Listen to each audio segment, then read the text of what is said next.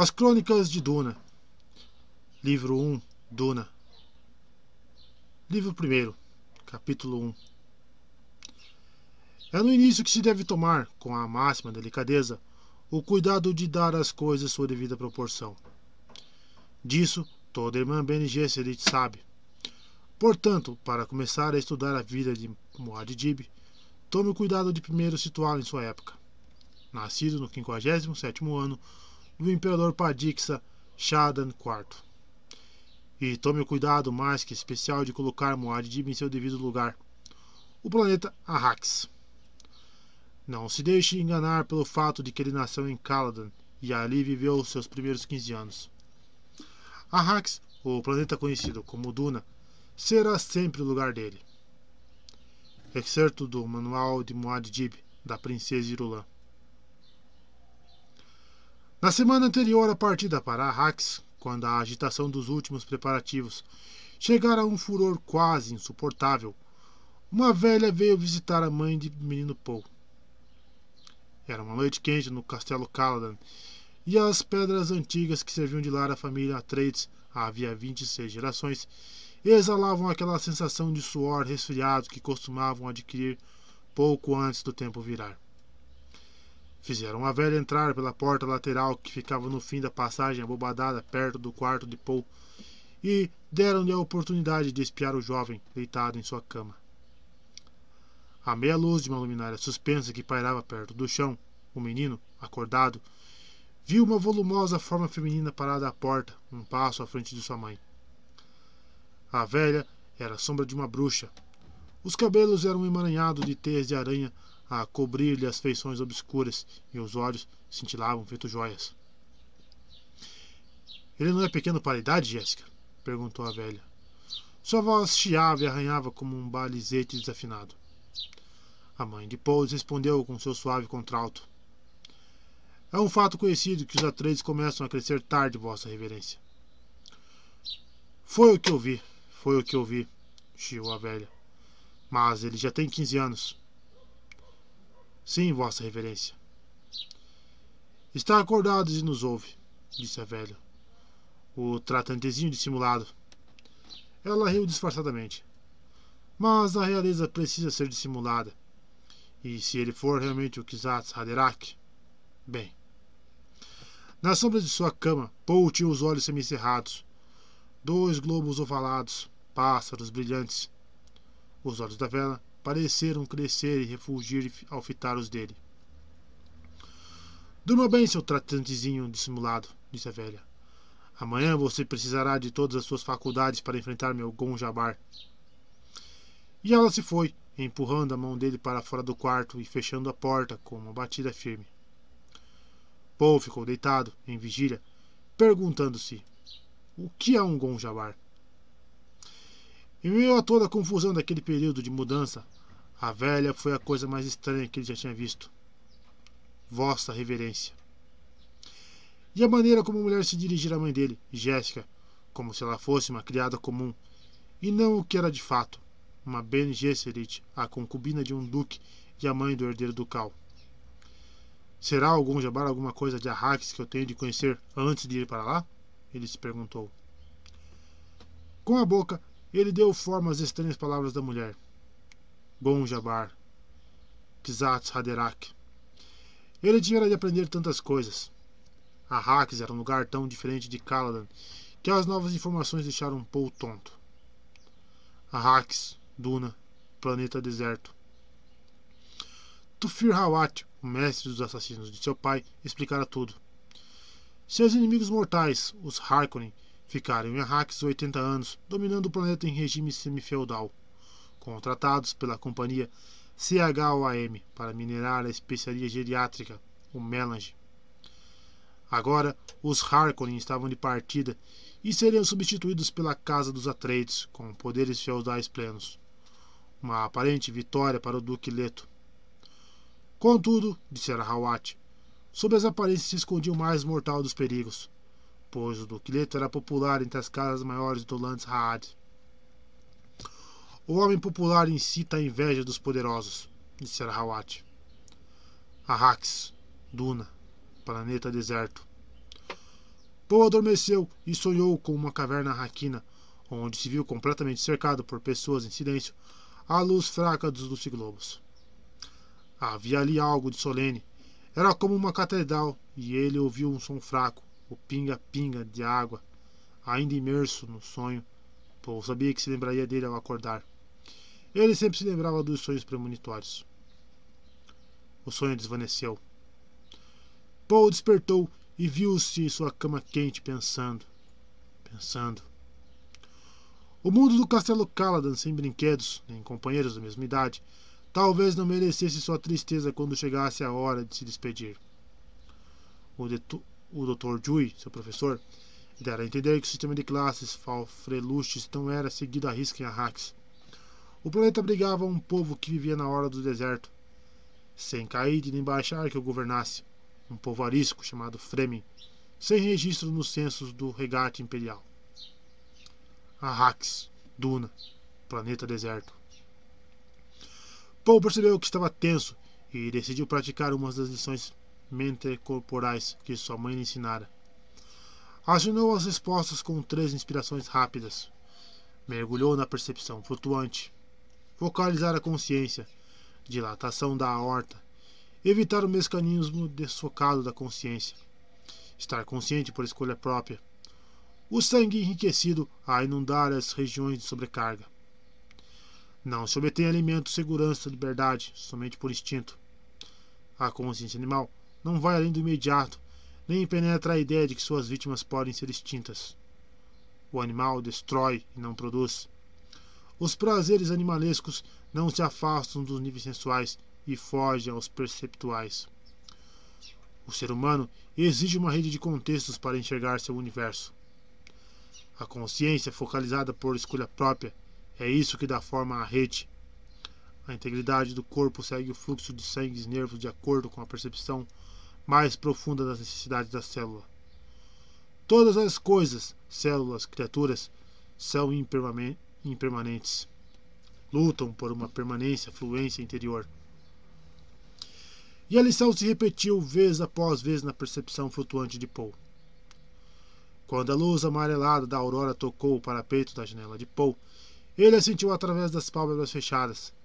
Abriu-as, escutando o alvoroço reavivado do castelo, e viu as familiares vigas decoradas do teto de seu quarto. A porta que dava para o vestíbulo se abriu e sua mãe espiou dentro do quarto com os cabelos cor de bronze velho presos no alto da cabeça por uma fita negra a face oval despojada de emoção e os olhos verdes fixos e solenes. Já está acordado, ela disse. Dormiu bem? Sim. Ele a estudou em toda a sua altura. Viu um vestígio de tensão nos ombros quando ela se pôs a escolher as roupas para ele, tirando-os das prateleiras do closet. Outra pessoa não teria notado a tensão, mas ela o treinara na doutrina Bene Gesserit, nas minúcias da observação. Ela se virou com um paletó quase formal nas mãos. O traje ostentava o gavião vermelho, o timbre dos atrezes no bolso de cima. Vista-se rápido, ela disse. A reverenda madre está esperando. Sonhei com ela uma vez, comentou Paul. Quem é ela? Ela foi minha professora na escola da Ordem Bene Gesserit. Agora, ela é a proclamadora da verdade do imperador. E, Paul, ela hesitou. Fale de seus sonhos. Farei isso.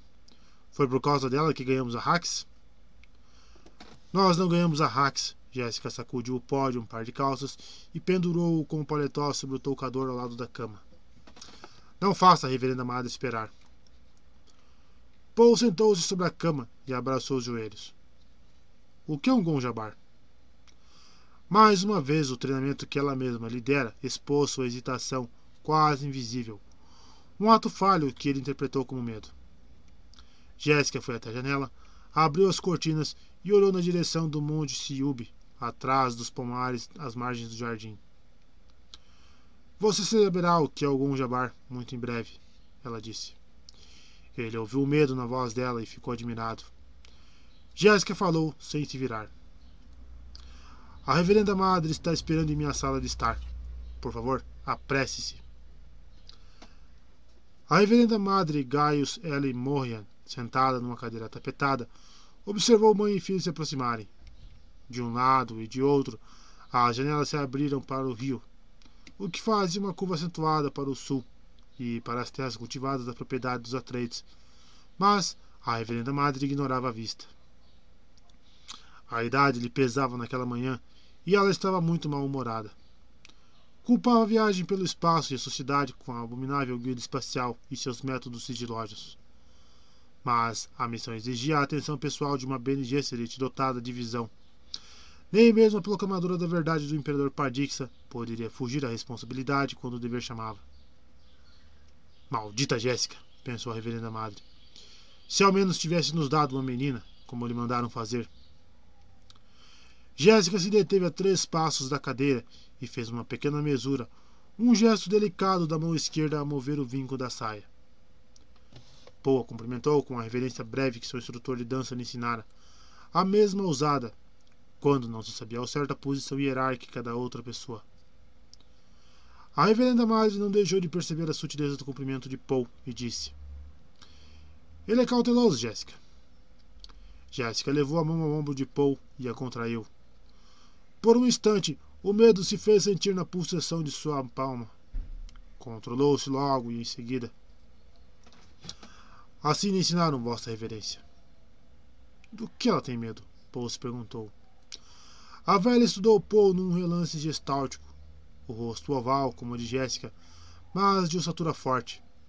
Os cabelos, negro negríssimos como os do Duque, mas as sobrancelhas eram as do avô materno, que não se podia nomear assim como o nariz fino e desdenhoso, a forma dos olhos verdes e confrontadores, igual a do antigo duque, o avô paterno que havia morrido.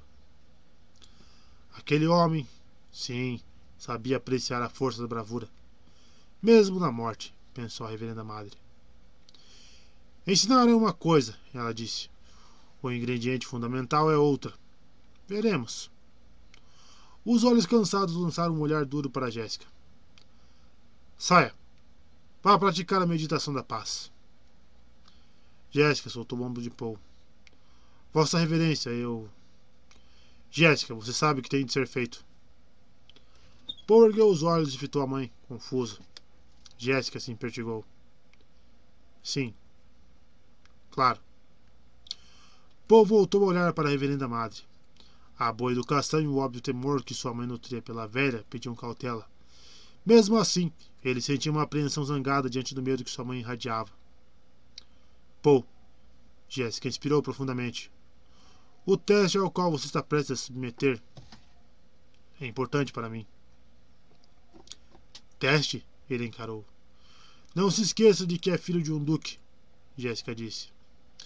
Ela deu meia volta e saiu pomposamente da sala, ao som seco e rumorejante de sua, sua saia. A porta se fechou com firmeza tão logo ela saiu. Contendo a raiva, Paul encarou a velha. É assim que se dispensa a Lady Jéssica, como se ela fosse uma criada? Um sorriso perturbou os cantos da boca da velha enrugada.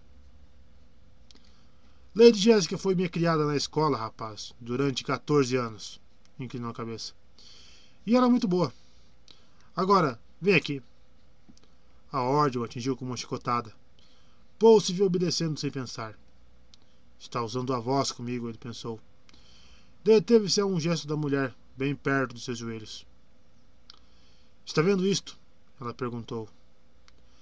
Das pregas de suas vestes, ela retirou um cubo de metal verde com cerca de 15 centímetros de lado. Ela o girou e Paul viu que um dos lados do cubo estava aberto. Era negro e extremamente assustador. A luz não penetrava aquele negrone escancarado. Insira a mão direita na caixa, ela disse. O medo tomou Paul de assalto. Ele começou a recuar, mas a velha disse: É assim que obedece a sua mãe? Ele fitou os olhos pássaros brilhantes. Lentamente, sentindo a compulsão e incapaz de inibi-la, Paul introduziu a mão na caixa. Sentiu primeiro uma frialdade, como se o negror se fechasse em volta de sua mão depois, o contato oleoso do metal em seus dedos e um formigamento, como se sua mão estivesse dormente. A fisionomia da velha foi tomada por uma expressão de predador. Ela tirou sua mão direita da caixa e a deixou parar perto do pescoço de Paul. Ele viu um brilho metálico e começou a se virar na direção. Pare! Ela gritou. Está usando a voz de novo. Ele voltou a fitar o rosto da mulher.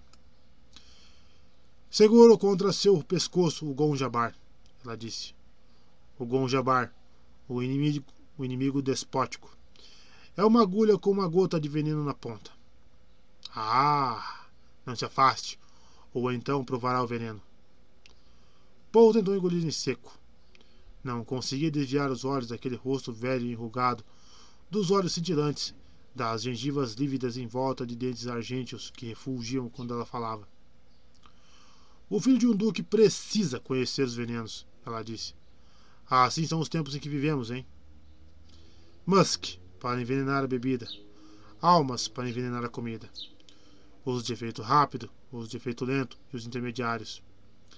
Apresento-lhe um novo, o Gonjabar. Só mata animais. O orgulho venceu o medo de Paul. Ousa sugerir que o filho de um duque é um animal? Ele indagou. Digamos que estou sugerindo que você talvez seja humano, ela retrucou. Calma, um aviso. Não tente se desvencilhar. Sou velha, mas minha mão é capaz de enfiar essa agulha em seu pescoço antes de você escapar. Quem é você? Ele sussurrou. Como foi que convenceu minha mãe a me deixar a sós com você? Foi enviada pelos Harkonnen? Os Harkonnen? Valha-me, não. Agora, fique quieto. Um dedo seco tocou-lhe o pescoço e ele conteve o impulso voluntário de saltar para longe. Ótimo, ela disse. Você passou no primeiro teste.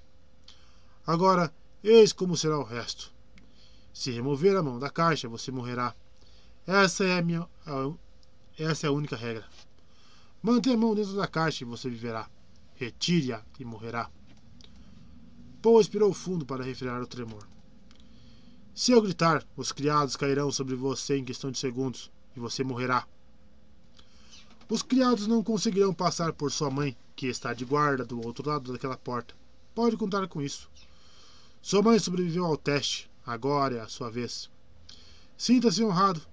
Raramente submetemos as crianças do sexo masculino a esta prova. A curiosidade reduziu o medo de Paul a um nível controlável. Ele ouvira a verdade na voz da anciã, não havia como negar. Se sua mãe estava de guarda lá fora, se era realmente um teste, e o que quer que fosse, ele sabia que estava enredado, era prisioneiro daquela mão em seu pescoço, o Gonjabar. Ele se lembrou da resposta da litânia contra o medo, extraída do rito das Bene Gesserit que sua mãe lhe havia ensinado. Não terei medo. O medo mata a mente. O medo é a pequena morte que leva à aniquilação total. Enfrentarei meu medo. Permitirei que passe por mim e através de mim.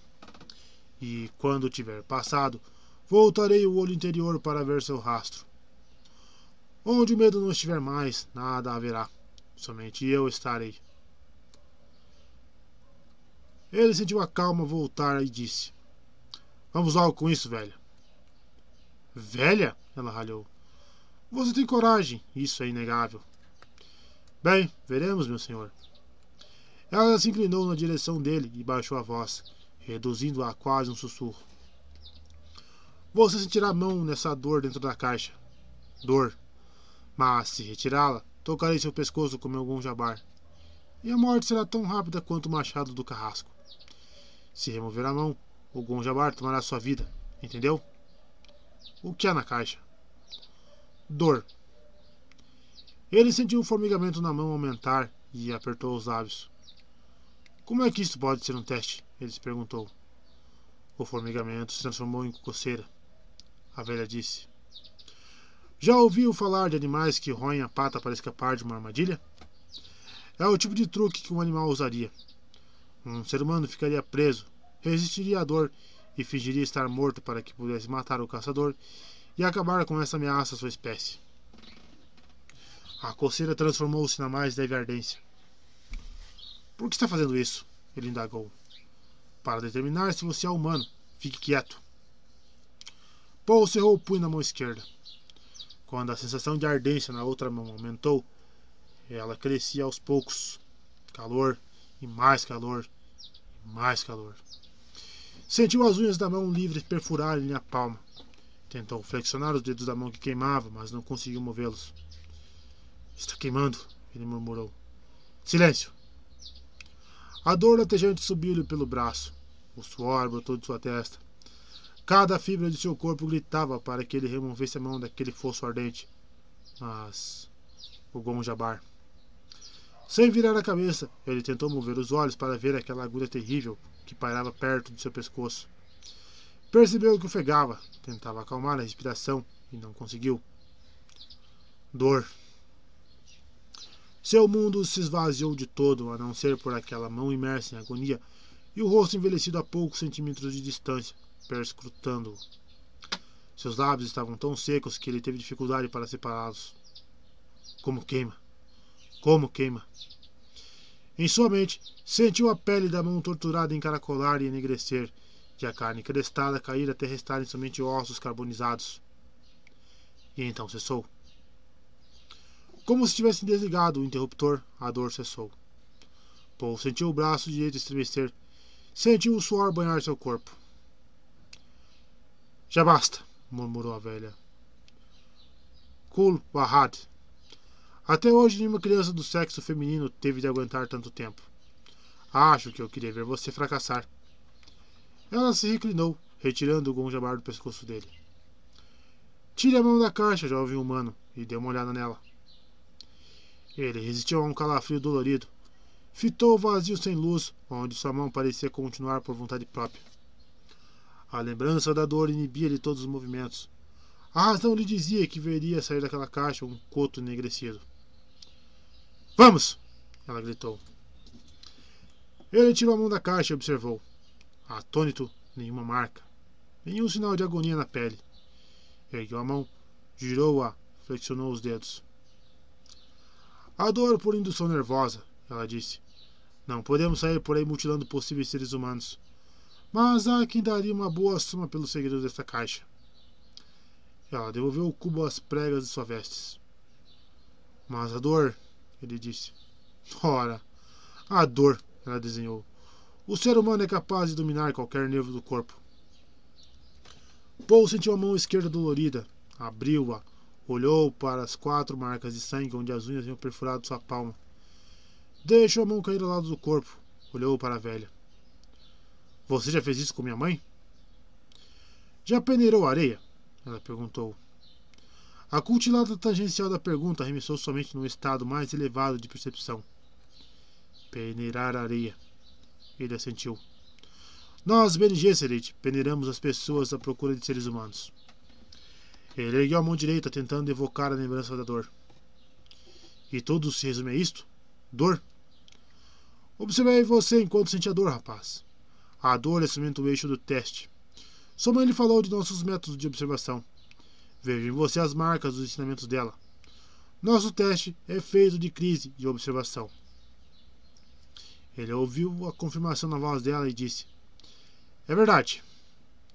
Ela o encarou ele pressente a verdade. Seria ele o tal? Seria realmente ele? Conteve seu entusiasmo, lembrando a si mesma. A esperança turva a observação. Você sabe quando as pessoas acreditam no que dizem, ela disse. Sei. Ele tinha na voz os harmônicos da habilidade confirmada pela repetição. Ela os ouviu e disse: Talvez você seja o Kizat Haderach.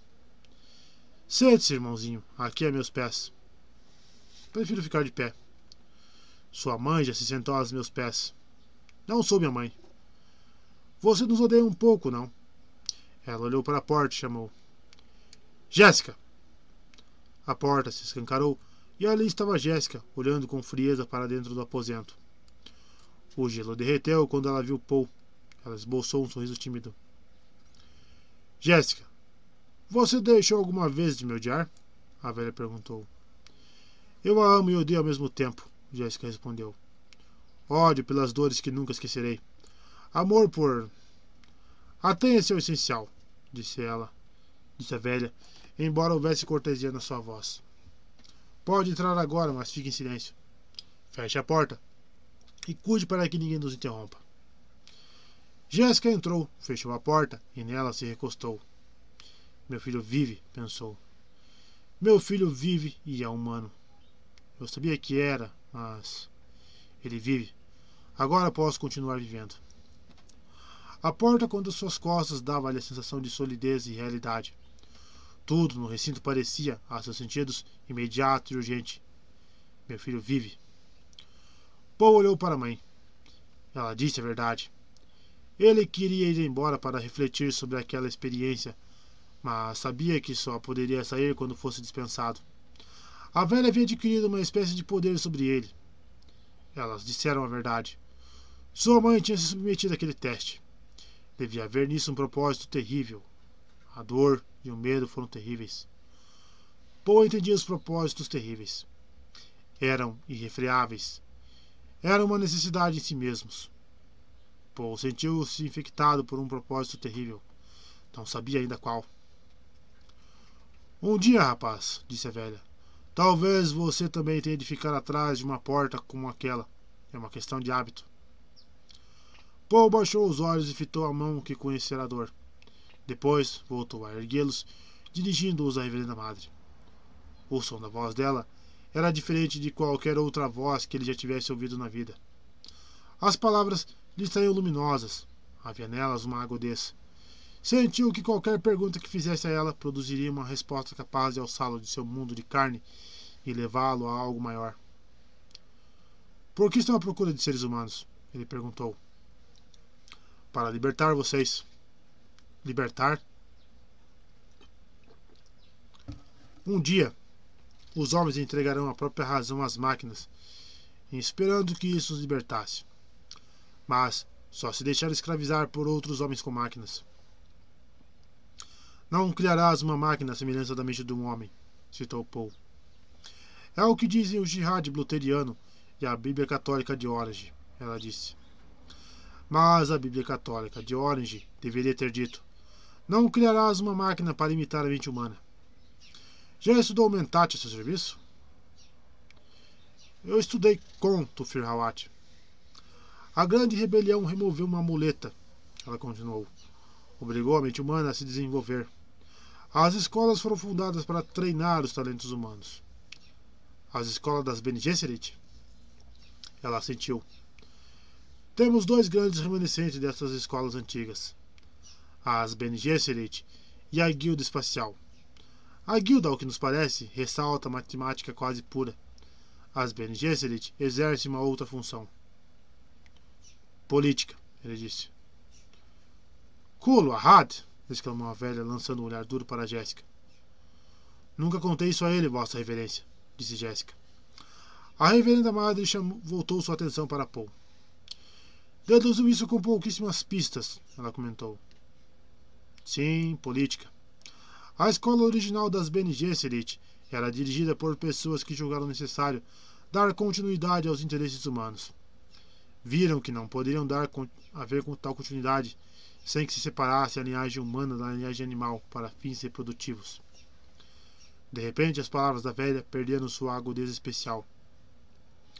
Paul sentiu-se ofendido naquilo que mãe chamava de instinto de honestidade. Não que a reverenda madre estivesse mentindo. Ele, obviamente, acreditara no que dizia. Ela, obviamente, acreditava no que dizia. Era algo mais profundo, algo ligado ao propósito terrível de Paul. Ele disse: Mas minha mãe me contou que, nas escolas, muitas Bene Gesserit desconhecem seus ancestrais.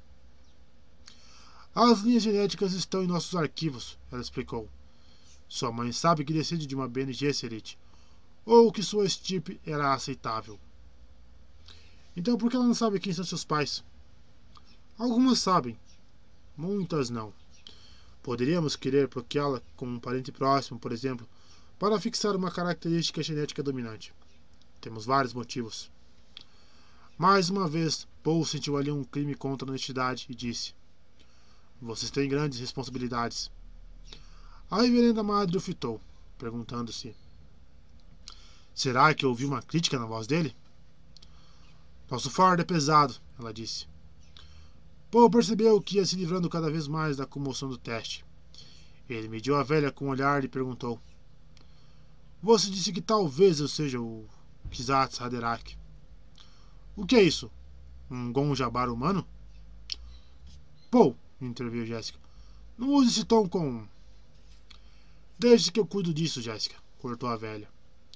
Ora, meu rapaz, você conhece a droga da proclamadora da verdade? Vocês a tomam para aprimorar o dom de detectar mentiras, ele respondeu. Minha mãe me contou. Você já viu o trânsito da verdade?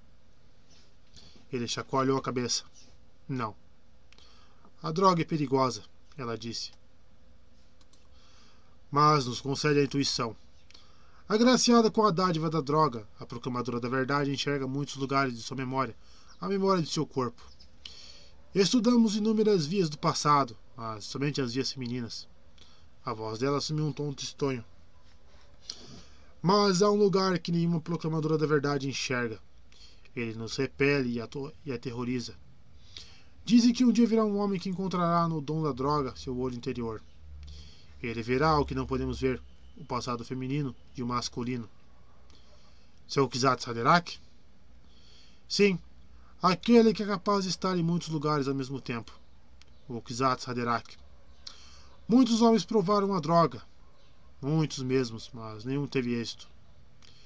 Eles tentaram e fracassaram, todos eles. Ah, não, ela meneou a cabeça. Eles tentaram e morreram.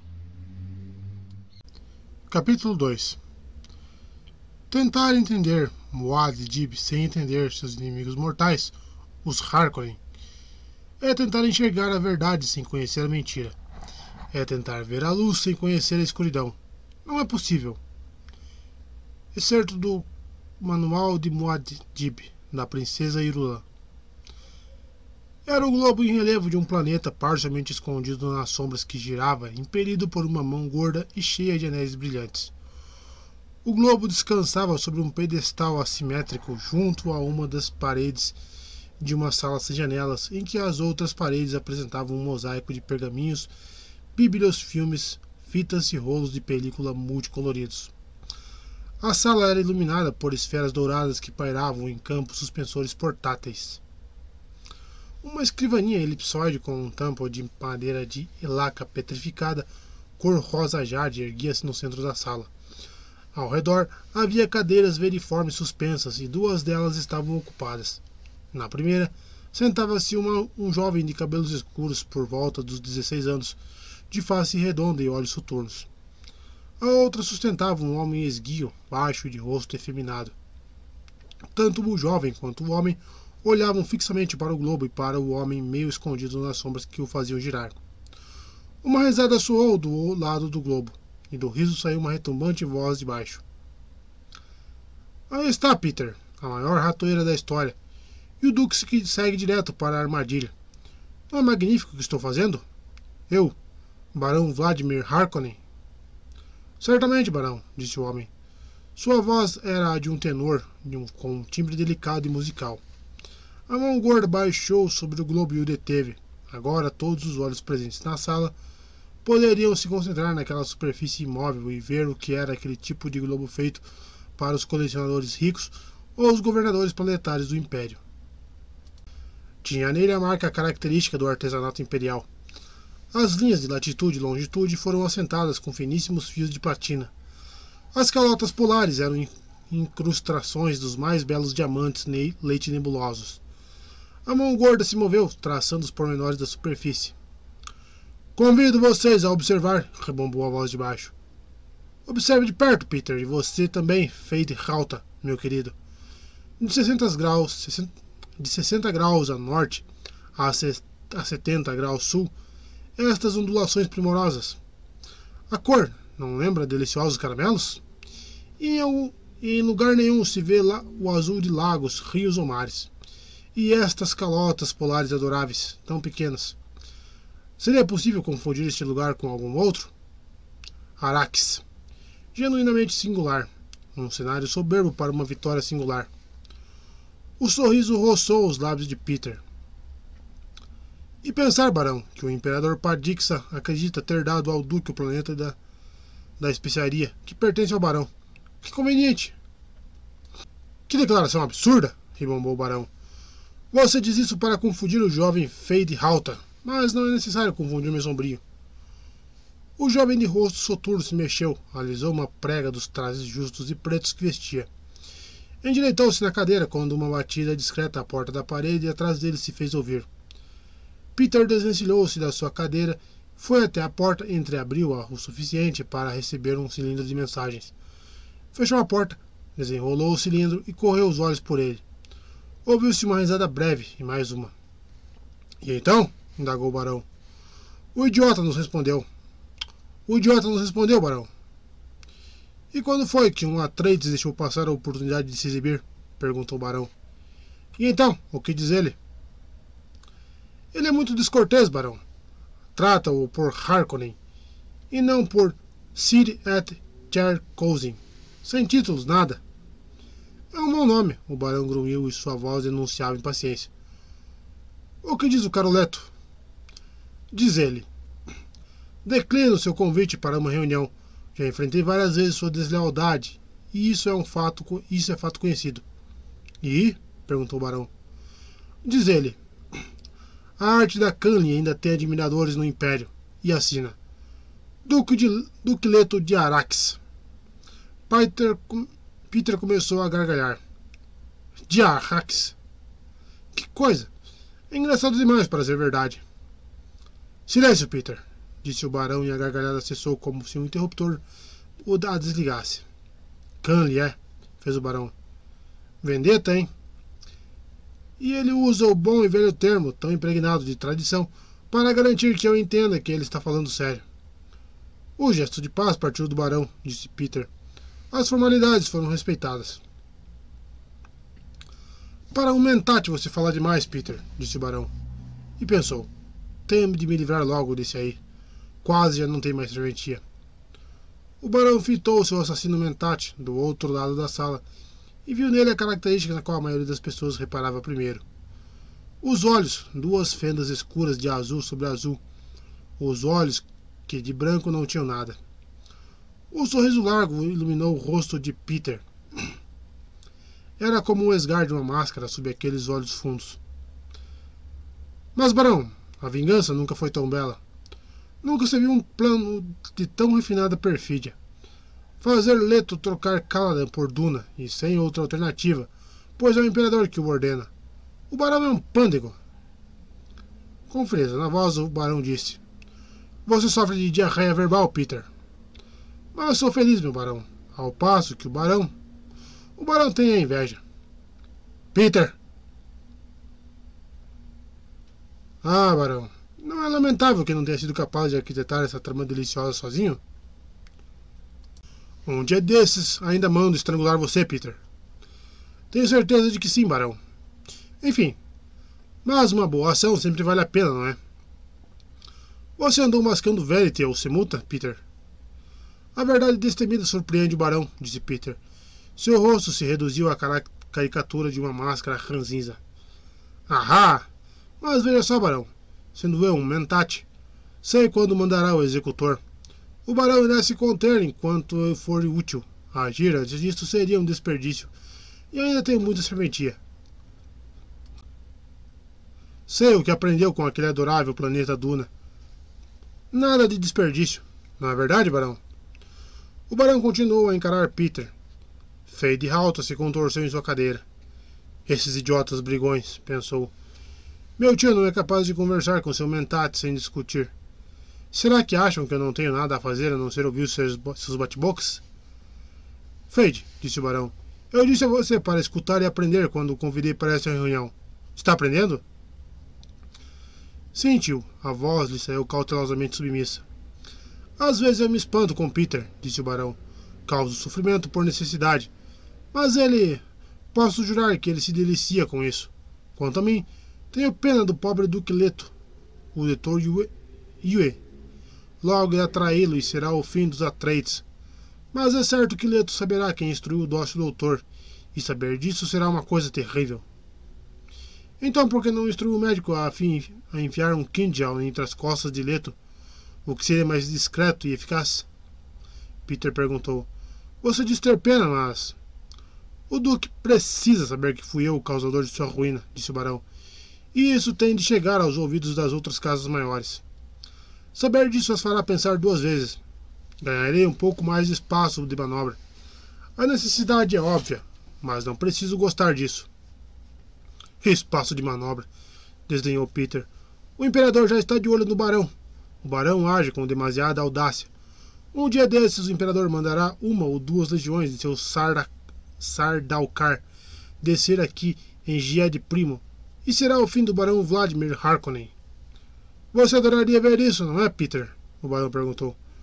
Você teria prazer de ver o corpo dos, sal, dos Sardaukar pilhar minhas cidades e saquear meu castelo. Você realmente adoraria isso? Que o barão ainda pergunta? murmurou Peter. Você deveria. Ai, meu Deus. Você deveria ser bachar da corporação, disse o barão. Gosta demais de sangue e dor. Talvez eu tenha me precipitado ao prometer os despojos de Arrax. Peter deu cinco passos, curiosamente afetados pela sala, e parou bem atrás de Fade Halta. Havia uma atmosfera tensa no recinto e o jovem ergueu os olhos na direção de Peter com um senho preocupado e franzido. Não brinque com Peter, barão, disse o Mentate. Você me prometeu Lady Jéssica. Você a prometeu para mim. Para quê, Peter? perguntou o barão. Dor? Peter o encarou, prolongando o silêncio. Feidhalta moveu sua cadeira suspensa de lado e disse: Tio, tem mesmo que de ficar? Disse que. Meu querido Feidhalta está ficando impaciente, o barão disse. Ele se mexeu nas sombras ao lado do globo. Paciência, Feide. Voltou sua atenção mais uma vez para o Mentate. E quanto ao Duquezinho, o menino Paul, meu caro Peter? A armadilha irá trazê-lo até o barão, Peter resmungou. Não foi isso que perguntei, disse o barão. Você deve se lembrar de ter predito que a bruxa Bene Gesserit daria uma filha ao duque. Você errou, hein, Mentate? Não costumo errar, barão, Peter disse, e pela primeira vez havia medo em sua voz. Admita, eu não costumo errar. O barão bem sabe que a maioria dessas Bene Gesserit tem filhas. Até mesmo a consorte do imperador só gerou mulheres. Tio, disse Fade alta. Você falou que havia algo importante aqui para eu. Ouça só meu sobrinho, disse o barão. Ele almeja controlar meu baronato, mas não consegue controlar a si mesmo. O barão se mexeu ao lado do globo. Uma sombra entre sombras. Muito bem então, Feidhalt Harkonnen. Eu o convoquei esperando ensinar-lhe alguma coisa. Observou o nosso bom mentate? Deve ter aprendido algo com nossa conversa. Mas, tio. O é eficientíssimo, Peter, não acha, Fade? Sim, mas. Ah, mas, de fato. Mas ele consome muito especiaria, devora feito doce. Veja os olhos dele. Poderia ter saído diretamente do proletariado arraquino. Eficiente o Peter, mas ele ainda é emotivo e propenso a acessos passionais. Eficiente o Peter, mas ele ainda é capaz de errar. Peter falou num tom grave e soturno. Chamou-me aqui para depreciar minha eficiência com críticas, barão? Depreciar sua eficiência?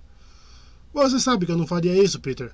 Desejo apenas que meu sobrinho entenda as limitações de um mentate. Você já está treinando meu substituto?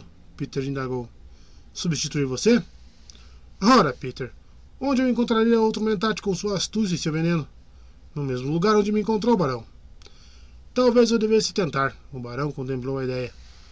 Você parece mesmo um pouco instável ultimamente, e a especiaria toda que come. Meus prazeres são caros demais, barão. Meus prazeres, meus prazeres são caros demais, barão? Faz alguma objeção a eles? Meu caro Peter, seus prazeres são o que o prendem a mim. Como eu poderia fazer objeção a isso? Simplesmente desejo que meu sobrinho observe essa característica em você. Então estou em exposição, Peter disse. Querem que eu dance? Que eu desempenhe minhas várias funções para o ilustre Fade Hald? Exatamente, disse o barão. Você está em exposição. Agora faça silêncio. Ele olhou de relance para Fade Halta, reparando nos lábios do sobrinho, cheios e salientes, o marcador genético dos Harkonnen, agora ligeiramente retorcidos de graça. Isto é o Mentat Fade. Foi treinado e condicionado para desempenhar certos deveres. Contudo, não se deve ignorar o fato de que está encerrado num corpo humano. Um inconveniente grave esse. Às vezes, acho que os antigos, com suas máquinas pensantes, é que estavam certos. Não passavam de brinquedos comparados a mim. Pai Peter rosnou. O barão mesmo conseguiria superar aquelas máquinas. Talvez, disse o barão. Ah, bem. Inspirou profundamente. Arrotou. Agora, Peter, resuma para meu sobrinho os aspectos mais importantes da nossa campanha contra a Casa dos Atreides. Seja nosso mentate, por favor. Barão, eu avisei para não confiar essa informação a alguém tão jovem. Minhas observações. Cabe a mim julgar isso, disse o barão. Estou lhe dando uma ordem, mentate. Desempenhe uma de suas várias funções. Que seja, Peter, sim, Peter disse. Ele se impertigou, assumindo uma estranha postura de dignidade, como se fosse mais uma máscara dessa vez a cobrir-lhe o corpo todo. Daqui a alguns dias padrão, toda a família do Duque Leto irá embarcar numa nave de carreira da guilda, da guilda espacial, rumo a Arrax. A guilda os deixará na cidade de Arraquina e não em nossa Cartago. O mentate do Duque, Tufir Hawat, será, terá concluído corretamente que Arraquina é mais fácil de defender. Preste atenção, Fate, disse o barão. Observe os planos dentro de planos dentro de planos. Fred Halt acendiu com a cabeça, pensando. Agora sim, o monstro velho está finalmente me colocando a par de alguns segredos. Deve ser porque realmente me quer como seu, como seu herdeiro. São várias as possibilidades tangenciais, Peter disse. Eu prevejo que a casa Atreides irá para Arrax. No entanto, não devemos ignorar a possibilidade de que o Duque tenha contratado a guilda para levá-lo a um local seguro fora do sistema. Em circunstâncias semelhantes, outras casas desertaram, levando suas armas atômicas e seus escudos, fugindo para longe do alcance do Império. O Duque é um homem orgulhoso demais para isso, disse o Barão. É uma possibilidade, Peter disse. Contudo, o resultado final para nós seria o mesmo. Não seria não, grunhiu o Barão. Eu quero morto e sua estirpe extinta. Isso é mais provável, Peter disse. Certos preparativos indicam quando uma casa vai, se, vai desertar. O Duque não parece estar fazendo nada disso. Então, o barão suspirou. Continue, Peter. Em Arraquina, Peter disse, o Duque e sua família irão ocupar a residência oficial, que há pouco tempo era o lar do Conde Feiring, Feiring e o de sua esposa. O embaixador dos, dos contrabandistas, riu o barão. Embaixador do quê? Perguntou Fade alto. Seu, seu tio fez uma piada, Peter disse. Ele chama o Conde Fanning de embaixador, de embaixador dos contrabandistas, indicando o interesse do imperador no contrabando em Arrax. Fade Alta dirigiu um olhar confuso para o tio. Por quê? Não seja estúpido, Fade, retrucou o barão. Enquanto para todos a guilda continuar fora do controle imperial, como poderia ser diferente? De que outra maneira os espiões e assassinos conseguiriam andar por aí? A boca de Fade Halta fez um mudo. Ah. Preparamos algumas distrações na residência oficial, disse Peter. Haverá um atentado contra a vida do herdeiro Atreides, um atentado que pode muito bem ter êxito. Peter, você previu. Eu previ que acidentes eram possíveis, Peter disse. E o atentado tem de parecer legítimo. Ah, mas o rapaz tem um corpo tão jovem e saboroso, disse o barão. Naturalmente, pode ser mais perigoso que o pai. Treinado como vem sendo por sua mãe bruxa, mulher maldita. Ah, bem. Por favor, Peter, continue. Howard acabará adivinhando que temos um agente infiltrado, Peter disse. O suspeito óbvio é o Dr. Yue, que é, de fato, nosso agente. Mas Howard já o investigou e descobriu que nosso médico é formado pela escola Suk e foi submetido ao condicionamento imperial.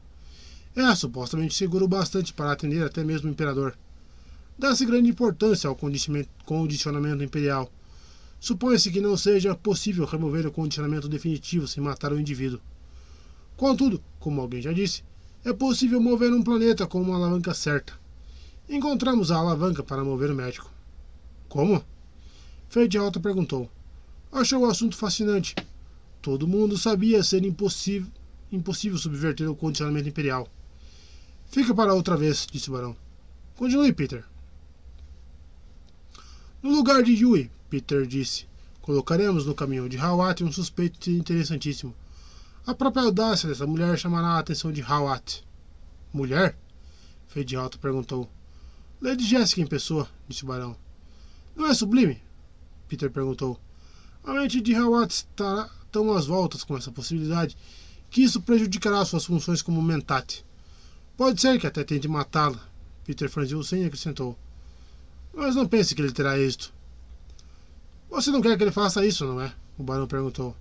Não me distraia, Peter disse.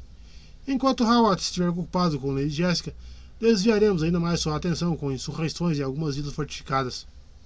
Elas serão debeladas.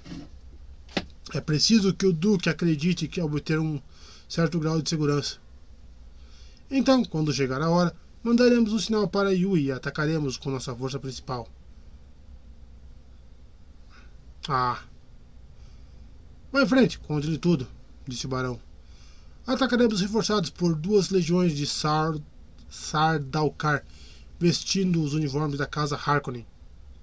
Sardaukar? murmurou Fade Halta. Sua mente se concentrou nas temidas tropas imperiais, nos assassinos impiedosos, nos fanáticos soldados do imperador Padixa. Veja como confio em você, Fade, disse o barão. Nenhum sinal dessa trama jamais deverá chegar aos ouvidos de uma outra casa maior. Senão, o Landsraad pode se unir contra a Casa Imperial e será o caos. O principal, disse, disse Peter, é que como a Casa Harkonnen está sendo usada para fazer o serviço sujo do Império, ganharemos uma vantagem de verdade. É uma vantagem perigosa, claro, mas se usada, se com cuidado, trará mais dinheiro à Casa Harkonnen do que a qualquer outra casa do Império. Você não faz ideia do montante envolvido, Fate, disse o barão. Nem em seus sonhos mais absurdos. Para começar, teremos um cargo irrevogável na diretoria da companhia CHOAM. Fade Alta concordou com a cabeça. Dinheiro era tudo. A CHOAM era a chave para o dinheiro, pois todas as casas nobres tiravam o que podiam dos cofres da empresa, valendo-se da autoridade de seus diretores. Esses cargos de diretoria da CHOAM eles eram uma prova real de poder político do império, no Império e trocavam de mãos acompanhando a inconstância da força dos votos no Landsraad, que tentava se equiparar ao imperador e seus partidários. O Duque Leto, Peter disse, talvez tente pedir asilo à nova ralé Fremen na orla do deserto. Ou pode ser que tente mandar sua família para essa ilusão de segurança. Mas essa rota será bloqueada por um dos agentes de Sua Majestade, o ecólogo planetário, Talvez se lembre dele. Kynes. Feio se lembrar dele, disse o barão. Continue. Babar é muito feio, barão, disse Piper. Continue, estou mandando. O barão berrou. Peter deu de ombros. Se tudo sair como planejado, ele disse, a casa Harkonnen terá um subfeudo em Arrax no prazo de um ano padrão. Seu tio terá o governo desse feudo. O agente pessoal do barão mandará em Arrax. Mais lucro, disse Fade Halta. Verdade, disse Barão, e pensou. Nada mais justo. Fomos nós quem domesticamos a Rax. A não ser pelos poucos Fremens mestiços que se escondem às margens do deserto e alguns contrabandistas inofensivos, apegados ao planeta quase tanto quanto os trabalhadores nativos. E as casas maiores irão saber que o barão destruiu os Atreides, Peter disse. Elas irão saber. Querão saber, murmurou o barão. E o melhor de tudo, disse Peter, é que o Duque também saberá. Ele já sabe. Já percebeu a armadilha. É verdade que o Duque sabe, disse o barão, e sua voz tinha um quê de tristeza.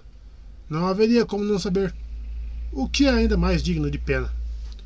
O barão se afastou do globo de Arrax. Ao sair das sombras, sua pessoa ganhou dimensão imensa e excessivamente gorda. E com protuberâncias discretas sob as pregas de suas vestes escuras, revelando que toda aquela banha era parcialmente sustentada por suspensores portáteis presos à sua pele.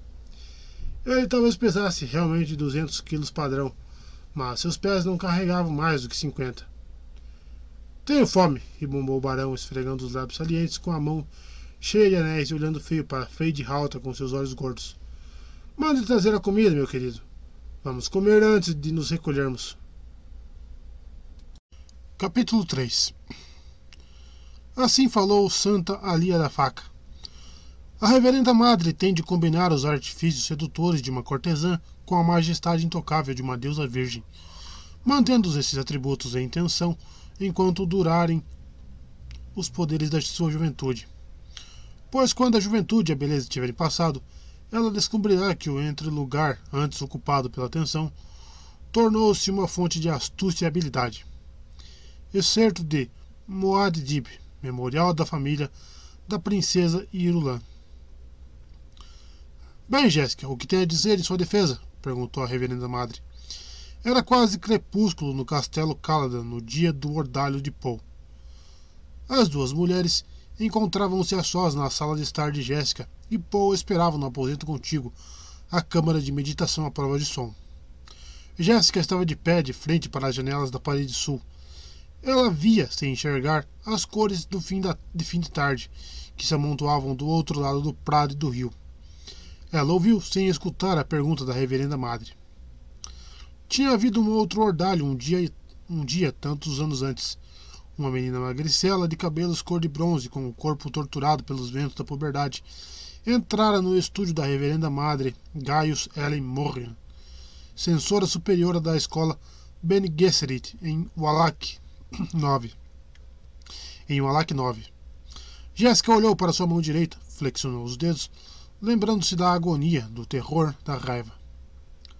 Pobre Paul, ela murmurou. Eu fiz uma pergunta. A voz da velha saiu áspera e exigente. O quê? Ah. Jessica afastou à força sua atenção do passado e encarou a reverenda madre que estava sentada com as costas voltadas para a parede de pedra entre duas janelas a oeste. O que quer que eu diga? O que eu quero que diga? O que eu quero que diga? A voz envelhecida meio que fez uma imitação cruel.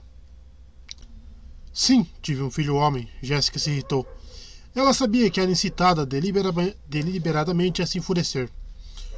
Você foi instruída a dar apenas filhas aos, aos, ao Atreides. Significava tanto para ele, protestou Jéssica. E você, tomada pelo orgulho, imaginou-se capaz de gerar o Kizuat Haderach. Jéssica ergueu o queixo pressenti essa possibilidade. Você pensou somente no desejo de seu duque de ter um filho homem, a velha disse ríspida. E os desejos deles não contam. Uma moça Atreides poderia ter se casado com um herdeiro Harkonnen e acabado com a rixa.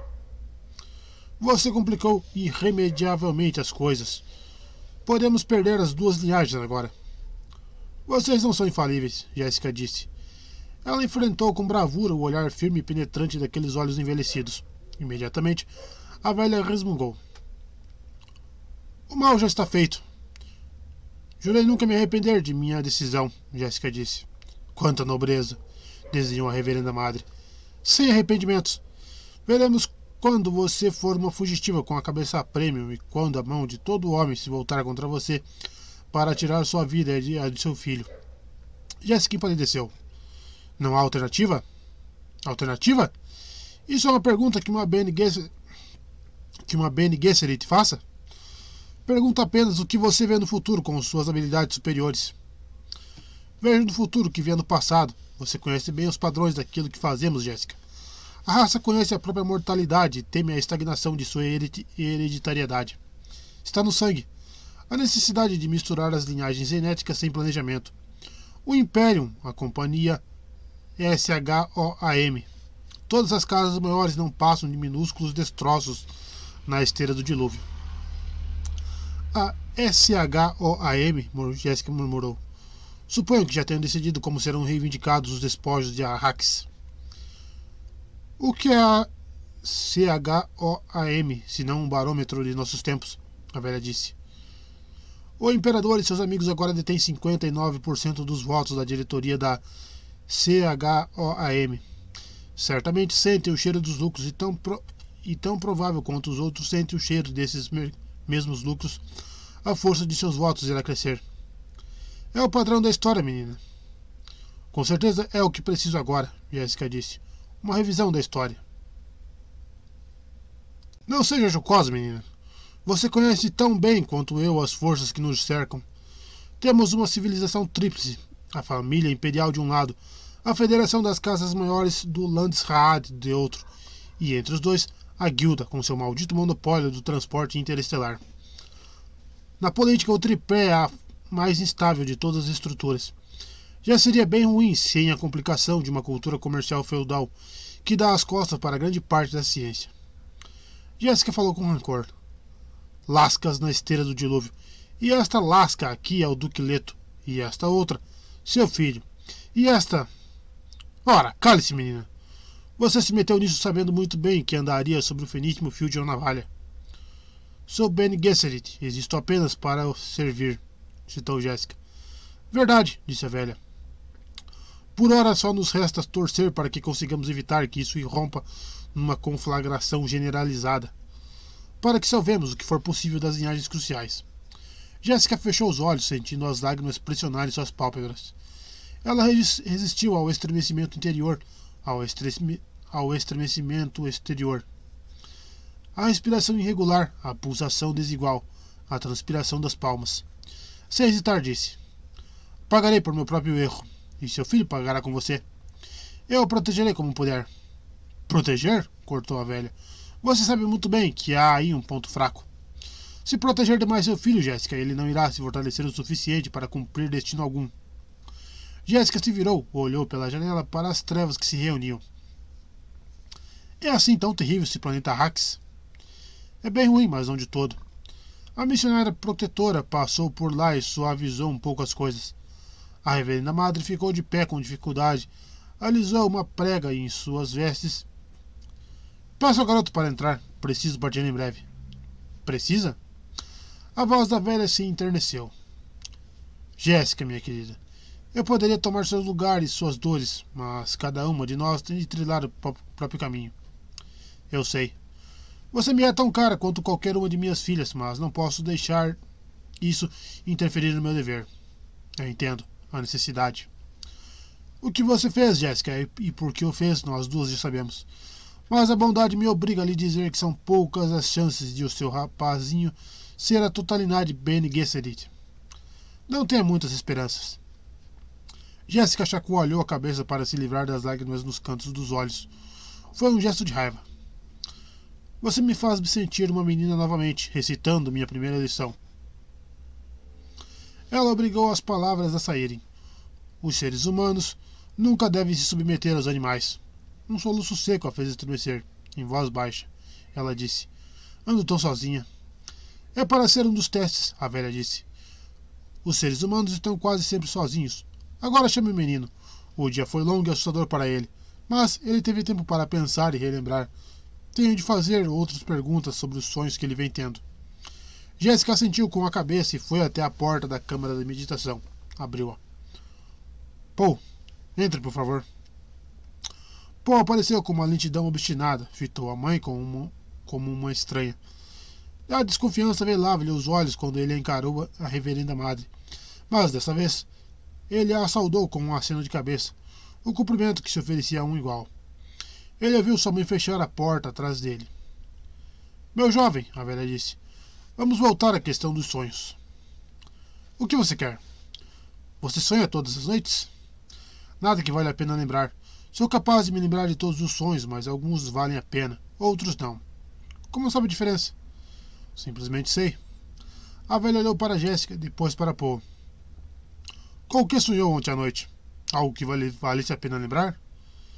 Sim, Paul fechou os olhos. Sonhei com uma caverna de água. E havia uma moça lá, muito magra e de olhos grandes. Seus olhos eram completamente azuis sem o branco. Eu converso com ela, fale sobre você, sobre ter visto a reverenda madre em Caladan. Paul abriu os olhos. E o que você contou a essa moça estranha sobre ter me visto? Isso aconteceu hoje? Paul pensou nisso e então. Sim. Eu conto à moça que você veio e me marcou como sinal de estranheza. Sinal de estranheza, a velha murmurou Lance. Não sou mais mulher para Jéssica, então voltou sua atenção para Paul. Diga-me sinceramente, Paul, você costuma sonhar com coisas que depois acontecem exatamente como você sonhou? Sim, e já sonhei com essa moça antes. É? Você a conhece? Eu ainda irei conhecê-la. Fale-me sobre ela. Mais uma vez fechou os olhos. Paul fechou os olhos. Estamos num lugarejo abrigado nas rochas. É quase noite, mas está quente. E dá para ver os trechos de areia por uma das aberturas nas pedras. Estamos esperando alguma coisa. Que eu vá encontrar umas pessoas. E ela está assustada, mas tenta esconder isso de mim. E eu estou empolgado. Ela diz: Fala-me sobre as águas de seu planeta natal, Uzu. Pobre os olhos. Não é estranho. Meu planeta natal é Caladan. Nunca ouvi falar de um planeta chamado Uzu. Esse sonho continua? Jéssica deu a deixa. Sim, mas talvez ela tivesse, estivesse chamando a mim de Uzu, Paul disse. Acabei de pensar nisso. Mas talvez ela estivesse chamando a mim de Uzu, Paul disse. Acabei de pensar nisso. De novo ele fechou os olhos. Ela me pede para falar das águas e eu seguro sua mão. E digo que vou declamar um poema, e o declamo, mas tenho de explicar algumas palavras como praia, arrebentação, algas e gaivotas. Qual poema? perguntou a reverenda madre. Pobre os olhos. É só um dos poemas sinfônicos de Gurney Halleck para momentos tristes. Atrás de Paul, Jéssica começou a recitar. Lembro-me da fumaça salgada de uma fogueira na praia e sombras sobre os pinheiros, concretas, perfeitas, estáticas. As gaivotas pousadas no cimo da terra, branco sob verde. E chega o vento através dos pinheiros, para agitar as sombras. As gaivotas abrem as asas, ao som voo, e enche o céu de gritos agudos, e ouço o vento soprar por nossa praia e a arrebentação, e vejo que nossa fogueira chamuscou as algas. Esse mesmo, Paul disse. A velha fitou Paul e então. Meu jovem, como censora das Benes Gesserit, procuro o Kiswat Haderach, o homem realmente capaz de se tornar uma de nós. Sua mãe vê em você essa possibilidade, mas ela vê com os olhos de mãe. Também vejo possibilidade, não mais que isso. Ela fez silêncio e Paul viu que a velha queria que ele falasse. Ele a fez esperar. Sem demora, ela disse: Como quiser então, seu íntimo é profundo, admito. Posso ir agora? Ele perguntou. Você não quer ouvir o que a reverenda madre tem a lhe contar sobre o Kizuit Haderach? A Jéssica perguntou. Ela disse que aqueles que tentaram morreram. Mas posso ajudar você. Dar-lhe algumas dicas de por que eles fracassaram, disse a reverenda madre. Ela fala de dicas, Paul pensou. Ela não sabe nada. Ela não sabe nada, na verdade. E ele disse: Dê minhas dicas então. E aí, posso ir para o inferno? Ela sorriu irônica, um zigue-zague de rugas na face idosa. Muito bem. Aquilo que se submete prevalece. Ele se espantou. Ela falava de coisas tão elementares quanto a atenção intrínseca ao significado. Será que pensava que a mãe dele não lhe tinha ensinado nada? Isso é uma dica? Ele perguntou. Não estamos aqui para trocar palavras nem para tergiversar sobre seus significados. A velha disse: O salgueiro se submete ao vento e prospera até o dia em que serão muitos salgueiros uma barreira contra o vento. Esse é o propósito do salgueiro. Poe a encarou. Ela dissera a propósito e sentiu a palavra esbofeteá-lo, reinfectando-o com um propósito terrível.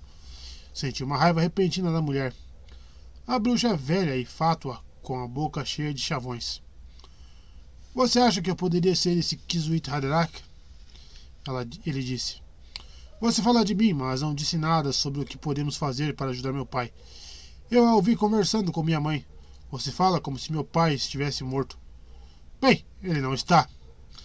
Se houvesse o que fazer por ele, já teríamos feito, a velha resmungou. Talvez consigamos salvar você. É duvidoso, mas possível. Mas seu pai, nada. Quando aprender a aceitar isso como fato, terá aprendido uma verdadeira lição Bene Gesserit. Paulo notou, Paul notou como as palavras abalaram sua mãe. Ele olhou ferozmente para a velha, como ela poderia, como ela podia dizer uma coisa daquela sobre seu pai? O que lhe dava tanta certeza? Sua mente fervilhava de ressentimento. A reverenda madre olhou para Jéssica. Você andou lhe ensinando a doutrina, viu sinais. Eu teria feito a mesma coisa em seu lugar e que se dane as regras. Jéssica fez que sim. Agora eu a aconselho, disse a velha, a ignorar a ordem regular do treinamento. A segurança dele exige a voz. Ele já está bem avançado, mas nós duas sabemos de quanto mais ele ainda precisa, e desesperadamente. Ela se aproximou de Paul, encarando-o de cima para baixo. Adeus, jovem humano. Espero que sobreviva, mas, se não sobreviver. Bem, nós ainda teremos êxito. Mais uma vez ela olhou para Jéssica. As duas trocaram um sinal fugaz de compreensão. Depois a velha precipitou-se para fora da sala, ao som rumorejante de suas roupas, sem olhar para trás nem mais uma vez. A sala e seus ocupantes já tinham sido excluídos dos pensamentos dela. Mas Jéssica tinha vislumbrado o rosto da reverenda madre quando ela se virou. Havia lágrimas nas faces marcadas por rugas. As lágrimas foram mais desalentadoras que qualquer palavra ou sinal que as duas tivessem trocado naquele dia. Capítulo 4 Você leu que Muad Dib não tinha ninguém da mesma idade para brincar com ele em Caladan. Os perigos eram imensos, mas Muad Dib teve de fato maravilhosos instrutores e companheiros. Havia Gurney Halleck, o guerreiro trovador. Você irá, você irá cantar algumas canções de Gurney ao ler este livro.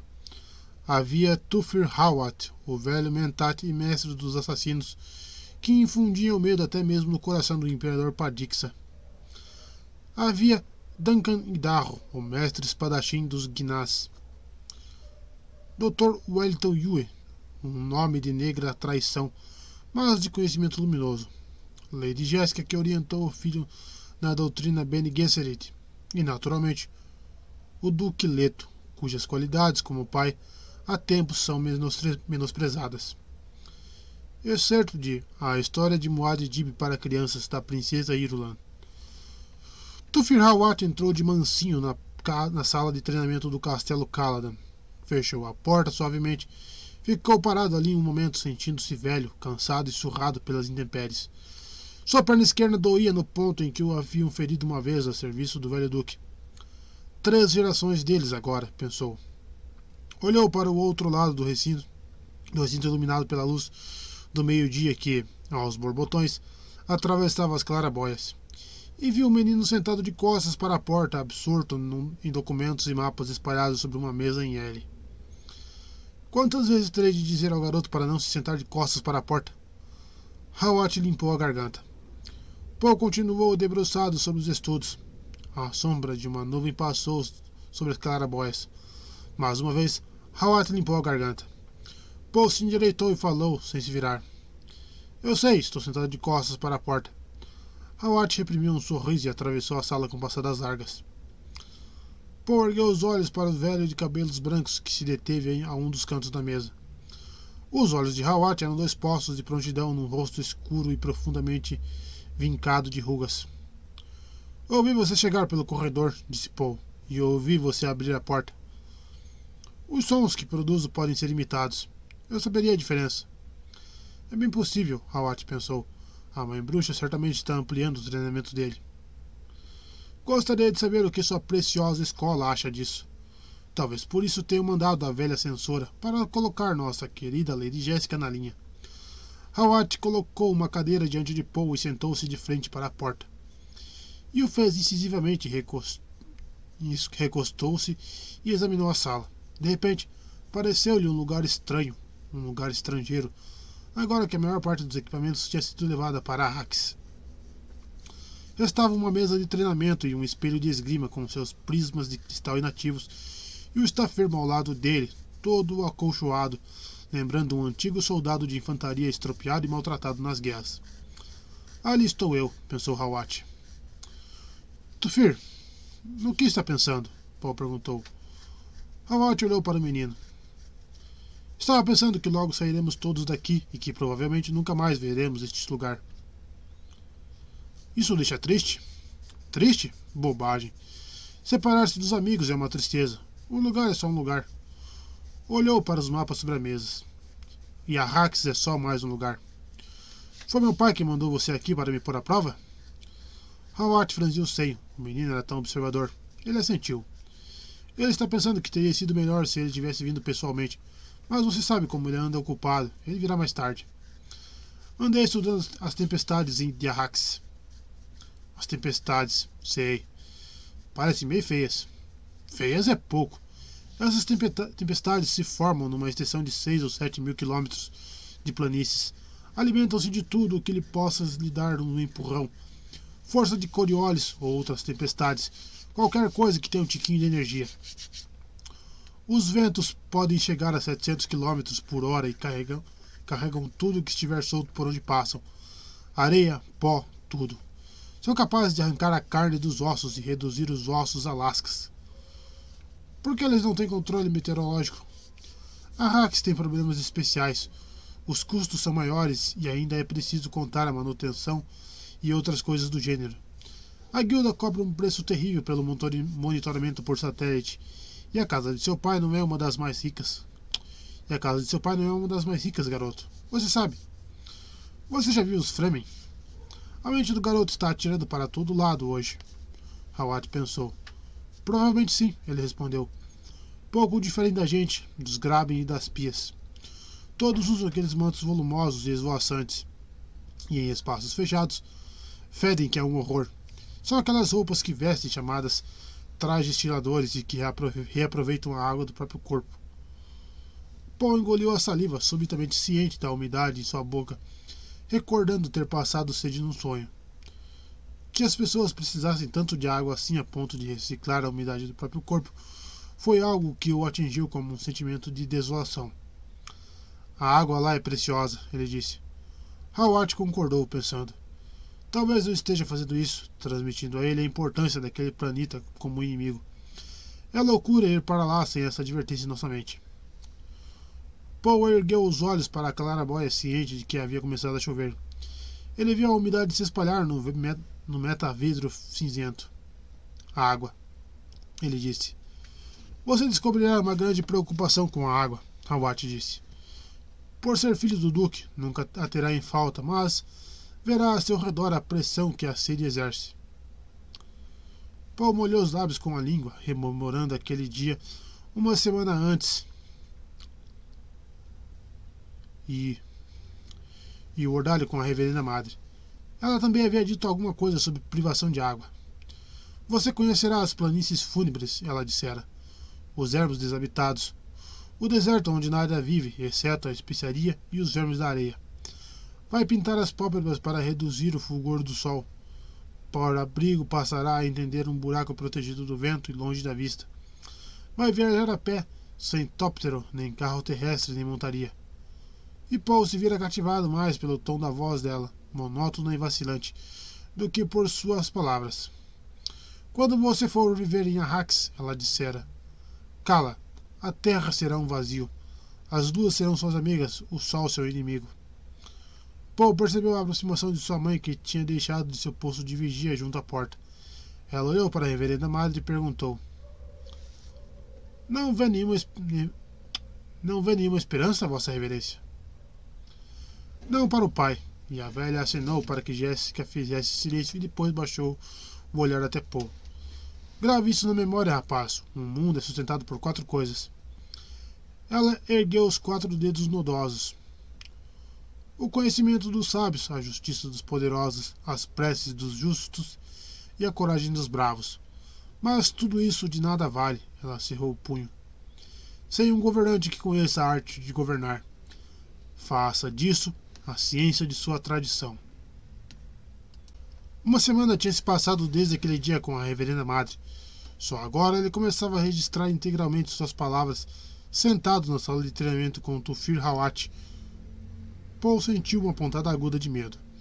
Olhou para a carranca confusa do mentate diante dele. O que foi que o destruiu agora? Hawat perguntou. Você conhece a Reverenda Madre? a bruxa proclamadora da verdade do Império? Os olhos de Hawat se animaram. Os olhos de Hawat se animaram, interessados. Eu a conheço. Ela. Paul hesitou. Descobriu que não conseguiria contar a Hawat sobre o ordalho. As inibições eram profundas. Sim, o que tem ela? Paul inspirou fundo duas vezes. Ela disse uma coisa, fechou os olhos recordando as palavras, e quando falou, sua voz assumiu inconscientemente um pouco do tom da velha. Você, Paul Atreides, descendente de reis, filho de um duque, você tem de aprender a governar, algo que nenhum de seus ancestrais aprendeu. Paul abriu os olhos e disse: Isso me enfureceu, e eu disse que meu pai governava o planeta inteiro. E ela disse: Ele o está perdendo. E eu disse que meu pai tinha ganho um planeta ainda mais rico. E ela disse: Ele perderá também. E eu quis correr e alertar meu pai, mas ela disse que ele já tinha sido alertado por você, por minha mãe, por muitas pessoas. É bem verdade, Hawat murmurou. Então por que estamos de partida? indagou Paul. Porque o imperador assim ordenou. E porque a esperança, apesar do que disse aquela espiã bruxa, que mais brotou dessa antiga fonte de sabedoria? Paul olhou para sua mão direita apertada num punho fechado debaixo da mesa. Lentamente ele forçou os músculos a relaxar. Ela me impôs alguma restrição, pensou. Como? Ela, pedisse, ela pediu para que eu lhe dissesse o que era, para, o que era governar, Paul disse. E eu disse que era dar ordens, e ela disse que eu tinha que desaprender algumas coisas. Nisso ela foi certeza, não há, certeira, não há dúvida, Hawat pensou. Ele fez um gesto com a cabeça para que Paul continuasse. Ela disse que um governante precisa aprender a persuadir e não a obrigar. Disse que ele tem de servir o melhor café para atrair os melhores homens. Como ela acha que seu pai atraiu homens como Duncan e Gurney? Hawat perguntou. Paul deu de ombros. Aí ela disse que o bom governante tem de aprender a língua de seu mundo, o que é diferente para cada planeta. E eu achei que ela queria dizer que não se falava Galak em Arrax, mas ela disse que não era nada disso. Disse que estava falando da língua das pedras e das coisas vivas, a língua que não se escuta apenas com os ouvidos. E eu disse que era isso que o Dr. Yui chamava de mistério da vida. Hawat deu uma risadinha. Qual foi a reação dela? Qual foi a reação dela? Acho que ficou irritada. Disse que o mistério da vida não era um problema a ser resolvido, e sim uma realidade a ser vivida. Daí citei a primeira lei dos mentates. Não se pode entender um processo interrompendo-o.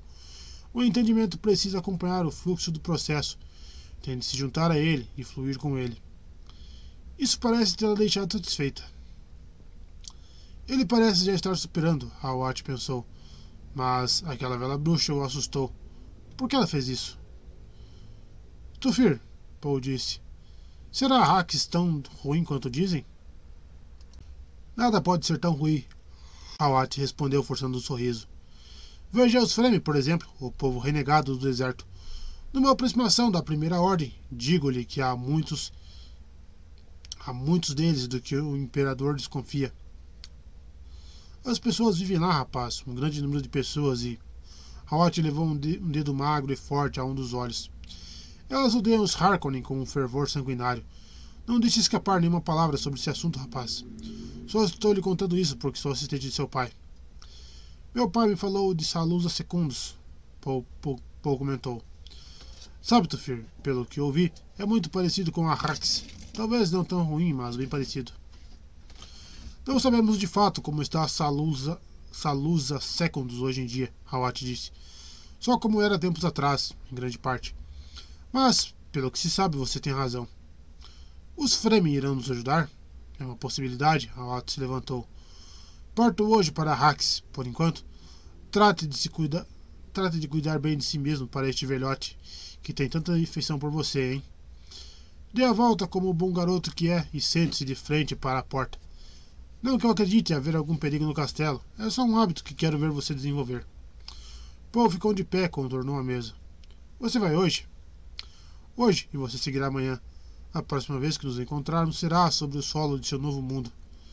Ele agarrou o braço de Paul pelo bíceps. Mantenha o braço, o braço do punhal sempre livre, hein? E seu escudo com a carga completa. Ele soltou o braço, bateu de leve no ombro de Paul, deu meia volta e caminhou rapidamente até a porta. Tufir! Paul chamou. Hawat se virou, ocupando a porta aberta. Não se sente de costas para nenhuma porta, Paul disse. O sorriso se espalhou pelo velho, pelo rosto velho e enrugado. Nunca, rapaz, pode contar com isso. Ele saiu fechando suavemente a porta. Paul sentou-se onde Hawat estivera, pôs os documentos em ordens. Mais um dia aqui, ele pensou. Dê uma olhada ao redor da sala. Estamos de partida. A ideia de partir de repente era mais real para ele do que foi até então. Lembrou-se de outra coisa que a velha havia dito sobre o mundo ser a soma de muitas coisas: o povo, a terra, as coisas vivas, as luas, as marés, os sóis. A somatória desconhecida chamada natureza, uma totalidade vaga sem a menor noção do agora. Ele se perguntou: O que é o agora? A porta em frente a Paul abriu-se com um estrondo e um homem feio e gordo atravessou-a aos trancos, precedido por um punhado de armas. Ora, Gurney Halleck, Paul chamou. Você é o novo mestre de armas? Halleck fechou a porta com um golpe de calcanhar. Você preferia que eu estivesse aqui para brincar, eu sei, ele disse. Deu uma olhada na sala, notando que os homens de Hawat já tinham esquadrinhado, verificando tudo, tornando-a segura para o herdeiro de um duque. Os discretos sinais combinados estavam em toda parte. Paul observou o homem feio e cambaleante colocar-se novamente em movimento e virar na direção da mesa de treinamento com uma braçada de armas. Viu o basilete de nove cordas pendurado no ombro de Gurney, com a multipalheta entretecida nas cordas perto da ponta do braço do instrumento. Halleck largou as armas sobre a mesa de exercícios e as enfileirou. As rapieiras, os punhais, os quinjais, os atordoadores de carga lenta e os cinturões de escudo.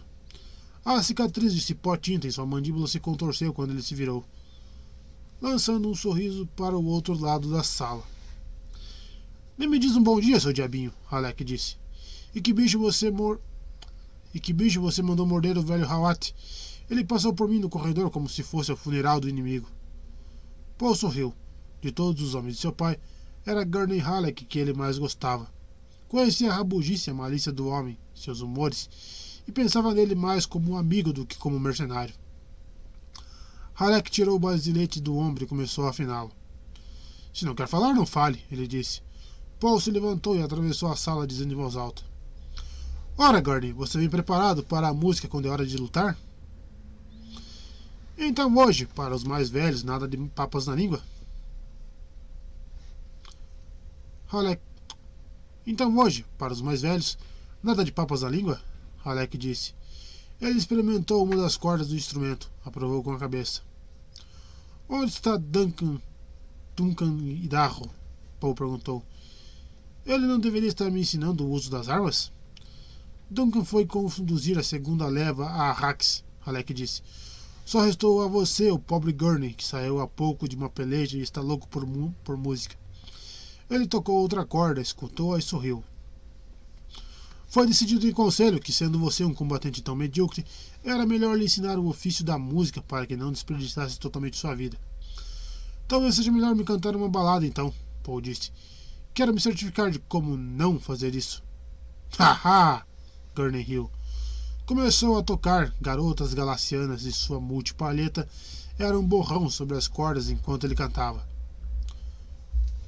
Oh, garotas galacianas, fazem amor por obsidianas, por um gole d'água as arraquinas, mas se desejam as damas, vorazes como as chamas, têm de provar as caladaninas.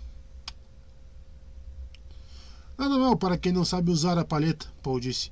Mas se o ouvisse cantar numa canção indecente como essa dentro do castelo, minha mãe decoraria a muralha externa com suas orelhas. Garney puxou a orelha esquerda. E não seria a melhor decoração. Tão machucados já foram pelos buracos das fechaduras, de tanto ouvir um certo jovenzinho que conheço praticar umas modinhas estranhas em seu basilete. Quer dizer que já se esqueceu como é ter areia em sua cama? Paul disse. Ele puxou um dos cinturões de escudos de cima da mesa e o prendeu bem firme na cintura. Então vamos lutar. Os olhos de Halleck se arregalaram de fingida surpresa. Ora, vejam, foi sua, mãe, foi sua mão perversa a autora do feito? Fique em guarda hoje, jovem mestre, fique em guarda. Ele apanhou uma rapieira, fustigou o ar com ela. Sou um demônio em busca de vingança. Paul ergueu a outra rapieira do par, vergou-a com as mãos, assumiu a posição aguile com um dos pés à frente. Fez-se solene uma imitação Fez-se solene numa imitação cômica do Dr. Yui. Que bobalhão meu pai mandou para me ensinar a lutar? Paul cantarolou. Esse é bobalhado Gurney Halleck esqueceu a primeira lição de um homem de armas munido de espada e escudo. Paul apertou o botão do cinturão, sentiu em sua testa e depois, descendo-lhe pelas costas, o formigamento provocado pelo campo defensivo. Ouviu os sons externos filtrados pelo escudo assumirem sua característica, sua característica monotonia. No combate com escudos é preciso ser rápido na defesa, lento no ataque, Paul disse. A única finalidade do ataque é fazer o oponente dar um passo em falso e abrir a guarda para o golpe com a sinistra. O escudo rechaça o golpe rápido, mas aceita o Kinjal lento. Paul ergueu a rapieira com um movimento do pulso, fez uma finta rápida e voltou para desferir uma estocada lenta calculada para penetrar as defesas de um escudo. Halleck assistiu à ação, virou-se no último instante para deixar a lâmina embotada roçar seu peito. Velocidade, excelente, disse mas você se abriu como um para um contra vindo de baixo como um aço liso. Paul recuou envergonhado. Eu deveria surrar seu traseiro por esse descuido, Halleck disse. Ele apanhou um quindial desembanhado de cima da mesa e ergueu. Isso na mão de um inimigo pode, pode tirar seu sangue. Você é um aluno capaz, só isso, mas eu já o avisei que nem mesmo de brincadeira deve deixar um homem penetrar sua guarda com a morte numa das mãos. Acho que é porque hoje não estou com vontade, Paul disse. Vontade? A voz de Halleck denunciou seu ultraje mesmo através do filtro do escudo. O que a vontade tem a ver com isto? Você luta quando surge necessidade, não importa se está ou não com vontade. As vontades são para o gado ou para fazer amor, ou tocar o basilete, não para lutar. Sinto muito, Gurney. Ainda é pouco. Halleck ativou o próprio escudo e dobrou os joelhos com o kit de gel estendido na mão na mão esquerda, a rapieira na direita e em guarda. Agora pode ficar em guarda para valer. Ele saltou para um lado e depois para frente, atacando com vigor e fúria. Paul recuou, defendendo-se. Sentiu o campo crepitar quando as margens dos escudos se tocaram e repeliram uma à outra. Percebeu na pele o formigamento, o formigamento elétrico do contato. O que deu em Gurney? Ele se perguntou. Não está fingindo. Paul moveu a mão esquerda, fazendo-o deslizar para sua palma e o punhal que trazia numa bainha junto ao pulso. Viu que precisa de mais uma arma, hein? Halleck grunhiu. Será traição? Paul imaginou. Não. Não, Gurney. Por toda a sala eles lutaram, estocada e parada, finta e contra finta. O ar dentro das bolhas formadas pelos escudos de tão exigido ficou viciado pois a lenta troca gasosa que se dava nas bordas das barreiras não conseguia repor. A cada novo contato dos escudos, o cheiro de ozônio ficava mais forte. Paul continuou a recuar, mas agora dirigia-se para a mesa de exercícios. Paul continuou a recuar, mas agora dirigia-se para a mesa de exercícios. Se conseguir contorná-lo perto da mesa, irei lhe mostrar um truque, pensou Paul. Só mais um passo, Gurney. Halleck deu o passo. Paul parou um golpe de cima para baixo, fez a volta, viu a rapieira de Halleck se prender na beirada da mesa. Paul se jogou para o lado, desferiu uma estocada alta com a rapieira e, com o punhal, entrou por sob a gola de Halleck, deteve a lâmina a poucos centímetros da jugular. É isso que procura? sussurrou Paul. Olhe para baixo, rapaz, Gurney disse ofegante. Paul obedeceu. Viu o quinjal de Halleck estendido sob a beirada da mesa e a ponta quase tocava sua virilha. Teríamos nos unidos na, teríamos nos unido na morte, Halleck disse. Mas vou admitir que você lutou um pouco melhor quando pressionado. Pareceu estar com vontade. Ele abriu um sorriso feroz e a cicatriz de cipó tinta ondulou em sua mandíbula. A maneira como veio para cima de mim, Paul disse. Você teria realmente derramado meu sangue? Halleck recolheu o quindijal e pertigou-se. Se você tivesse lutado um tiquinho que fosse aquém do que é capaz, eu teria lhe feito um belo arranhão, uma cicatriz a ser lembrada. Não quero que meu aluno preferido tombe diante do primeiro vagabundo Harkonnen que aparecer. Paul desativou seu escudo, apoiou-se na mesa para recuperar o fôlego. Eu teria merecido essa, Gurney, mas meu pai ficaria zangado se você me machucasse. Não quero que você seja punido por minha deficiência. Quanto a isso, Halleck disse, teria sido minha, minha deficiência também. E você não precisa se preocupar com uma ou duas cicatrizes de treinamento. Você tem sorte por ter tão poucas. Quanto a seu pai, o Duque só me castigaria se eu não conseguisse fazer de você um homem de armas de primeira categoria. E eu teria falhado nisso se não tivesse esclarecido essa falácia de não estar com vontade que você inventou de uma hora para outra. Paul se endireitou, devolveu o punhal à bainha em seu pulso. O que fazemos aqui não é exatamente uma brincadeira, Halleck disse. Paul concordou. Admirou-se com a seriedade atípica da conduta de Halleck, uma veemência que inspirava sobriedade.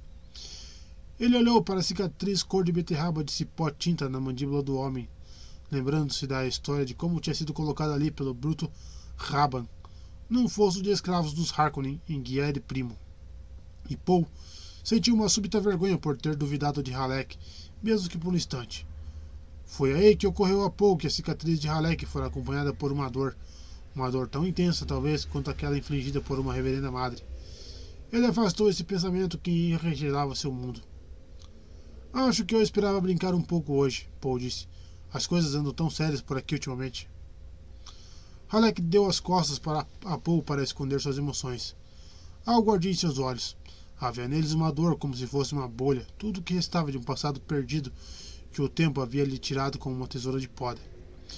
Este menino terá de se tornar um homem tão cedo, Halleck pensou. Tão cedo terá de ler aquele formulário em sua mente aquele contrato com sua advertência brutal e preencher a lacuna necessária com os dados necessários. Por favor, enumere os parentes mais próximos. Halleck falou, falou sem se virar. Percebi que você queria brincar, rapaz, e como eu queria me juntar a você. Mas isso não pode ser mais brincadeira. Amanhã vamos para Arrax. Arrax é real. Os Harkonnen são reais. Paul tocou a testa com a lâmina ereta da rapieira. Alex voltou, viu a ação e devolveu o cumprimento com um aceno de cabeça. Com um gesto, apontou o estafermo. Agora vamos trabalhar sua sincronia. Quero ver você pegar aquela coisa com a sinistra. Vou controlá-la daqui, onde posso ter uma visão geral da ação. E já vou avisando que, tentará, que tentarei novos contras hoje. É um aviso que nenhum inimigo de verdade lhe dará. Paul se espreguiçou, ficando nas pontas dos pés para aliviar os músculos Sentiu-se solene ao perceber, de repente, que sua vida tinha sido tomada por mudanças rápidas. Foi até o estafermo, moveu a chave do peito do boneco com a ponta de sua rapieira e sentiu o campo defensivo repelir sua espada. Angar! Halek gritou e o boneco atacou com vigor. Paul ativou seu escudo, defendendo-se com paradas e contras. Halek observava se ele manipulava os controles, somente parecia dividida, uma parte atenta às necessidades do treino e a outra divagando, contrariada. Sou a árvore frutífera bem, bem, bem dobrada, ele pensou, cheia de emoções e habilidades bem dobradas, todas enxertadas em mim, todas frutificando para outra pessoa colher. Por alguma razão, ele se lembrou da irmã caçula de seu rosto de fada, tão nítido na mente dele. Mas ela havia morrido numa casa de diversões para os soldados Harkonnen ela adorava amores perfeitos, ou seriam margaridas. Ele não conseguia lembrar. Incomodava-se que não conseguisse lembrar. Poe parou um golpe lento do boneco, ergueu a mão esquerda e entretecer. Nossa. Diabinho esperto, Halleck pensou. Agora atento aos movimentos de permeio das mãos de Paul. Ele andava, ele anda praticando e estudando por conta própria. Não é estilo de Duncan, e certamente não é nada que eu tenha lhe ensinado. Esse pensamento só fez aumentar a tristeza de Halleck. Estou melancólico, pensou. E começou a ficar curioso a respeito de Paul, a imaginar se o inimigo alguma vez tinha ouvido timidamente seu travesseiro palpitar à noite. Se os desejos fossem peixes, atiraríamos nossas redes ao mar, ele murmurou. Era algo que sua mãe costumava dizer e que ele sempre repetia quando sentia se fechar sobre ele o negror do amanhã. Aí pensou que era um ditado estranho para levar a um planeta que nunca conhecera mares nem peixes. Jui, Wellington, 10.082 até 10.191 PDR. Doutor em Medicina pela Escola SUC, formado em 10.112 PDR. Casado com Vanna Marcos, BG 10.092 a 10.186. Ponto interrogação. PDR. Conhecido principalmente como o traidor do Duque Leto. Conhecido principalmente como o traidor do Duque Leto Atreides. CF. Bibliografia Apêndice 7. Condicionamento Imperial e Traição A. Excerto do dicionário de Moad Dib da Princesa Irulan. Apesar de ter Apesar de ter ouvido o Dr. Jui entrar na sala de treinamento, notando a rígida deliberação dos passos do homem, Paul continuou esticado de bruços sobre a mesa de exercícios onde o massagista o havia deixado. Sentia-se deliciosamente relaxado depois do treino com Gurney Halleck. Você realmente parece confortável, disse Dewey com sua voz calma e aguda. Paul ergueu a cabeça. Viu o palito de homem parado a vários passos de distância. Assimilou de um relance as roupas pretas e amarfanhadas, a cabeça quadrada, os lábios roxos e o bigode pendente, a tatuagem em forma de diamante do condicionamento imperial em sua testa, os cabelos longos e negros presos no anel de prata da escola Suk e jogados sobre o ombro, sobre sobre o ombro esquerdo. Você ficará infeliz em saber que não temos tempo para as aulas normais hoje. Dewey disse. Seu pai logo virá. Paul se sentou. Contudo, arranjei um leitor de bibliolivros e várias lições para você atravessar, para você levar na travessia até Arrakis. Ah! Paul começou a vestir suas roupas. Entusiasmou-se porque o pai viria. Tinha passado tão pouco tempo juntos, desde a ordem do imperador para tomar o feudo de Arrakis. Jui foi até a mesa em L, pensando: Como o garoto ganhou corpo nos últimos meses? Que desperdício! Ah, que triste desperdício! E lembrou a si mesmo: Não posso vacilar. Faço o que faço para ter certeza de que aqueles animais dos Harkonnen não irão fazer mal a Havana. Havana. Paul juntou-se a ele à mesa, abotoando seu paletó. O que vou estudar na viagem? Ah, as formas de vida terráqueas de Arrakis. O planeta parece ter recebido de braços abertos as formas de vida da Terra. Não se sabe exatamente como. Quando chegarmos. Quando chegarmos, terei de procurar o ecólogo planetário, um tal Dr. Kynes, e oferecer minha ajuda nessa pesquisa. Edwin pensou: O que estou dizendo? Sou hipócrita até comigo mesmo. Alguma coisa sobre os Fremen? Paul perguntou. Os Fremen? Chewie tamborilou os dedos na mesa, flagrou Paul observando seu gesto nervoso e recolheu a mão. Talvez você tenha alguma coisa sobre. Talvez você tenha alguma coisa sobre toda a população arraquina, Paul disse. Sim, com certeza, Chewie disse. São duas divisões genéricas da população. Os Fremen, eles são um grupo, e os outros são agentes do Graben, da pia e da caldeira. Ocorre alguma miscigenação, segundo me disseram. As mulheres nas vilas, nas pias e caldeiras preferem maridos Fremen. Seus homens preferem esposas Fremen. Eles têm um ditado: O lustro vem das cidades, a sabedoria do deserto. Você tem imagens deles? O que posso conseguir. A característica mais interessante, naturalmente, são os olhos. Totalmente azuis, nada de branco. Mutação? Não, está relacionado à saturação do sangue com melange. Os Fremen devem ser corajosos para viver na orla daquele deserto. É o que todos dizem, Yui falou. Eles compõem poemas para suas facas. Suas mulheres são tão ferozes quanto os homens. Até mesmo as crianças Fremen são violentas e perigosas. Receio que não deixarão você se misturar com eles. Paul encarou Yui, encontrando naqueles poucos vislumbres dos Fremen uma força verbal que prendeu toda a sua atenção. Um povo e tanto para ter como aliado. E os vermes? Paul perguntou. O quê? Eu gostaria de estudar um pouco mais sobre os vermes da areia. Ah, mas é claro. Tem um bibliofilme a respeito de um espécime pequeno, só 110 metros de comprimento e 22 de diâmetro. Foi capturado nas latitudes setentrionais Testemunhas confiáveis já registraram vermes de mais de 400 metros de comprimento, e há motivos para se acreditar que existam alguns ainda maiores. Paul olhou para o mapa de projeção cônica das latitudes setentrionais de Arrakis que estava aberto sobre a mesa. O cinturão desértico e as regiões polares meridionais foram designados inabitáveis. São os vermes? E as tempestades? Mas é possível tornar qualquer lugar habitável. Se for economicamente viável, Joey disse. A Hax tem muitos perigos de alto custo. Ele alisou o bigode pendente. Seu pai estará aqui em breve, antes que eu vá. Tenho um presente para você, algo que encontrei ao fazer as malas. Colocou sobre a mesa entre eles o negro oblongo, não muito maior do que a ponta do polegar de Paul. Paul olhou para a coisa. Yui notou que o rapaz não fez menção de apanhá-la e pensou: Como é cauteloso? É uma Bíblia católica de Orange, muito antiga, feita para os viajantes espaciais. Não é um bibliofilme, e sim uma impressão de verdade em papel filamentar. Tem uma lupa e um sistema de carga eletrostática próprios. Ele a tomou e demonstrou seu funcionamento.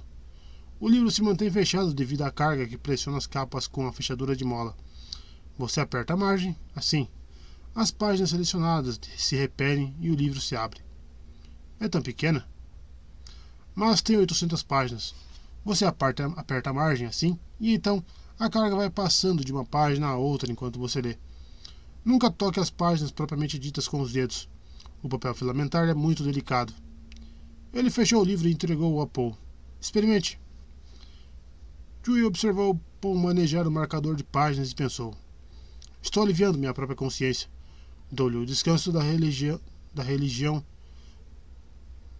antes de traí-lo. Assim posso dizer a mim mesmo que, eles, que ele foi aonde não posso ir.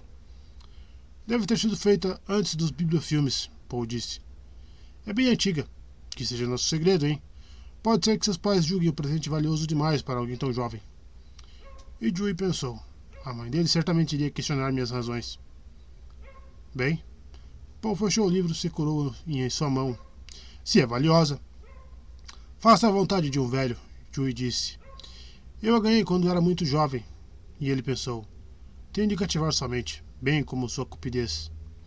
Abra em Kalima, capítulo Abra em Kalima, capítulo 4, versículo 67, que diz: Na água toda a vida começou. Há um leve chanfro na borda da capa que marca o lugar. Paul tateou a capa, detectou dois chanfros, um mais profundo que o outro. Pressionou o mais raso e o livro se abriu em sua mão e a lupa deslizou para o ponto certo.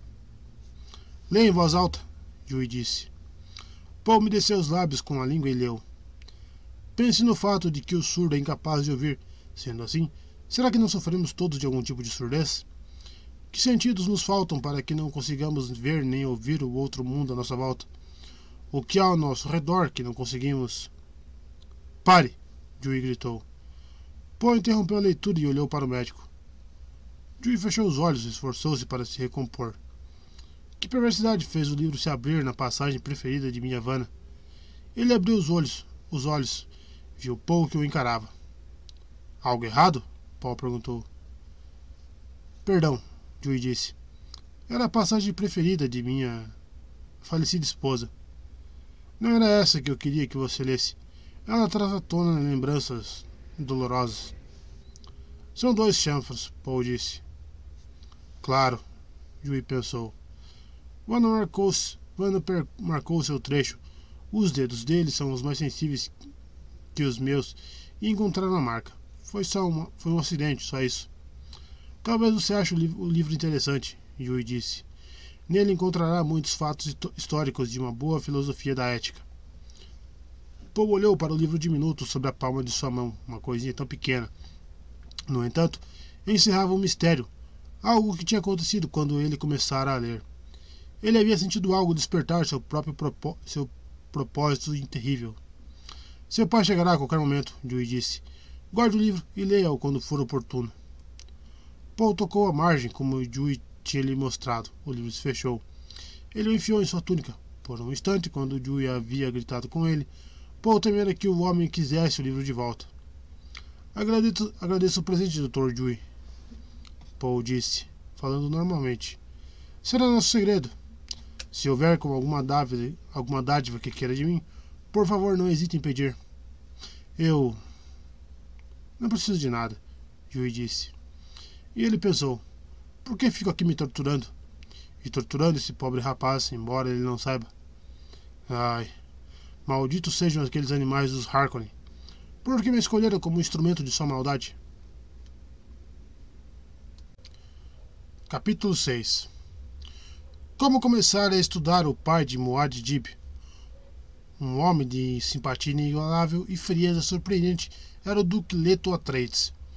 Contudo, muitos fatos ajudam a desvendar esse duque, o amor duradouro por sua mulher Ben Gesserit, os sonhos que tinha para o filho, a devoção com que os homens o serviam. É aí que o vemos, um homem enredado pelo destino, um vulto solitário que teve sua luz obscurecida pela glória do filho. Ainda assim, há que se perguntar: o que é o filho se não uma extensão do pai? Excerto de Moad Dib, Memorial da Família da Princesa Irulan. Paul observou seu pai entrar na sala de treinamento. Viu os guardas se posicionarem do lado de fora. Um deles fechou a porta. Como sempre, Paul sentiu a impressão de presença que seu pai deixava.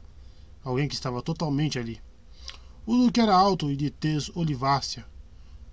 O rosto magro era anguloso, enternecido apenas pelos olhos profundamente cinzentos. Vestia um uniforme de serviço preto com o timbre vermelho do gavião no peitilho. Um cinturão escudo prateado ostentando a patina do uso cingia-lhe a cintura fina. O Duque disse. O, du, o Duque disse. Trabalhando duro, filho? Ele foi até a mesa em L, deu uma olhada nos documentos sobre o tampo, percorreu a sala com um olhar e voltou-se para Paul. Sentia-se cansado, tomado pela dor de não demonstrar sua fadiga. Tente aproveitar todas as oportunidades de descansar durante a travessia para Arrax, ele pensou. Não haverá descanso em Arrax. Não muito, Paul disse. Está tudo tão. Ele deu de ombros. É, bem. Partimos amanhã. Será tão bom nos instalarmos em nossa nova casa, deixar todo esse transtorno para trás. Paul fez que sim, subitamente acabrunhado, acabrunhado ao se lembrar das palavras da reverenda madre. Por seu pai, nada.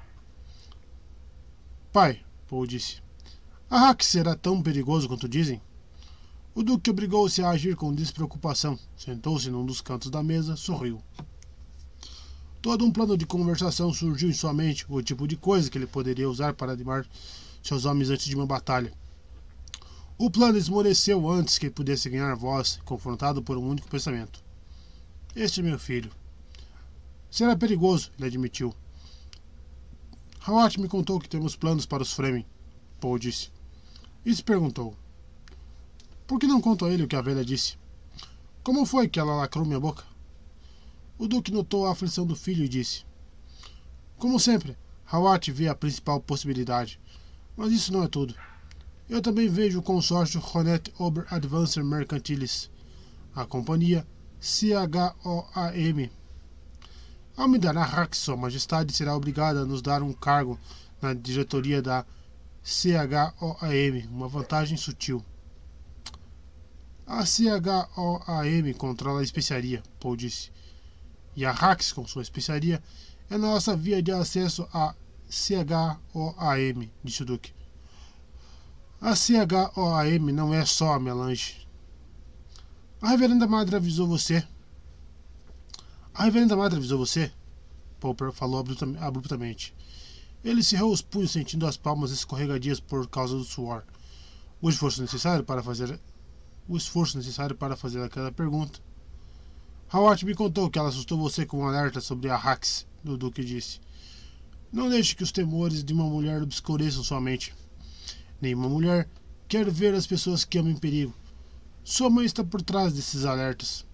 Tome isso como um sinal do amor que ela tem por nós. Ela sabe sobre os Fleming? Sim, e sobre muitas outras coisas. Quais? E o Duque pensou. A verdade poderia ser pior do que ele imagina. Mas até mesmo os fatos perigosos são valiosos quando se foi treinado para lidar com eles. E nisso meu filho não foi poupado em nada, no lidar com fatos perigosos. Mas é preciso estimulá-lo, ele é jovem. Poucos produtos passam pelas mãos Poucos produtos não passam pelas mãos da CHOAM, disse o Duque. Toras, jumentos, cavalos, vacas, tábuas, estercos, tubarões, pele de baleia. Os mais prosaicos e os mais exóticos, até mesmo nosso humilde arroz pundim caladanino. Qualquer coisa a guilda transporta. As formas de artes de Ecas, as máquinas de Richez e Ix. Mas tudo empalidece diante do melange. Basta um punhado de especiaria para comprar uma casa em Tupile. Não se pode manufaturá-la, é preciso minerá-la em Arrax. É a única que tem propriedades geriátricas autênticas. E agora nós a controlamos? Até certo ponto. Mas o importante é considerar todas as casas que dependem dos lucros da CHOAM. E pense na enorme proporção desses lucros que dependem de um único produto, a especiaria. Imagine o que aconteceria se alguma coisa reduzisse a produção da especiaria. Quem quer que estivesse estocado o melange enriqueceria da noite para o dia, Paul disse. Os outros estariam ao Deus dará. O se permitiu um momento de satisfação sinistra, olhando para o filho e pensando em como ele tinha sido perspicaz e realmente fundamentada aquela observação. Ele assentiu com a cabeça. Os Harkonnen andam estocando há mais de 20 anos. Eles querem ver a produção de especiaria cair e você leva a culpa. E você levar a culpa. Eles querem que o nome Atreides se torne popular, disse o Duque. Pense nas casas do Landsraad, que se voltam para mim como uma espécie de líder, seu porta-voz extraoficial. Imagine só como elas reagiriam se eu fosse responsável por uma séria redução em sua renda. Afinal de contas, os lucros vêm em primeiro lugar. Que se dane a grande convenção. Não vamos permitir que alguém nos empobreça. Um sorriso cruel desfigurou a boca do Duque. Elas fariam vista grossa, não importa o que fizessem comigo. Mesmo se nos atacassem com armas atômicas? Nada tão flagrante. Nenhuma desobediência ostensiva da convenção, mas praticamente qualquer coisa fora isso. Até talvez até mesmo pulverização e envenenamento do solo. Então por que estamos nos metendo nisso? Pô! O Duque olhou feio para o filho. Saber onde está a armadilha. Esse é o primeiro passo para não cair nela. É como o combate singular, filho, só que numa escala maior. Uma finta dentro de outra dentro de outra, aparentemente sem fim. A tarefa é desenredar isso. Sabendo que os Harkonnen estocam Melody, temos de fazer uma outra pergunta. Quem mais anda estocando? Essa será a lista de nossos inimigos. Quem? Certas casas que sabíamos ser hostis e algumas que pensávamos ser amigas. Precisamos pensar nelas por hora, porque nisso tudo há alguém muito mais importante. Nosso amado Imperador Padixa. Paul tentou engolir com a garganta repentinamente seca. Você não pode reunir o Lance Raad, expor e deixar nosso inimigo perceber que sabemos de quem é a mão que segura o punhal? E agora, Paul, nós vemos o punhal. Quem sabe para onde o moveria em seguida? Se apresentássemos isso ao Landsraad, só faríamos criar uma grande confusão. O imperador negaria seu envolvimento. Quem iria contradizê-lo? Só ganharíamos um pouco de tempo, mas nos arriscaríamos a mergulhar no caos. E de onde viria o ataque seguinte? Todas as casas poderiam começar a estocar a especiaria. Nossos inimigos têm a dianteira e a vantagem é muito grande. O imperador, Paul disse. Ou seja, os Sardaukar. Disfarçados com os uniformes Harkonnen, sem dúvida, disse o Duque. Mas os mesmos soldados fanáticos sem tirar nem pôr. Como é que os Fremen podem nos ajudar contra os Sardaukar? Sardaukar. Hawat conversou com você sobre Salusa Secundus, o planeta prisão do Imperador? Não. E se fosse mais do que um planeta prisão, Paul? Eis uma pergunta que ninguém faz sobre o corpo imperial dos Sardaukar. De onde eles vêm? Do planeta prisão? Eles vêm de algum lugar. Mas os recrutamentos auxiliares convocados pelo imperador é o que nos levaram a acreditar. São apenas os recrutas do imperador treinados desde muito jovens e de maneira soberba. Houve-se uma ou outra coisa sobre as academias militares do imperador, mas o equilíbrio de nossa civilização continua o mesmo as forças armadas das casas maiores do Landsraad de um lado, os Sardaukar e seus recrutas auxiliares de outro. E seus recrutas auxiliares, pô. Os Sardaukar continuam sendo Sardaukar. Mas todos os relatos sobre Salusa Second dizem que se trata de um planeta infernal. Indubitavelmente, mas se fosse criar homens resistentes, fortes e ferozes, que condições ambientais você imporia, imporia a eles? Como se obtém a lealdade de, de homens assim? Existem métodos comprovados. Explore a certeza de sua superioridade, a mística do pacto secreto, o espírito do sofrimento compartilhado, é factível, já foi feito em vários planetas e em várias épocas. Paul sentiu com a cabeça, fixando sua atenção no rosto do pai. Pressentiu uma revelação iminente.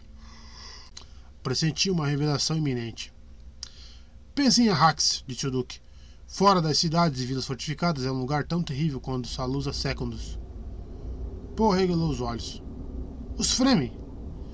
Temos ali potencialmente um exército tão forte e mortífero quanto os Saur-Daukar. Precisaremos de paciência para nos valermos deles em segredo e de dinheiro para equipá-los adequadamente. Mas os Fremen estão lá, e o dinheiro da especiaria também. Agora você entende por que entraremos em Arrax sabendo que é uma armadilha? Os Harkonnen não sabem sobre os Fremen? Os Harkonnen desprezaram os Fremen, caçaram-nos por prazer, nunca sequer se deram ao trabalho de recenseá-los. Conhecemos a política dos Harkonnen em relação às populações planetárias. Gastar o mínimo possível para mantê-las. Os fios metálicos do símbolo do gavião sobre o peito do Duque brilharam quando ele mudou de posição. Entendeu? Estamos negociando com os Fremen neste exato momento, Paul disse. Envia uma missão liderada por Duncan Idaho, explicou o Duque. Duncan é um homem orgulhoso. Duncan é um homem orgulhoso e implacável, mas amigo da verdade. Creio que os Fremen irão admirá-lo, se tivermos sorte. Talvez eles nos julguem em função dele. Duncan honrado.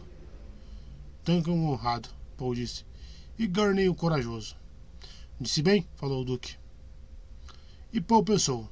Gurney é um daqueles que a reverenda madre mencionou, um sustentador de mundos, a coragem dos bravos. Gurney me contou que você se saiu bem no combate armado hoje, o Duque disse. Não foi o que ele me disse. O Duque gargalhou alto. Já imaginava que Gurney economizasse, seus, economizasse nos elogios. Ele disse que você tem uma boa ideia, nas palavras dele, a diferença entre o fio e a ponta de uma espada. Gurney disse que não há arte em matar com a ponta, que deve ser feito com o fio. Garney é um romântico, o Duque resmungou. Aquela conversa sobre matar, partindo de filho, de repente, o transtornou. Eu preferia que você nunca tivesse de matar, mas se a necessidade surgir, faça o que tiver de fazer, com a ponta ou com o fio. Ele olhou para a clarabóia sobre a qual a chuva tamborilava. Vendo para onde se dirigia o olhar do pai, Paul pensou nos céus chuvosos lá fora uma coisa que, segundo todos diziam, nunca se veria em Arrax. E esse pensamento sobre o céu o levou ao espaço exterior. As naves da guilda são muito grandes? perguntou ele. O Duque olhou para ele. Esta será a sua primeira vez fora do planeta, ele disse. Sim, elas são grandes.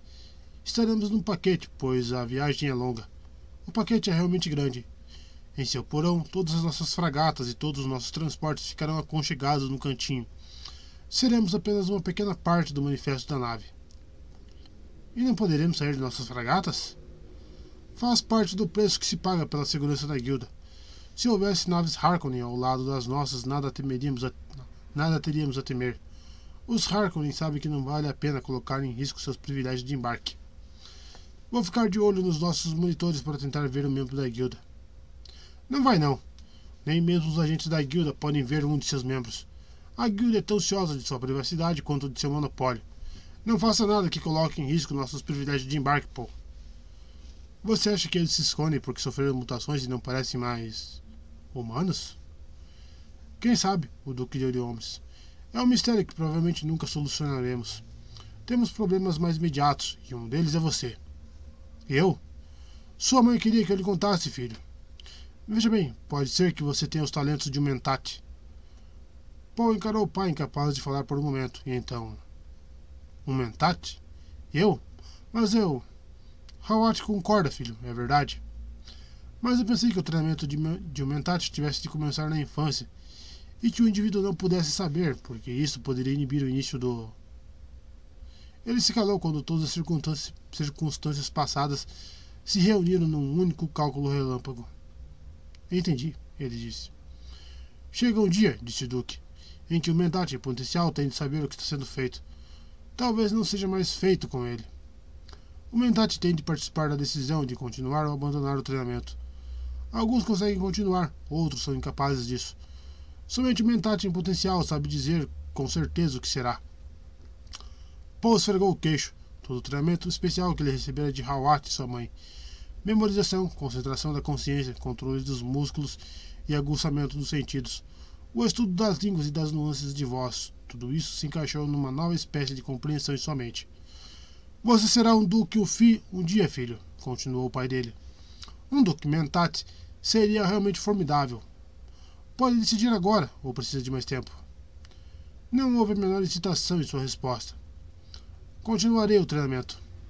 Realmente formidável, o Duque murmurou, e Paul viu um sorriso orgulhoso no rosto do pai. O sorriso abalou Paul, dava um ar de caveira ao rosto magro do Duque. Paul fechou os olhos, sentindo o propósito terrível de redespertar dentro dele. Talvez ser um mentate seja um propósito terrível, ele pensou. Mas, ao mesmo tempo em que ele se concentrava nessa ideia, sua nova percepção a contestava. Capítulo 7 Com a Lady Jéssica e Arrax, o sistema Bene Gesserit de semear lendas implantes por meio da missionária protetora chegou à sua realização plena. Há tempo se reconhece a sensatez das Bene, das Bene Gesserit em semear o universo conhecido como padrão de profecias para a proteção de seu pessoal, mas nunca se viu uma condição ut extremis com, com um casamento tão perfeito de um indivíduo e, e preparação. As lendas proféticas tornaram-se tão populares em Arrax que até mesmo certos termos foram adotados entre eles. Foram adotados. Entre eles, Reverenda Madre, Canto e Respondo, e de boa parte da panóplia proféticos de Sharia. E hoje é comum aceitar que as habilidades latentes de Lady Jéssica foram grandemente subestimadas. Excerto de Análise a crise arraquina da Princesa Irulan circulação reservada, número do arquivo B.G.AR-81088587. Em toda a volta de Lady Jéssica, nas pilhas em que se erguiam nos cantos do grande átrio de Arraquina nos montes que se formavam nos espaços abertos, estava embalada toda a vida deles. Caixas de madeira e papelão, baús, valizes, algumas parcialmente abertas e desfeitas. Ela ouviu os carregadores da nave auxiliar da guilda depositarem mais uma leva da entrada. Jessica estava parada no centro do átrio. Ela girou lentamente, olhando para cima e para os lados, para os entalhes sombreados, as frestas e as janelas em seus nichos profundos. Aquela sala gigantesca anacrônica a fazia lembrar do salão das irmãs de sua escola Bene Gesserit. Mas na escola o efeito tinha sido acolhedor. Ali tudo era pedra fria. Algum arquiteto tinha se inspirado na história remota para criar aquelas paredes apoiadas em arco-botantes e as tapeçarias escuras, ela pensou. O teto abobadado erguia-se dois andares acima dela, com vigas, com imensas vigas transversais, que certamente tinham sido transportadas pelo espaço até Arrax a um custo, monstruo, a um custo monstruoso. Nenhum planeta daquele sistema tinha árvores para fazer aquelas vigas, a menos que a madeira das vigas fosse artificial. Ela achava que não. Aquele havia sido o palácio do governo na época do Antigo Império. Os custos não tinham tanta importância então. Tinha sido antes dos Harkonnen e de sua megalópole em Cartago, um lugar ordinário e despudorado a uns 200 quilômetros a nordeste, do outro lado da terra partida. Leto fizera bem ao escolher aquele lugar como sede de seu governo. O nome, Arrakina, soava bem, repleto de tradição e era uma cidade menor, mais fácil de esterilizar e defender. Mais uma vez, ouviu-se o estrépito de caixas sendo descarregadas na entrada. Jéssica suspirou. Apoiado num caixa, numa caixa de papelão à direita de Jéssica estava um retrato pintado do pai do Duque. O, barbante do embrulho pendia de um quadro de com rasgo, enfeite rasgado. Um pedaço do barbante ainda estava na mão esquerda de Jéssica, ao lado da pintura descansava a cabeça de um touro negro, engastada numa placa envernizada. A cabeça era, era uma ilha escura no mar de papel acolchoado. A placa estava estendida no chão e o focinho brilhante do touro apontava o teto, apontava o teto como se o animal estivesse prestes a urrar desafiadoramente naquela sala cheia de ecos. Jéssica se perguntou o que a levara a desembrulhar aquelas duas coisas primeiro, a cabeça e o quadro. Sabia que havia algo de simbólico no ato. Não se sentia tão assustada e insegura desde o dia em que os compradores do Duque foram buscá-la na escola, a cabeça e o retrato. Eles acentuavam sua sensação de confusão. Ela estremeceu. Olhou para as janelas estreitas lá no alto. Ainda era início da tarde, e naquelas latitudes o céu parecia negro e frio, muito mais escuro que o azul acolhedor de Caladan. Foi tomada por uma saudade calorosa e latejante de casa. Tão longe, Caladan. Chegamos. Era a voz do Duque Leto. Ele, ela girou nos calcanhares e o viu sair da passagem em arco que dava para o salão de jantar. Seu uniforme de serviço preto, com o timbre vermelho do gavião no peitinho, parecia amarrotado e coberto de pó. Pensei que você tivesse se perdido neste lugar horrível, ele disse. É uma casa fria, ela comentou. Observou a altura dele, a pele morena que a fazia pensar em bosques de oliveiras e num sol dourado sobre águas azuis. Havia fumaça no cinza de seus olhos, mas a face era de um predador, magra, cheia de ângulos e planos agudos. Um medo repentino do Duque oprimiu o peito de Jéssica. Ele tinha se tornado uma pessoa bastante selvagem e obcecada desde que tomara a decisão de obedecer à ordem do imperador. A cidade inteira parece fria, ela disse. É uma cidadezinha fortificada, suja e poeirenta, ele concordou. Mas mudaremos isso. Ele olhou ao redor do átrio. Esta é a área pública para ocasiões de gala. Acabei de dar uma olhada em alguns dos aposentos íntimos na ala sul. São muito mais agradáveis. Ele se aproximou, tocou o braço dela, admirando-lhe a imponência. E mais uma vez ele ficou curioso quanto aos ancestrais desconhecidos da mulher. Uma casa desertora, talvez? Membros excluídos da realeza? Ela parecia mais régia que as filhas do próprio imperador. Pressionada pelo olhar penetrante dele, Jéssica se virou um pouco, expondo seu perfil. E ele percebeu que não havia nada singular e preciso que distinguisse a beleza dela. O rosto era oval, sob uma touca de cabelos da cor do bronze polido. Os olhos espaçados eram verdes e límpidos como o céu matutino de Caladan. O nariz era pequeno, a boca larga e generosa. Seu talhe era agradável, mas escasso. Era alta e a elegância roubara de algumas curvas. Ele se lembrou que as irmãs leigas da escola a chamavam de magrela, pelo que disseram seus compradores. Mas aquela descrição era excessivamente simplista. Ela devolvera uma beleza régia à estirpe dos Atreides. Ele estava feliz por Paul ter saído à mãe.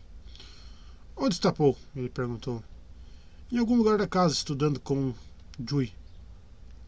Provavelmente na ala sul, ele disse. Pensei ter ouvido a voz de Jui, mas não tive tempo de dar uma olhada. Olhou para ela hesitante. Vim aqui somente para pendurar a chave do castelo Caladan no salão de jantar. Ela prendeu a respiração e teve o impulso de abraçá-lo. Pendurar a chave. Havia finalidade naquele ato. Mas ali não era a hora nem o lugar para consolá-lo. Vi nosso estandarte em cima da casa quando entramos, ela disse. Ele olhou para o quadro do pai. Onde é que você ia pendurar isso? Aqui, em algum lugar.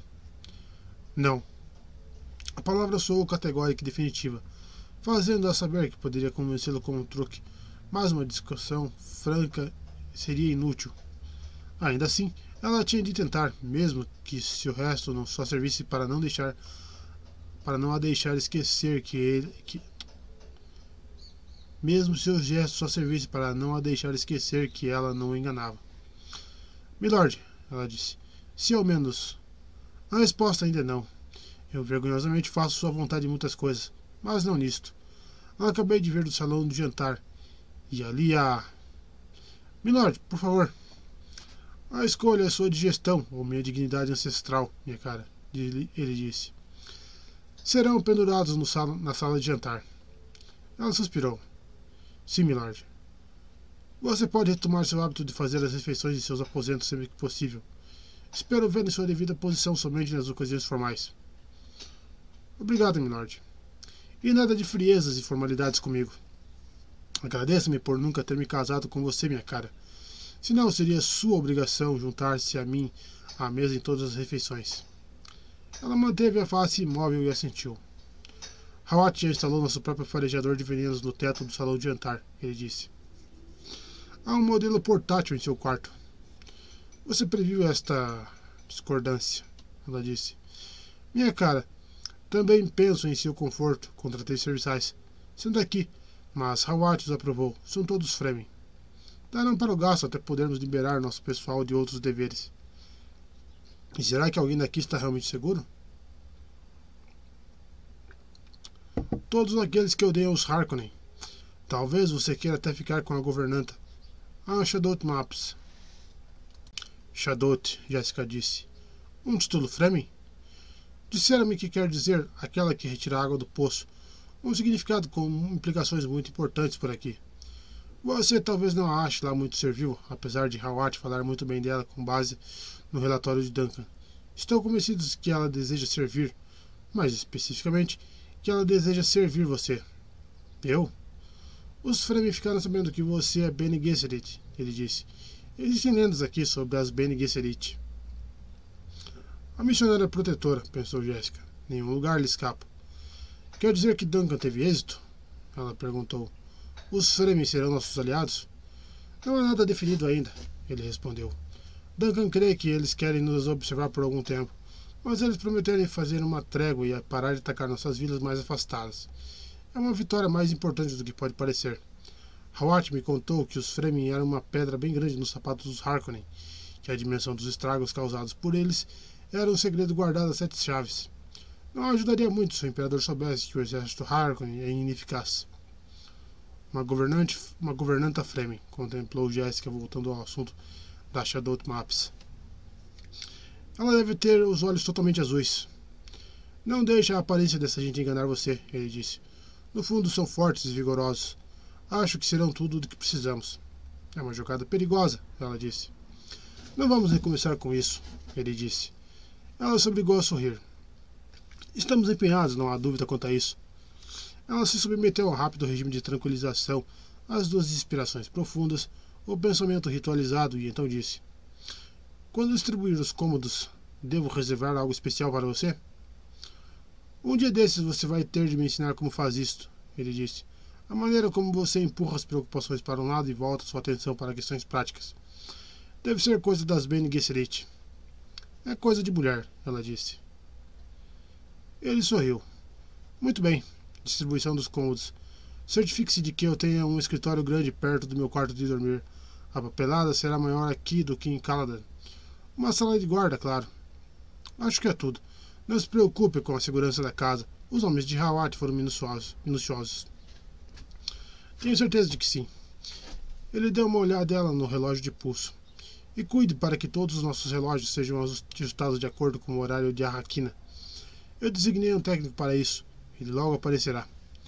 Removeu um fio, um fio de cabelo da testa de Jéssica. Preciso voltar ao campo de pouso agora. A segunda nave auxiliar está para chegar a qualquer momento, trazendo a força reserva de meu estado maior. Hawat não pode recebê-los? Milord parece tão cansado. O bom Tufir ainda está mais ocupado do que eu. Você sabe que esse planeta está infestado de Harkonnen e suas intrigas. Além disso, preciso tentar convencer alguns caçadores de especiaria treinados a não ir embora. Eles têm essa opção, sabe, com a mudança de sucerania. E é impossível comprar tal planetólogo que o Imperador e o Landes Raad impulsaram como juiz tra da transição. Ele vai permitir a opção. Cerca de 800 operários treinados esperam partir no transporte de especiaria e há um cargueiro da guilda após. Milord, ela não completou a frase hesitante. Sim, ele não se deixará convencer a não tentar tornar esse planeta seguro para nós, ela pensou. E não posso usar meus truques com ele. A que horas espera jantar? Ela perguntou. Não era isso que ela ia dizer, ele pensou. Ah, minha Jéssica, eu queria que estivéssemos em outro lugar, qualquer lugar longe deste lugar horrível. Sozinhos, nós dois sem preocupações. Vou comer no refeitório dos oficiais no campo, ele disse. Não me espere até muito tarde. E. Ah, vou mandar um carro da guarda pegar Paul. Quero que ele participe, participe de nossa conferência estratégica. Ele limpou a garganta como se fosse dizer mais alguma coisa. Então, sem aviso, deu meia volta e se pôs a andar a caminho da entrada, onde, pelo barulho, ela deduziu que mais caixas eram depositadas. A voz dele soou uma vez, vinda de lá, imperiosa e cheia de desdém, da maneira que ele sempre falava com os serviçais quando estava com pressa. Lady Jessica está no grande átrio. Vá ter com ela imediatamente. A porta externa foi batida com violência. Jéssica se virou, encarou o quadro do pai de Leto. Tinha sido pintado por um artista renomado, Albe, quando o velho duque já estava na minha idade. Estava trajado com um traje de toureiro, com uma capa magenta tirada sobre o ombro esquerdo. O rosto parecia jovem, dificilmente mais velho do que Leto era agora, e com os mesmos traços aquilinos, o mesmo olhar cinzento, com os punhos fechados à altura dos quadris, ela olhou furiosamente para a pintura. Maldito, maldito, maldito, sussurrou. Quais são suas ordens, bem-nascida? Era a voz de uma mulher fraca e gutural. Jéssica girou sobre os calcanhares e viu-se diante de uma mulher baixa, ossuda, de cabelos grisalhos enfiada num vestido, num vestido saco deselegante na cor parda dos escravos. A mulher parecia tão enrugada e ressequida quanto qualquer membro da turba que os recebera no caminho desde o campo do pouso naquela manhã. Todo nativo que ela tinha visto naquele planeta, Jéssica pensou, parecia seco como uma pasta subnutrito. Ainda assim, Leto tinha dito que eram fortes e vigorosos. E havia os olhos, claro, aquela tinta pintura do mais profundo e escuro azul, sem o branco. Sigilosos e misteriosos, Jéssica fez força para não encará-la. Sem mover o pescoço, a mulher assinou com a cabeça e disse: Chamo-me Shadot Maps, bem-nascida. Chamo-me Shadot Maps, bem-nascida. Quais são suas ordens? Pode se dirigir a mim como Milady, Jéssica disse. Não sou da nobreza. Sou a concubina comprometida do Duque Leto. Mais uma vez aquele estranho a cena e a mulherzinha examinou Jéssica com um olhar intrigado e malicioso. Há uma esposa, então? Não há e nunca houve. Sou a única. Sou a única. Sou a única companheira do Duque, a mãe de seu herdeiro oficial. Ainda enquanto falava, Jéssica riu internamente do orgulho por trás de suas palavras. O que foi mesmo que Santo Agostinho disse? Ela se perguntou. A mente comanda o corpo e ele a obedece. A mente dá uma ordem a si mesma e encontra resistência. Sim, ando encontrando mais resistência ultimamente. Preciso fazer um retiro. Um grito esquisito veio da rua lá de fora e se repetiu. Su. Su. Suk. Su. Su. Suk. E depois. Icto Rei. Icto Rei. E de novo. Su. Su. Suk. O que é isso? Jéssica perguntou. Ouvi várias vezes ao passar de carro pelas ruas hoje de manhã. Eu sou um vendedor de água, milady. Mas a senhora não precisa se preocupar com esses tipos. A cisterna aqui tem capacidade para 50 mil litros e está sempre cheia. Ela olhou para seu vestido. Ora, sabe de uma coisa, milady? Não preciso usar meu traje estilador aqui. Ela gargalhou. E ainda não morri. Jéssica hesitou, querendo interrogar aquela mulher Fremen, precisando de dados para orientá-la. Mas era mais urgente por ordem na bagunça do castelo. Ainda assim, ela achou perturbadora a ideia de que a água fosse um sinal tão grande de riqueza ali. Meu marido falou-me de seu título, Shadot, Jéssica disse. Reconheci a palavra, é muito antiga. Conhece as línguas antigas, então? Maps perguntou e esperou com uma estranha veemência.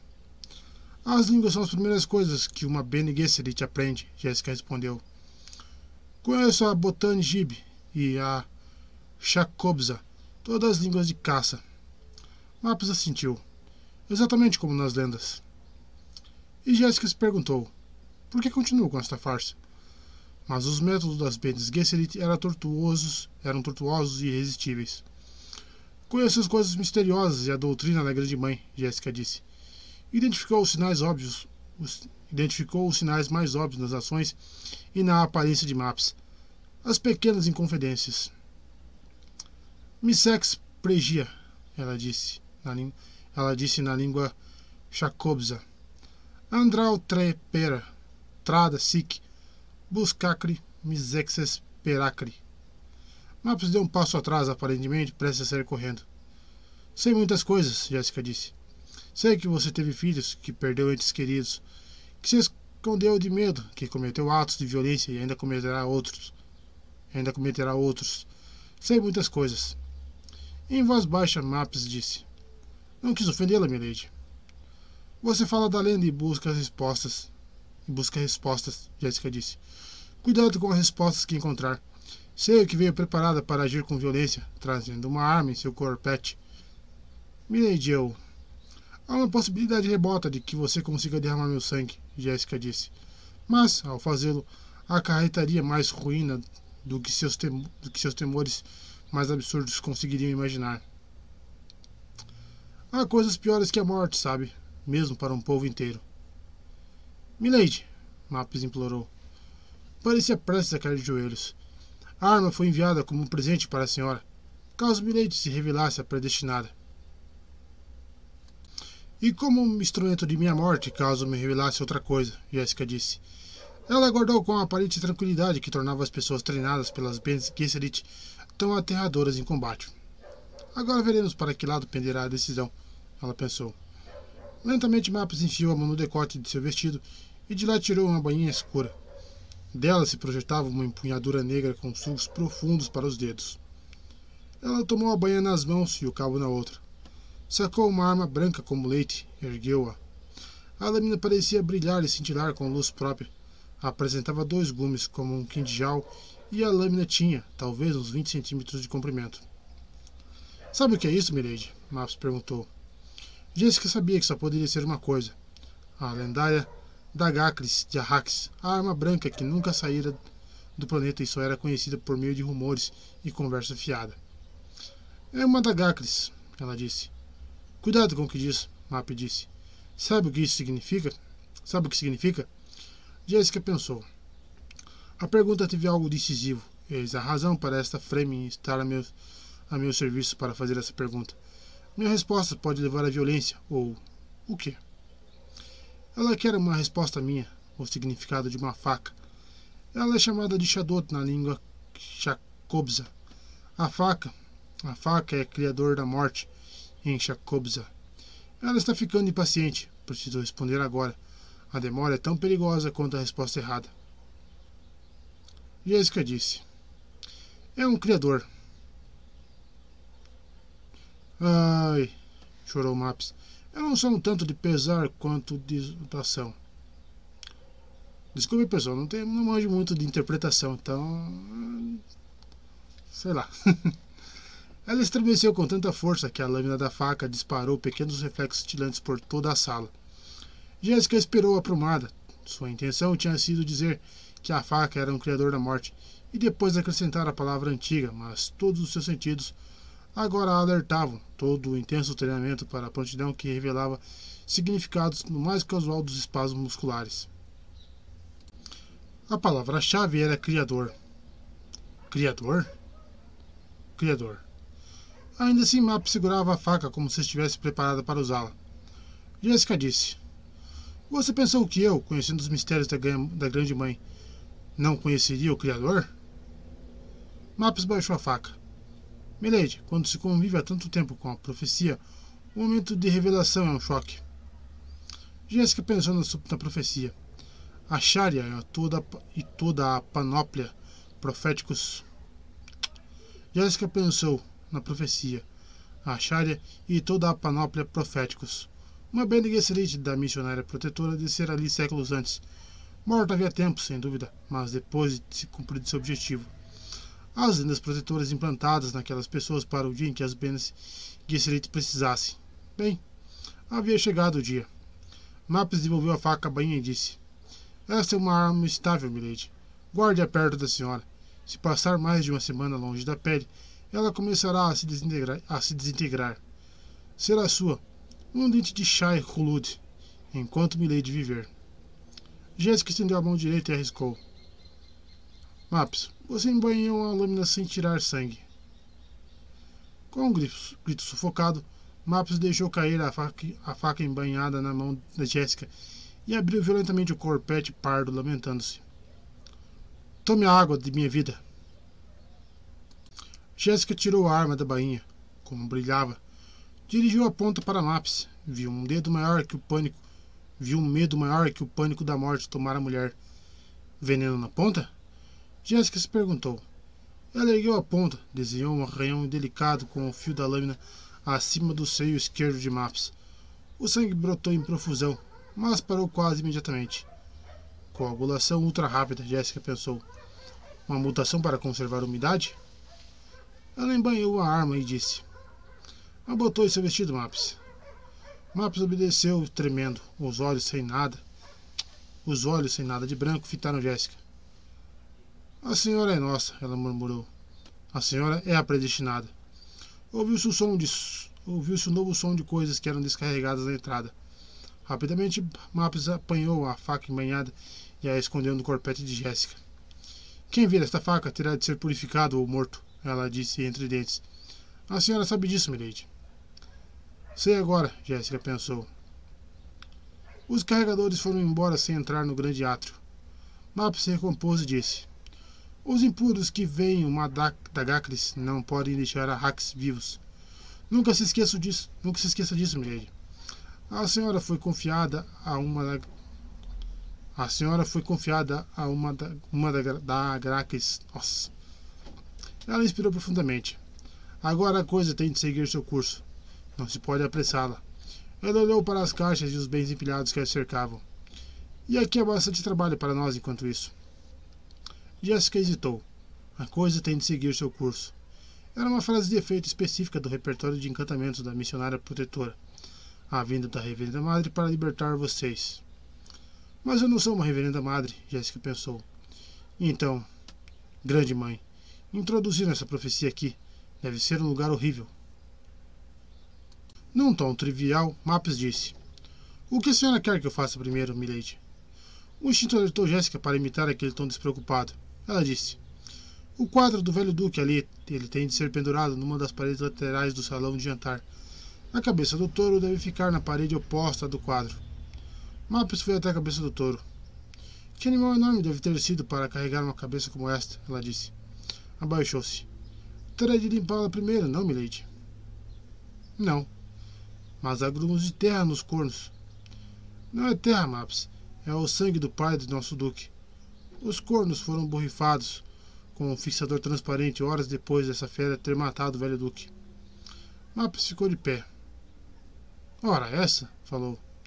Essa é sangue, Jéssica disse. E sangue velho, por falar nisso. Peça a ajuda de alguém para pendurá-los. Essas coisas são des... essas coisas descomunais são pesadas. A senhora achou que fiquei incomodada com sangue? Maps perguntou. Sou do deserto e já vi bastante sangue. Eu notei que sim, Jéssica disse. E uma parte dele era meu, continuou Maps. Mais do que a senhora tirou com seu arranhãozinho. Preferia que eu tivesse cortado mais fundo? Ah, não. A água do corpo já é bem pouca. Não precisamos jogá-la fora. A senhora fez bem. Jéssica, reparando nas palavras e nos gestos, compreendeu as implicações mais profundas da frase a água do corpo. Mais uma vez sentiu-se oprimida pela importância da água em Arrax. De que lado do salão de jantar devo pendurar cada uma dessas belezuras, milady? Maps perguntou. Sempre prática tal Maps, Jéssica pensou, e disse.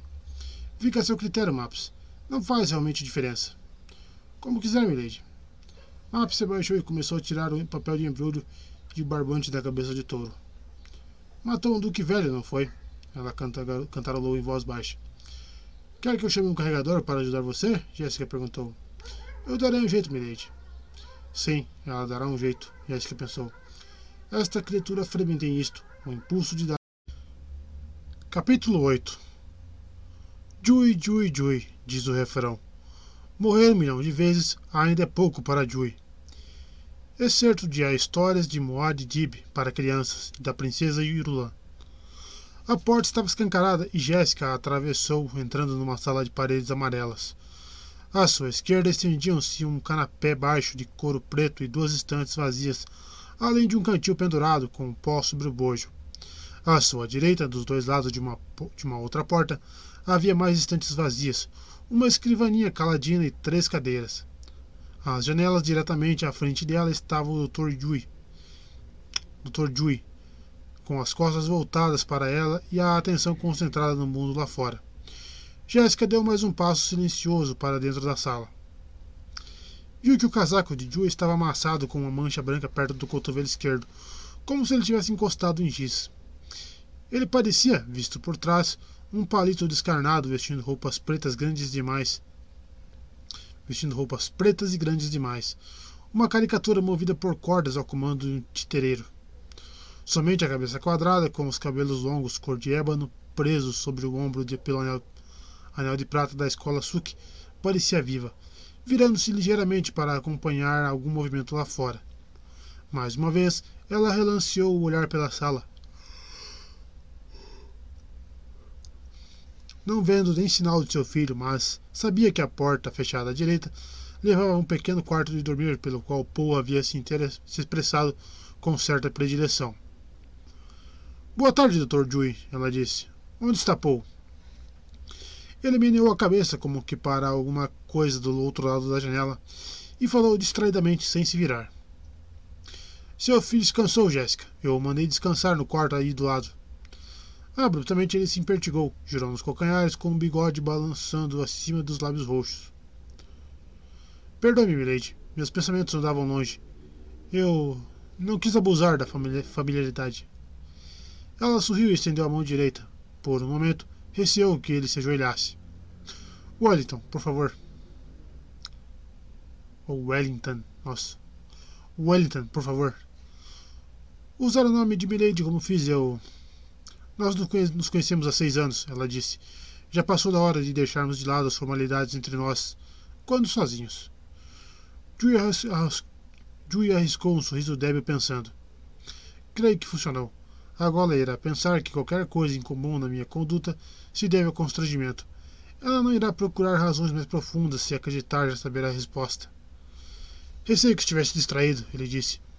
Toda vez que eu Sinto pena de Milady, receio que pense em Milady como. Bem, Jéssica. Pena de mim? Por quê? Dewey deu de ombros. Havia tempos que ele percebera que Jéssica não tinha sido abençoada com plenas habilidades de proclamar a verdade como sua Vana. Ainda assim, ele dizia a verdade a Jéssica sempre que possível. Era mais seguro. Vi este lugar me. Jéssica. Ele tropeçou no nome. Atirou-se tão estéreo perto de Caladan e o povo, as mulheres da cidade pelas quais passamos vindo para cá gritando debaixo dos véus, a maneira como olharam para nós. Ela cruzou os braços sobre o peito, sentindo ali a daga Cris, uma arma entalhada a partir do dente de um verme da areia, se os relatórios estivessem corretos. É só que somos estranhos para elas. Pessoas diferentes, costumes diferentes. Ela só conhecia os Harkonnen, Desviou o olhar para as janelas. O que estava olhando lá fora? Ele voltou a olhar para a janela. As pessoas. Jéssica colocou-se ao lado dele, olhou para a esquerda em direção à frente da casa onde a atenção de Jui se concentrava. Uma fileira de vinte palmeiras crescia ali, e o chão abaixo delas estava limpo, estéril. Um tapume as separava da rua onde passavam pessoas vestindo mantos. Jéssica detectou um leve bruxeleio no ar entre elas entre ela e as pessoas, um escudo doméstico. E continuou estudando a turba que passava, imaginando por que Dewey achava aquelas pessoas tão cativantes. O padrão apareceu e ela levou a mão ao queixo. A maneira como os transeuntes olhavam para as palmeiras. Ela viu inveja, um pouco de ódio, até mesmo uma sensação de esperança. Todas as pessoas esquadrinhavam aquelas árvores com uma expressão rígida, Sabe o que estou pensando? Dewey perguntou. Está dizendo que é capaz? Está dizendo que é capaz de ler mentes? Ela perguntou. Aquelas mentes? Sim, ele respondeu. Olho para aquelas árvores e penso. Aí estão cem de nós. É isso que penso. Ela se voltou para ele com o sem franzido. Por quê? São tamareiras, ele explicou. Uma tamareira precisa de 40 litros de água por dia. Um homem precisa apenas de 8 litros. Uma palmeira, portanto, equivale a 5 homens. São 20 palmeiras lá fora, 100 homens. Mas algumas daquelas pessoas olham para as árvores com esperança. Esperam apenas que caiam algumas tâmaras, mas não, na mas não estamos na estação certa. Enxergamos este lugar com olhos demasiadamente críticos, ela disse. Há esperança tanto quanto há perigo. Há esperança tanto quanto há perigo aqui. A especiaria pode nos enriquecer. Com o horário cheio, poderemos transformar esse mundo no que desejarmos. Ela riu em silêncio de si mesma. Quem é que estou tentando convencer? A raizada transpôs suas comissões e saiu seca, sem graça. Mas não se pode comprar a segurança, ela disse. Se virou para que ela não visse seu rosto. Se ao menos fosse possível odiar essas pessoas e não amá-las. A maneira dela, de várias formas, Jéssica era como sua Havana. Mas esse pensamento também era de um rigor capaz de impedir Nilo e fazê-lo cumprir seu objetivo. A crueldade dos Harkonnen tinha métodos ardilhosos. Talvez Vanna não, tivesse, não estivesse morta. Ele precisava ter certeza. Não se preocupe conosco, Wellington, Jéssica disse. O problema é nosso, não seu. Penso que me preocupo com ela. Ele piscou os olhos para não chorar. Me preocupo, claro. Mas tenho de me apresentar diante daquele barão perverso depois de perpetrado o ato e aproveitar a única oportunidade que terei de atingi-lo em seu ponto mais fraco, em seu momento de vanglória. Ele suspirou. Pô, poderia acordar se eu desse uma olhada nele? Ela, pergun ela perguntou. De jeito nenhum, dê a ele um sedativo. Ele está se adaptando à mudança? Ela perguntou. A não ser pelo cansaço excessivo, sim. Está empolgado, mas que rapaz de 15 anos não estaria, dadas as circunstâncias? Ele foi até a porta, abriu-a. Ele está aí dentro. Jéssica o imitou e olhou para dentro de um quarto escuro. Poe estava deitado num catre estreito com um dos braços sobre uma coberta leve, o outro atirado para trás por cima da cabeça. A persiana de uma janela ao lado da cama tecida tecia uma trama de sombras entre o rosto e a coberta. Jéssica olhou atentamente para o filho, vendo a forma oval do rosto tão parecido com o seu. Mas os cabelos eram os do Duque, cor de carvão e desgrenhados. Cílios longos escondiam os olhos cor de limão. Jéssica sorriu, sentindo que seus temores cediam. De repente, viu-se fascinada pela ideia de traços genéticos na fisionomia do filho. Elas eram as feições dela nos olhos e contornos do rosto, mas entreviam-se toques marcantes do pai naquele perfil, como uma maturidade a surgir da infância. Pensou nos traços do rapaz como uma destilação apurada dos padrões aleatórios, linhas intermináveis de acaso encontrando-se no, encontrando nexo. O pensamento a fez querer se ajoelhar ao lado da cama e tomar o filho nos braços mas ela foi inibida pela presença de Joey. Retrocedeu e fechou a porta de mansinho. Joey tinha voltado para a janela incapaz de suportar a maneira como Jéssica olhava para o filho. Por que Vanna nunca me deu filhos? Ele se perguntou. Sei, como médico, que não havia nenhum motivo físico que nos impedisse. Será que as Bene Gesserit tinham um motivo? Será, talvez, que ela tinha sido, tenha sido instruída a desempenhar um outro papel? O que poderia ter sido? Ela certamente me amava. Pela primeira vez ficou encantado com a ideia de que, ele, talvez, de que talvez ele fosse parte de um padrão mais intrincado e complicado do que somente era capaz de entender. Jéssica parou ao lado dele e disse: Que abandono delicioso ao sono de uma criança. Ele falou me mecanicamente: Ah, se os adultos conseguissem relaxar dessa maneira. Sim. onde é que perdemos isso? Ele murmurou. Ela olhou para ele, percebendo o estranho tom de voz, mas somente ainda estava em Paul, pensando nos novos rigores de treinamento que ele receberia ali, pensando em como a vida dele seria diferente, tão distinta da vida que um dia tinham planejado para ele. É mesmo, perdemos alguma coisa, ela disse. Ela olhou para a direita, para uma escarpa carregada de arbustos verde-cinza e agitados pelo vento, folhas cobertas de pó e galhos secos e retorcidos. O céu, demasiadamente escuro, era como uma nódoa pairando sobre a escarpa e a luz leitosa do sol arraquino dava à cena um matiz prateado, luz semelhante à da adaga Cris escondida em seu corpete. O céu é tão escuro, ela disse. Deve-se em parte à falta de umidade, ele explicou. Água, ela falou ríspida. Para onde quer que olhemos, estamos às voltas com a falta de água. É o precioso mistério de Arrax, ele disse. Por que tão escassa? Existem rochas vulcânicas aqui. Posso enumerar dezenas de fontes de energia ao gelo polar. Dizem ser impossível perfurar no deserto. As tempestades e marés de areia destroem o equipamento antes que consiga instalá-lo. Isso se os vermes da areia não fizerem o serviço primeiro. De qualquer maneira, nunca encontraram sinais de água por lá. Mas o mistério, Wellington, o verdadeiro mistério são os poços que, são, que foram perfurados aqui nas pias e bacias. Já leu a respeito deles? No início um fiozinho d'água, depois nada, ele disse.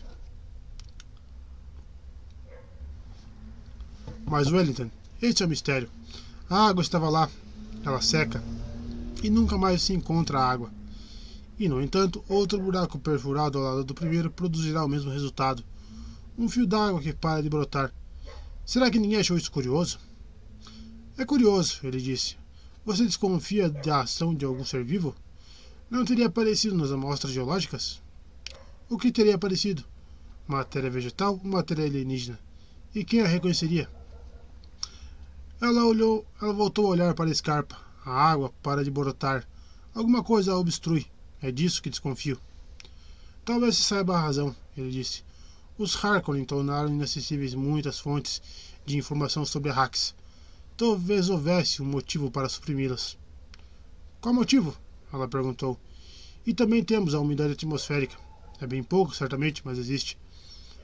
É a principal fonte de água aqui, recolhida em captadores de vento e condensadores. De onde isso vem? Das calotas polares?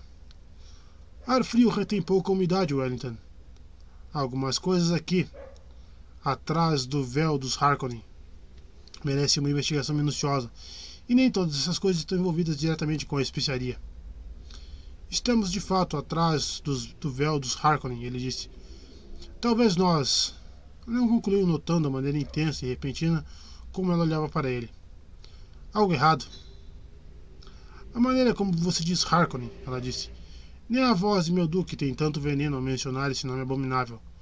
Não sabia que você tinha motivos pessoais para odiá-los, Wellington. Grande mãe, ele pensou. Despertei sua desconfiança. Agora tenho de usar todos os truques que minha Vanna me ensinou. Só há uma solução: contar a verdade até onde eu puder. Ele disse: Você não sabia que minha esposa, minha Vanna. Ele encolheu os ombros incapaz de falar com o nó na garganta. E depois eles. E depois. Eles. As palavras não saíam. Ele entrou em pânico. Fechou os olhos com força, sentindo praticamente só agonia em seu peito até uma mão trocar-lhe delicadamente o braço. Perdoe-me, Jéssica. Perdoe-me, Jéssica disse. Não era minha intenção reabrir uma velha ferida. Ela pensou. Aqueles animais. A mulher dele era Ben Gesserit. Os sinais estão estampados nele. E é óbvio que os Harkonnen a mataram. Eis mais uma pobre vítima que jurou lealdade aos Atreides por um che... por um che... Nossa. por um cheiro de ódio. Desculpe-me, ele disse. Não consigo falar sobre isso. Ele abriu os olhos, entregando-se à consciência interior do pesar. Aquilo, pelo menos, era verdade. Jéssica o estudou, observando os malares oblíquos, as lantejoulas escuras, as lantejoulas escuras que eram os olhos amendoados, a cutis amanteigada e o bigode comprido que pendia feito uma moldura, moldura arredondada de um lado e de outro dos lábios roxos e do queixo fino. Ela viu que as rugas da face e da testa eram marcas de tristeza tanto quanto da idade viu-se tomada por uma profunda afeição por ele. Wellington, Wellington, sinto muito por termos trazido você para este lugar perigoso, ela disse. Vim por livre e espontânea vontade, ele falou. E aquilo também era verdade. Mas este planeta inteiro é uma armadilha. Mas este planeta inteiro é uma armadilha dos Harkonnen. Você certamente sabe disso, ela disse. Será preciso mais que uma armadilha para apanhar o Duque Leto, ele retorquiu. E aquilo também era verdade. Talvez eu deva confiar um pouco mais nele, ela disse. É um estrategista brilhante. Fomos desarraigados, ele explicou.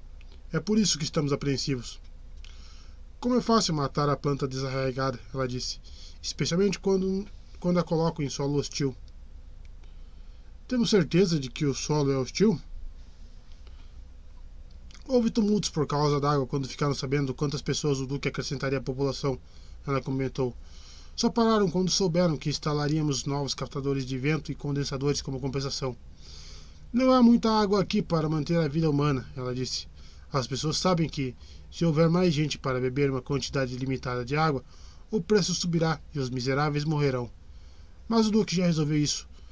Não quer dizer que os tumultos representam uma hostilidade permanente em relação a ele. E os guardas? Ela disse.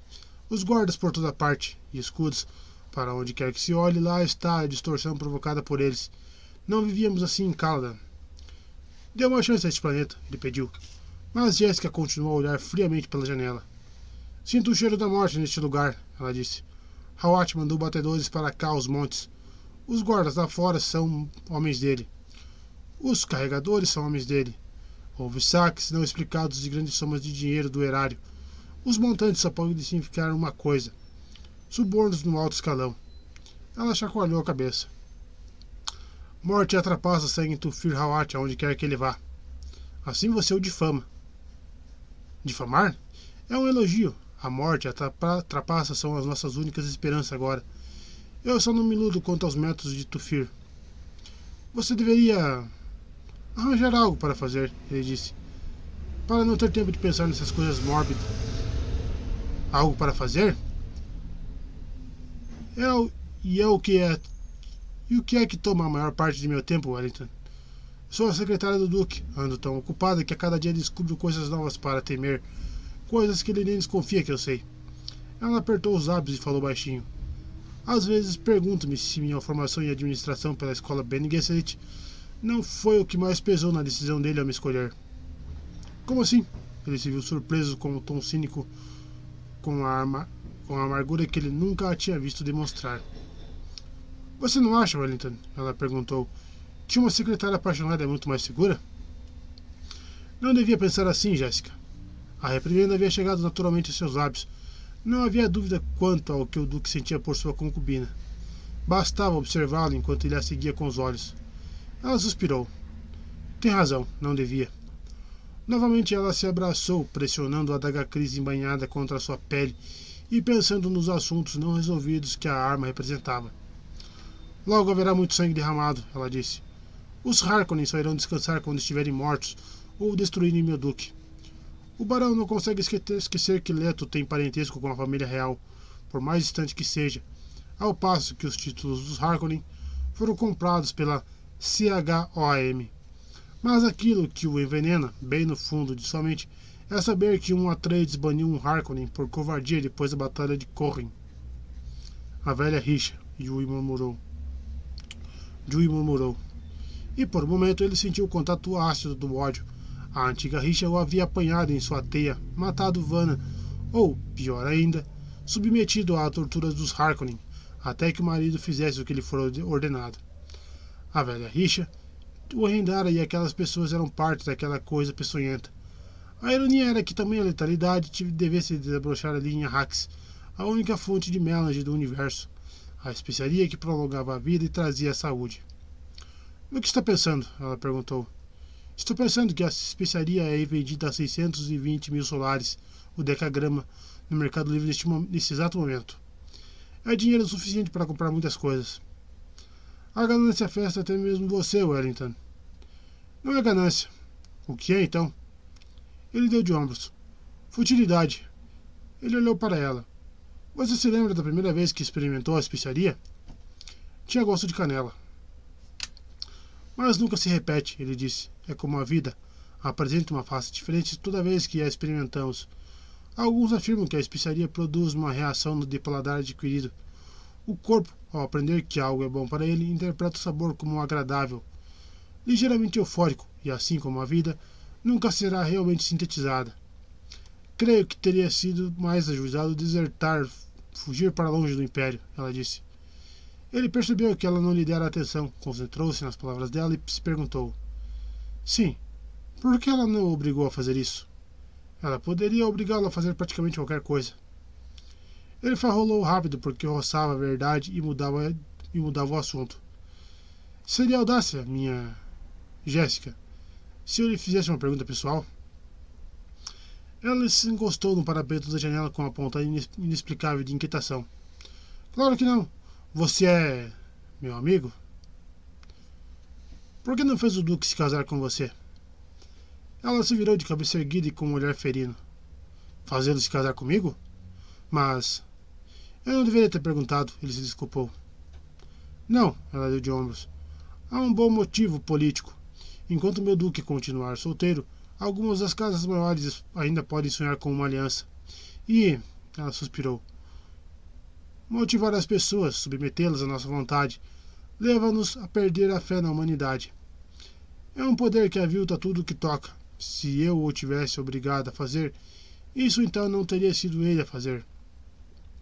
Está aí uma coisa que minha Vanna poderia ter dito, ele murmurou. E aquilo também era verdade. Ele levou uma das mãos à boca, engolindo em seco convulsivamente. Nunca havia chegado tão perto de contar tudo, de confessar o papel secreto que lhe cabia. Jéssica falou, desfazendo o momento. Além do que, Wellington, o Duque, na verdade, são dois homens. Um deles eu amo muito. É encantador, espirituoso, atencioso, terno. Tudo o que uma mulher deseja. Mas o outro homem é frio, insensível, exigente e egoísta, impiedoso e cruel como o vento do inverno. Esse homem, esse é o homem moldado pelo pai. A face dela, dela se contorceu. Se ao menos aquele velho tivesse morrido quando meu duque nasceu. No silêncio que se fez entre eles, era possível ouvir a brisa gerada por um ventilador desvilhar as persianas. De imediato, ela inspirou profundamente e disse: Leto tem razão. Esses aposentos são mais agradáveis do que as outras partes da casa. Ela se virou varrendo a sala com um olhar. Se me der licença, Wellington, quero dar mais uma olhada, uma olhada, quero dar mais uma olhada nesta sala, nesta ala, antes de distribuir os cômodos.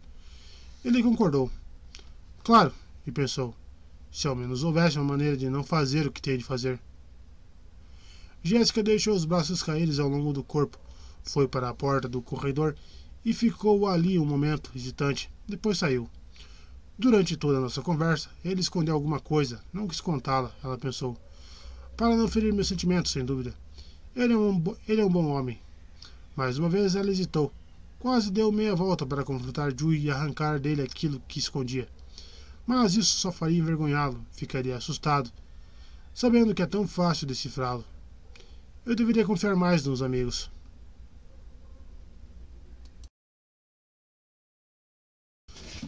Capítulo 9 Muitos notaram a rapidez com que Muad'Dib aprendeu as necessidades de Arrax.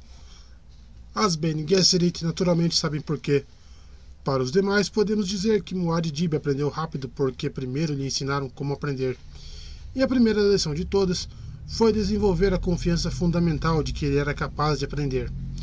É surpreendente saber quantas pessoas não acreditam ser capazes de aprender e quantas outras creem que aprender é difícil.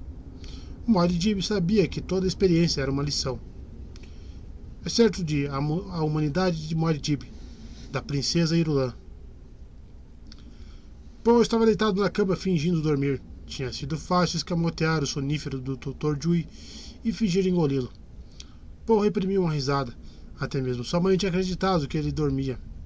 Teve vontade de se levantar num salto e pedir-lhe permissão para explorar a casa, mas percebera que ela não aprovaria. As coisas ainda não estavam ainda estavam desordenadas demais. Não, era melhor assim. Se eu sair de fininho sem pedir permissão, não terei desobedecido ordens e ficarei dentro da casa onde é seguro. Ouviu a mãe e Jui conversando no outro cômodo. As palavras eram indistintas. Algo sobre, sobre a especiaria, os Harkonnen. A conversa ora se fazia ouvir, ora não. A atenção de Paul se dirigiu à cabeceira entalhada de sua cama. Uma cabeceira falsa presa à parede que escondia o controle das funções do quarto. Um peixe saltador tinha sido esculpido na madeira com ondas espessas e castanhas logo abaixo. Ele sabia que, se empurrasse o único olho visível do peixe, as luminárias suspensas do quarto se acenderiam. Uma das ondas, quando era virada, controlava a ventilação. Uma outra mudava a temperatura. Em silêncio, Paul se sentou na cama. Uma estante alta estava apoiada na parede à esquerda dele ela se abria e revelava um closet com várias gavetas de um lado. A maçaneta da porta que dava para o corredor imitava a barra de impulso de um ornitóptero. Era como se o quarto tivesse sido criado para seduzi-lo. O quarto e o planeta. Pensou no bibliofilme que Dewey havia lhe mostrado. A Hax, Estação de Experimentação Botânica no Deserto e de Sua Majestade Imperial. Era um bibliofilme antigo, anterior à descoberta da especiaria, Nomes passaram pela mente de Paul, cada qual com sua imagem impressa pelo pulso mnemônico do livro. Carnigia, Ambrósia, Tamarira, Abrônia, Enótera, Equinocacto, Incenso, Fustete, Arbusto de Criosoto, Raposa Orelhuda, Gavião do Deserto, Rato Canguru. Nomes e imagens, nomes e imagens do passado do homem na Terra, e muitos já não eram mais encontrados em nenhum outro lugar do universo, exceto ali em Arrax. Tantas coisas novas para aprender, a especiaria, e os vermes da areia. Uma porta se fechou no outro cômodo. Paul ouviu os passos da mãe no corredor, afastando-se. Ele sabia que o Dr. Dewey acharia alguma coisa para dele e ficaria na sala contígua. Era hora de sair para explorar. Paul se esgueirou para fora da cama, foi até a porta distante que dava para o closet. Parou ao ouvir um ruído atrás dele e virou-se.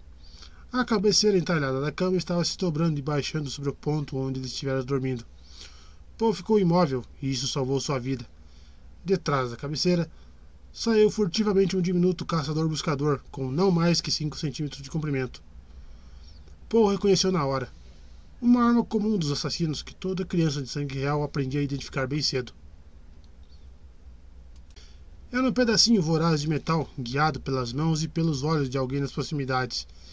Era capaz de se enterrar na carne viva e abrir caminho pelas vias nervosas até o órgão vital mais próximo. O buscador subiu, fez um giro quase completo pelo quarto e voltou. Pela mente de Paul passaram em velocidade as informações pertinentes. as limitações do caçador-buscador. Seu campo suspensor compacto distorcia a visão do olho transmissor. Como só a luz fraca do quarto iluminava o alvo, o operador tinha de contar com algum tipo de movimento, qualquer coisa que se movesse. Um escudo conseguiria retardar um caçador, ganhar tempo para que pudesse distraí-lo, destruí-lo. Mas Paul deixara seu escudo sobre a cama. Podiam ser abatidos por armalezes, mas as armalezes eram caras e sua manutenção tinha má fama de ser volátil, e havia sempre o perigo de pirotecnia explosiva se o raio laser interceptasse um escudo ativo. Os Atreides contavam com seus escudos pessoais e sua sagacidade. Agora Paul mantinha-se num estado de imobilidade catatônica, catatônica, sabendo que só poderia contar com sua sagacidade para enfrentar aquela ameaça. O caçador-buscador subiu mais meio metro, atravessou as caixas de sombra e luz criadas pelas palhetas da persiana, para frente e para trás em todas as direções do quarto. Tenho de tentar agarrá-lo, ele pensou. O campo suspensor deixa a coisa escorregadia na base. Tente segurar com força. A coisa baixou meio metro e virou-se para a esquerda, fez a volta, contornando a cama. Ouvia-se um zumbido baixo que ba saía do dispositivo. Quem está operando essa coisa? Paul perguntou. Tem de ser alguém aqui perto. Eu poderia gritar e chamar Jui, mas a coisa o mataria no instante que a porta abrisse. A porta do corredor atrás de Paul rangeu. Soou ali uma batida. A porta se abriu. O caçador-buscador passou rente à cabeça dele, feito uma flecha na direção do movimento. A mão direita de Paul se projetou para fora e para baixo, agarrou o aparelho letal. Agora a coisa zumbi se contorcia na mão dele, mas os músculos do rapaz se fecharam desesperadamente sobre ela. Com um giro e uma arremetida violenta, ele bateu o nariz da coisa contra a placa de metal na porta. Sentiu a coisa se esfacelar quando o olho da ponta foi esmagado e o buscador morreu em sua mão. Mas ele continuou a segurar a coisa só para ter certeza. Os olhos de Paul se ergueram e encontraram um olhar franco e totalmente azul da Shadow Maps. Seu pai mandou chamá-lo, ela disse. Há alguns homens no corredor para escoltá-lo. Paul fez que sim, e seus olhos e sua percepção se concentraram naquela mulher esquisita, metida num vestido saco na cor parda dos escravos. Ela agora olhava para a coisa que ele segurava firme nas mãos. Já ouvi falar dessas coisas, ela disse. Teria me matado, não é? Ele teve de engolir a saliva antes de conseguir falar. Eu era o alvo mas a coisa vinha em minha direção. Por que você estava em movimento? Ele se perguntou: Quem é essa criatura? Então você salvou minha vida. Salvei a sua e a minha. Parece-me que poderia tê-la deixado me pegar e fugido, ela disse. Quem é você? ele perguntou. A Shadow Maps, a governanta. Como sabia onde me encontrar? Sua mãe me, sua mãe me contou. Eu a encontrei na escada que leva à sala do sortilégio no fim do corredor. Ela apontou à sua direita. Os homens de seu pai ainda estão esperando. Devem ser os homens de Hawat, ele pensou. Temos de encontrar o operador dessa coisa. Vá até os homens de meu pai, ele disse. Diga a eles que peguei um caçador-buscador dentro, da dentro da casa e que eles devem se espalhar e procurar o operador. Diga-lhes para isolar a casa e o resto da propriedade imediatamente. Eles saberão o que fazer. O operador certamente é um estranho entre nós. Mas ele se perguntou: Poderia ser esta criatura? Mas ele sabia que não. O buscador ainda estava sob o controle de alguém quando ela entrou. Antes de eu fazer o que me manda, homenzinho, Maps disse, tenho de limpar o caminho entre nós. Você colocou um fardo d'água sobre meus ombros que não sei bem se quero levar. Mas nós, Fremens, saudamos nossas dívidas com mal ou com bem. E sabemos que há um traidor entre, vo entre vocês. Quem seria não sabemos dizer, mas temos certeza absoluta de que ele existe. Quissá seja dele a mão que guiou esse fatiador de carne. Paul absorveu aquilo em silêncio. Um traidor. Antes que ele conseguisse falar, a mulher esquisita deu meia volta e correu na direção da entrada. Ele cogitou chamá-la de volta, mas algo nela lhe dizia que ela se ressentiria disso. Ela contara o que sabia e agora iria faz, ia fazer o que ele mandara. A casa estaria fervilhando com os homens de Hawat no minuto. Somente passou a outras partes daquela estranha conversa sala dos sortilégios. Olhou para a esquerda, para onde ela havia apontado. Nós, Fremen. Então aquilo era um Fremen. Ele esperou o lampejo mnemônico que guardaria o padrão do rosto dela em sua memória. Feições encarquilhadas e morenas, olhos de um azul sobre azul, sem nada de branco. Ele anexou o rótulo. Achadot Maps. Ainda segurando o buscador em pedaços, Paul voltou para seu quarto, apanhou seu cinturão escudo sobre a cama, sobre a cama com a mão esquerda. Cingiu-o à cintura e o afivelou enquanto voltava a sair para o corredor e disparava pela esquerda. Ela tinha dito que a mãe dele estava em algum lugar por ali, uma escada, uma sala dos sortilégios.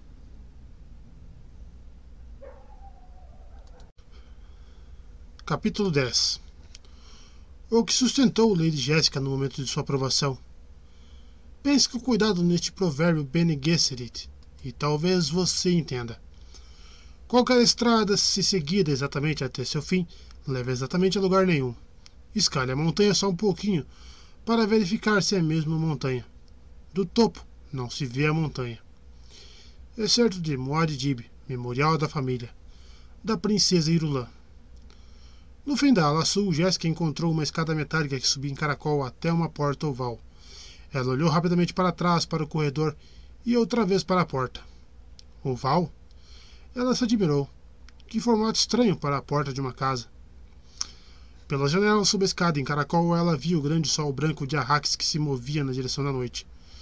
Sombras compridas crivavam o corredor. Ela voltou sua atenção para a escada. A dura iluminação indireta destacava o torres, torresõezinhos, torro, nossa, de terra seca sobre metal trabalhado e vazado dos degraus. Jéssica pousou uma das mãos sobre o corrimão e começou a subir. O corrimão era frio ao contato de sua palma em movimento. Ela parou ao chegar à porta. Viu que não havia maçaneta, só uma leve depressão na superfície, bem onde a maçaneta deveria estar. Não pode ser uma fechadura palmar ela disse consigo mesma. Uma fechadura palmar é fechada ou aberta pela forma da mão e pelas linhas da palma de um indivíduo. Mas parecia ser uma fechadura palmar. E havia maneiras de abrir qualquer fechadura palmar, como ela aprendera na escola. Jéssica deu mais uma olhada para trás para se certificar de que ninguém a observava. Colocou a mão sobre a depressão na porta. A pressão mais delicada para distorcer as linhas. Um giro do pulso, mais uma volta uma torção que fez a palma deslizar pela superfície. Ela sentiu o clique. Mas ouviram-se passos apressados no corredor abaixo dela. Jéssica tirou a mão da porta, virou-se. Viu mapas aparecer no pé da escada. Temos homens no grande átrio dizendo que foram mandados pelo Duque para levar o jovem mestre Paul, Maps disse. Eles têm o sinete ducal e o guarda os identificou. Ela olhou de relance para a porta, depois para Jéssica. É cautelosa essa Maps, Jéssica pensou. Bom sinal. Ele está no quinto aposento a partir desta porta do corredor, no quartinho. Jéssica disse. Se tiver dificuldade para acordá-lo, chame o Dr. Dewey na sala ao lado. Pode ser que Paul precise tomar uma injeção estimulante para despertar. Mais uma vez, Maps lançou, lançou um olhar penetrante para a porta oval, e Jesse imaginou detectar asco naquela expressão. Antes que Jéssica pudesse perguntar algo sobre a porta e o que se escondia atrás dela, Maps havia se virado e corrido, voltando pelo corredor. Hawat verificou o lugar, Jéssica pensou. Não pode haver nada de muito terrível aí dentro. Ela empurrou a porta que se abriu para uma sala pequena, com uma outra porta oval na parede oposta. Essa outra porta tinha uma roda como uma maçaneta. Uma câmara de compressão, Jéssica pensou. Olhou para baixo viu uma escora de porta no salão da, no chão da salinha. A escora tinha o sinal pessoal de Hawat. A porta foi deixada aberta e escorada, ela pensou. Alguém deve ter derrubado a escora acidentalmente, sem perceber que a porta externa seria trancada por uma fechadura palmar. Ela passou por cima do rebordo e entrou na salinha. Para que uma cama de compressão, uma câmara de compressão numa casa? Ela se perguntou. E de repente pensou em e de repente pensou em criaturas exóticas isoladas em ambientes especiais. Ambiente especial. Faria sentido em Arrax, onde mesmo as coisas mais secas trazidas de outros planetas precisavam ser irrigadas. A porta atrás dela começou a se fechar. Ela a segurou e escorou com firmeza, usando a vareta que Hawat tinha deixado ali. Voltou a encarar a porta interna com a maçaneta de roda. vendo agora uma inscrição quase apagada gravada no metal acima da maçaneta. Ela reconheceu as palavras em Galak e leu: Ó oh, homem, eis aqui um pedaço adorável da criação de Deus. Coloca-te, portanto, diante dela e aprende a amar a perfeição de teu amigo supremo. Jéssica jogou todo o seu peso na roda, que girou para a esquerda e a porta interna se abriu. Uma brisa suave roçou-lhe a face, agitou-lhe os cabelos. Ela sentiu uma mudança no ar, um sabor mais penetrante. Escancarou a porta e viu-se diante de um aglomerado de folhas atravessado por uma abundante luz solar amarela. Sol amarelo? Ela se perguntou. Em seguida, e em seguida, vidro filtrador. Jéssica passou pela soleira e a porta se fechou atrás dela. Uma estufa de ambiente úmido, murmurou. Plantas invasadas. Plantas invasadas e árvores de pó de baixo estavam, baixa estavam por toda parte. Ela reconhecia uma mimosa, um marmeleiro florido, a sondagem, a plenicenta de flores verdes, o acarzo alviverde, rosas. Até mesmo rosas. Ela se inclinou para aspirar a fragrância de um gigantesco botão rosado. Endireitou-se para dar uma olhada na sala. Seus sentidos foram invadidos por um ruído ritmado. Ela apartou uma selva de floresta sobre, de folhas sobrepostas para ver o centro da sala. Uma fonte baixa erguia-se ali, pequena, com bordas estriadas.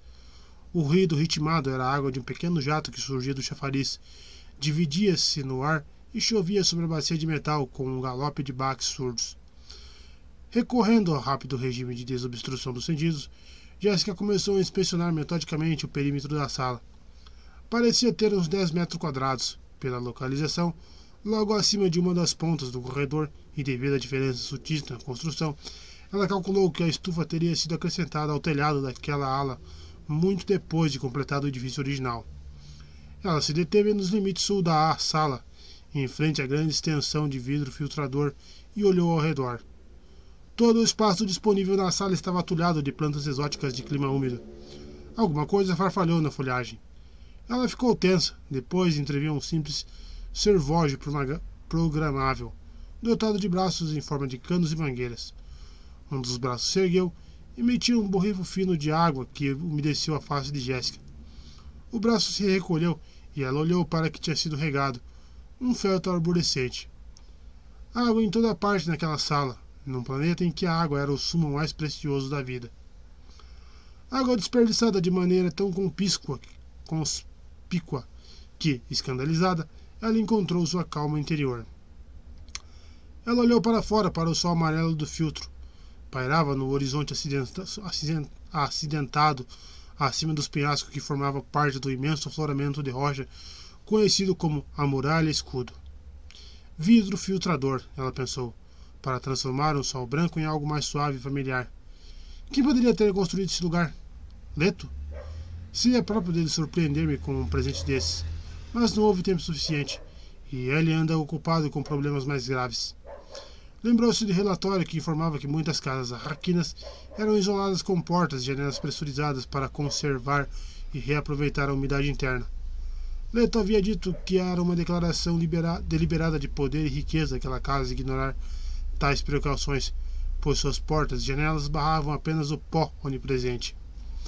Mas aquela janela personificava uma declaração muito mais significativa do que a ausência de hidrovedação nas portas externas. Ela estimava que aquela sala de recreação deveria usar água suficiente para sustentar mil pessoas em Arrax, talvez mais. Jéssica percorreu a extensão da sala, ainda olhando para as... Jéssica percorreu a extensão da janela, ainda olhando para a sala. Seu deslocamento descortinou uma superfície metálica da altura de uma mesa, ao lado da fonte, e ela vislumbrou um bloco branco de apontamento, apontamentos e um estilo particularmente escondidos por uma folha pendente em forma de ábano. Ela foi até a mesa e reparou nos sinais que Hawat havia deixado no móvel e examinou uma mensagem escrita no bloco. A Lady Jéssica. Que este lugar lhe dê tanto prazer quanto deu a mim. Por favor, permita que esta sala transmita uma lição que aprendemos com as mesmas professoras. A proximidade de um objeto de desejo é uma tentação ao excesso. Nesse caminho jaz o perigo. Meus melhores votos. Margot Lady Fanning. Jessica meneou afirmativamente a cabeça. lembrando-se de que Leto havia se referido ao ex-representante do imperador como Conde Feining. Mas a mensagem oculta na nota exigia atenção imediata, dissimulada como estava para informá-la de que a autora era outra Bene Gesserit. Um pensamento amargo tocou Jéssica de passagem. O conde casou-se com sua lady. Ainda enquanto esse pensamento lhe passava pela cabeça, ela já estava inclinada sobre a mesa à procura de, da mensagem secreta. Tinha de estar ali, a parte visível da nota, continha a frase combinada que toda Bene Gesserit livre de uma injunção escolar tinha de dar a outra Bene Gesserit quando a situação assim exigia. Nesse caminho jaz o perigo. Jéssica apalpou o verso da nota, esfregou a superfície em busca dos pontinhos cifrados. Nada. A borda do bloco passou por seus dedos ávidos. Nada. Devolveu o bloco ao lugar onde ela o havia encontrado, tomada pela sensação de urgência. Teria algo a ver com a posição do bloco? Ela imaginou. Mas Howard havia examinado aquela sala e sem dúvida teria movido o bloco. Ela olhou para a folha que pairava sobre o bloco. A folha. Ela passou um dedo pela superfície inferior, pela margem, pela haste. Estava ali. Seus dedos detectaram os discretos pontos cifrados e começaram a lê-los de uma vez só. Seu filho e o Duque correm perigo imediato. Prepararam um quarto para atrair seu filho. Os H o encheram com armadilhas mortais de fácil detecção, deixando uma que talvez passe despercebida. Jéssica conteve o impulso de correr para Paul. Era preciso ler a mensagem inteira. Seus dedos se apressaram na leitura dos pontos. Desconheço a natureza exata da ameaça, mas tem algo a ver com uma cama. A ameaça, seu duque, envolve a traição de um companheiro ou lugar-tenente de confiança. O plano dos H é dar você de presente a uma secla. Até onde eu sei, esta estufa é segura. Perdoe-me por não saber dizer mais. Minhas fontes são poucas, pois meu conde não está na folha de pagamento dos H. As pressas, MF. Jéssica largou a folha, virou-se e correu de volta para Paul. Naquele instante, a porta pressurizada se abriu com um estrondo. Paul a atravessou de um salto, segurando alguma coisa em sua mão direita e bateu a porta atrás dele. Ele viu a mãe, abriu caminho até ela pela folhagem, olhou de relance para a fonte, enfiou a mão e a coisa que segurava na cascata de água. Pô! Ela segurou o ombro dele e de olhos fixos na mão do garoto. O que é isso? Ele falou despreocupadamente, mas ela percebeu o esforço por trás daquele tom de voz. Um caçador-buscador. Eu o peguei em meu quarto e esmaguei-lhe o nariz. Mas quero ter certeza. A água provocará um curto-circuito. Mergulho, ela ordenou. Ele obedeceu. Imediatamente ela disse: Recolha sua mão, deixe a coisa na água. Ele removeu a mão, chacoalhando-a para se livrar da água, e fitou o metal inerte dentro da fonte. Jéssica quebrou o talo de uma planta e cutucou a coisinha letal. Estava morta. Jéssica soltou o talo dentro da água e olhou para Paul. Os olhos dele examinavam a sala com uma intensidade inquisitiva que ela não deixou de reconhecer. A doutrina BG, este lugar poderia esconder alguma, qualquer coisa, ele disse. Tenho motivos para crer que é seguro, ela replicou. Meu quarto também deveria ser seguro, Howard disse. Era um caçador-buscador. Ela o fez lembrar. Significa que alguém dentro da casa o operava. Os raios de controle dos buscadores têm alcance limitado. A coisa poderia ter sido trazida para dentro da casa depois do exame de Hawat. Mas ela pensou na mensagem da folha. Traição de um companheiro ou lugar-tenente de confiança. Não o Hawat, certamente. Não o Hawat. Os homens de Hawat estão vasculhando a casa nesse instante, ele disse. Esse buscador quase pegou a velha que foi me acordar. A Charlotte Maps, Jessica disse, lembrando-se do encontro na escada. A convocação de seu pai para. Pode esperar, Paul disse. Por que acha que esta sala é segura? Ela apontou o bilhete e explicou. Ela, ele relaxou um pouco, mas Jessica continuou tensa por dentro, pensando um caçador-buscador. Mãe de misericórdia. Foi preciso todo seu treinamento para evitar um acesso de tremor histérico. Paul falou com toda tranquilidade. Foram os Harkonnen, naturalmente. Teremos de destruí-los. Ouviu-se uma batida à porta pressurizada, o código usado por uma das unidades de Hawat. Entre! Paul gritou. A porta se escancarou e um homem alto com o uniforme dos Atreides e a insígnia de Hawat na boina inclinou-se e entrou na sala. Aí está o senhor, ele disse. Encontramos no porão uma pilha de pedras que escondia um homem. Tinha com ele o painel de controle de um buscador. Quero participar do interrogatório, Jéssica disse. Sinto muito, milady. Nós lhe demos uma surra tentando capturá-lo. Ele morreu. Nada que possa identificá-lo? Ela perguntou. Ainda não encontramos nada, milady. Era natural de Arrax? Paul perguntou. Jéssica assinou afirmativamente com a cabeça diante da perspicácia da pergunta. Parece que sim, o homem disse. Foi enfiado naquela pilha de pedras há mais de um mês, pelo jeito, e deixado ali para nos esperar. As pedras e a argamassa no ponto por onde ele entrou no porão estavam intactas quando inspecionamos o lugar ontem. Aposto minha reputação nisso. Ninguém está questionando sua meticulosidade, Jessica disse. Eu estou, milady. Devíamos ter usado sondas sônicas lá embaixo. Precisamos que estejam fazendo isso agora, Paul disse. Sim, senhor. Avise meu pai que vamos nos atrasar. Agora mesmo, senhor. Ele olhou para Jéssica. Howard ordenou que nas circunstâncias, nas atuais circunstâncias, o jovem mestre seja mantido num lugar seguro. Novamente os olhos dele varreram a sala. Que tal aqui? Tenho motivos para crer que é seguro, ela disse. Tanto Hawat quanto eu examinamos esta sala. Eu montarei guarda lá fora, Milady, até termos vasculhado a casa mais uma vez. Ele fez uma reverência, levou a mão à boina, cumprimentando Paul, saiu por onde tinha entrado e fechou a porta. Paul rompeu o silêncio repentino, dizendo: Não seria melhor examinarmos a casa nós mesmos mais tarde?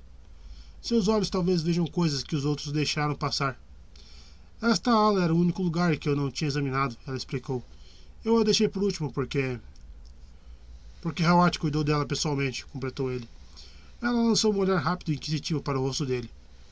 Você desconfia de Hawat? Ela perguntou. Não, mas ele está ficando velho, está sobrecarregado de trabalho. Poderíamos aliviá-lo um pouco. Isso só humilharia e prejudicaria sua eficiência, ela disse.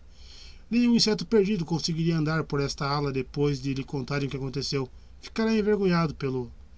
Temos de tomar nossas próprias providências, interrompeu ele. Howard serve os Atreides há três gerações, ela disse. Ele merece todo o nosso respeito e confiança. Vezes e vezes sem conta. Paul disse. Quando meu pai se irrita com algo que você tenha feito, ele diz Ben Gesserit, como se fosse uma ofensa. O que eu faço para irritar seu pai?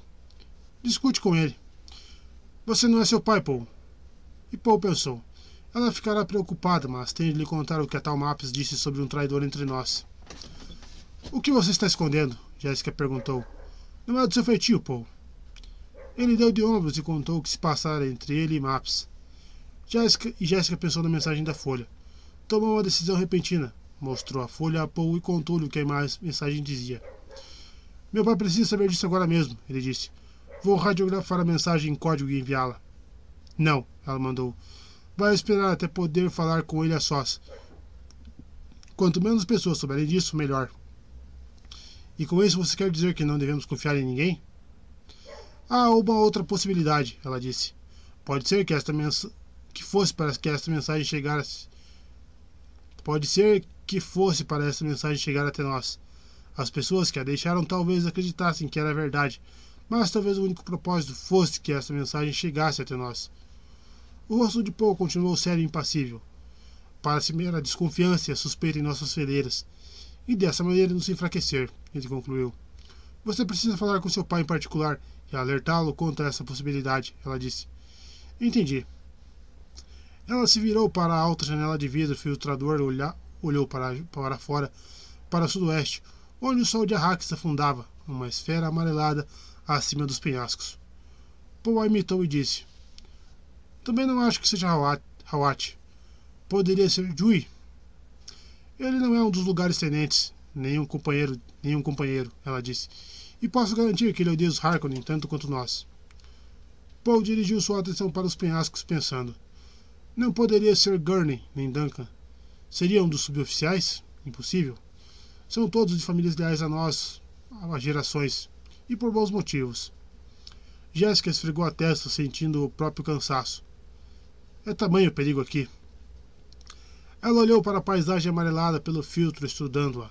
Depois das terras do cais, estendia-se um pátio de armazenagem delimitado por uma cerca alta e dentro dele fileiras de silos de especiaria, da especiaria, com torres de vigia sobre palafitas a contorná-lo, tal qual aranhas assustadas e numerosas. Via dali pelo menos vinte pátios cheios de silos que se estendiam até os penhascos da muralha escudo, uma repetição de silos que tartamudeava por toda a bacia. Aos poucos, o sol modificado pelo filtro ia se enterrando no horizonte. As estrelas surgiram do nada. Ela viu uma estrela brilhante tão baixa no horizonte que piscava num ritmo claro e preciso. Um tremor de luz. Pisca, pisca, pisca, pisca, pisca. Paul se mexeu ao lado dela na sala tomada pela penumbra. Mas Jéssica se concentrou naquela estrela brilhante e solitária, percebendo que estava baixa demais, que só poderia vir dos penhascos da muralha escudo. Alguém mandando sinais. Ela tentou ler a mensagem, mas o código não era nenhum que ela, que ela conhecesse. Outras luzes haviam se acendido lá embaixo, na planície sob os penhascos. Pontinhos amarelados e espaçados, em contraste com a escuridão azul. E uma luz à esquerda deles ficou mais brilhante. Começou a piscar de volta para o penhasco, muito rápido. Pisca esguicha. Treme luz. Pisca. E sumiu. A estrela falsa do penhasco se apagou imediatamente. Sinais. E eles a enchiam de premonições. Por que usaram luzes para mandar sinais através da bacia? Ela se perguntou. Por que não usaram a rede com? A resposta era óbvia. A rede com certamente era monitorada pelos agentes do Duque Leto. Os sinais de luz só poderiam significar que as mensagens eram trocadas pelos inimigos deles agentes dos Harkonnen. Ouviu-se uma batida à porta atrás dele e a voz do homem de Hawat. Tudo limpo, senhor. Milady, hora de levar o jovem mestre a seu pai. Capítulo 11 Dizem que o Duque Leto fechou os olhos para os perigos de Arrax, que ele entrou imprudentemente na Arapuca. Não seria mais provável que tivesse convivido, com, convivido tanto tempo com um perigo extremo que acabou avaliando equivocadamente uma mudança na magnitude do risco? Ou será possível que ele tenha se sacrificado deliberadamente para que seu filho pudesse ter uma vida melhor? Tudo indica que o Duque não era um homem fácil de ludibriar. É certo, de Moad Dib, memorial da família, da princesa Irulã. O Duque Leto Atreides estava debruçado sobre o parapeito de uma torre de controle de aterrissagem à entrada de Arraquina a primeira lua da noite, uma moeda de prata achatada nos polos, pairava bem acima do horizonte meridional. Abaixo dela, os penhascos acidentados da muralha escudo brilhavam como açúcar queimado através de um nevoeiro de pó. À sua esquerda, as luzes de Arraquina cintilavam na serração, amarelas, brancas, azuis. Ele pensou nos anúncios sempre publicados logo acima de sua assinatura, em todos os lugares densamente povoados do planeta. O corno. Nosso sublime imperador Padixa me encarregou de tomar posse desse planeta e pôr um fim a todas as desavenças. A formalidade cerimonial da notícia dava-lhe a sensação de isolamento. Quem se deixou enganar por esse legalismo ilusório? Não os Fremen, com certeza, nem as casas menores que controlavam o comércio interno de Arrax e pertenciam aos Harkonnen, praticamente até o último homem. Tentaram tirar a vida de meu filho. Era difícil suprimir a raiva. Ele viu as luzes de um veículo em movimento se dirigindo para o campo de pouso vindos de Harkina. Torceu para que fosse o transporte de tropas que trazia Paul. A demora era exasperadora, apesar de ele saber que se devia à cautela do lugar-tenente de Hawat. Tentaram tirar a vida de meu filho. Chacoalhou a cabeça para expulsar os pensamentos zangados. Voltou a olhar para o campo, onde cinco de suas próprias fragatas estavam estacionadas ao longo do perímetro, feito sentinelas monolíticas. Melhor uma demora cautelosa do que. O oficial era bom, ele se lembrou. Um homem indicado para a promoção, completamente leal. Nosso sublime imperador Padixa. Ah, se o povo daquela cidade fortificada e decadente pudesse ver a nota particular do imperador sobre seu nobre duque. As alusões desdenhosas a homens e mulheres cobertos por véus. Mas que outra coisa se pode esperar de bárbaros cujo sonho mais caro é viver fora da segurança organizada dos Falfreluches. Parecia ao Duque que, naquele momento, seu sonho mais caro era pôr fim a todas as distinções de classe e nunca mais pensar na hierarquia fatal. Ergueu os olhos, afastando-os da poeira para contemplar as estrelas imóveis, e pensou: Ao redor de uma daquelas luzinhas gira Caladan, mas eu nunca mais verei minha pátria. A saudade de Caladan foi uma pontada repentina em seu peito Sentiu que não via de dentro dele, e sim de Caladan. Não conseguia, não conseguia se obrigar a chamar de pátria aquele, aquele deserto seco de Arrax, e duvidava que um dia o fizesse. Tenho de disfarçar meus sentimentos, ele pensou. Pelo bem do menino. Se é para ele ter uma pátria, será aqui. Posso pensar em Arrax como um inferno ao qual cheguei antes da morte, mas Ele terá de encontrar aqui sua inspiração. Tem de haver alguma coisa. Foi varrido por uma onda de autopiedade imediatamente desprezada e rejeitada, e por alguma razão ele se viu relembrando dois versos de um poema que Gurney Halleck repetia com frequência. Meus pulmões provam o ar do tempo que já atravessou cascatas de areia. Bem, Gurney encontraria bastante cascatas de areia por ali, o Duque pensou. Os ermos, os ermos centrais, para além daqueles penhascos que o lugar açucarava, eram desertos.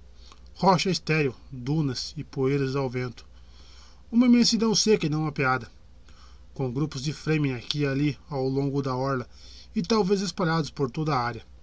Se havia algo capaz de comprar um futuro para a linhagem dos Atreides, esse algo talvez fosse os Fremen. Contanto que os Harkonnen não tivessem infectado até mesmo os Fremen com suas intrigas venenosas. Tentaram tirar a vida de meu filho. Um rangido metálico e alto fez a torre toda vibrar e balançou o parapeito sobre os braços dele. Os anteparos blindados caíram diante dele, bloqueando a vista. A nave auxiliar está chegando, ele pensou. Hora de descer e trabalhar. Virou-se para a escada atrás dele. Dirigiu-se para a grande sala de reuniões, tentando se manter calmo na descida, preparando seu rosto para o encontro que logo se daria. Tentaram tirar a vida de meu filho. Os homens já estavam entrando, vindo do, vindos do campo, quando ele chegou à sala do teto amarelo e abobadado. Carregavam nos ombros suas mochilas espaciais, berravam e faziam barulho como estudantes de volta das férias. Ei, sentiu isso debaixo dos pés? É gravidade, cara. Quantos Gs tem esse lugar? Parece forte? Exato nove décimos de um G. O fogo cruzado de palavras tomou a sala.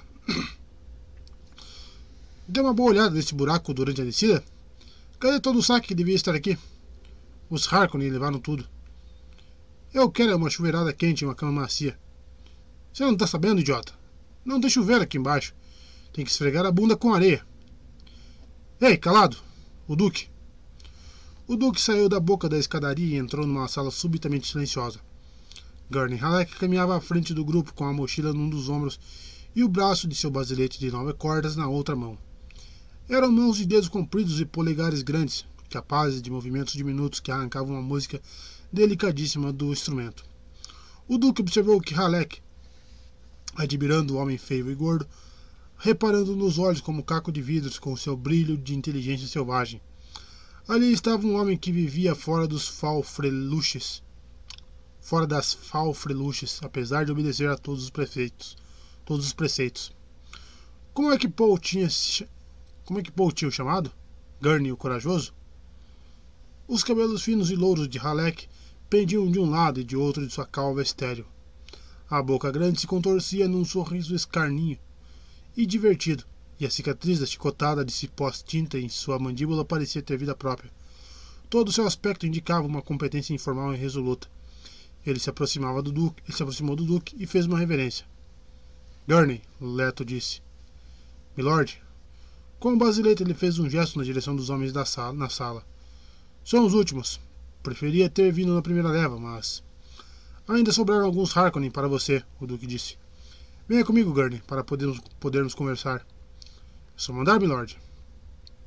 Eles foram para um recesso ao lado de uma máquina de água automática, enquanto os homens se aquietavam na sala grande. Enquanto os homens se inquietavam na sala grande.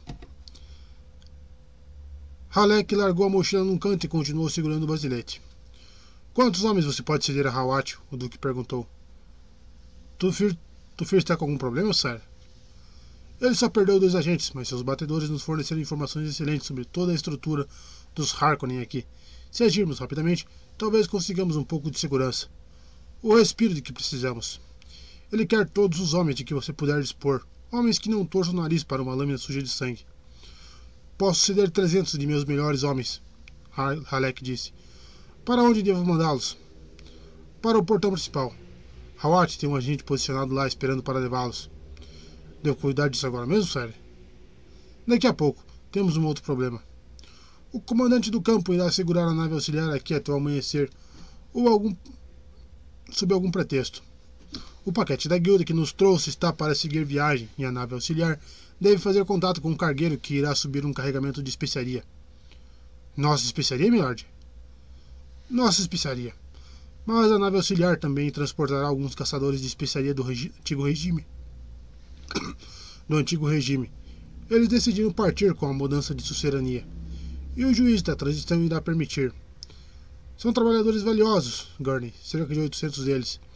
Antes de a nave partir, você tem de convencer, esses homens a se juntarem a nós. Com que força devo, devo convencê-los, Sire? Sire. Quero cooperação voluntária, Gurney. Esses homens têm a experiência e os talentos de que precisamos. O fato de estarem de partida indica que não são parte da máquina dos Harkonnen. Howard acredita que pode haver algumas maçãs podres no grupo, mas ele enxerga assassinos em qualquer sombra. Tufir já descobriu sombras muito produtivas nesta vida, Milord. E outras ele não encontrou, mas acho que infiltrar agentes nessa turma está que está de partida será criativo demais para os Harkonnen. Talvez, Sire. Onde estão esses homens? no nível mais baixo na sala de espera. Sugiro que desça até lá e toque uma ou duas canções para amaciá-los. Depois aumente a pressão. Pode oferecer cargos de autoridade àqueles que se qualificarem. Oferece um aumento de 20% em relação aos salários que recebiam dos Harkonnen. Só isso, sério? Sei que os Harkonnen pagavam pouco e, para os homens com dinheiro da indenização nos bolsos e a vontade de viajar. Bem, sério, 20% dificilmente pareceria um incentivo apropriado para ficar. Então Leto falou com impaciência. Então faça o que achar melhor em casos particulares. Só não se esqueça que o erário não é infinito. Fique nos 20% sempre que, sempre que puder. Precisamos particularmente de condutores de especiaria, monitores climáticos, doneiros, qualquer um que tenha experiência no deserto aberto. Entendido, Sire. Eles todos vêm com violência. Sua vanguarda irrompe como o vento oriental eles ajuntam cativos como areia. Uma citação muito comovente, disse o Duque. Deixe seu pessoal nas mãos do intendente. Faça-o dar um breve treinamento de hidrodisciplina. Depois acomode os homens para passarem a noite no quartel ao lado do campo. Os funcionários do campo irão orientá-los. E não esqueça os homens para Hawat. Trezentos dos melhores, Sari. Ele apanhou sua mochila espacial. Onde, pode, onde poderei encontrá-lo para fazer meu relatório, milord, depois de completadas minhas, minhas tarefas? Eu tomei posse de uma sala de conferências aqui em cima. Faremos aqui as reuniões do Estado-Maior. Quero organizar uma sequência de retirada planetária com a saída dos esquadrões blindados em primeiro lugar. Halleck se deteve no ato de virar, cruzou os olhares com Leto. Está prevendo esse tipo de problema, Sire? Pensei que houvesse um juiz da transição aqui. Batalhas francas e secretas, o Duque disse. Haverá muito derramamento, de... haverá muito sangue derramado antes de terminarmos. E a água que tomares do rio tornar-se a sangue sobre a terra seca, citou Halleck. O Duque suspirou. Volte logo, Gurney. Muito bem, milord. A cicatriz da chicotada se agitou quando ele sorriu. Eis que, como um jumento montês no deserto, saio eu ao meu trabalho. Virou-se, caminhou a passos largos até o centro da sala, deteve-se para retransmitir as suas ordens e seguiu apressado por entre os homens. Leto balançou a cabeça tão logo o outro homem deu-lhe as costas. Halleck era um assombro constante, a cabeça cheia de canções, citações e frases, frases floreadas, e o coração de um assassino ao lidar com os Harkonnen. Sem demora, Leto traçou uma rota tranquila em diagonal até o elevador, respondendo às continências com um aceno despreocupado da mão. Ele reconheceu um homem do departamento de propaganda e deteve-se para dar a ele uma mensagem que poderia ser retransmitida aos homens pelos canais devidos. Aqueles que haviam trazido suas mulheres gostariam de saber que elas estavam em segurança e onde poderiam ser encontradas. Os outros iriam querer saber que a população ali parecia ter mais mulheres que homens.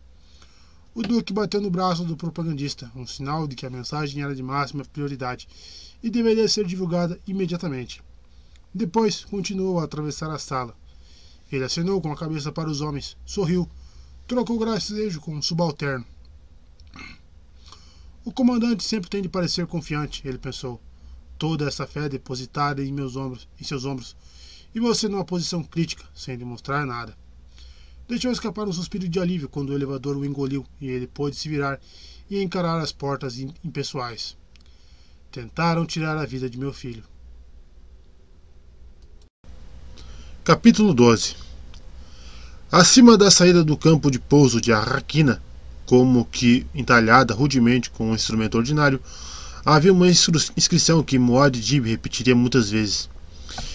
Ele viu naquela, noite em, naquela primeira noite em Arrax, quando foi levado ao posto de comando ducal para participar da primeira conferência de todo o Estado-Maior de seu pai.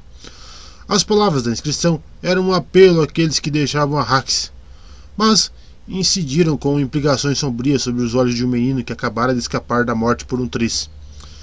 Diziam elas: Ó oh, vocês que sabem o que sofremos aqui, não se esqueçam de nós em suas preces. Excerto do Manual de Muad'Dib da Princesa Irulan. Toda teoria da guerra é um risco calculado, o Duque disse. Mas, quando se trata de colocar em risco a própria família, o elemento do cálculo se perde em outras coisas. Ele sabia que ele não estava refreando sua raiva tão bem quanto deveria e virou-se, caminhou a passos largos por toda a extensão da mesa comprida e voltou. O Duque e Paul estavam sozinhos na sala de conferência do campo de pouso. Era uma sala cheia de ecos, mobiliada apenas com uma mesa comprida, circundada por antiquadas cadeiras de três pernas, um mapa e um projetor numa das pontas. Paul sentava-se à mesa, perto do mapa, ele tinha contado ao pai o episódio do caçador-buscador e relatado que um traidor os ameaçava. O Duque se deteve na frente de Paul e esmurrou a mesa. Hawat me disse que a casa era segura. Paul falou hesitante. Também fiquei com raiva no início e culpei Hawat, mas a ameaça veio de fora da casa, simples, inteligente e direta, e teria tido êxito se não fosse o treinamento que recebi do senhor e de tantos outros, entre eles Hawat. Você o está defendendo? O Duque indagou. Sim. Ele está ficando velho, é isso. Deveria ser. Ele é muito experiente, Paul disse. Quantas vezes o senhor se lembra de ter visto Hawat errar? Eu que deveria defendê-lo, o Duque disse, não você. Paul sorriu. Ledo sentou-se à cabeceira da mesa, pousou uma das mãos sobre a do filho. Você andou, andou amadurecendo, filho. Ele ergueu a mão. Isso me alegra. Retribuiu o sorriso do menino. Hawat cuidará do próprio castigo. Ficará com mais raiva de si mesmo por causa disso do que nós dois juntos conseguiríamos despejar em cima dele.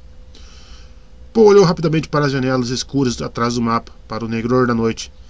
As luzes da sala eram refletidas pelo parapeito de uma sacada lá fora. Ele viu sinais de movimentação e reconheceu a forma de um guarda que vestia o uniforme dos Atreides. Poe voltou a olhar para a parede branca atrás de seu pai, depois para baixo, para a superfície brilhante da mesa, vendo nela os seus próprios punhos cerrados. A porta da frente para o Duque se abriu com um estrondo. Tufir Hawat a atravessou, parecendo mais velho e curtido do que nunca. Ele percorreu toda a extensão da mesa e deteve-se em posição de sentido diante de Leto. Milord, ele disse, falando para um ponto acima da cabeça de Leto. Acabei de saber que falei com o Milord. Sou obrigado a entregar minha renum. Ora, sente-se e pare de fazer papel de idiota, disse o Duque. Ele assinou para a cadeira em frente a Paul do outro lado da mesa.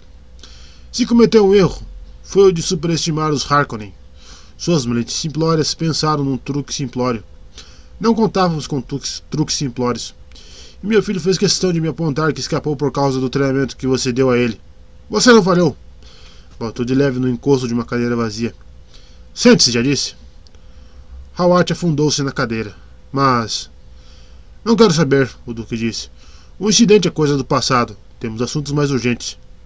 Onde estão os outros? Pedi que esperassem lá fora enquanto eu. Chame-os. Hawat olhou, nos, no, olhou o leto nos olhos. Sai, eu. Sei que são meus amigos de verdade, Tofir. O, o Duque disse. Chame os homens. Hawat engoliu em seco. É para já, milord. Ele girou na cadeira e gritou para a porta aberta. Gurney, faça-os entrar. Halleck conduziu a fila de homens para dentro da sala. Os oficiais do Estado-Maior, de aparência assustadoramente séria, seguido pelos auxiliares e especialistas mais jovens com ares ansiosos.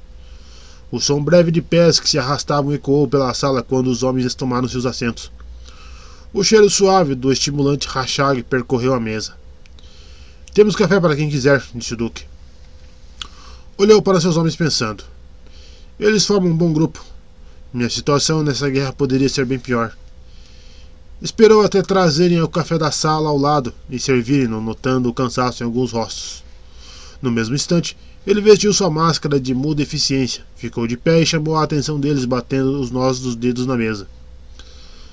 Bem, cavalheiros, ele disse. Nossa civilização parece ter se entregado de tal maneira ao hábito da invasão que não podemos sequer obedecer a uma ordem simples do Império sem que os costumes antigos sejam ressuscitados. Risadas breves e secas fizeram-se ouvir ao redor da mesa, e Paul percebeu que seu pai tinha dito a coisa certa e no tom de voz certo para levantar os ânimos. Até mesmo o vestígio de cansaço em sua voz estava correto. Acho que, primeiro, é melhor saber que se Tufir tem algo a acrescentar no relatório que fez sobre os Fremen, disse o Duque. Tufir? Howard ergueu os olhos. Tem algumas questões econômicas a discutir depois de meu relatório geral, Sir. Sire. Mas já posso dizer que os Fremen parecem ser cada vez mais aliados de, os aliados de que precisamos. Por hora estão esperando para ver se podem confiar em nós, mas parecem se portar com transparência. Mandaram-nos um presente: trajes estiladores feitos por eles mesmos, mapas de certas áreas desérticas em volta de fortalezas que os Harkonnen deixaram para trás. Olhou de relance para a mesa. As informações que nos forneceram mostraram-se completamente confiáveis e nos ajudaram consideravelmente em nossas negocia negocia negociações com o juiz da transição. Também mandaram algumas quinquilharias, joias para a Lady Jéssica, aguardente de especiaria, doces, remédios. Meus homens estão processando o pacote nesse instante. Não parece haver má fé. Você gosta dessa, dessas pessoas, Tufir? perguntou um homem na outra ponta da mesa. Hawat voltou-se para o, para o indagador. Duncan e e Darro diz que são admiráveis. Paul olhou para o pai, depois voltou a olhar para Hawat e arriscou uma pergunta. Você tem alguma informação nova sobre o tamanho da população Fremen? Hawat olhou para Paul. Com base no beneficiamento de alimentos e em outros indícios, Idaho estima que o complexo de cavernas que visitou tinha por volta de 10 mil pessoas no total. O líder deles disse que governaram umas o líder deles disse governar um Siete de duas mil famílias. Temos motivos para acreditar que existam muitas dessas comunidades Sietic. Todas parecem leais a alguém de nome Liette. Isso é novidade, disse Leto. Pode ser um erro de minha parte, Sire. Algumas coisas indicam que esse Liette pode ser uma divindade aqui. Outro homem na ponta da mesa limpou a garganta e perguntou: É certo que eles negociam com os contrabandistas? Uma caravana de contrabandistas deixou esse Siete enquanto Idaho estava lá, levando consigo um grande carregamento de especiaria. Usavam animais de cargas e deram a entender que enfrentariam uma viagem de 18 dias. Parece, disse o Duque, que os contrabandistas redobraram suas operações durante esse período tumultuado. Isso merece consideração. Não devemos nos preocupar demais com, os, com as fragatas clandestinas que operam ao largo do nosso planeta. Sempre foi assim mas deixá-las completamente sem supervisão. Isso não é nada bom. Tem um plano, sério? Hawat perguntou. O Duque olhou para Halleck. Gurney, quero que você lidere uma delegação, ou uma embaixada se preferir, para contratar esses empresários aventureiros. Diga-lhes que eu irei ignorar as operações dele contanto que me paguem um tributo ducal. Hawat estima que as propinas e as necessidades de mais homens de armas para manter suas operações devem ter-lhe custado quatro vezes isso. E se o imperador ficar sabendo? Alec perguntou. Ele é muito cioso dos lucros que obtém com a CHOAM, milord. Leto sorriu. Vamos depositar todo o tributo em nome de Shadan IV e deduzi-lo legalmente de nossos custos de arrecadação. Quero ver os Harkonnen se oporem a isso. E arruinaremos mais alguns habitantes que enriqueceram a custa do sistema dos Harkonnen. Chega de, de propinas. Um sorriso desfigurou o rosto de Halleck. Ah, milord, que beleza de golpe baixo! Como eu queria ver a cara do barão quando ficar sabendo disso. O Duque virou-se para Hawat. Tufir, você conseguiu aqueles livros contábeis que disse ser possível comprar? Sim, milord. Estão sendo examinados minuciosamente agora mesmo. Mas dê uma olhada neles e posso fazer uma primeira, aproxima... uma primeira aproximação. Faça então. Os Harkonnen tiravam 10 bilhões de solares daqui a cada 130 dias padrão. Toda a mesa ficou boquiaberta. Até mesmo os assistentes mais jovens que tinham chegado a demonstrar um pouco de tédio endireitaram-se nas cadeiras e arregalaram os olhos. Halleck murmurou. Por que chuparão a abundância dos mares e os tesouros escondidos da areia? Estão vendo, cavalheiros? disse Leto. Alguém aqui é tão ingênuo a ponto de acreditar que os Harkonnen fizeram as malas e quietinhos deixaram tudo isso para trás só porque o imperador mandou? Houve um menear generalizado de cabeças e murmúrios de concordância. Teremos de tomar tudo a fio de espada, Leto disse. Ele se voltou para Hawat. Agora é um ótimo momento para um inventário de equipamento. Quantas lagartas de areia, colheitadeiras, usinas de especiaria e equipamento de apoio eles nos deixaram? Uma lista completa, conforme informa o inventário imperial ditado pelo juiz da transição, milord, Hawat disse. Indicou como um gesto que um dos auxiliares entregasse uma pasta, abriu a sobremesa à frente dele. Esqueceram de mencionar que menos da metade das lagartas está operacional, que somente cerca de um terço tem caleches para aerotransportá-las até as areias de especiaria, que tudo que os Harkonnen nos deixaram está prestes a quebrar e a se desfazer. Teremos sorte se conseguirmos fazer metade do equipamento funcionar, e mais sorte ainda se um quarto dele ainda estiver funcionando daqui a seis meses. Bem, como esperávamos, Leto disse. Qual é a estimativa segura em relação ao equipamento básico? Hawat olhou para sua pasta. Por volta de 930 usinas colheitadeiras que poderão ser despachadas em alguns dias. Cerca de 6.250 ornitópteros para levantamento topográfico, reconhecimento e observação meteorológica Kaleches, pouco menos de mil. Halek disse. Não seria mais barato reabrir as negociações com a guilda e obter permissão para manter uma Fanagata em órbita como satélite meteorológico? O Duque olhou para Hawat. Nenhuma novidade nesse caso, não é, Tufir? Teremos de tentar outras vias por, por hora, Hawat disse. O agente da guilda não estava realmente negociando conosco. Estava apenas deixando claro, de um mentate para outro, que o valor estava muito acima de nossas possibilidades e continuaria assim por, por mais possibilidades que criássemos. Nossa tarefa é descobrir por que antes de o abordarmos de novo. Um dos assistentes de Halek na outra ponta da mesa girou na cadeira e disse com aspereza: Não é justo. Justo? O Duque olhou para o homem. Quem é que pede justiça? Fazemos nossa própria justiça e a faremos aqui em Arrax, vencendo ou perdendo. Arrependeu-se de ter se juntado a nós, senhor? O homem fitou o duque e disse: Não, Sire. Milord não pode se esquivar, e eu nada pude fazer a não ser segui-lo. Perdoe-me o arrobo, mas. Ele deu de ombros. Todos nós sentimos um pouco amargos de vez em quando. A amargura eu entendo, disse o Duque. Mas não vamos clamar por justiça enquanto tivermos a força dos braços e a liberdade para usá-los. Mais alguém anda alimentando a amargura? Se anda, pode deixá-la extravasar. Estamos entre amigos e todo homem pode dizer o que pensa. Halleck se mexeu e falou.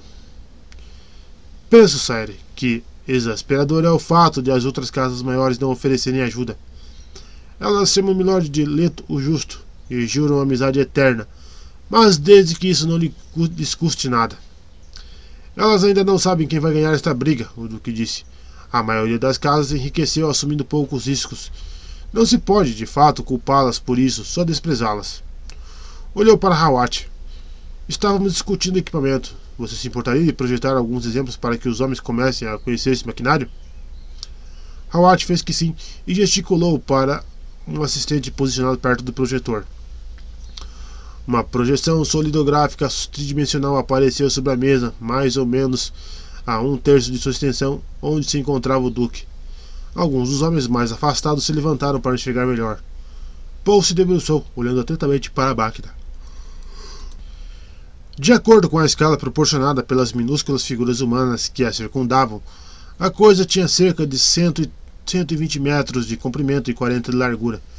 Era essencialmente um corpo comprido e insetoide, movido por um conjunto independente de esteiras largas. Esta é uma usina colheitadeira, Hawat disse, Escolhemos uma em boas condições para esta projeção. Contudo, há uma draga que veio com a primeira equipe de ecólogos imperiais e ainda está funcionando, mas não sei dizer como, nem porquê. Se é aquela que chamam de Velha Maria, é, um é uma peça de museu, disse um assistente.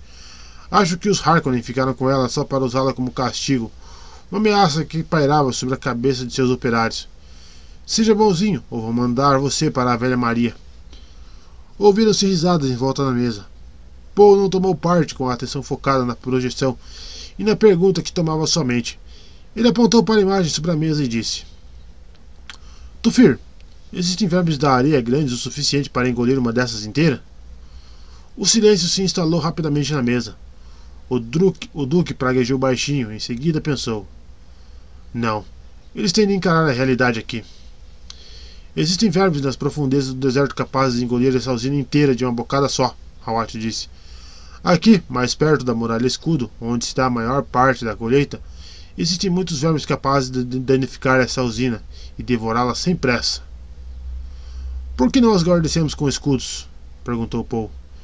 De acordo com o relatório de Idaho, Hawat disse, os escudos são perigosos no deserto.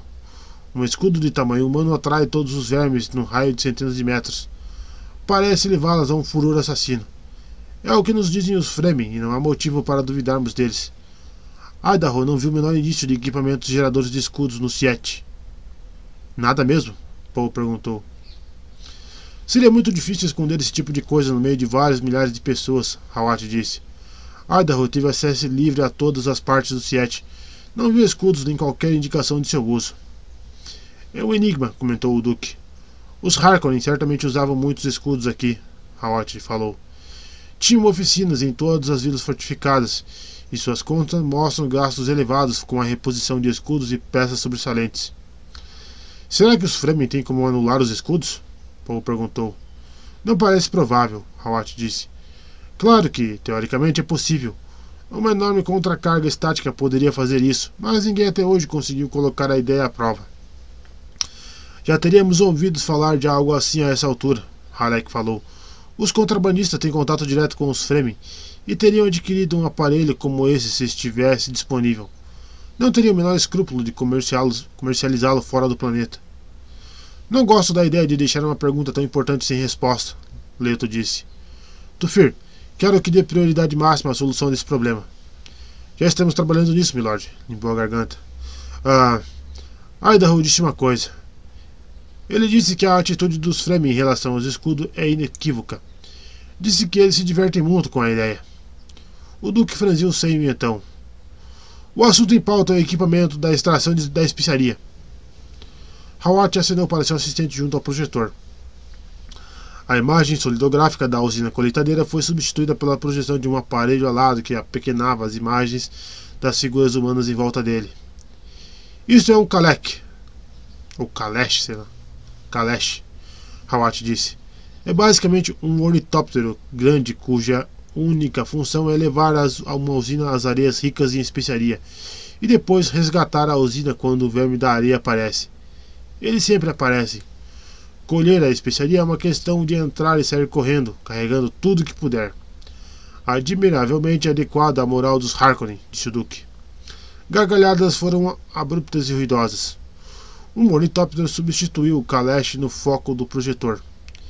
Esses ornitópteros são bem, são bem convencionais, continuou Hawat. Continuou Hawat. Com grandes modificações podem ter um alcance maior. Foi tomado cuidado especial de vedar as áreas essenciais à entrada de areia e pó. Somente um a cada 30 deles apresenta escudos. Talvez por terem se livrado do peso do gerador de escudo. Talvez por terem se livrado do peso do gerador de escudo para obter maior alcance.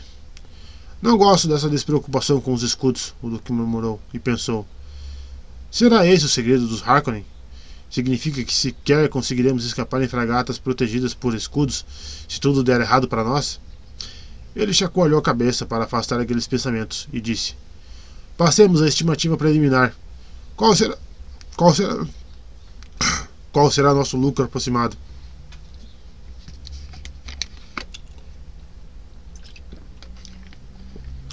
Depois de avaliar os consertos necessários e o equipamento operacional, Hawat virou duas páginas de seu caderno de notas.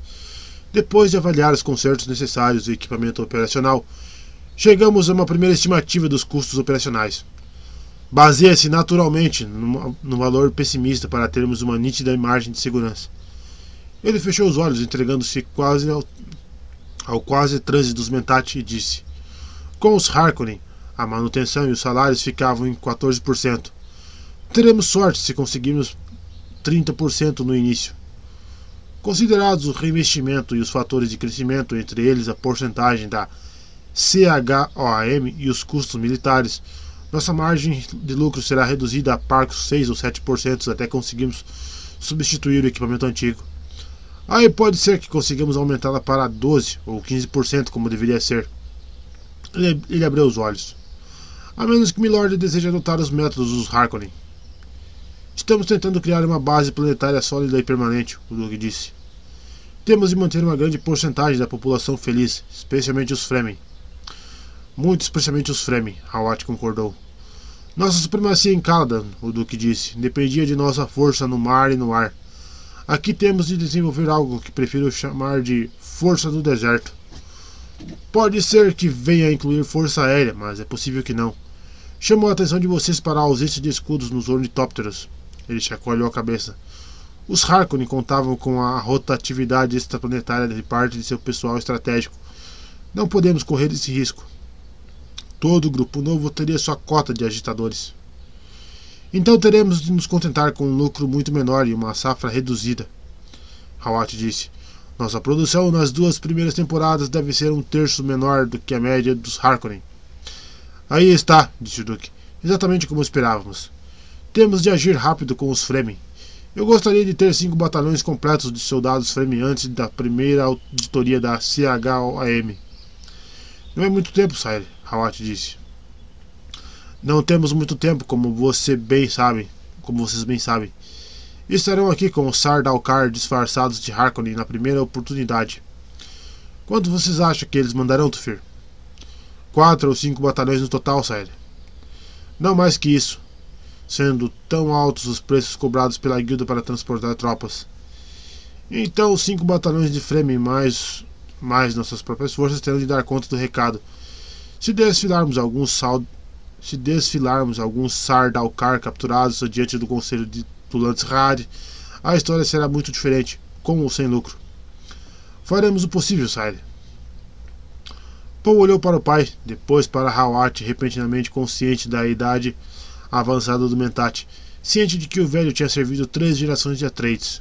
Velho. Era visível no brilho remelento dos olhos castanhos, na face vincada e queimada por climas exóticos, na curva arredondada dos ombros, nos lábios finos e marcados pela cor de groselha como do suco de sapo. Tanta coisa depende de um velho, Paul pensou. Estamos no momento, numa guerra de assassinos, o Duque disse. Mas que ainda não é total. Tufir, qual é a condição da máquina Harkonnen aqui? Eliminamos 259 indivíduos do pessoal estratégico deles, milord. Não resta mais que três células dos Harkonnen. Talvez umas 100 pessoas ao todo. Esses Harkonnen que você eliminou, disse o Duque, eram agentes de posses? A maioria tinha boa situação na classe empresarial, milord. Quero que falsifique os certificados de vassalagem assinados por cada um deles, o Duque mandou. Protocole cópias com um juiz da transição. Nossa posição legal será de que eles ficaram, ficaram aqui sob a falsa alegação de lealdade. Confisque os bens, tome tudo, despeje as famílias, despoje-as e certifique-se de que a coroa receba seus 10%. Precisa ser totalmente legal. Tufir sorriu, revelando os dentes manchados de vermelho sob os lábios escarlates. Uma manobra digna de seu avô, milord. Envergonho-me de não ter pensado nisso primeiro. Halleck franziu o senho lá do outro lado da mesa e se surpreendeu à expressão carrancuda de Paul. Os demais sorriam e assentiam com a cabeça. Está errado, Paul pensou. Isso só fará os outros lutarem com mais afinco. Não tem nada a ganhar com a redenção. Ele sabia que, na convicção de Kanye, valia tudo, mas aquele era o tipo de manobra que poderia destruí-los mesmo garantindo-lhes a vitória. Peregrino sob em terra estrangeira, citou Halleck. Paul encarou reconhecendo a citação da Bíblia C.O. e perguntou-se: será que Gurney também desejava ver o fim das tramas insidiosas? O Duque olhou de relance para a escuridão lá fora, voltou a olhar para Halleck. Gurney, quanto desses areneiros você convenceu a ficar conosco? 286 ao todo, Sire. Acho que está de bom tamanho. São todos de categorias úteis. Só isso? O Duque mordiscou os lábios e então. Bem, Mande avisar. Um tumulto à porta o interrompeu. Duncan Idaho passou pelas, pelos guardas posicionados ali. Percorreu apressadamente a extensão da mesa e inclinou-se para falar ao ouvido do Duque. Leto deteve com um gesto e disse: Fale alto, Duncan. Como pode ver, é uma é reunião estratégica. Paul estudou Idaho, reparando nos movimentos felinos, na rapidez de reflexos que o tornavam um instrutor de armas tão difícil de superar. O rosto redondo e moreno de Idaho se voltou para Paul, e os olhos de Troglodita não deram sinal de tê-lo reconhecido. Mas Paul percebeu que a, emo a emoção que se escondia sob uma máscara de serenidade. Idaho passou os olhos por toda a mesa e disse: Capturamos uma tropa de mercenários Harkonnen disfarçados de Fremen. Os próprios Fremen nos enviaram um mensageiro para nos avisar sobre o bando falso. No ataque, porém, descobrimos que os Harkonnen emboscaram o mensageiro Fremen e o machucaram bastante. Nós o estávamos trazendo para cá, para que fosse tratado por nossos médicos, quando ele morreu. Eu tinha percebido que o homem estava bem mal e parei para fazer o que fosse possível. Eu flagrei tentando jogar uma coisa fora. Idaho olhou rapidamente para Leto. Uma faca, milord.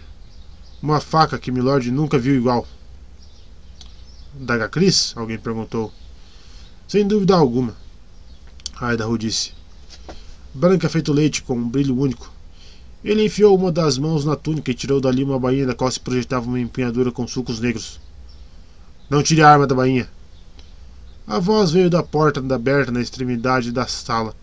Uma voz vibrante e pungente que fez todos se levantarem e olharem naquela direção. Um vulto alto, coberto por um manto, estava à porta, barrado pelas espadas cruzadas dos guardas. Um manto castanho envolvia completamente o homem, exceto uma abertura no capuz e no véu negro que expunha os olhos totalmente azuis. Nada de branco em nenhum dos dois. Deixe eu entrar, sussurrou Idaho. Liberem o homem, o Duque disse. Os guardas hesitaram, depois baixaram suas espadas. O homem entrou impetuosamente na sala e colocou-se diante do Duque. Este é Stilgar. Este é Stilgar, o chefe do Siete que visitei. Líder daqueles que nos avisaram sobre o bando falso, Idaho falou. Seja bem-vindo, senhor, Leto disse. E por que não devemos desembanhar esta arma? Stilgar olhou para Idaho e disse: Você respeitou nossos costumes de asseio e honra. Eu permitirei que você visse a arma do homem que se tornou. Eu permitirei que você visse a arma do homem de quem se tornou amigo. O olhar dele passou pelos demais que estavam na sala. Mas não conheço esses aí. Você quer que eles profanem uma arma, uma arma venerável? Eu sou o Duque Leto, interpôs o Duque. Você permitiria que eu visse a arma?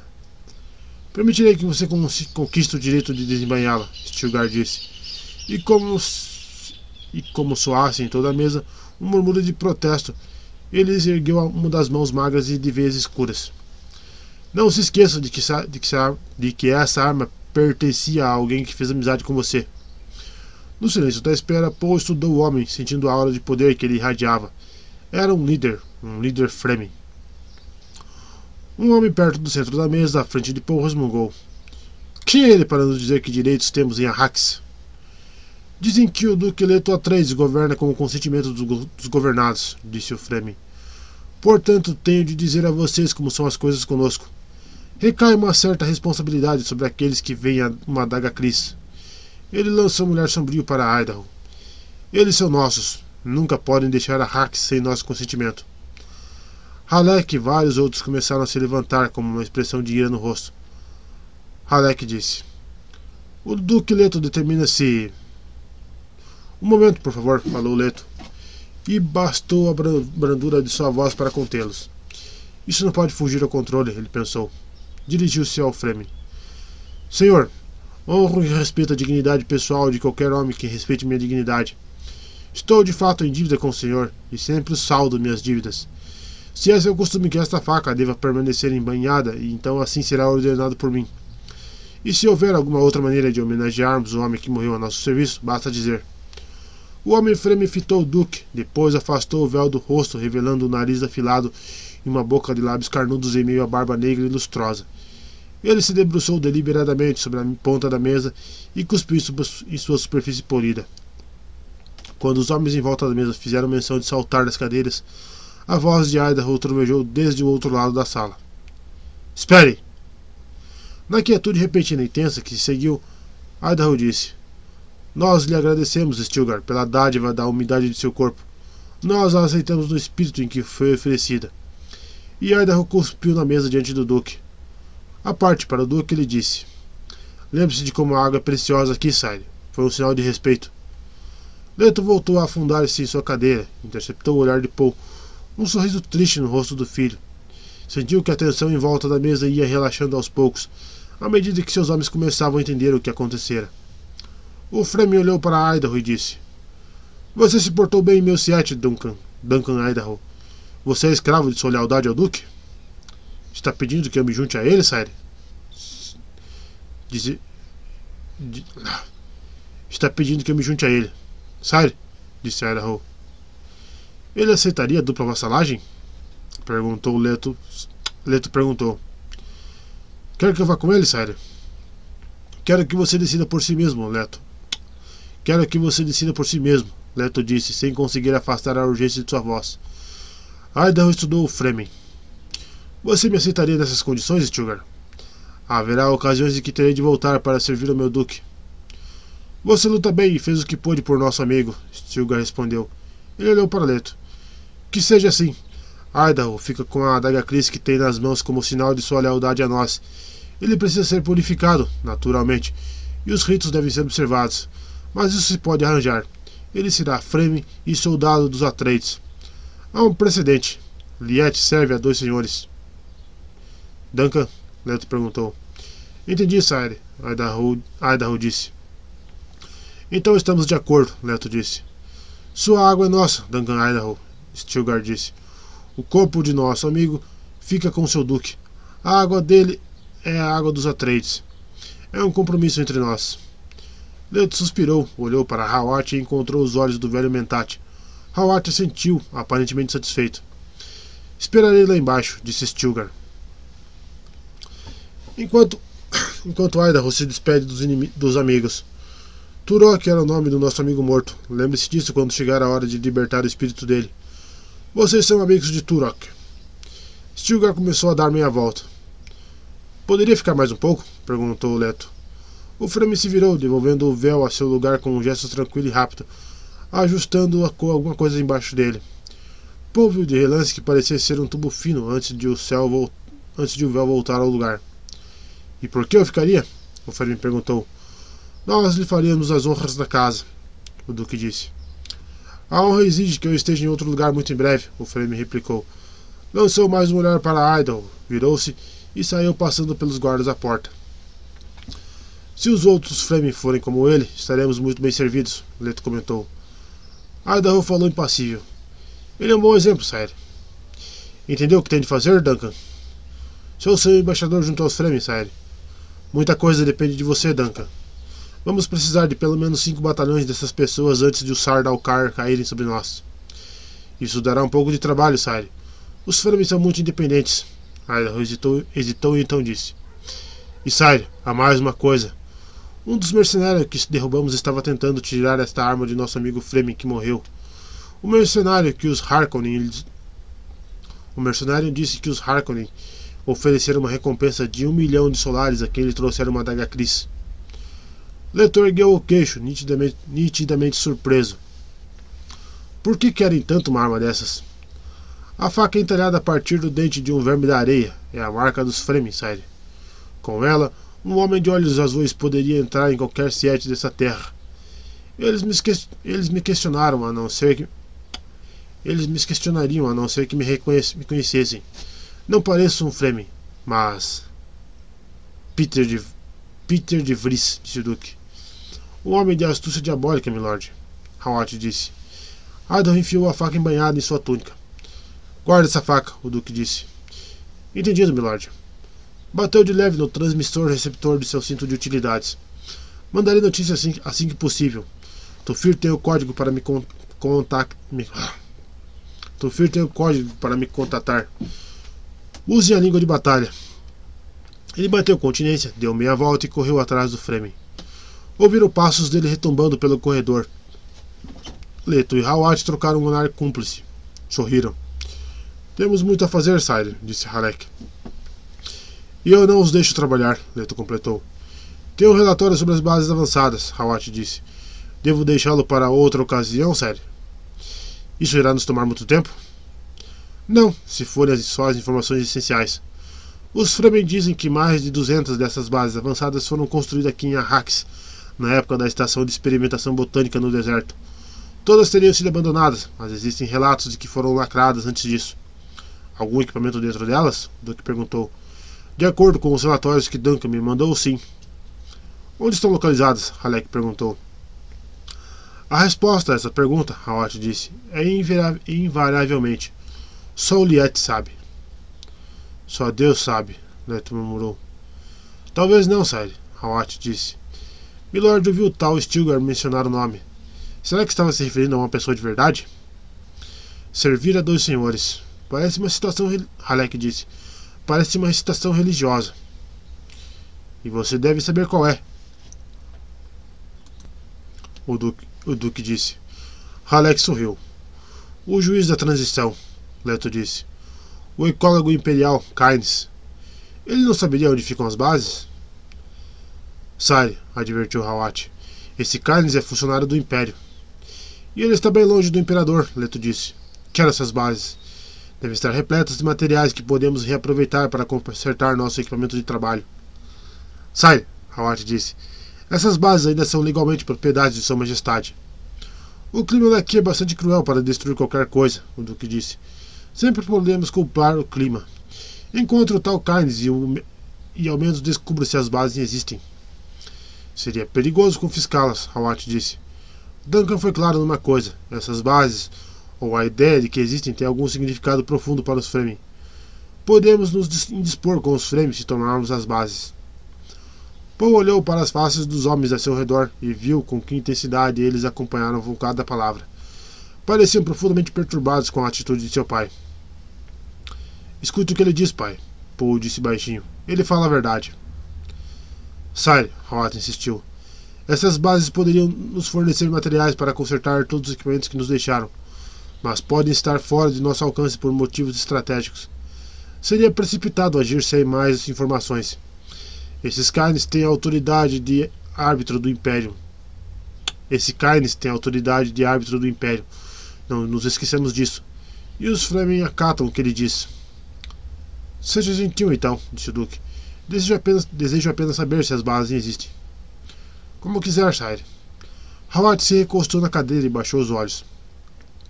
Muito bem, então, disse o Duque. Sabemos o que nos aguarda. Trabalho. Fomos treinados para isso. Temos alguma experiência com isso. Sabemos claramente quais são as recompensas e as alternativas. Vocês todos têm suas tarefas. Ele olhou para Halek. Gurney, cuide da situação. Com os... Gurney, cuide da situação com os contrabandistas primeiro. Hei de ir aos rebeldes que habitam em terra árida, salmodiou Halek. Um dia desses ainda verei esse homem ser incapaz de fazer uma citação, e ele parecerá estar nu, o Duque disse. As risadas ecoaram ao redor da mesa, mas Paul notou como eram forçadas.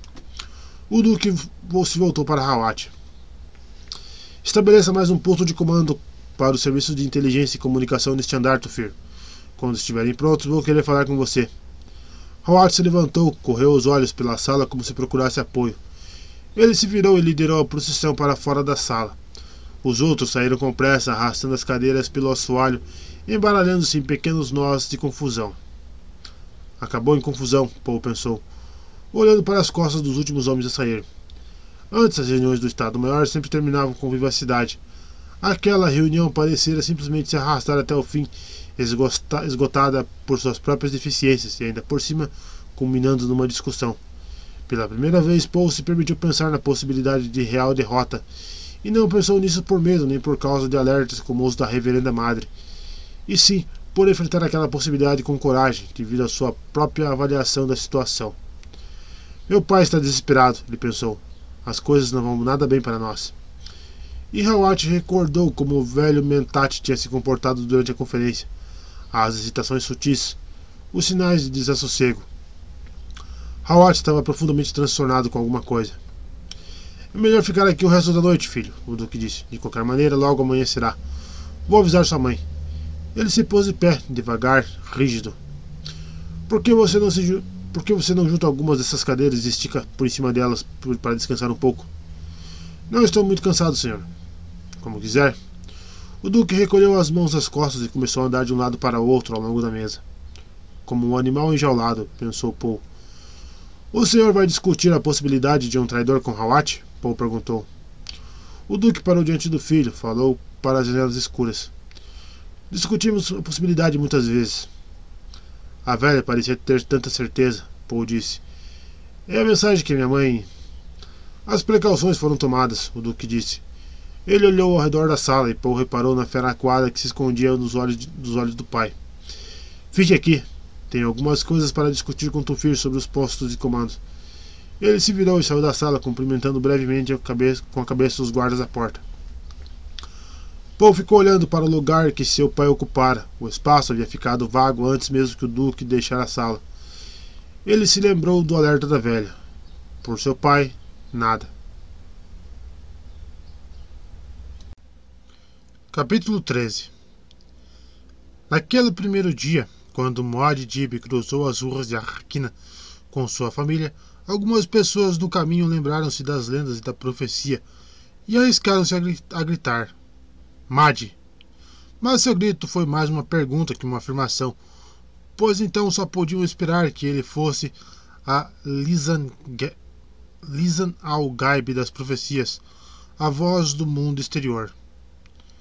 Concentraram sua atenção também na mãe, porque tinham ouvido falar que ela era uma Ben Gesserit, e era óbvio que ela era como as outras Lisan al-Gaib excerto do manual de Muad'Dib da princesa Irulan. O duque encontrou Tufir Hawat sozinho no canto, na sala de canto que um guarda havia lhe apontado. Ouvia-se o som de homens instalando equipamento de comunicações na sala ao lado, mas o lugar estava razoavelmente tranquilo. O duque deu uma rápida olhada ao redor quando Hawat se levantou atrás de uma mesa atulhada de papéis. Era um recinto de paredes verdes que exibia, além da mesa, três cadeiras suspensas, das quais o H dos Harkonnen tinha sido removido às pressas, deixando uma mancha de cor imperfeita. As cadeiras estão livres, mas são bastante seguras, Hawat disse. Onde está Paul, Sire? Eu deixei na sala de conferências. Espero que descanse um pouco agora que não estou lá para distraí-lo. Hawat concordou com a cabeça. Foi até a porta que dava para a sala contígua. Fechou-a, isolando o barulho de estática e descargas elétricas. Tufir, Leto disse. Estou interessado nas reservas, nas reservas de especiaria dos Harkonnen e do Império. Milord? O Duque mordeu os lábios. Os armazéns podem ser destruídos. Levantou uma das mãos quando Hawat fez menção de falar. Ignore o estoque do Imperador.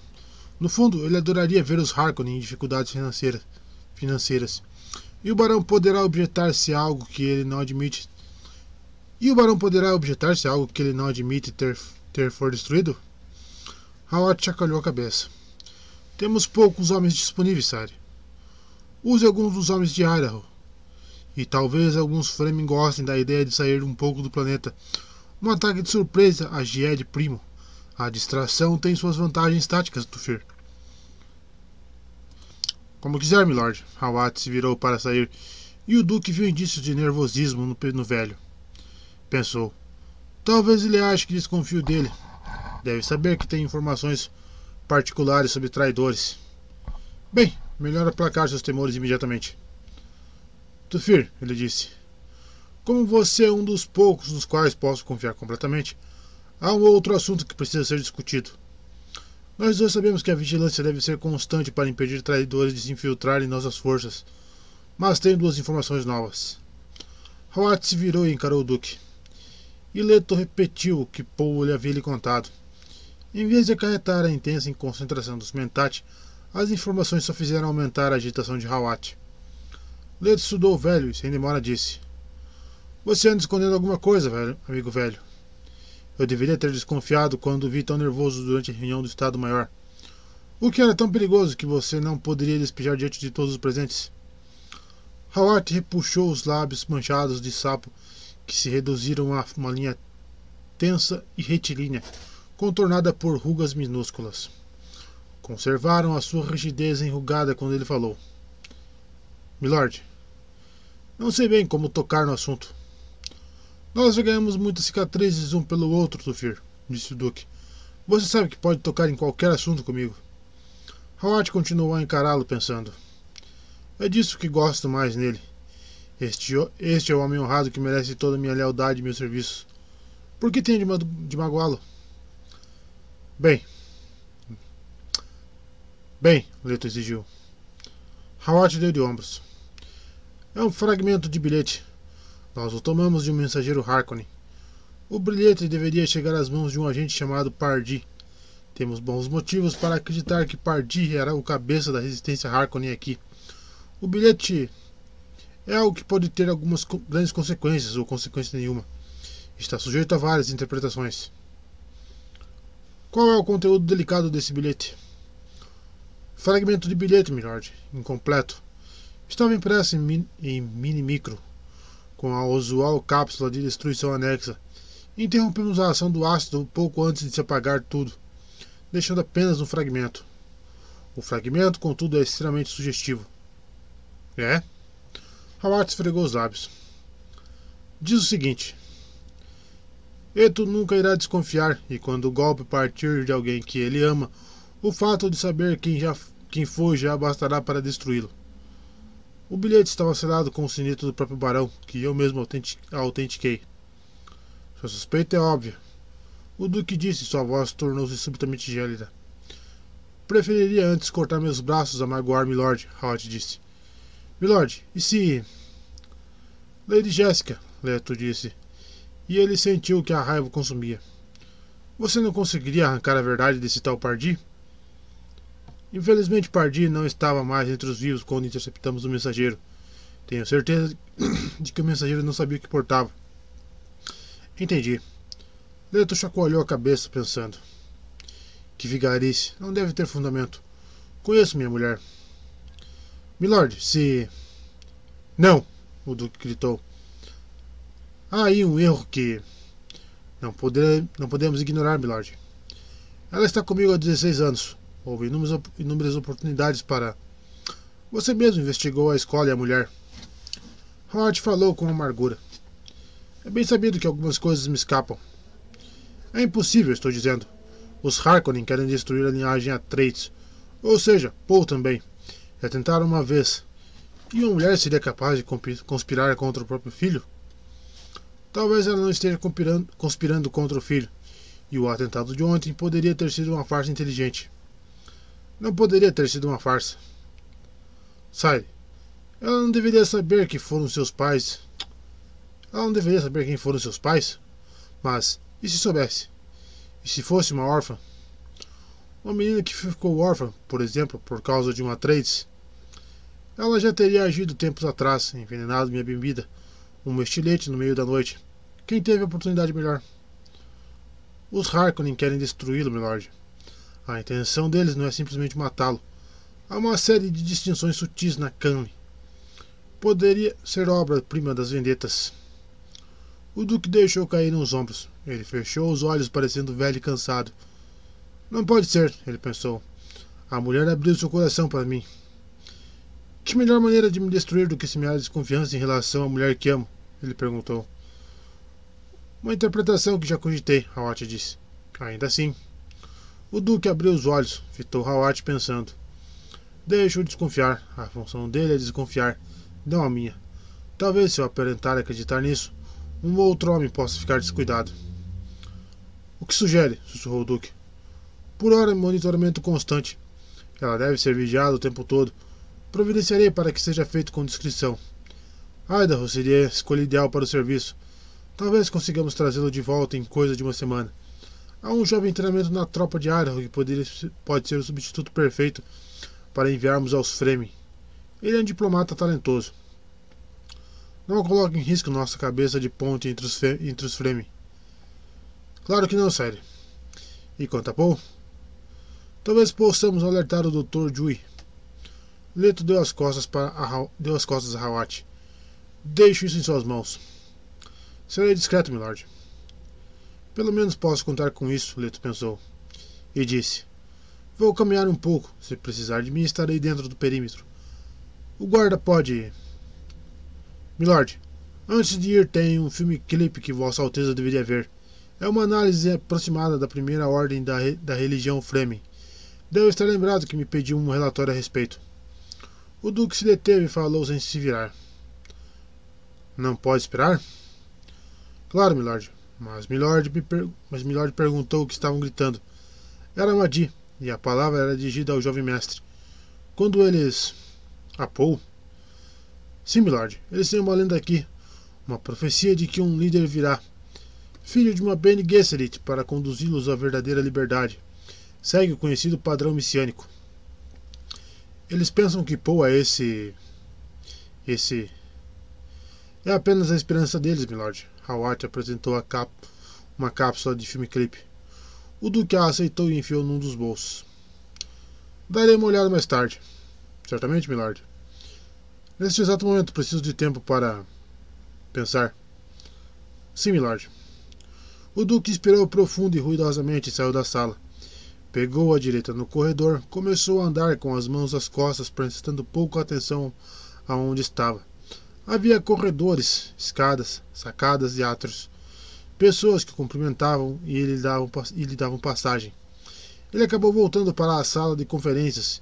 Encontrou-a às escuras e polvo a dormir sobre a mesa, com o manto de um dos guardas atirado sobre ele e uma mochila por um travesseiro. O duque foi de mansinho até a outra ponta da sala e, pass e passou a sacada que sombreava o campo. E passou a sacada que sombreava o campo de pouso. Um guarda no canto da sacada, reconhecendo o duque sob as luzes refletidas do campo, assumiu a posição de sentido. À vontade, o duque murmurou. Ele se debruçou sobre o metal frio do parapeito da sacada. A quietude que antecedia o amanhecer baixara sobre a bacia desértica. Ele ergueu os olhos. Logo acima, as estrelas eram um chale de lantejoulas sobre o negro azulado. Bem baixa no horizonte meridional, a segunda lua da noite aparecia através de um fino nevoeiro de pó, uma lua inacreditável que olhava para ele como uma luz cínica. Observada pelo Duque, a lua mergulhou sobre os penhascos da muralha escudo, cobrindo-os de açúcar, e na súbita intensidade da escuridão ele sentiu frio. Pôs-se a tremer. Foi tomado pela raiva. Os Harkonnen me prejudicaram, acossaram e caçaram pela última vez, ele pensou. Não passam de montes de estrume com a mentalidade de prebostes de adeias. E aqui é aqui que vou lutar. E ele pensou com um quê de tristeza. Tenho de governar com a mão forte olhar vigilante, como o gavião entre as aves, aves menores.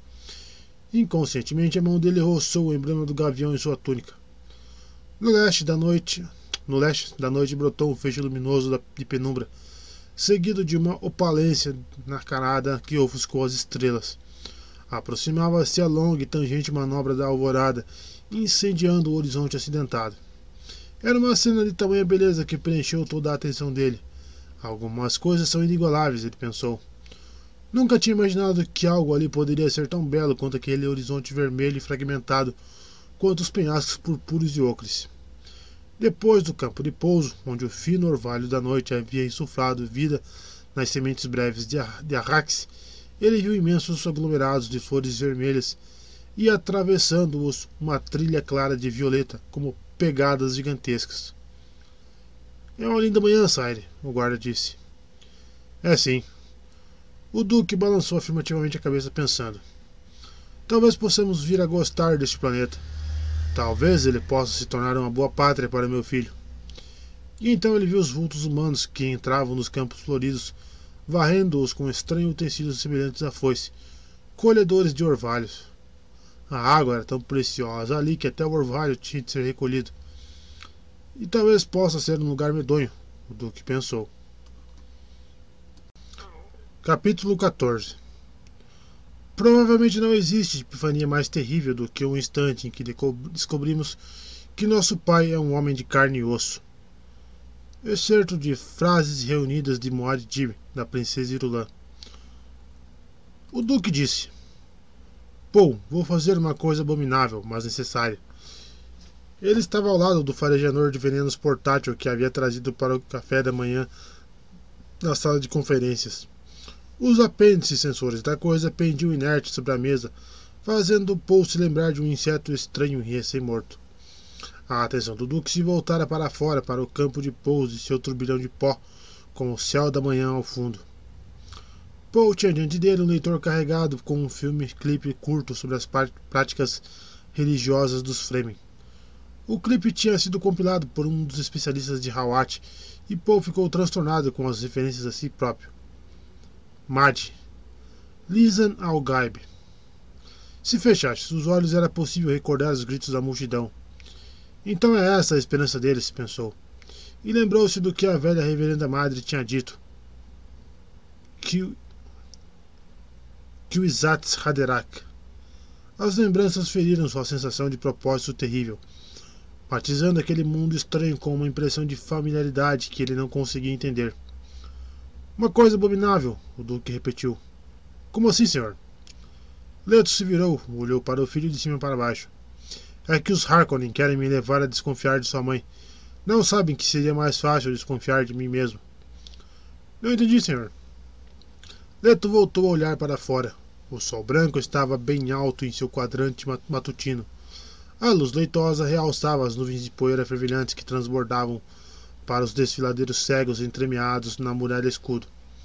Lentamente, falando com vagar para conter falando com vagar para conter sua raiva, o duque explicou a Paul o bilhete misterioso. O senhor poderia muito bem desconfiar de mim, Paul disse. Eles precisavam pensar que tiveram êxito, disse o duque. Precisam pensar. Eles precisam pensar que tiveram êxito, disse o duque. Precisam pensar que eu sou idiota a esse ponto. Tem de parecer real. Nem sua mãe pode saber da farsa. Mas, senhor, por quê? A reação de sua mãe não pode ser fingida. Ah, ela sabe fingir muito bem, mas tanta coisa depende disso. Espero desentocar um traidor. Precisa parecer que fui completamente enganado. E preciso magoá-la dessa maneira para que sua mágoa não seja maior mais tarde. Por que está me contando isso, pai? Eu poderia deixar escapar alguma coisa. Não estarão vigiando você por conta disso, o Duque explicou. Você irá guardar segredo, é preciso. Ele andou até as janelas e falou sem se virar. Dessa maneira, se algo me acontecer, você poderá contar a verdade a ela, que nunca duvidei dela, nem pelo mais breve instante. Quero que ela saiba disso. Paul reconheceu o pensamento fatalista nas palavras do pai e disse, e disse rapidamente: Nada irá lhe acontecer, senhor. Os. Fique quieto, filho. Paul olhou fixamente para as costas do pai, vendo o cansaço na inclinação do pescoço, no alinhamento dos ombros, nos movimentos vagarosos. O senhor está só cansado, pai. Eu estou cansado, o Duque concordou.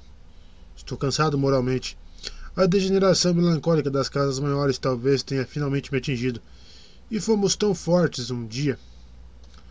Paul se enfureceu e disse: Nossa casa não degenerou. Não? O Duque se virou e encarou o filho, revelando os círculos escuros sob os olhos severos e um sorriso cínico na boca. Eu deveria me casar com sua mãe, fazê-la duquesa. Mas minha condição de solteiro dá algumas casas a esperança de que possam se aliar a mim por meio de suas filhas casadoras. Ele deu de ombros. Por isso eu. Minha mãe já me explicou isso. Nada angariaria mais lealdade para um líder do que um ar de bravura, disse o Duque. E portanto eu cultivo um ar de bravura. O senhor é um bom líder, Paul protestou. Governa bem. Os homens o seguem de boa vontade e o amam. Meu departamento de propaganda é um dos melhores, o Duque disse. Voltou-se mais uma vez para fitar a bacia lá fora. As possibilidades para nós aqui em Arrax são maiores do que o Império conseguiria imaginar. Mas às vezes acho que teria sido melhor se, estivesse, se tivéssemos fugido, desertado. Às vezes gostaria que pudéssemos mergulhar novamente no anonimato das massas, ficar menos expostos a. Pai, Sim, estou cansado, o Duque disse. Sabia que estamos usando resíduos da especiaria como matéria-prima e já temos nossa própria fábrica de filme? Como? Não podemos ficar sem filme, disse o Duque. Senão, como poderíamos inundar as ilhas e a cidade com nossas informações? O povo precisa saber que somos bons governantes. Como viria a saber se não, inform se não o informássemos? O senhor deveria dormir um pouco, o povo sugeriu. O Duque voltou a olhar para o filho. A Hacks tem outra vantagem que quase esqueci de mencionar. A especiaria está em tudo. Nós a respiramos e comemos em quase tudo. E descobri que isso confere certa imunidade natural a alguns dos venenos mais comuns do manual dos assassinos. E a necessidade de viajar, cada gota de água submete toda a produção de alimentos. A cultura de levedo, a hidropônica, o Shemavit, tudo. A mais rígida fiscalização. Não podemos eliminar grandes segmentos de nossa população com veneno, e tampouco podemos ser atacados dessa maneira. A Hax nos torna morais e éticos. Paul começou a falar, mas o Duque o interrompeu dizendo: Preciso de alguém para quem contar essas coisas, filho. Ele suspirou, voltou a olhar para a paisagem ressequida, onde até mesmo as flores tinham desaparecido naquele momento, pisoteadas pelos colhedores de orvalhos, secas sob o sol da manhã. Em Caladan governávamos com a força do ar e do mar, o Duque disse. Aqui temos de descobrir a força do deserto. Este é seu legado, Paul. O que será de você se algo me acontecer? Não será uma casa de desertores, e sim uma casa de guerrilheiros em fuga, caçada. Paul buscou as palavras em vão, não, não encontrou nada para dizer. Nunca tinha visto o pai tão desanimado. Para manter a Rax, o Duque continuou. Nós nos vemos confrontados por decisões que podem nos custar nosso amor próprio. Ele apontou lá para fora, para o estandarte verde e preto dos Atreides, que pendia flaccidamente de um mastro no limite do campo de pouso. Aquele nobre estandarte poderia vir a representar muita maldade. Poe engoliu em seco. Poe engoliu em seco. As palavras de seu pai estavam prenhes de futilidade, uma ideia fatalista que deixou o menino com uma sensação de vazio no peito. O Duque tirou uma pastilha antifadiga de um dos bolsos e a engoliu em seco. Poder e medo, disse. Os instrumentos da arte de governar. Tenho de mandar reforçar seu treinamento como guerrilheiro. Naquele filme clipe ali, chamam você de Madi. Lisan Al-Gaib. Como último recurso, você pode se aproveitar disso. Paul fitou o pai e observou os ombros se endireitarem com a ação da pastilha, mas lembrou-se das palavras de medo e dúvida. O que está trazendo o tal ecólogo? O Duque resmungou. Mandei Tufir trazê-lo aqui logo cedo. Capítulo 15 Meu pai, o imperador Padixa, me pegou pela mão um dia e senti usando os métodos ensinados por minha mãe que ele estava transtornado. Ele me levou ao salão dos retratos, até a egocópia do Duque Leto Atreides. Notei a forte semelhança entre eles, meu pai e aquele homem no retrato, ambos com rostos magros e elegantes, traços bem marcados e dominados por olhos frios. Filha princesa, meu pai disse, como eu queria que você fosse mais velha quando chegou a hora de este homem escolher uma mulher. Meu pai tinha 71 anos na época e não parecia mais velho que o homem no retrato. Eu tinha apenas 14, mas, mas lembro-me de ter deduzido, naquele instante, que meu pai, no fundo, desejava que o Duque tivesse sido seu filho e que não via com bons, com bons olhos as necessidades políticas que fizeram deles inimigos. Na casa de meu pai, da princesa Irulan. Seu primeiro encontro com as pessoas que ele recebera ordens para matar deixou o Dr. Kynes abalado. Ele se orgulhava de ser um cientista para quem as lendas não passavam de pistas interessantes a, a apontar raízes culturais. Mas o menino se encaixava na antiga profecia de maneira tão precisa. Ele tinha os olhos do demandante e o ar de candura reservada. Naturalmente a profecia não especificava se a deusa mãe traria o Messias consigo ou se iria gerá-lo ali mesmo. Ainda assim havia aquela estranha correspondência entre a predição e aquelas pessoas. Eles se encontravam no meio da manhã em frente ao prédio da administração do campo de pouso de Arraquina. Um ornitóptero sem marcas de identificação estava pousado ali perto, zumbindo baixinho em modo de espera, tal qual um inseto sonolento. Um guarda-trades estava ao lado do veículo com a espada desembanhada e cercada pela ligeira distorção do ar provocada por um escudo. Kain sorriu desdenhosamente ao ver o padrão do escudo e pensou: A Hax tem aí uma surpresa reservada para eles. O planetólogo ergueu uma das mãos, fez sinal para seus guardas Fremen recuarem.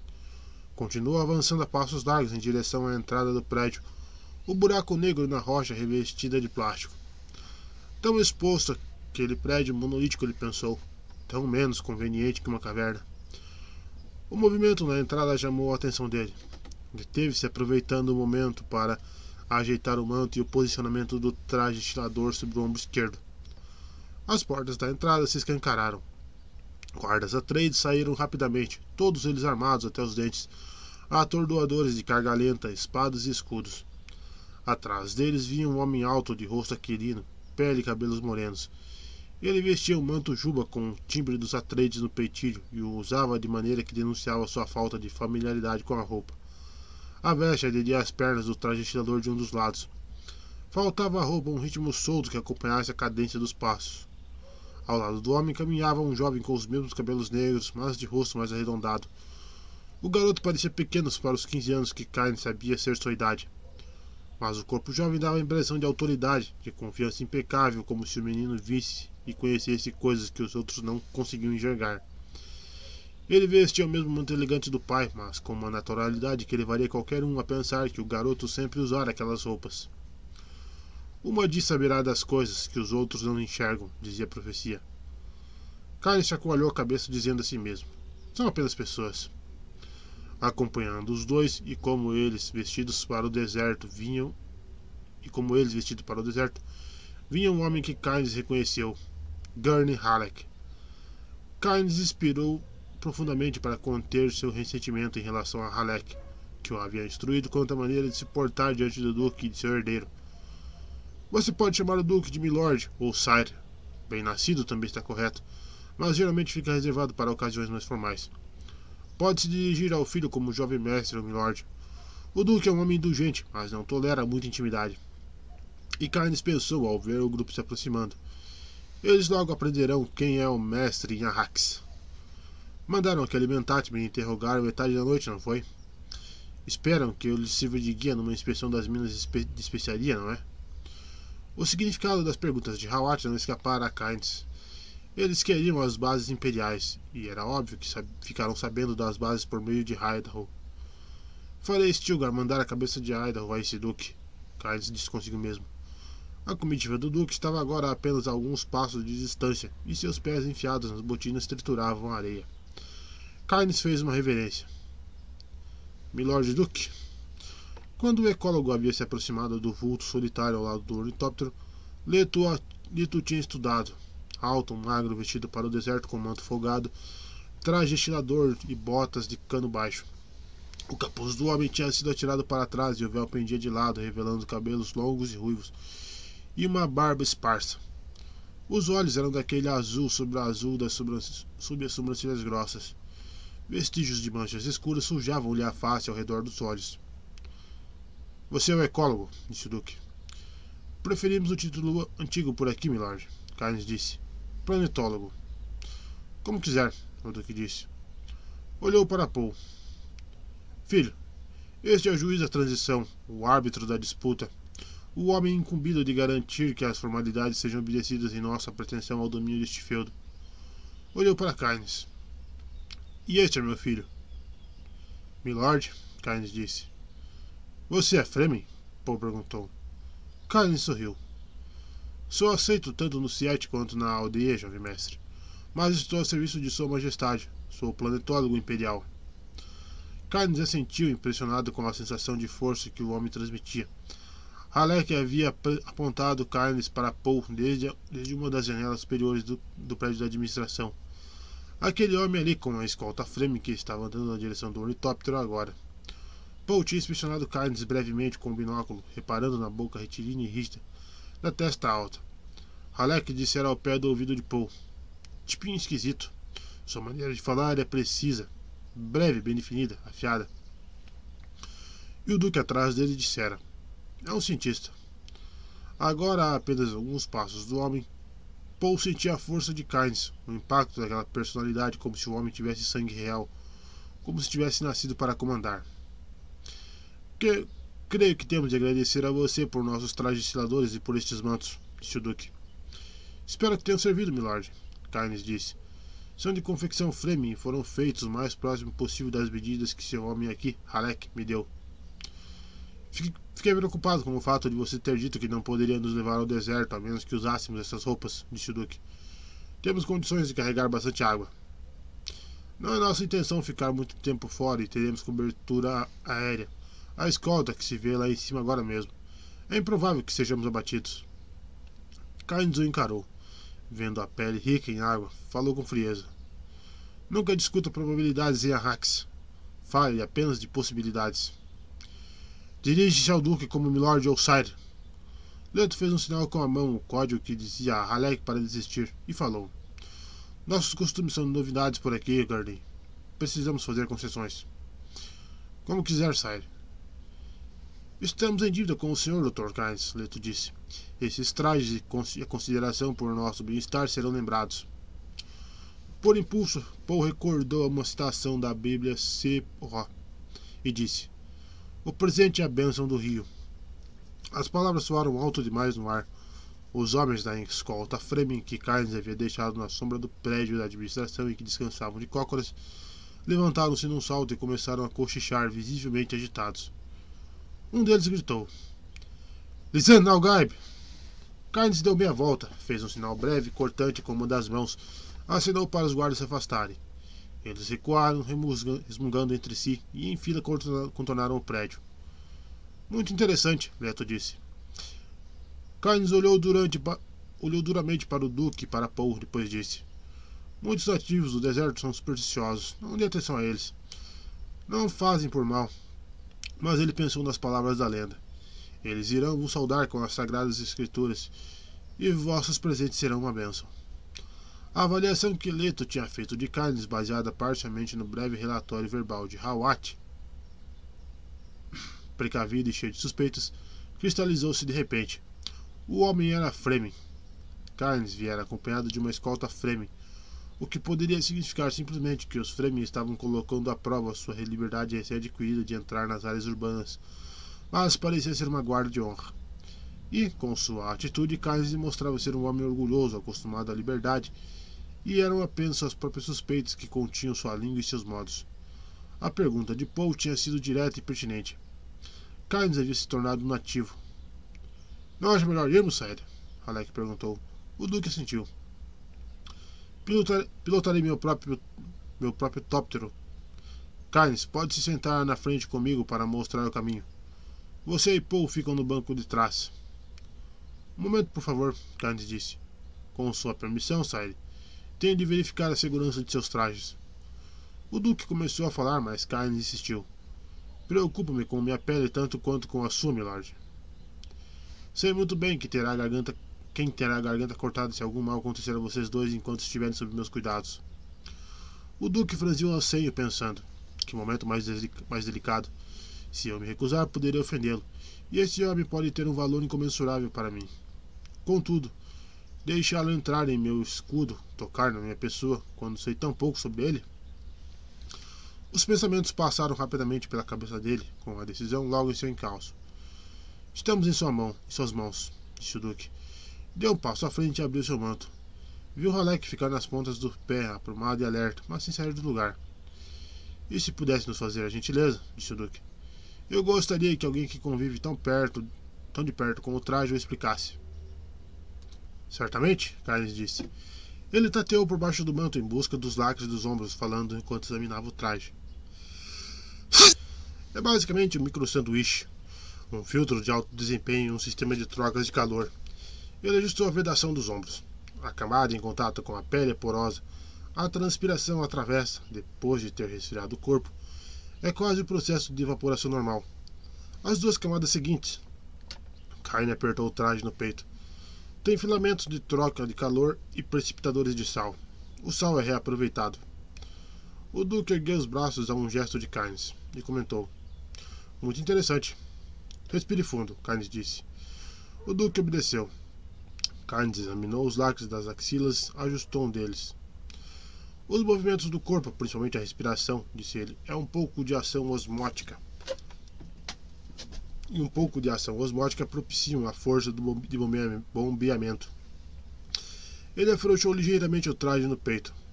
A água reaproveitada circula até bolsas coletoras das quais você a retira por meio deste tubo que fica preso ao pescoço. O Duque recolheu o queixo e abaixou a cabeça para ver a ponta do tubo. Eficaz e conveniente, ele disse. Boa engenharia. Carne se ajoelhou, examinou os lacres das pernas. A urina e as fezes são processadas na almofada das coxas, ele disse. E se levantou e apalpou a gola do traje, ergueu ali uma aba divisória. No alto deserto, você usa este filtro no rosto, com este tubo nas narinas. Estes obturadores garantem um encaixe perfeito. Inspire pelo filtro da boca, expire pelo tubo nasal. Com um traje em frame em boas condições, você não perderá mais do que um dedal de umidade por dia, mesmo se estiver no grande arque. Um dedal por dia, o Duque disse. Carnes apertou um dedo contra a almofada do traje sobre a testa e disse: Isso pode friccionar um pouco. Se começar a incomodar, por favor avise-me. Posso apertar um pouco mais. Obrigado, disse o Duque. Ele moveu os ombros quando Karen se afastou e percebeu que o traje realmente parecia melhor agora, mais apertado e menos incômodo. Carnes voltou-se para Paul. Agora vamos dar uma olhada em você, rapaz. É um bom homem, mas terá de aprender a se dirigir a nós da maneira correta, pensou o Duque. Paul esperou passivamente enquanto Carnes inspecionava o traje. Tinha sido uma sensação esquisita vestir a roupa escorregadia e cheia de pregas em sua pré-consistência ele sabia com absoluta certeza que nunca havia usado um traje estirador antes, e contudo cada gesto de ajustar as linguetas aderentes sob a orientação desastrada de Gurney parecera natural, instintivo. Ao apertar o peito para obter o bombeamento máximo com o movimento da respiração, ele sabia exatamente o que estava fazendo e por quê. Ao apertar bem as linguetas do pescoço e da testa, ele sabia que era para evitar as bolhas provocadas pelo atrito. Karen se impertigou e recuou um passo com uma expressão confusa. Você já tinha usado o traje de tirador antes? Ele perguntou. Essa é a primeira vez. Então alguém o ajustou para você? Não. Você deixou as botinas frouxas nos tornozelos. Que ele disse para fazer isso? Parecia o jeito certo. E é mesmo. Carnes coçou o queixo pensando na lenda. Ele conhecerá vossos costumes como que desde o berço. Estamos perdendo tempo, disse o Duque. Ele apontou para o tóptero que os aguardava e seguiu na frente, respondendo à continência do guarda com um aceno de cabeça. Subiu e entrou, prendeu o cinto de segurança, verificou os controles e os instrumentos. A nave estalou quando os dedos quando os demais subiram a bordo. Carnes colocou o cinto e concentrou-se no, no conforto acolchoado da aeronave. O luxo delicado dos estofos verdes acidentados, o brilho dos instrumentos, a sensação de ar filtrado e limpo em seus pulmões quando as portas se fecharam e os exautores foram ligados. Tão cômodo, ele pensou. Tudo em ordem, Sire. Halek disse.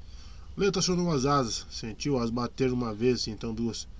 Estavam no ar estavam no ar dez metros depois, com as asas totalmente recolhidas, impelidos pelos jatos posteriores numa ascensão sibilante quase vertical. Para o sudeste, por cima da muralha escudo, Carnes disse. Foi lá que mandei seu areneiro mestre concentrar o equipamento. Certo. Inclinando lateralmente o tóptero, o Duque entrou em formação com sua cobertura aérea e as outras naves assumiram posições de guarda enquanto se dirigiam para o sudeste.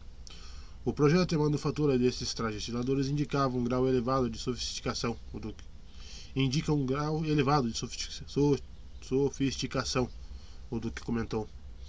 Um dia desses, quem sabe, eu mostro a vocês uma fábrica do Siete. Carnes disse. Seria interessante, o Duque disse. Vi que os trajes também são manufaturados em algumas cidades fortificadas. Cópias inferiores, Carnes disse. Todo, todo duneiro que preza sua vida usa um traje Fleming. Ele limitará a perda de água a um dedal por dia? Corretamente trajado, com o gorro bem justo na testa e todos os acres em ordem, você perderá água principalmente pela palma das mãos, Carnes disse. Você pode vestir luvas do traje se não estiver usando as mãos para fazer algo importante. Mas, no alto deserto, a maioria dos frame passa nas mãos o sumo das folhas do arbusto de creosoto. Isso inibe a transpiração. O Duque olhou para baixo e para a esquerda para a paisagem acidentada da muralha escura. Abismos de pedras tortuosas, trechos castanhos amarelados cortados pelas linhas negras das falhas geológicas. Era como se alguém tivesse deixado o solo despencar do espaço e abandonado e, e o abandonado ali onde caiu. Atravessaram uma bacia rasa com contorno nítido de areia cinzenta que se espalhava depressão adentro a partir de um desfiladeiro que se abriu ao sul. Os dedos de areia deslizavam para dentro da bacia, um delta seco delineado com a rocha mais escura. Carne se recostou, pensando na pele rica em água que ele havia tocado sob os trajes tiradores eles usavam cinturões de escudo sobre os mantos, atordoadores de carga lenta nas cinturas, transmissores de emergências do tamanho de moedas pendurados em, em cordões em volta do pescoço. Tanto o Duque quanto o filho carregavam punhais embanhados junto ao pulso e as bainhas pareciam bem usadas. Aquelas pessoas pareciam a Carnes uma combinação estranha de delicadeza e força militar. Havia, nela, havia nelas uma atitude totalmente diferente da dos Harkonnen. Quando fizer seu relatório ao imperador sobre a mudança de soberania, você dirá que seguimos as regras? Leto perguntou. Ele olhou para Kynes e depois de volta ao curso que tomavam. Os Harkonnen partiram. Vocês chegaram, Kynes disse. E tudo está como deveria ser? Leto perguntou. Uma tensão momentânea se mostrou-se na contração de um músculo da mandíbula de Kynes. Como planetólogo e juiz da transição, sou súdito direto do Império, milord. O Duque sorriu sinistramente. Mas nós dois conhecemos a realidade. Devo lembrá-lo que Sua Majestade apoia meu trabalho. Verdade? E qual é seu trabalho? No breve silêncio que se fez, Paul pensou. Ele está pressionando demais o tal Kynes. Paul olhou, Paul olhou para Halleck, mas o guerreiro menestral fitava a paisagem estéril lá fora. Kynes falou com toda formalidade. Você, naturalmente, se refere a meus deveres como planetólogo. Naturalmente. Em grande parte trata-se de biologia e botânica de terras áridas. Alguma pesquisa geológica, coleta e análise de amostras de solo, as possibilidades de um planeta inteiro nunca se esgotam. Você também pesquisa a especiaria? Carne se virou e Paul reparou na tensão dos maxilares do homem. Que pergunta curiosa, Milord. Não se esqueça de que este agora é meu feudo. Meus métodos e dos Harkonnen são diferentes. Não me importa se você estuda a especiaria, desde que divida comigo o que descobrir. Ele olhou para o planetólogo. Os Harkonnen desencorajavam a pesquisa da especiaria, não é? Carnes devolveu o olhar sem responder. Pode falar francamente, disse o Duque, sem temer por sua vida. A corte imperial de fato está bem longe, Carnes murmurou. E pensou: O que esse invasor agora está esperando? Acha que sou tão burro a ponto de abraçar a causa dele? O Duque deu uma risadinha sem desviar sua atenção do curso. Percebo a nota ácida em sua voz, senhor. Chegamos sem fazer cerimônia com o nosso bando de assassinos domesticados, não é? E esperamos que vocês percebam de imediato que somos diferentes dos Harkonnen. Vi a propaganda com que vocês inundaram as comunidades Siete e as vilas, Kyles disse. Adorem o Duque Bonzinho, seu departamento de. Agora escute aqui, gritou Halleck. Afastou bruscamente, afastou bruscamente sua atenção da janela e inclinou-se para a frente. Paul pousou uma das mãos sobre o braço de Halleck. Gurney, disse o Duque. Olhou para trás. Este homem passou muito tempo sob o domínio dos Harkonnen. Halleck se recostou. Sim, senhor. Aquele seu Hawat é muito sutil, Carnes disse. Mas o objetivo dele é bem óbvio. Vai abrir aquelas bases para nós, então? O Duque perguntou. Carnes falou lacônico. São propriedade de Sua Majestade. Não estão em uso? Poderiam estar? Sua Majestade concorda? Carnes olhou duramente para o Duque. Arrax poderia ser o Eden se seus soberanos parassem de procurar a especiaria e olhassem para a frente. Não respondeu minha pergunta, o Duque pensou, e ele disse: Como é que um planeta vai se tornar o Eden sem dinheiro? E de que serve o dinheiro? Carnes perguntou. Se não se consegue comprar os serviços de que se precisa. Ah, agora sim, o Duque pensou. E ele disse: Discutiremos isso outra hora. Neste exato momento, creio que estejamos chegando ao limite da muralha escudo. Mantém o mesmo curso? O mesmo curso, murmurou Kynes. Paul olhou pela janela abaixo. Abaixo deles, o terreno acinzentado começava a formar pregas inclinadas, descendo na direção de uma superfície de uma planície rochosa e desolada de uma saliência de gume afiado. Para além da saliência, dunas em meia-lua marchavam rumo ao horizonte, e aqui, ali ao longe, via-se uma nódoa, nódoa sombria, um borrão mais escuro que indicava algo que não era, não era areia. Afloramentos de rochas, talvez. No ar perturbado pelo calor, não havia como Paul ter certeza. Há alguma planta lá embaixo? Paul perguntou. Algumas, Carnes disse. A zona de vida desta latitude costuma apresentar o que chamamos de pequenos rupiadores de água, adaptados a roubar a umidade uns dos outros e a consumir rapidamente os vestígios de orvalho. Algumas partes do deserto pululam com formas de vida, mas todas elas aprenderam a sobreviver nessas condições inclementes. Se vocês se virem presos lá embaixo, terão de imitar essas formas de vida para não morrer. Quer dizer, roubar a água um dos outros? Paul perguntou. A ideia lhe pareceu ultrajante e sua voz denunciava essa emoção. Acontece, disse Carnes, mas não foi bem o que quis dizer. Veja, Meu clima exige uma atitude especial em relação à água. Você pensa na água o tempo todo, não desperdiça nada que contém umidade. E o Duque pensou: Meu clima. Vire dois graus mais para o sul, milord, Carnes disse. Há uma ventania vindo do oeste. O Duque assentiu. Tinha visto a massa ondulante de poeira castanha amarelada naquela direção. Ele inclinou o tóptero e, fez a volta, reparando na maneira como as naves da escolta, ao virarem para acompanhá-lo, refletiam a cor laranja e leitosa da luz refratada pela poeira. Isso deve nos fazer passar ao largo da tempestade, Carnes disse. Aquela areia deve ser perigosa para quem entra nela voando, Paul disse. É verdade que é capaz de cortar os metais mais resistentes? Nesta altitude não é areia, e sim poeira, Carnes disse. O perigo é a falta de visibilidade, a turbulência e o entupimento das entradas de ar dos motores. Veremos de fato a mineração da especiaria hoje? Paul perguntou. Muito provavelmente, Carnes disse. Paul se recostou no, no assento. Tinha usado as perguntas de sua hiperpercepção para fazer o que sua mãe chamava de registrar a pessoa. Ele tinha Carnes agora, o tom de voz, cada detalhe do rosto e do gestual. Uma prega para uma prega nada natural na manga esquerda da túnica do homem indicava a bainha de uma arma. Na cintura havia uma protuberância estranha. Diziam que os homens do deserto usavam uma faixa na cintura na qual enfiavam pequenos utensílios. Talvez as protuberâncias se devessem a essa faixa. Certamente não se tratava de um cinturão escudo secreto. Um broche de cobre onde se via gravada a imagem de uma lebre fechava a gola do manto de Kynes. Um outro broche menor, com uma imagem parecida, pendia da ponta do capuz que ele trazia jogado para trás sobre os ombros. Halleck se contorceu no assento ao lado de Paul, esticou o braço até o compartimento traseiro e de lá tirou o seu basilete. Carne se virou para olhar quando Halleck começou a afinar o instrumento, depois voltou sua atenção para o curso que seguiam. O que gostaria de ouvir, jovem mestre? Halleck perguntou. Escolha você, Garney. Paul disse. Halleck se inclinou para deixar o ouvido bem perto da caixa de ressonância, tocou uma corda e cantou baixinho. Nossos ancestrais comeram o maná do deserto, nos lugares ardentes onde nascem os ciclones. Senhor, salvai-nos daquela terra horrível. Salvai-nos o.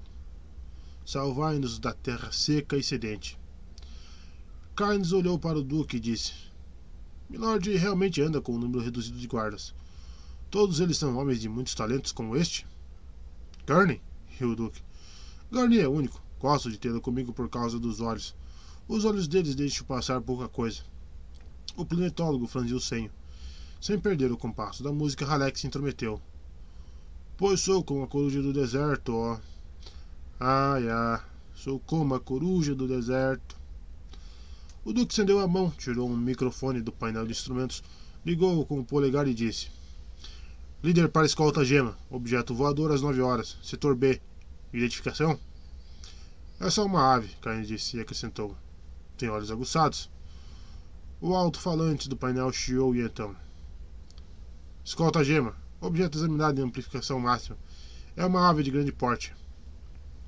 Paul olhou em direção indicada, viu o ponto distante, um pingo de movimento intermitente e percebeu como seu pai deveria estar agitado Todos os, todos os sentidos estavam em alerta total. Não sabia que existiam aves desse porte tão dentro do deserto, o Duque disse. É provavelmente uma águia, Carnes disse. Muitas criaturas se adaptaram a este lugar. O ornitóptero passou velozmente sobre uma planície rocha e árida. A dois mil metros de altitude, Paul olhou para baixo e viu a sombra enrugada da nave e sua escolta. A terra lá embaixo parecia plana, mas as ondas de sombra contavam outra história. Alguém já escapou do deserto a pé? Duke perguntou. A música de Halleck cessou. Ele se inclinou para a frente com o intuito de escutar a resposta. Não das profundezas do deserto, Carnes disse. Homens, homens já escaparam da segunda zona várias vezes. Sobrevive, sobreviveram porque cruzaram áreas rochosas onde os vermes raramente vão. O timbre da voz de Carnes prendeu a atenção de Paul. Percebeu que seus sentidos entravam em alerta, como se tivessem sido treinados para fazer. Ah, os vermes, o Duque disse. Tenho de ver um deles um dia desses. Pode ser que vejam hoje, Carnes disse. Onde há especiaria, há vermes. Sempre? Alec perguntou. Sempre. Há alguma relação entre o verme e a especiaria? perguntou o Duque.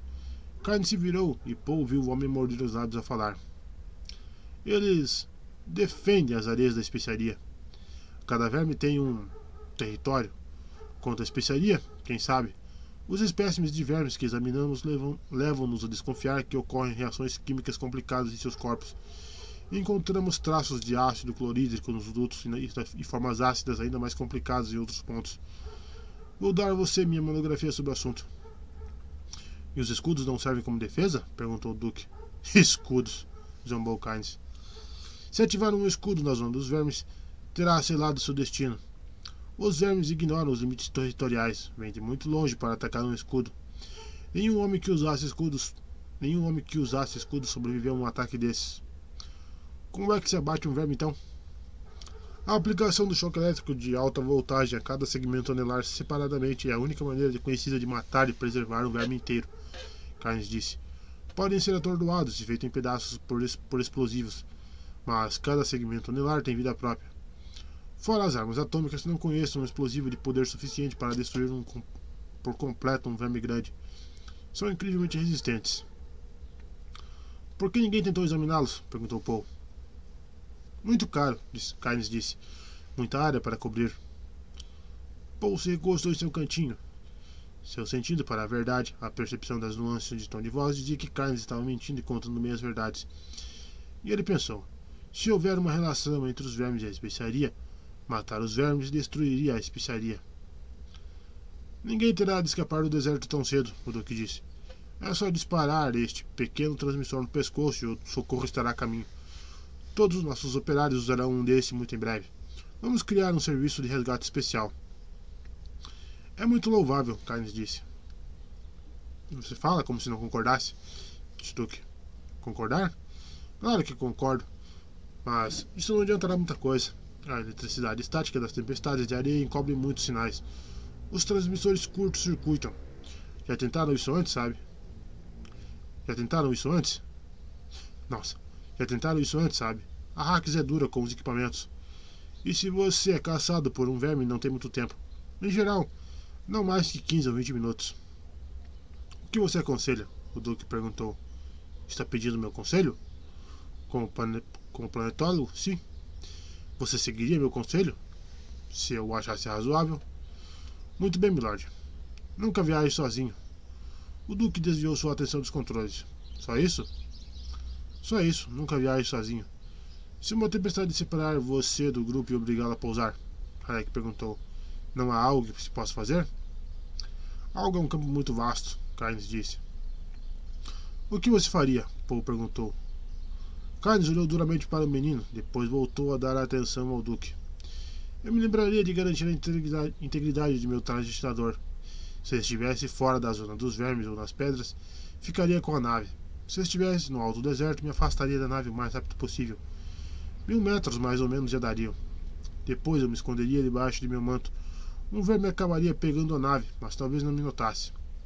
E depois? Halleck perguntou. Carlos de ombros. Esperaria o verme ir embora.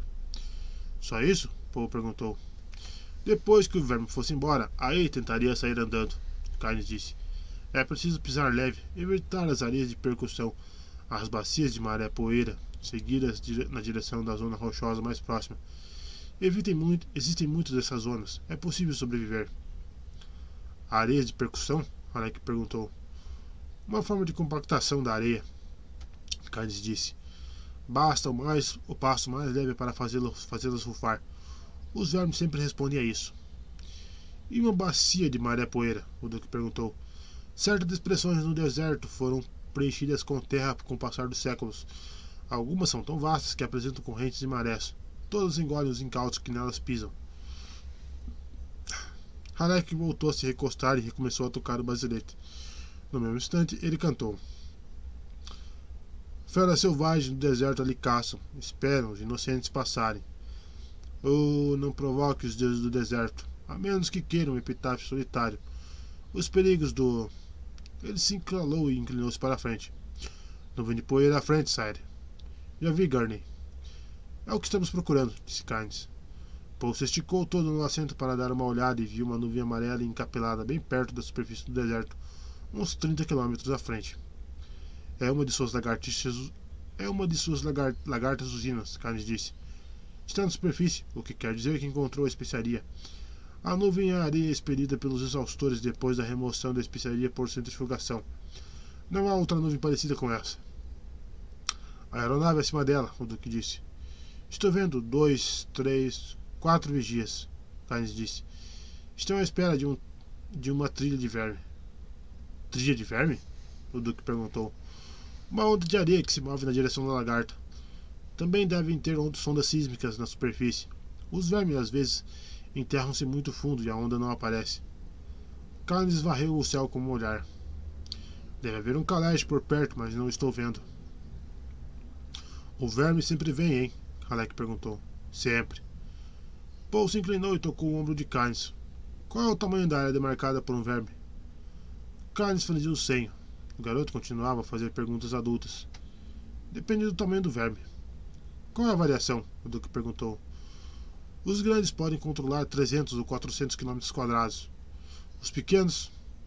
Ele se calou quando o Duque acionou os jatos de, frena... os jatos de frenagem. A nave deu um solavanco e, sussu... e o sussurro dos propulsores de cauda se calou. As asas se estenderam e começaram a bater. O veículo tornou-se um tóptero perfeito quando o Duque inclinou a nave, mantendo as asas numa batida suave, e apontou o extremo leste, passada a passada a lagartosina com sua mão esquerda. Aquilo é uma trilha de verme? Cain se inclinou à frente do Duque para olhar ao longe.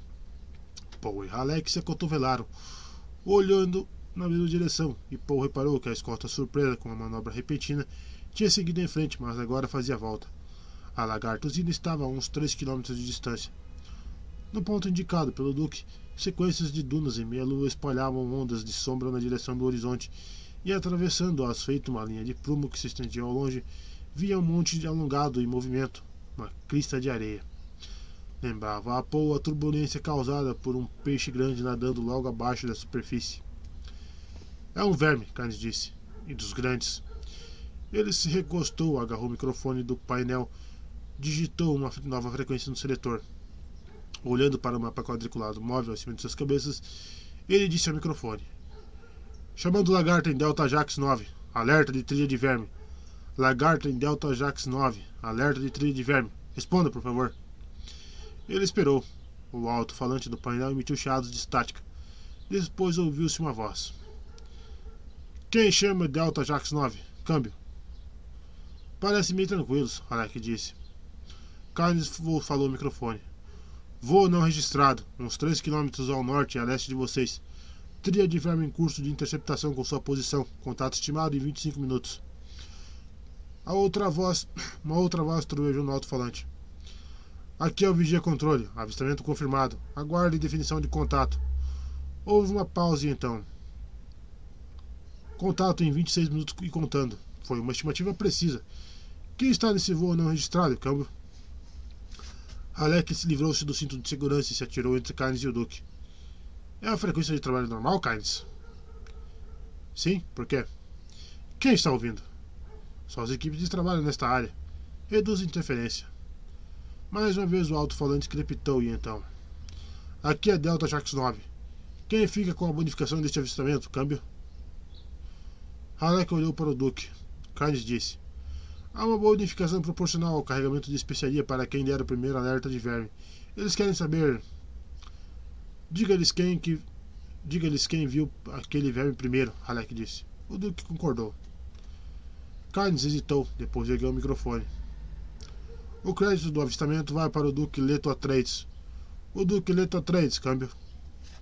A voz do alto-falante saiu monótona e parcialmente distorcida por uma explosão de estática. Entendido e obrigado. Agora diga para dividir. Agora diga para dividirem a bonificação entre eles, Alec mandou. Diga que é o desejo do Duque. Carnes inspirou fundo e então. É o desejo do Duque que vocês dividam a bonificação entre os tripulantes. Entenderam? Câmbio. Entendido e obrigado, respondeu o alto-falante. O Duque falou. Eu esqueci de mencionar que Gurney também é muito talentoso com relações públicas. Carnes virou-se para Halleck com a confusão estampada no semi franzido. É para que os homens saibam que o Duque se preocupa com a segurança deles, Alec disse. A notícia vai se espalhar. Foi numa frequência de trabalho da área. É improvável que os agentes Harkonnen tenham ouvido. Ele olhou para fora para a cobertura aérea. E somos uma força considerável. Valia a pena correr o risco. O Duque inclinou a nave na direção da nuvem de areia que rompia da lagarta usina. O que vai acontecer agora? Há um caleche aqui perto em algum lugar, Carnes disse. Vai aparecer e içar a lagarta. E se o caleche tiver se acidentado? Perguntou Halek. Sempre se perde algum equipamento, Halek disse. Aproxime-se e sobrevoe a lagarta, milord. Isso vai ser interessante. O Duque fechou a cara e ocupou-se dos controles ao entrarem numa zona de turbulência sobre a lagarta. Paul olhou para baixo, viu que a areia ainda era expelida pelo monstro de metal e plástico abaixo deles. Parecia um grande besouro azul e castanho com muitas estrelas que se estendiam em apêndices ao redor dele. Viu a boca de um gigantesco funil invertido enfiada na areia escura em frente ao veículo. É um veio rico em especiaria pela cor, Carnes disse. Vão continuar trabalhando até o último minuto. O Duque transferiu mais força para as asas, enrijeceu-as para uma descida mais abrupta e baixou um pouco, planando em círculo acima da lagarta. Uma olhadela para a esquerda e para a direita mostrou-lhe que sua cobertura mantinha a altitude e circulava acima deles. Poe estudou a nuvem amarela que jorrava dos exaustores da lagarta. Olhou para o deserto e para o rastro de verme que se aproximava. Não devíamos ouvi-los chamar o Kalash? Alec perguntou. Geralmente mantém a aeronave numa frequência diferente, Carnes disse. Não deveria haver dois calestes de prontidão para cada lagarta? O Duque perguntou. Deve haver 26 homens naquela máquina lá embaixo. Não para mencionar o custo do equipamento. Carnes disse. Vocês não têm que. Ele foi interrompido quando o alto-falante explodiu com uma voz zangada. Alguém aí está vendo a aeronave? Não está respondendo. Um ruído distorcido crepitou no alto-falante, sufocado por um repentino sinal de cancelamento. Depois, ouviram-se o silêncio e a primeira voz. Apresente-se pela ordem, câmbio. Aqui é o vigia controle. Da última vez que vi, a aeronave estava bem alto, seguindo em círculo para o noroeste. Não a estou vendo agora, câmbio. Vigia, vigia 1, negativo, câmbio. Vigia 2, negativo, câmbio. Vigia 3, negativo, câmbio. Silêncio. O Duque olhou para baixo. A sombra de sua própria nave estava justamente passando sobre a lagarta. Só quatro vigias, certo? Correto, Mr. Kynes. São cinco nosso grupo, o Duque disse. Nossas naves são maiores. Podemos fazer caber mais três em cada uma. Os vigias devem ser capazes de levar dois cada. Paul fez a conta mentalmente e disse: Só bom três? Por que não tem dois calestes para cada lagarto? gritou o Duque. Vocês não têm equipamento extra suficiente, Carnes disse. Mais razão para proteger o que temos. Onde pode ter ido aquele caleche? Alec perguntou. Poderia ter sido obrigado a pousar em algum lugar fora de vista, Carnes disse. O Duque agarrou o microfone, hesitou com o polegar suspenso sobre a chave. Como podem ter perdido o caleche de vista? Eles ficam de olho no chão, procurando trilhas de verme, Carnes disse. O Duque acionou a chave com o polegar e falou ao microfone. Aqui é seu Duque. Estamos descendo para evacuar a tripulação da Delta Jax 9. Todos os vigias têm ordens para fazer o mesmo. Os vigias pousarão no lado leste. Ficamos com o oeste. Câmbio. Esticou o braço, digitou sua frequência de comando, repetiu a ordem para sua própria cobertura aérea e entregou o microfone a Carnes. Carnes voltou à frequência de trabalho em uma voz e rompeu, rompeu do alto-falante. Quase, quase carga completa de especiaria. Temos quase uma carga completa.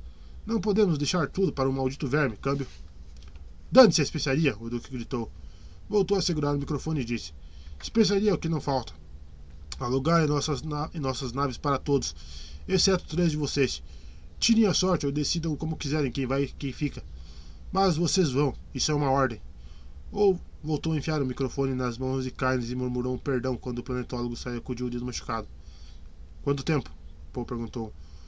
Nove minutos, o Duque disse. Essa nave tem mais potência que as outras. Se decolarmos usando os jatos e com as asas em três quartos, poderemos acomodar mais um homem. A areia é fofa, Carnes disse.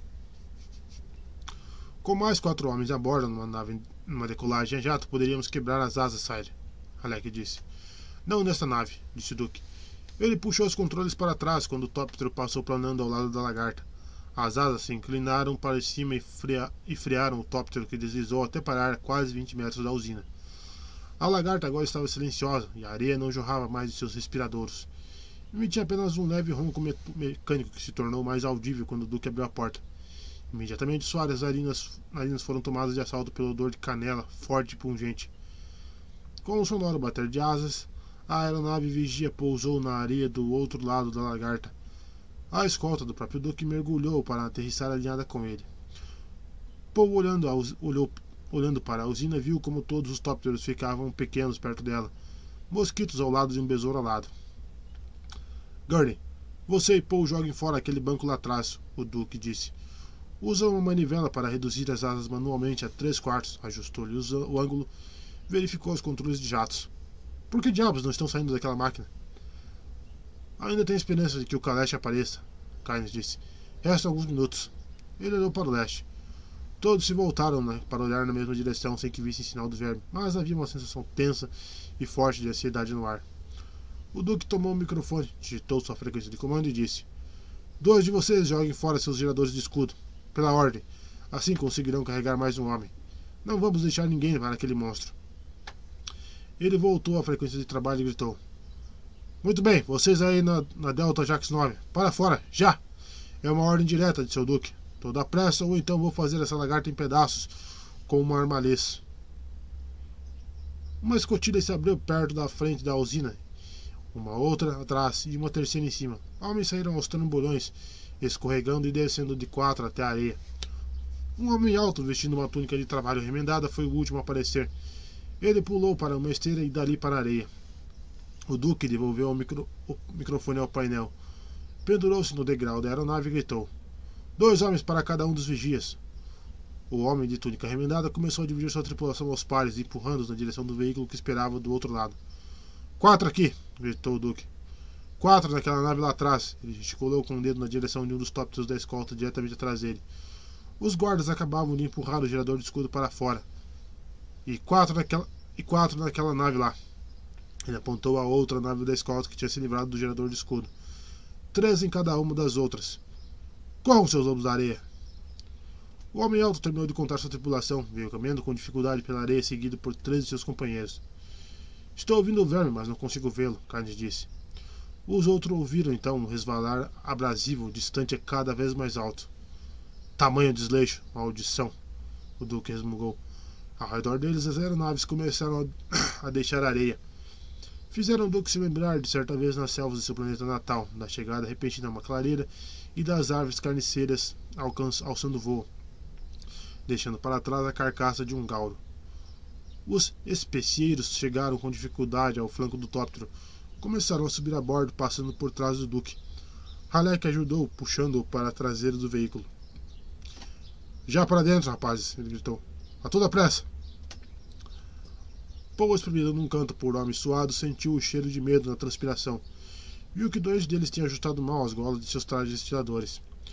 Guardou a informação na memória para agir no futuro. Seu pai teria de impor uma disciplina mais rígida em relação aos trajes estiladores. Os homens tinham a tendência de ficar desleixados se essas coisas não fossem observadas. O único homem que chegou. O último homem chegou ofegante à traseira do veículo e disse: O verme está. O verme está quase em cima da gente. Decole! O Duque de Senho franzido deslizou para seu assento e disse: Ainda temos três, quase três minutos de acordo com a primeira estimativa de contato. Certo, Kynes? Ele fechou a porta e verificou se estava bem fechada. É quase isso mesmo, milord, Kynes disse, e pensou. É, senhor, disse esse Duque. Tudo em ordem, Sire, Halleck disse. O Duque assentiu, viu a última nave da escolta decolar, ajustou a ignição, deu mais uma olhada nas asas e nos instrumentos e acionou a sequência dos jatos. A decolagem afundou o Duque e Kynes em seus bancos, comprimiu as pessoas nas traseiras, na traseira. Kynes observou como o Duque manuseava os controles com suavidade e segurança. O tóptero estava totalmente no ar agora e o Duque estudava seus instrumentos, Olhava para as asas à esquerda e à direita. Está muito pesada, Sire, Halleck disse. Dentro dos limites de tolerância nesta nave. Não, disse Duke. Não achou realmente que eu me arriscaria a perder essa carga, não é, Gurney? Halleck abriu um sorriso largo e disse: Nem um pouco, Sire. O Duke inclinou a nave numa curva longa e suave, descendo acima, ascendendo acima da lagarta.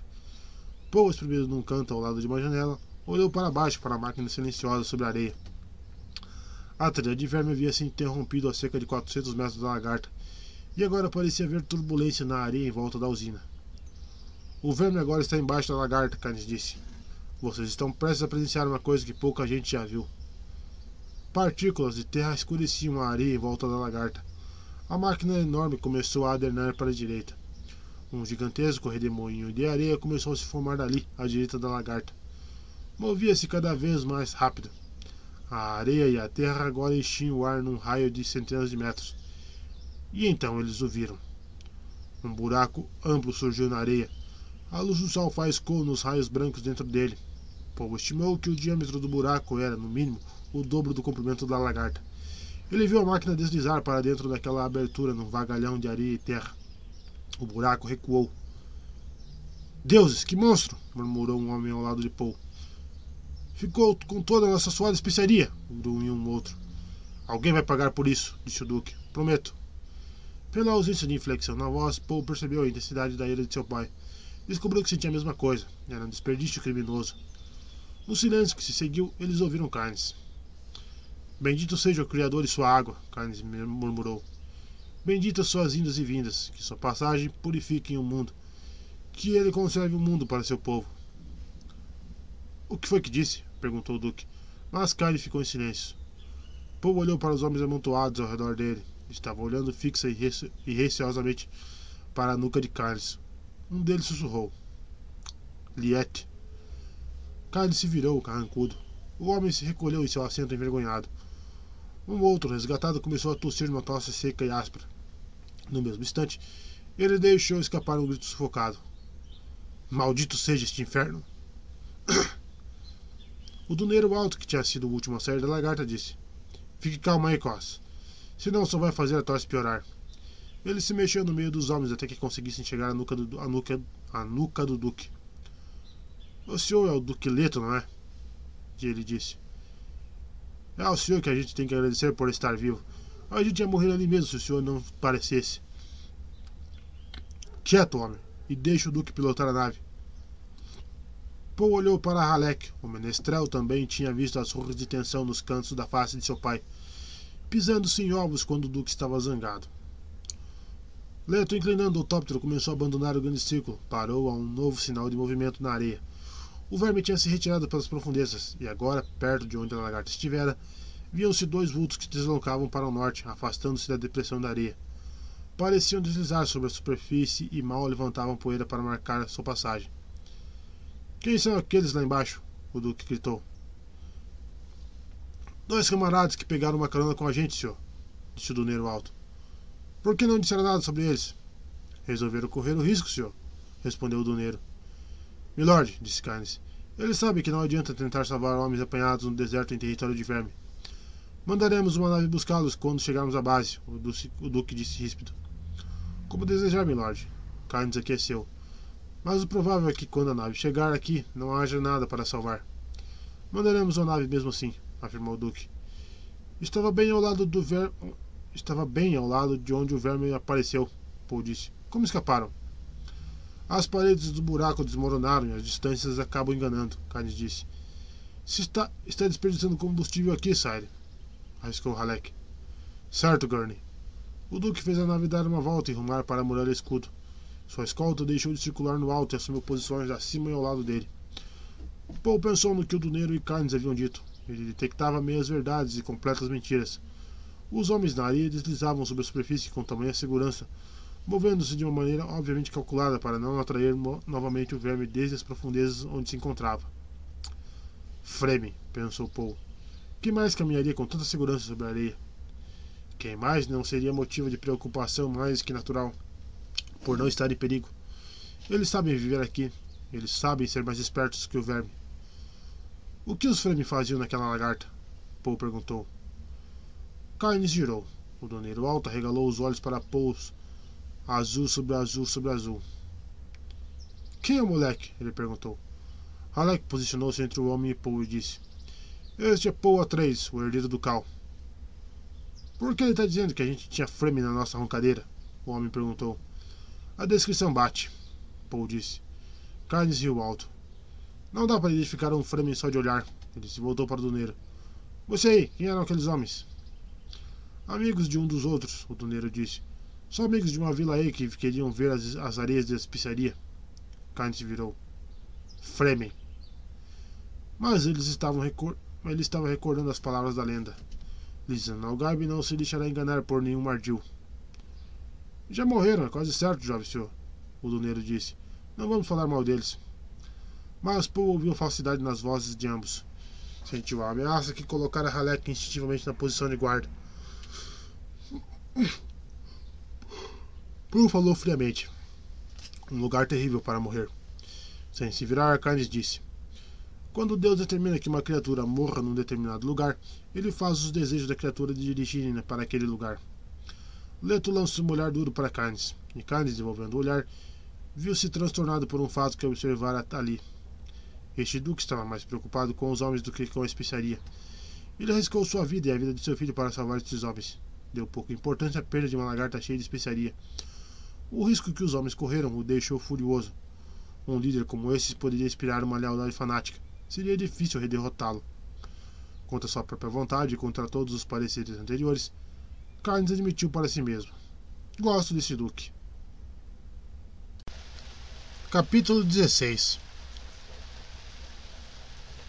Esse vídeo é especialmente dedicado ao nosso amigo Rivando Ribeiro, que fez uma contribuição generosa através Pix. Muito obrigado, amigo. Ajuda bastante aí na nossa, na nossa luta diária. Quem quiser, quiser e puder contribuir, deixa sempre os links na te ajuda na descrição dos vídeos ou na descrição do canal lá. Uma ajudinha aí, né? ajuda bastante nesses tempos. Vamos lá. A grandeza é uma experiência transitória, nunca é consistente. Depende em parte da imaginação criadora de mitos da humanidade. A pessoa que experimenta a grandeza precisa receber o mito no qual está inserida. Precisa refletir o que nela é projetado e precisa entender muito bem o sarcasmo. É isso que a desatrela da crença em suas próprias pretensões. O sarcasmo é tudo que lhe permite se mover dentro de si mesmo. Sem essa qualidade, até mesmo uma grande ocasional destruirá um homem. Sem essa qualidade, até mesmo uma grandeza ocasional destruirá um homem. Excerto de Frases reunidas de Moad Dib, da princesa Irulã. No salão de jantar da grande casa de Arraquina, as luminárias suspensas se acenderam ao primeiro sinal da escuridão emitiam sua luz amarela para o alto, derramando-a sobre a cabeça do touro negro, com seus cornos ensanguentados, e sobre a escura e cintilante pintura de, a óleo do velho duque. Abaixo daqueles talismãs, a roupa de mesa branca reluzia ao redor dos reflexos da, da prataria polida dos atreides, que tinha sido arranjada de maneira precisa ao longo da mesa grande.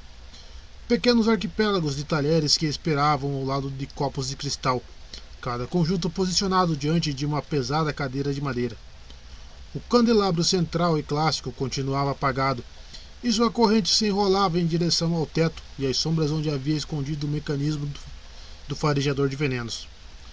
Detendo-se à porta para inspecionar os arranjos, o Duque pensou no farejador de venenos e no que o aparelho significava em sua sociedade. Tudo faz parte de um padrão, ele pensou. É possível compreender a nós mesmos pelo idioma, as descrições precisas e delicadas das maneiras de administrar a morte e a traição. Alguém tentará o Shalmurk esta noite? O veneno na bebida? Ou será Chalmas, o veneno na comida? Balançou a cabeça. Diante de cada prato sobre a mesa comprida havia um cântaro de água. Pela estimativa do Duque, havia água suficiente ao longo da mesa para sustentar uma família arraquina pobre durante mais de um ano. De cada lado da porta onde ele se encontrava havia amplos lavatórios de azulejos decorados verdes e amarelo. Cada pia tinha seu cabide de toalhas. Era o costume, explicar à governanta, que os convidados, ao entrar, mergulhassem suas mãos na pia com toda a cerimônia, derramassem várias taças de água no chão, secassem as mãos numa toalha e a atirassem na poça que ia se formando e aumentando a porta. Depois, depois de jantar, os mendigos se reuniam lá fora para torcer as, as toalhas e recolher a água. Tão típico de um feudo dos Harkonnen, o Duque pensou. Todas as, depravações, todas as depravações concebíveis do espírito. Ele inspirou profundamente, sentindo a fúria apertar em seu estômago. O costume termina aqui, ele murmurou. viu uma das criadas, uma das velhas encarquilhadas que a governante tinha recomendado, rondando a porta da cozinha do outro lado do salão. O Duque fez um sinal com a mão erguida. Ela saiu das sombras, contornou a mesa rapidamente e foi até ele. E o Duque notou o rosto curtido, os olhos de azul sobre azul. Milord deseja alguma coisa? Ela mantinha a cabeça baixa, os olhos resguardados.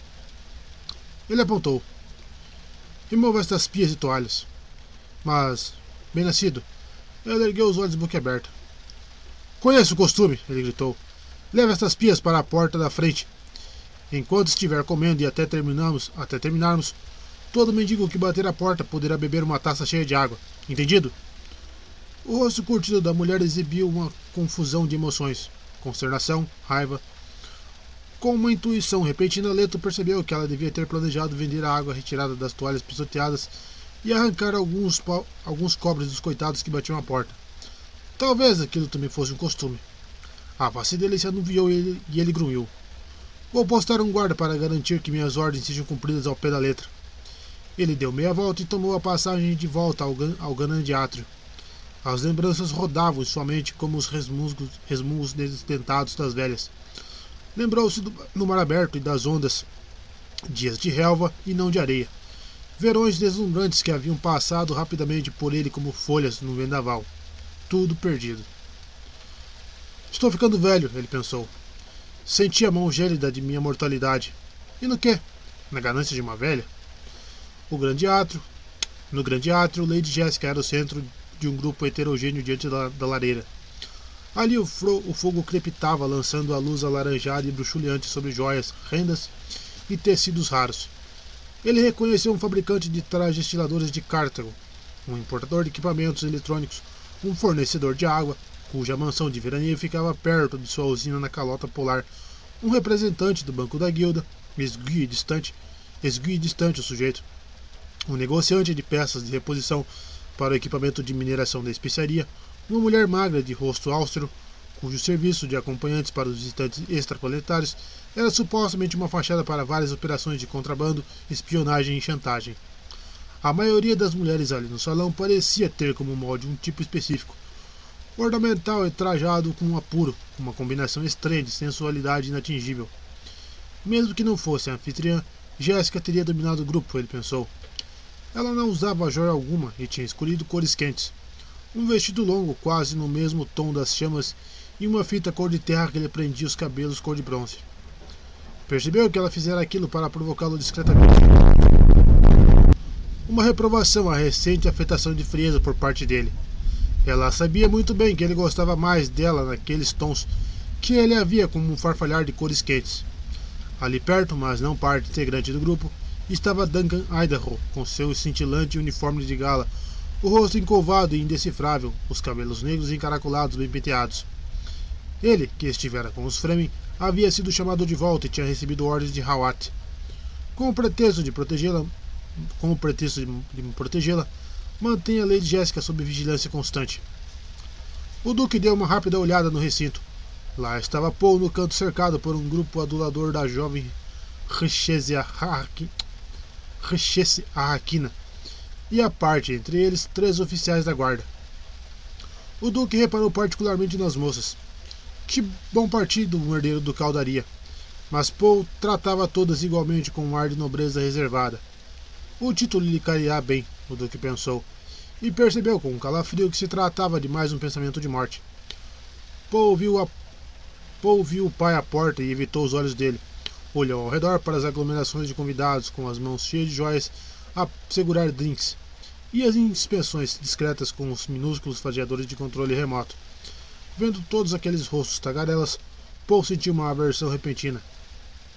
Eram máscaras baratas presas a pensamentos supurados, vozes que lutavam para afogar o silêncio clamoroso em cada íntimo. Estou de boa vontade, ele pensou, e imaginou o que Gurney iria dizer sobre isso. Ele sabia de onde vinha seu mau humor. Quisera não ter ido à recepção, mas seu pai tinha sido firme. Você tem um lugar, uma posição a preservar. Já tem idade suficiente para fazer isso. Já é quase um homem. Paul viu o pai entrar pela porta, inspecionar a sala e depois caminhar até o grupo que cercava a Lady Jéssica. Quando Leto se aproximou do grupo de Jéssica, o fornecedor de água estava perguntando: É verdade que o Duque irá introduzir o controle meteorológico? Atrás do homem, o Duque disse: Ainda não pensamos tão longe, senhor. O homem se virou, revelando um rosto redondo e delicado, intensamente bronzeado. Ah, o Duque, ele disse. Sentimos sua falta. Leto olhou para Jéssica. Precisei fazer uma coisa. Ele voltou sua atenção para o fornecedor de água. Explicou o que tinha mandado fazer com os lavatórios e acrescentou: No que me diz respeito, esse velho costume acaba aqui. É uma ordem do cal, milord? O homem perguntou. Deixe isso a cargo de sua própria uh, consciência, o Duque disse. Ele se virou, notando que Kynes havia se juntado ao grupo. Uma das mulheres comentou: Acho que se trata de um gesto muito generoso. Dar água para os. Alguém acalou com um psil. O Duque olhou para Kynes, reparando que o planetólogo vestia um uniforme castanho escuro, à moda antiga, com as dragonas de funcionário público imperial e uma minúscula, uma minúscula lágrima dourada no colarinho a indicar a patente. O fornecedor de água perguntou com voz zangada: O Duque estaria criticando nosso costume? Este costume, esse costume mudou, Leto disse. Cumprimentou Kynes com um caceno de cabeça. Reparou na carranca de Jéssica e pensou: A carranca não lhe cai bem, mas aumentará os boatos de que estamos estremecidos. Com a licença do Duque, fornecedor de água. O fornecedor de água disse: eu tenho mais algumas perguntas sobre os costumes. Leto ouviu o repentino tom untuoso na, na voz do homem. Notou o silêncio atento do grupo, a maneira como, por toda a sala, as cabeças começaram a se, começavam a se virar na direção deles. Não está quase na hora do jantar? Jéssica perguntou. Mas nosso convidado tem algumas perguntas a fazer, Leto disse. E ele olhou para o fornecedor de água, vendo um homem de rosto redondo, com olhos grandes e lábios grossos, lembrando-se do memorando de Hawat. E o tal fornecedor de água é um homem que precisamos vigiar. Lingar Butte, que não esqueça o nome. Os Harkonnen o usavam, mas nunca o controlaram completamente. Os costumes relacionados à água são interessantes, Butte disse, e havia um sorriso em seu rosto. Estou curioso para saber o que pretende fazer com a estufa anexa a esta casa. Pretende continuar esfregando-a na cara das pessoas, milord? Leto controlou a raiva e encarou o homem. Os pensamentos passaram rápido por sua mente. Era preciso coragem para desafiá-lo em seu próprio castelo ducal, principalmente agora que tinha a assinatura de Bilt no contrato de vassalagem. O ato também exigira uma medida de conhecimento do próprio poder. A água, de fato, era poder ali. Se, por exemplo, as instalações aquíferas fossem minadas, prontas para ser destruídas a um mero sinal, o homem parecia capaz de fazer algo assim. A destruição das instalações aquíferas poderia muito bem destruir a Hax. Poderia muito bem ser a espada que o tal Build segurava sobre a cabeça dos Harkonnen. Milord, o Duque e eu temos outros planos para a estufa, Jéssica disse. Sorriu para Leto. Pretendemos mantê-la, certamente, mas apenas para guardá-la em nome do povo de Arrax. É nosso sonho que, um dia, o clima de Arrax possa ser suficientemente alterado para que aquelas plantas sejam cultivadas em qualquer lugar ao ar livre. Bendita seja, Leto pensou. Quero ver nosso fornecedor de água engolir essa. Seu interesse na água e no controle atmosférico é óbvio, disse o Duque. Aconselho-o a diversificar seus negócios. Um dia a água não será um artigo de luxo em Arrax. E ele pensou. Hawat tem de redobrar seus esforços para se infiltrar na organização do tal Built. E precisamos começar a construir instalações aquíferas de reserva imediatamente. Nenhum homem vai segurar uma espada sobre minha cabeça. Bilt fez que sim, com o um sorriso ainda estampado na cara. Um sonho louvável, louvável, milord. Ele deu um passo atrás. A expressão no rosto de Carnes chamou a atenção de Leto. O homem estava olhando fixamente para Jéssica. Parecia transfigurado como um homem apaixonado, ou tomado por um transe religioso. Os pensamentos de Carnes, por fim, foram sobrepujados pelas palavras da profecia e eles também terão vosso sonho mais, pre mais precioso. Falou diretamente a Jéssica. Você nos traz. Você nos traz o encurtamento do caminho? Ah, Dr. Kynes, disse o fornecedor de água. Voltou de suas perambulações com a gentalha Fremen? Que bondade a sua! Kynes lançou um olhar inescrutável para Bilt e disse: Dizem, no deserto, que a posse de uma grande quantidade de água pode acometer um homem com uma imprudência fatal. Tem muitos ditados estranhos no deserto, Pilt replicou. mas a voz dele denunciava inquietação. Jéssica foi até Leto, passou a mão por baixo do braço dele para ganhar alguns instantes e se acalmar. Carnes tinha dito: o encurtamento do caminho. No idioma antigo, a expressão se traduzia como Kizats Haderach. A estranha pergunta do planetólogo parecia ter passado despercebida para os demais, e agora Carne se inclinava para ouvir melhor uma faceirice dita em voz baixa por uma das consortes. Chuizats Haderach, pensou Jéssica. Será que nossa missionária protetora também plantou essa lenda aqui? O pensamento reavivou a esperança secreta que ela nutria para Paul. Ele poderia ser o Chuizats Haderach. Poderia ser. O representante do banco da guilda travara a conversa com o fornecedor de água e a voz de Built se alçou sobre o burburinho das conversas. Muitas pessoas tentaram mudar a Hax. O Duque viu como as palavras pareceram transfixar carnes, fazendo o planetólogo se impertigar e afastar-se da coquete. No silêncio repentino que se seguiu, um soldado da guarda, com o uniforme da infantaria, pigarreou atrás de Leto e disse: O jantar está servido, milord. O Duque dirigiu um olhar intrigado para Jéssica.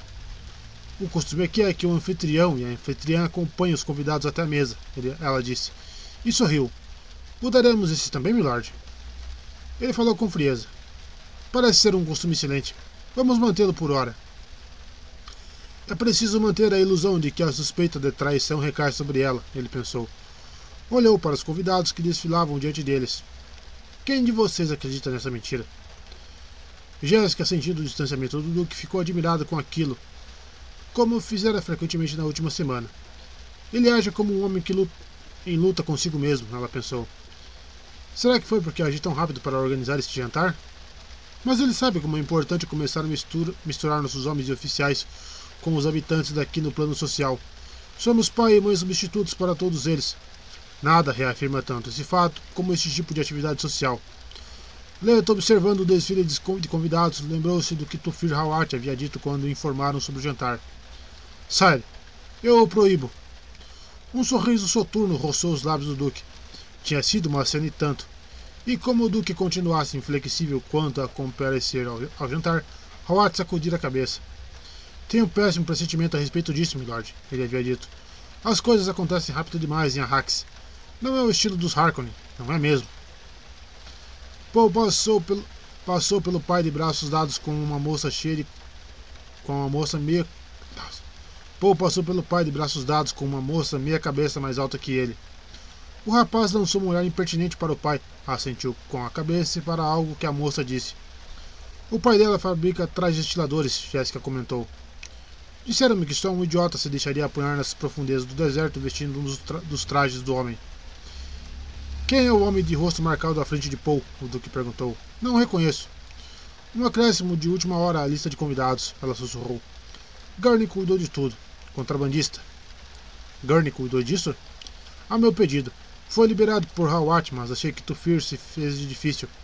O contrabandista se chama Tuek, Esmar Tuek. É uma autoridade entre sua gente. Todos o conhecem aqui. Já jantou em várias casas. Por que está aqui?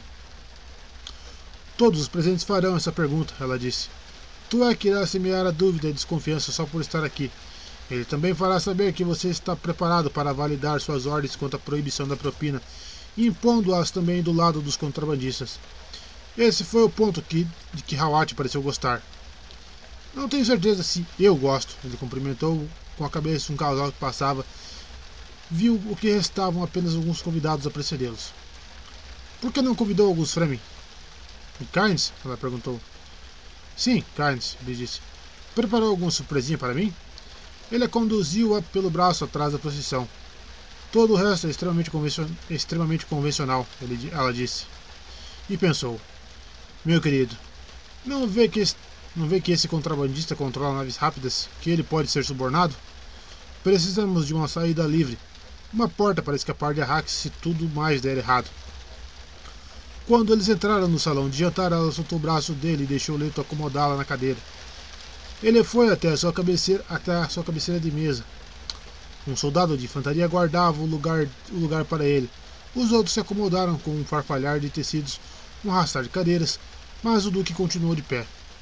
Fez um sinal com a mão e os guardas com os uniformes de infantaria que cercavam a mesa recuaram um passo em posição de sentido. Um silêncio apreensivo baixou sobre a sala. Jéssica, correndo os olhos por toda a extensão da mesa, viu um leve tremor nos cantos da boca de Leto. Notou o sombrio rubor de raiva em sua face. O que o deixou irritado? Ela se perguntou. Certamente não o fato de eu ter convidado o contrabandista. Há quem questione minha decisão de mudar o costume dos lavatórios, Leto disse. É minha maneira de dizer a vocês que muitas coisas irão mudar. Um silêncio constrangedor baixou sobre a mesa. Acho que ele está bêbado, Jéssica pensou. Leto ergueu seu cântaro de água, se curou bem alto, onde os raios de luz suspensas encontravam-se se encontravam no recipiente um reflexo. Como chevalier do Império, do Império, portanto, ele disse: Faço-lhe um brinde. Os demais pegaram seus cântaros e todos os olhos se concentraram no Duque. Na súbita quietude, uma luz suspensa flutuou ligeiramente, levada por uma brisa errante proveniente do corredor da cozinha. Sombras brincaram nos traços aquilinos do Duque. Aqui estou e aqui fico, ele exclamou. As pessoas abortaram o movimento de levar os cântaros aos lábios. Detiveram-se, pois o Duque continuou de braço erguido. Meu brinde é uma daquelas máximas tão caras a nossos corações. Os negócios geram progresso, a fortuna a tudo toca. Ele provou sua água. Os outros se juntaram a ele. Trocaram olhares intrigados. Gurney, chamou o Duque. De um recesso na extremidade da sala onde se encontrava Leto veio a voz de Halleck. Aqui, milord. Toque alguma coisa, Gurney. Um acorde menor do basileto flutuou no ar vindo do recesso. Os criados, autorizados por um gesto do Duque, começaram a colocar os pratos sobre a mesa, assado de lebre do deserto ao molho cepeda, a plumagem siriano, chuca na redoma, café com melange, o odor fra fragrante de canela da especiaria percorreu toda a mesa. Um verdadeiro ganso de panela, servido com vinho frisante cala caladanino. E mesmo assim, o duque continuava de pé, enquanto os convidados aguardavam, dividindo sua atenção entre os pratos diante deles, e o Duque, ainda de pé, Leto disse: Antigamente era obrigação do anfitrião entreter os convidados com seus próprios talentos. Os nós de seus dedos ficaram brancos, tamanha força que, se, que seguravam o cântaro de água. Não sei cantar, mas ofereço-lhes as palavras da canção de Gurney. Pensem nela como mais um brinde, um brinde a todos que morreram para nos trazer até aqui. Movimentos de desconforto se fizeram ouvir na mesa. Jessica baixou rapidamente o olhar para ver as pessoas sentadas mais perto dela. Havia o fornecedor de água de rosto redondo e sua mulher, o pálido e austro representante do banco da guilda, parecia um espantalho de boca miúda com os olhos fixos em Leto. O rude Tuek, de rosto marcado, com os olhos de azul sobre azul voltados para baixo. Em revista, em revista, amigos. Soldados que dispensam revista. Entoou o Duque. Para a sorte são fardos de dor e dinares suas almas carcomem argentos colares. Em revista, amigos. Soldados que dispensam revista. Cada qual um pontinho de tempo inocente, como eles passam o fascínio da fortuna. Em revista, amigos. Soldados que dispensam revista. Fim do nosso tempo, Henrique sorridente. Passaremos nós o fascínio da fortuna. O Duque deixou sua voz morrer no último verso, bebeu longamente de seu cântaro de água e devolveu a mesa com estrondo. A água transbordou e molhou a roupa branca. Os demais beberam em constrangido silêncio. O Duque voltou a erguer sua água e dessa vez verteu-a no chão, no meio cântaro que lhe restava, sabendo que as outras pessoas da mesa teriam de fazer a mesma coisa. Jéssica foi a primeira a seguir o exemplo. Houve um momento de paralisia antes dos demais começarem a esvaziar seus cântaros. Jéssica viu como Paul, sentado perto do pai, observava as reações a seu redor. Viu-se também fascinada pela pelo que as ações dos convidados revelavam, principalmente a das mulheres. Era água limpa e potável, não algo já descartado numa toalha ensopada. A relutância em simplesmente jogá-la fora ficava patente nas mãos trêmulas, nas reações retardadas, no riso nervoso e na obediência violenta à imposição. Uma mulher deixou cair seu cântaro e desviou os olhos quando o homem que a acompanhava o apanhou. Carnes, porém, foi quem mais chamou a atenção dela. O planetólogo hesitou. Em seguida, esvaziou seu cântaro num recipiente que trazia sobre o paletó. Ele sorriu para Jéssica ao surpreendê-la ao observá-lo. Ergueu o cântaro vazio num brinde silencioso. Seu ato em nada pareceu envergonhá-lo. A música de Halek ainda tomava a sala, mas tinha deixado para trás o tom menor e agora era cadenciada e jovial, e como ele se tentasse levantar os ânimos. Que o jantar comece, o Duque disse e afundou-se em sua cadeira. Ele está zangado e inseguro, Jéssica pensou. A perda da lagarta Alzino o atingiu mais fundo do que deveria. Tem de ser algo mais do que a perda. Ele age como um homem desesperado. Ela ergueu seu garfo, esperando que o gesto escondesse sua própria amargura. Por que não? Ele está desesperado. Lentamente, a princípio depois com crescente animação, o jantar seguiu seu curso. O fabricante de trajes estiladores elogiou a escolha de Jéssica quanto ao chefe e ao vinho. Trouxemos ambos de Caladan, ela disse. Soberbo, ele disse, provando o chuca. Simplesmente soberbo. E nem uma pitada de melange na carne. A gente acaba se cansando da especiaria e tudo. O representante do banco da guilda olhou para Carnes do outro lado da mesa. Fiquei sabendo, Dr. Carnes, que mais uma lagartocina foi perdida por causa de um verme. As notícias voam, o Duque disse. Então é verdade? O banqueiro perguntou, voltando sua atenção para Leto. Claro que é verdade, o Duque falou ríspido. O maldito Kalash desapareceu. Uma coisa daquele tamanho não poderia desaparecer. Quando o verme chegou, não havia nada para recolher a lagarta, Carnes disse. Não poderia, repetiu o Duque. Ninguém viu o Kalash partir? O banqueiro perguntou. Os vigias costumam ficar de olho na areia, Carnes disse. Sua principal preocupação é a trilha de verme. A tripulação de um caleste geralmente é formada por quatro homens, dois pilotos, dois atracadores assalariados. Se um ou até mesmo dois desses tripulantes estivessem a serviço dos inimigos do Duque. Ah, entendi, falou o banqueiro.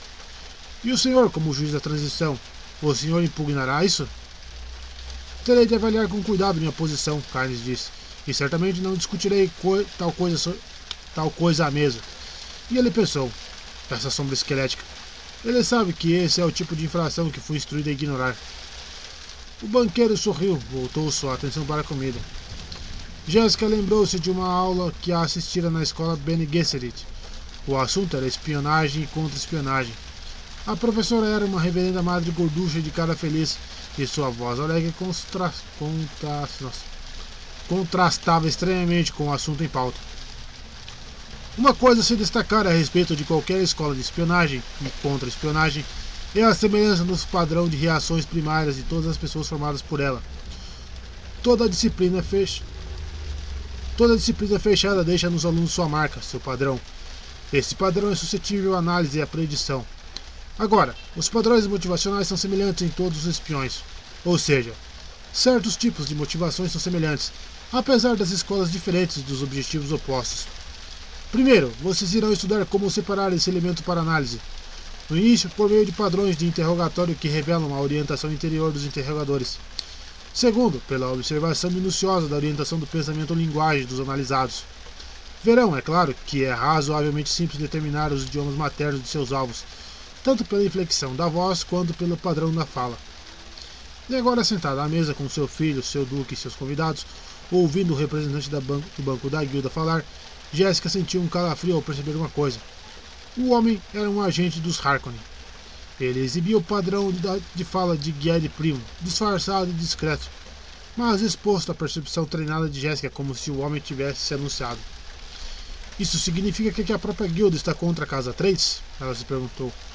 O pensamento a deixou consternada, e ela disfarçou sua emoção pedindo um novo prato, sem deixar de ouvir as palavras do homem, esperando que ele deixasse escapar seu intento. Agora ele desviará a conversa para algo aparentemente inocente, mas com explicações sinistras, ela disse consigo. Ela disse consigo mesmo. É o padrão dele. O banqueiro engoliu a comida, bebericou o vinho, sorriu algo para que a mulher à sua direita lhe disse. Pareceu escutar por um momento um homem na outra ponta da mesa que explicava ao duque que as plantas nativas de Arrax não tinham espinhos. Gosto de observar as aves de Arrax, disse o banqueiro, dirigindo suas palavras a Jéssica. Todas as nossas aves, claro, comem carniça, e muitas vivem sem água, pois se tornaram consumidoras de sangue. A filha do fabricante de trajes tiradores sentada entre Paul e o pai do garoto na outra ponta da mesa, desfigurou seu belo rosto franzindo o senho e disse: Ah, Sussu, Você diz coisas tão desagradáveis. O banqueiro sorriu. Chamo-me Sussu, porque sou o consultor financeiro dos sindicatos dos vendedores ambulantes de água. E como Jéssica continuasse a olhar para ele sem fazer qualquer comentário, ele acrescentou: Por causa do pregão dos vendedores de água. Sussuki.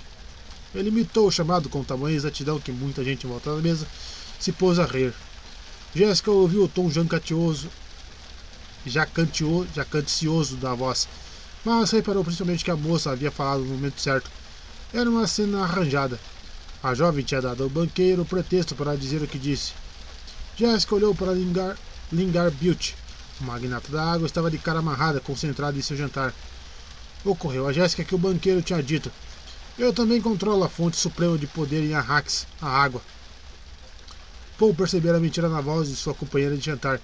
Viu que sua mãe seguia a conversa com a intensidade típica das Bene Gesserit.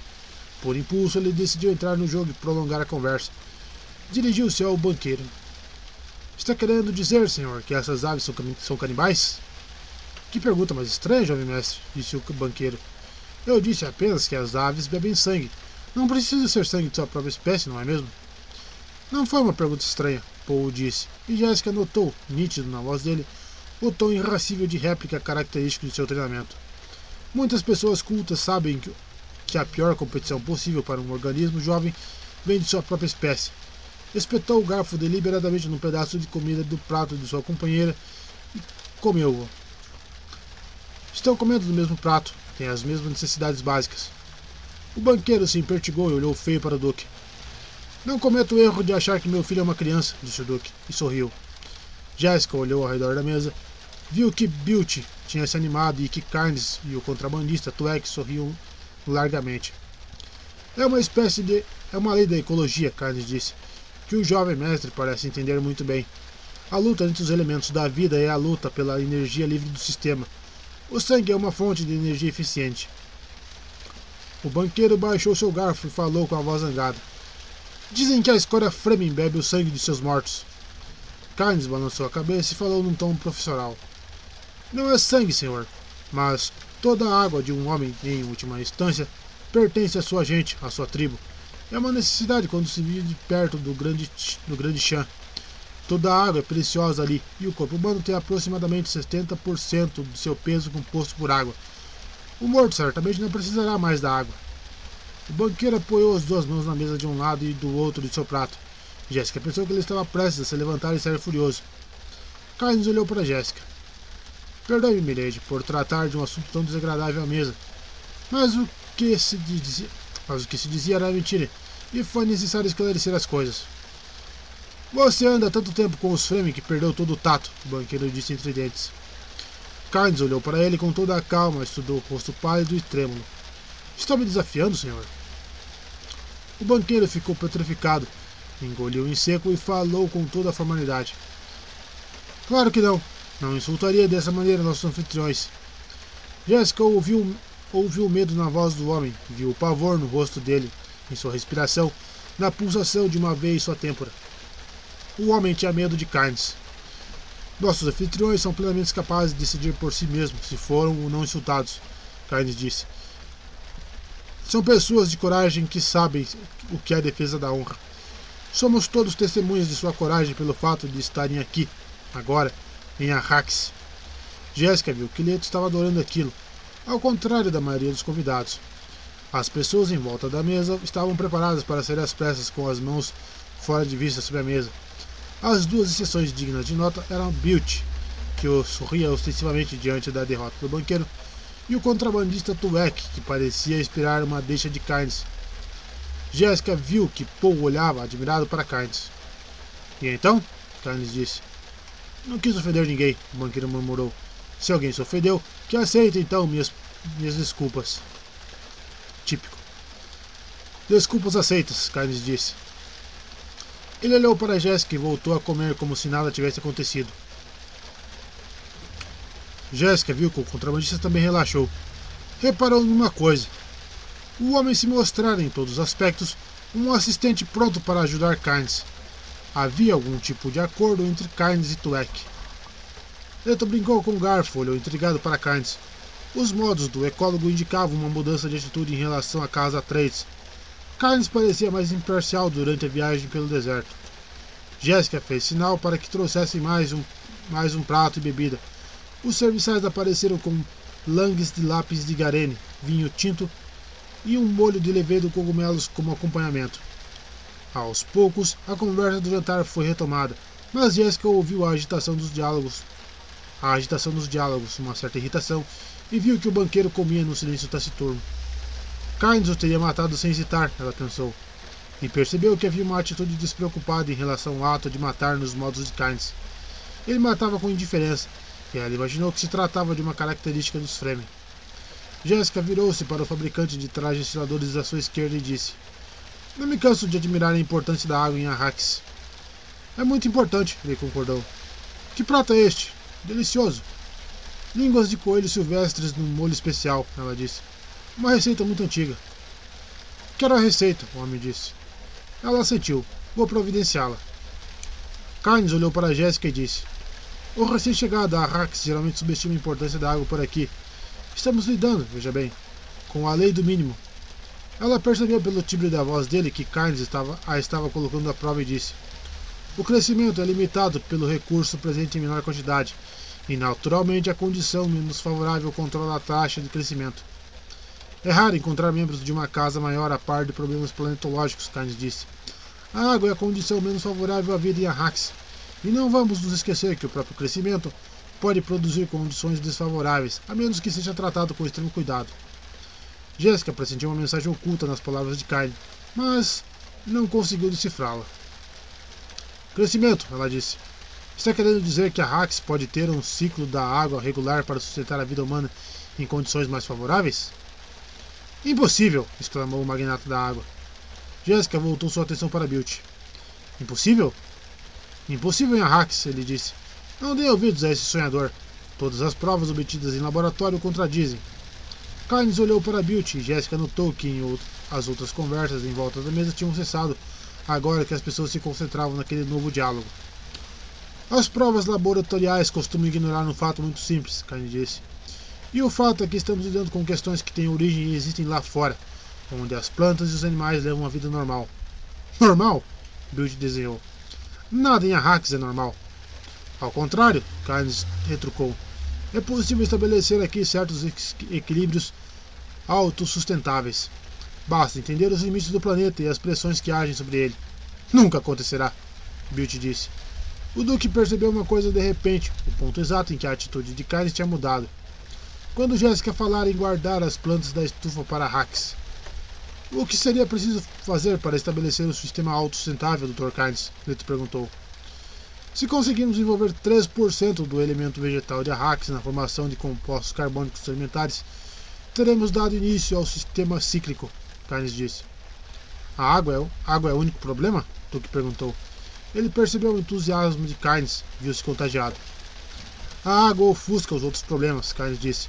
Esse planeta tem muito oxigênio sem as costumeiras características concomitantes. Vida vegetal difundida e grandes fontes de dióxido de carbono livre criados por certos fenômenos como os vulcões. Ocorrem reações químicas incomuns em áreas de grande superfície por aqui. Você tem projetos piloto? perguntou o Duque. Tivemos muito tempo para desenvolver o efeito Tansley. Experimentos limitados a pequenas unidades e de base, base amadorística das quais minha ciência pode agora extrair seus fatos empíricos, Carnes disse. Não há água suficiente, Bilt disse. Simplesmente não há água suficiente. Mestre Bilt é um especialista em água, Carnes disse. Ele sorriu, voltou a se concentrar em seu jantar. O Duque fez um gesto indeciso e, e descendente com a mão direita e gritou: Não! Quero uma resposta! Há água suficiente, Dr. Carnes? Carnes fitou o próprio prato. Jéssica assistiu ao teatro de emoções no rosto dele. Ele disfarça bem, ela pensou. Mas ela o tinha registrado agora e entendeu que ele se arrependia de ter falado. Há água suficiente? O Duque indagou. Pode ser que sim, Carnes disse. Está simulando incerteza, Jéssica pensou. Com seu mais profundo sentido para a verdade, Paul captou o movimento subjacente e teve, e teve de recorrer a todo o seu treinamento para disfarçar sua empolgação. Há água suficiente, mas Kynes não quer que saibam disso. Nosso planetólogo tem muitos sonhos interessantes, Bilt disse. Ele sonha com os Fremen, com profecias e messias. O riso soou estranhos, soou em pontos estranhos da mesa. Jéssica os assinalou. O contrabandista, a filha do fabricante de trajes estiladores, Duncan Idaho, a dona do misterioso serviço de acompanhantes. As tensões aqui estão distribuídas de maneira curiosa esta noite, Jéssica pensou. Há muita coisa acontecendo sem que eu saiba. Terei de arranjar novas fontes de informações. O Duque deixou seu olhar passar de Carnes a Beauty de Beauty a Jéssica. Sentiu-se estranhamente abandonado, como se alguma coisa importantíssima tivesse lhe escapado. Pode ser, ele murmurou. Carnes falou rapidamente. Talvez devamos discutir isso em outras ocasiões, milord. São tantas. O planetólogo foi interrompido quando um soldado com um uniforme atleta entrou às peças, às pressas pela porta de serviço, foi liberado pelos guardas e correu para o lado do Duque. O homem se inclinou e sussurrou ao pé do vidro de leto. Jéssica reconheceu a insígnia da unidade de Hawat na boina do soldado e resistiu à apreensão. Dirigiu-se à companhia feminina do fabricante de trajes estiladores, uma mulher diminuta de cabelos escuros com a cara de boneca e um vestido de prega e picântica nos olhos. Mal tocou o seu jantar, minha cara, minha cara, Jéssica disse. Devo pedir algo para você? A mulher olhou para, para o fabricante de trajes estiladores antes de responder. Não estou com muita fome. Abruptamente o Duque ficou de pé ao lado de seu soldado, falando num tom ríspido de comando. Fiquem sentados, todos vocês. Será de me perdoar, mas surgiu uma questão que exige minha atenção pessoal. Dê um passo para o lado. Paul, seja o anfitrião em meu lugar, sim. Paul ficou de pé, querendo perguntar por que o pai tinha de partir, sabendo que tinha de desempenhar seu papel em grande estilo. Deu a volta até a cadeira de seu pai e se sentou e sentou-se. O Duque virou-se para o recesso onde Halleck estava sentado e disse: Gurney, por favor, tome o lugar de Paul à mesa. Não podemos ter um número ímpar de pessoas. Quando o jantar acabar, pode ser que eu peça a você que leve Paul para o campo do PC. Aguarde meu contato. Halleck deixou o recesso vestindo o uniforme de gala. Sua feiura disforme parecia fora de lugar naqueles atavios cintilantes. Ele encostou o basilete na parede, foi até a cadeira que Paul até então ocupara e sentou-se. Não há por que se alarmarem, o Duque disse. Mas tenho de pedir que ninguém saia até a nossa guarda dizer que é seguro. Vocês estarão em perfeita segurança desde que fiquem aqui. E resolveremos esse pequeno problema muito em breve. Paul reconheceu as palavras codificadas na mensagem de seu pai. Guarda, seguro, segurança breve. O problema era de segurança e não violência. Viu que sua mãe decodificara a mesma mensagem. Os dois relaxaram. O Duque assinou brevemente com a cabeça, girou nos calcanhares e saiu pela porta de serviço acompanhado de seu soldado. Paul disse: Por favor, continuemos o jantar. Creio que o Dr. Carnes estava falando sobre a água. Podemos discutir isso numa outra ocasião? Carnes perguntou. Mas é claro, Paul disse. Jéssica notou com orgulho a dignidade de seu filho, a impressão madura de confiança. O banqueiro pegou seu cântaro de água e gesticulou com ele na direção de Bilt. Nenhum de nós consegue superar Mestre Lingar Bilt no floreado das frases. Pode quase se supor que ele aspirava à condição de casa maior. Vamos, Mestre Bilt, faça um brinde. Talvez você tenha um pouco de sabedoria a oferecer para o menino que deve ser tratado como um homem. Jéssica cerrou os dedos mão, da mão direita por baixo da mesa. Viu Halleck trocar com Idaho um sinal, um sinal. Viu os soldados da guarda ao longo das paredes colocarem-se em posição máxima de defesa. Bilt lançou um olhar venenoso para o banqueiro. Paul olhou de relance para Halleck, assimilou as posições defensivas de seus guardas, olhou para o banqueiro até o homem baixar seu cântaro de água. Disse: Certa vez, em Caladan, vi quando encontraram o corpo de um pescador afogado. Ele. Afogado? Fez da filha de fabrica... fabricante de trajes tiradores. Paul hesitou e em seguida. Sim, imerso em água até morrer. Afogado. Que maneira interessante de morrer, ela murmurou. O sorriso de Paul esfriou e ele voltou sua atenção para o banqueiro. O interessante a respeito desse homem eram os ferimentos em seus ombros provocados pelos cravos das botas de um outro pescador. Ele e os outros pescadores estavam num barco, um veículo que trafega sob a água, que naufragou, afundou sob a água. Um outro pescador que ajudou a recuperar o corpo disse ter visto marcas como as feridas daquele homem várias vezes, indicavam que um outro pescador, que um outro pescador que estava se afogando tinha tentado pisar nos ombros do pobre coitado na tentativa de alcançar a superfície, de alcançar o ar. E por que isso é interessante? O banqueiro perguntou. Por causa de uma observação feita por meu pai na época. Ele disse que o homem que está se afogando sobe nos ombros dos outros para. para... Ele disse que o homem que está se afogando e sobe nos, nos nossos ombros para se salvar é compreensível, exceto como, quando vemos isso acontecer na sala de estar. Poe hesitou o suficiente para que o banqueiro visse o que estava por vir e então. E, devo acrescentar, exceto quando vemos acontecer à mesa de jantar. Um silêncio repentino tomou o aposento. Isso foi temerário, Jéssica pensou.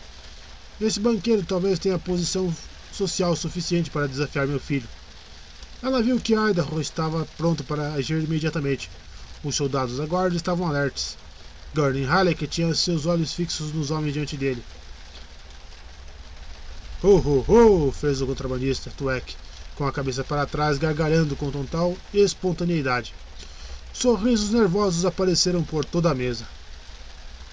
Bilt ostentava um, um sorriso largo. O banqueiro tinha empurrado sua cadeira para trás e olhava ferozmente para Paul. Carnes disse: Quem diz a um Atreides o que quer, ouve o que não quer. É costume dos Atreides insultar seus convidados? indagou o banqueiro. Antes que Paul pudesse responder, Jéssica se inclinou e disse: Senhor.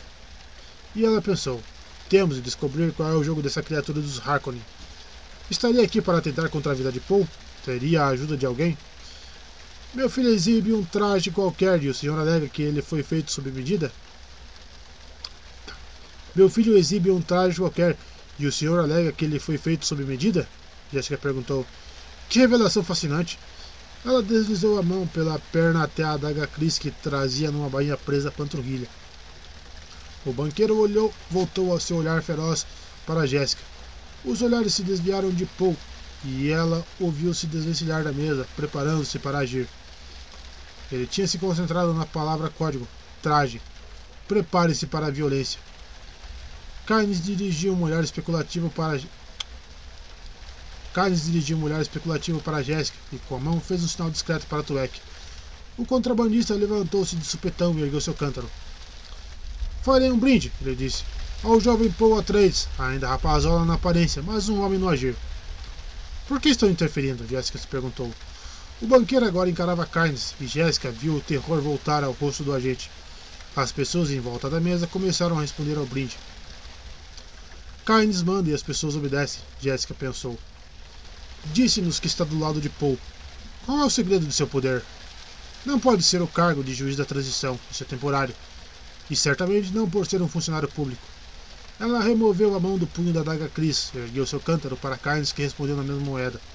Somente Paul e o banqueiro, Sussu, que apelido idiota, Jessica pensou, continuavam de mãos vazias. A atenção do banqueiro ainda estava em Kynes. Paul fitava o próprio, pra, próprio prato. Eu estava lidando com a situação da maneira correta, Paul pensou. Por que eles interferiram? Olhou disfarçadamente para os convidados homens mais, mais próximos dele. Preparar-se para a violência? Por parte de quem? Certamente não, não daquele banqueiro. Halleck se mexeu e falou como se para, particular, para ninguém particular, lançando suas palavras acima da cabeça dos convidados diante dele. Em nossa sociedade, as pessoas não deveriam se ofender com tanta facilidade. Geralmente é um ato suicida. Ele olhou para a filha do fabricante de trajes ditadores ao lado dele. Não acha, senhorita?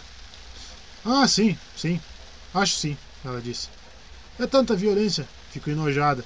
E várias vezes a intenção não é ofender, mas as pessoas morrem do mesmo jeito. Não faz sentido. De fato não faz, Alec disse. Jéssica viu a perfeição com que a moça representava e percebeu. Essa jovenzinha cabeça oca não é uma jovenzinha cabeça oca. Viu então o padrão da ameaça entendeu que Halleck também a detectara. Tinha planejado fisgar, fisgar pouco com o sexo. Jéssica relaxou. Seu filho provavelmente tinha sido o primeiro a enxergar o plano. Seu treinamento não teria deixado passar aquela artimanha óbvia. Carnes falou ao banqueiro. Um outro pedido de desculpas não seria apropriado? Com um sorriso amarelo, o banqueiro virou-se para Jéssica e disse: Milady, receio ter exagerado no vinho. Vocês servem bebidas fortes à mesa e não estou acostumado. Jéssica ouviu o veneno escondido no tom de voz dele e falou suavemente: Quando estranhos se conhecem, é preciso fazer grandes concessões às diferenças de costumes e educação. Obrigado, Milady, ele disse.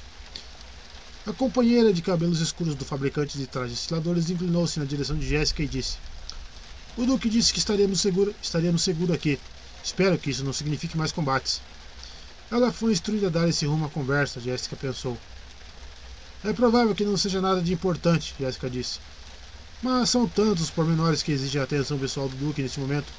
Enquanto perdurar a inimizade entre os Atreides e os Harkonnen, todo cuidado é pouco. O Duque jurou a Canley. É claro que ele não deixará nenhum agente dos Harkonnen vivo em, em Arrax.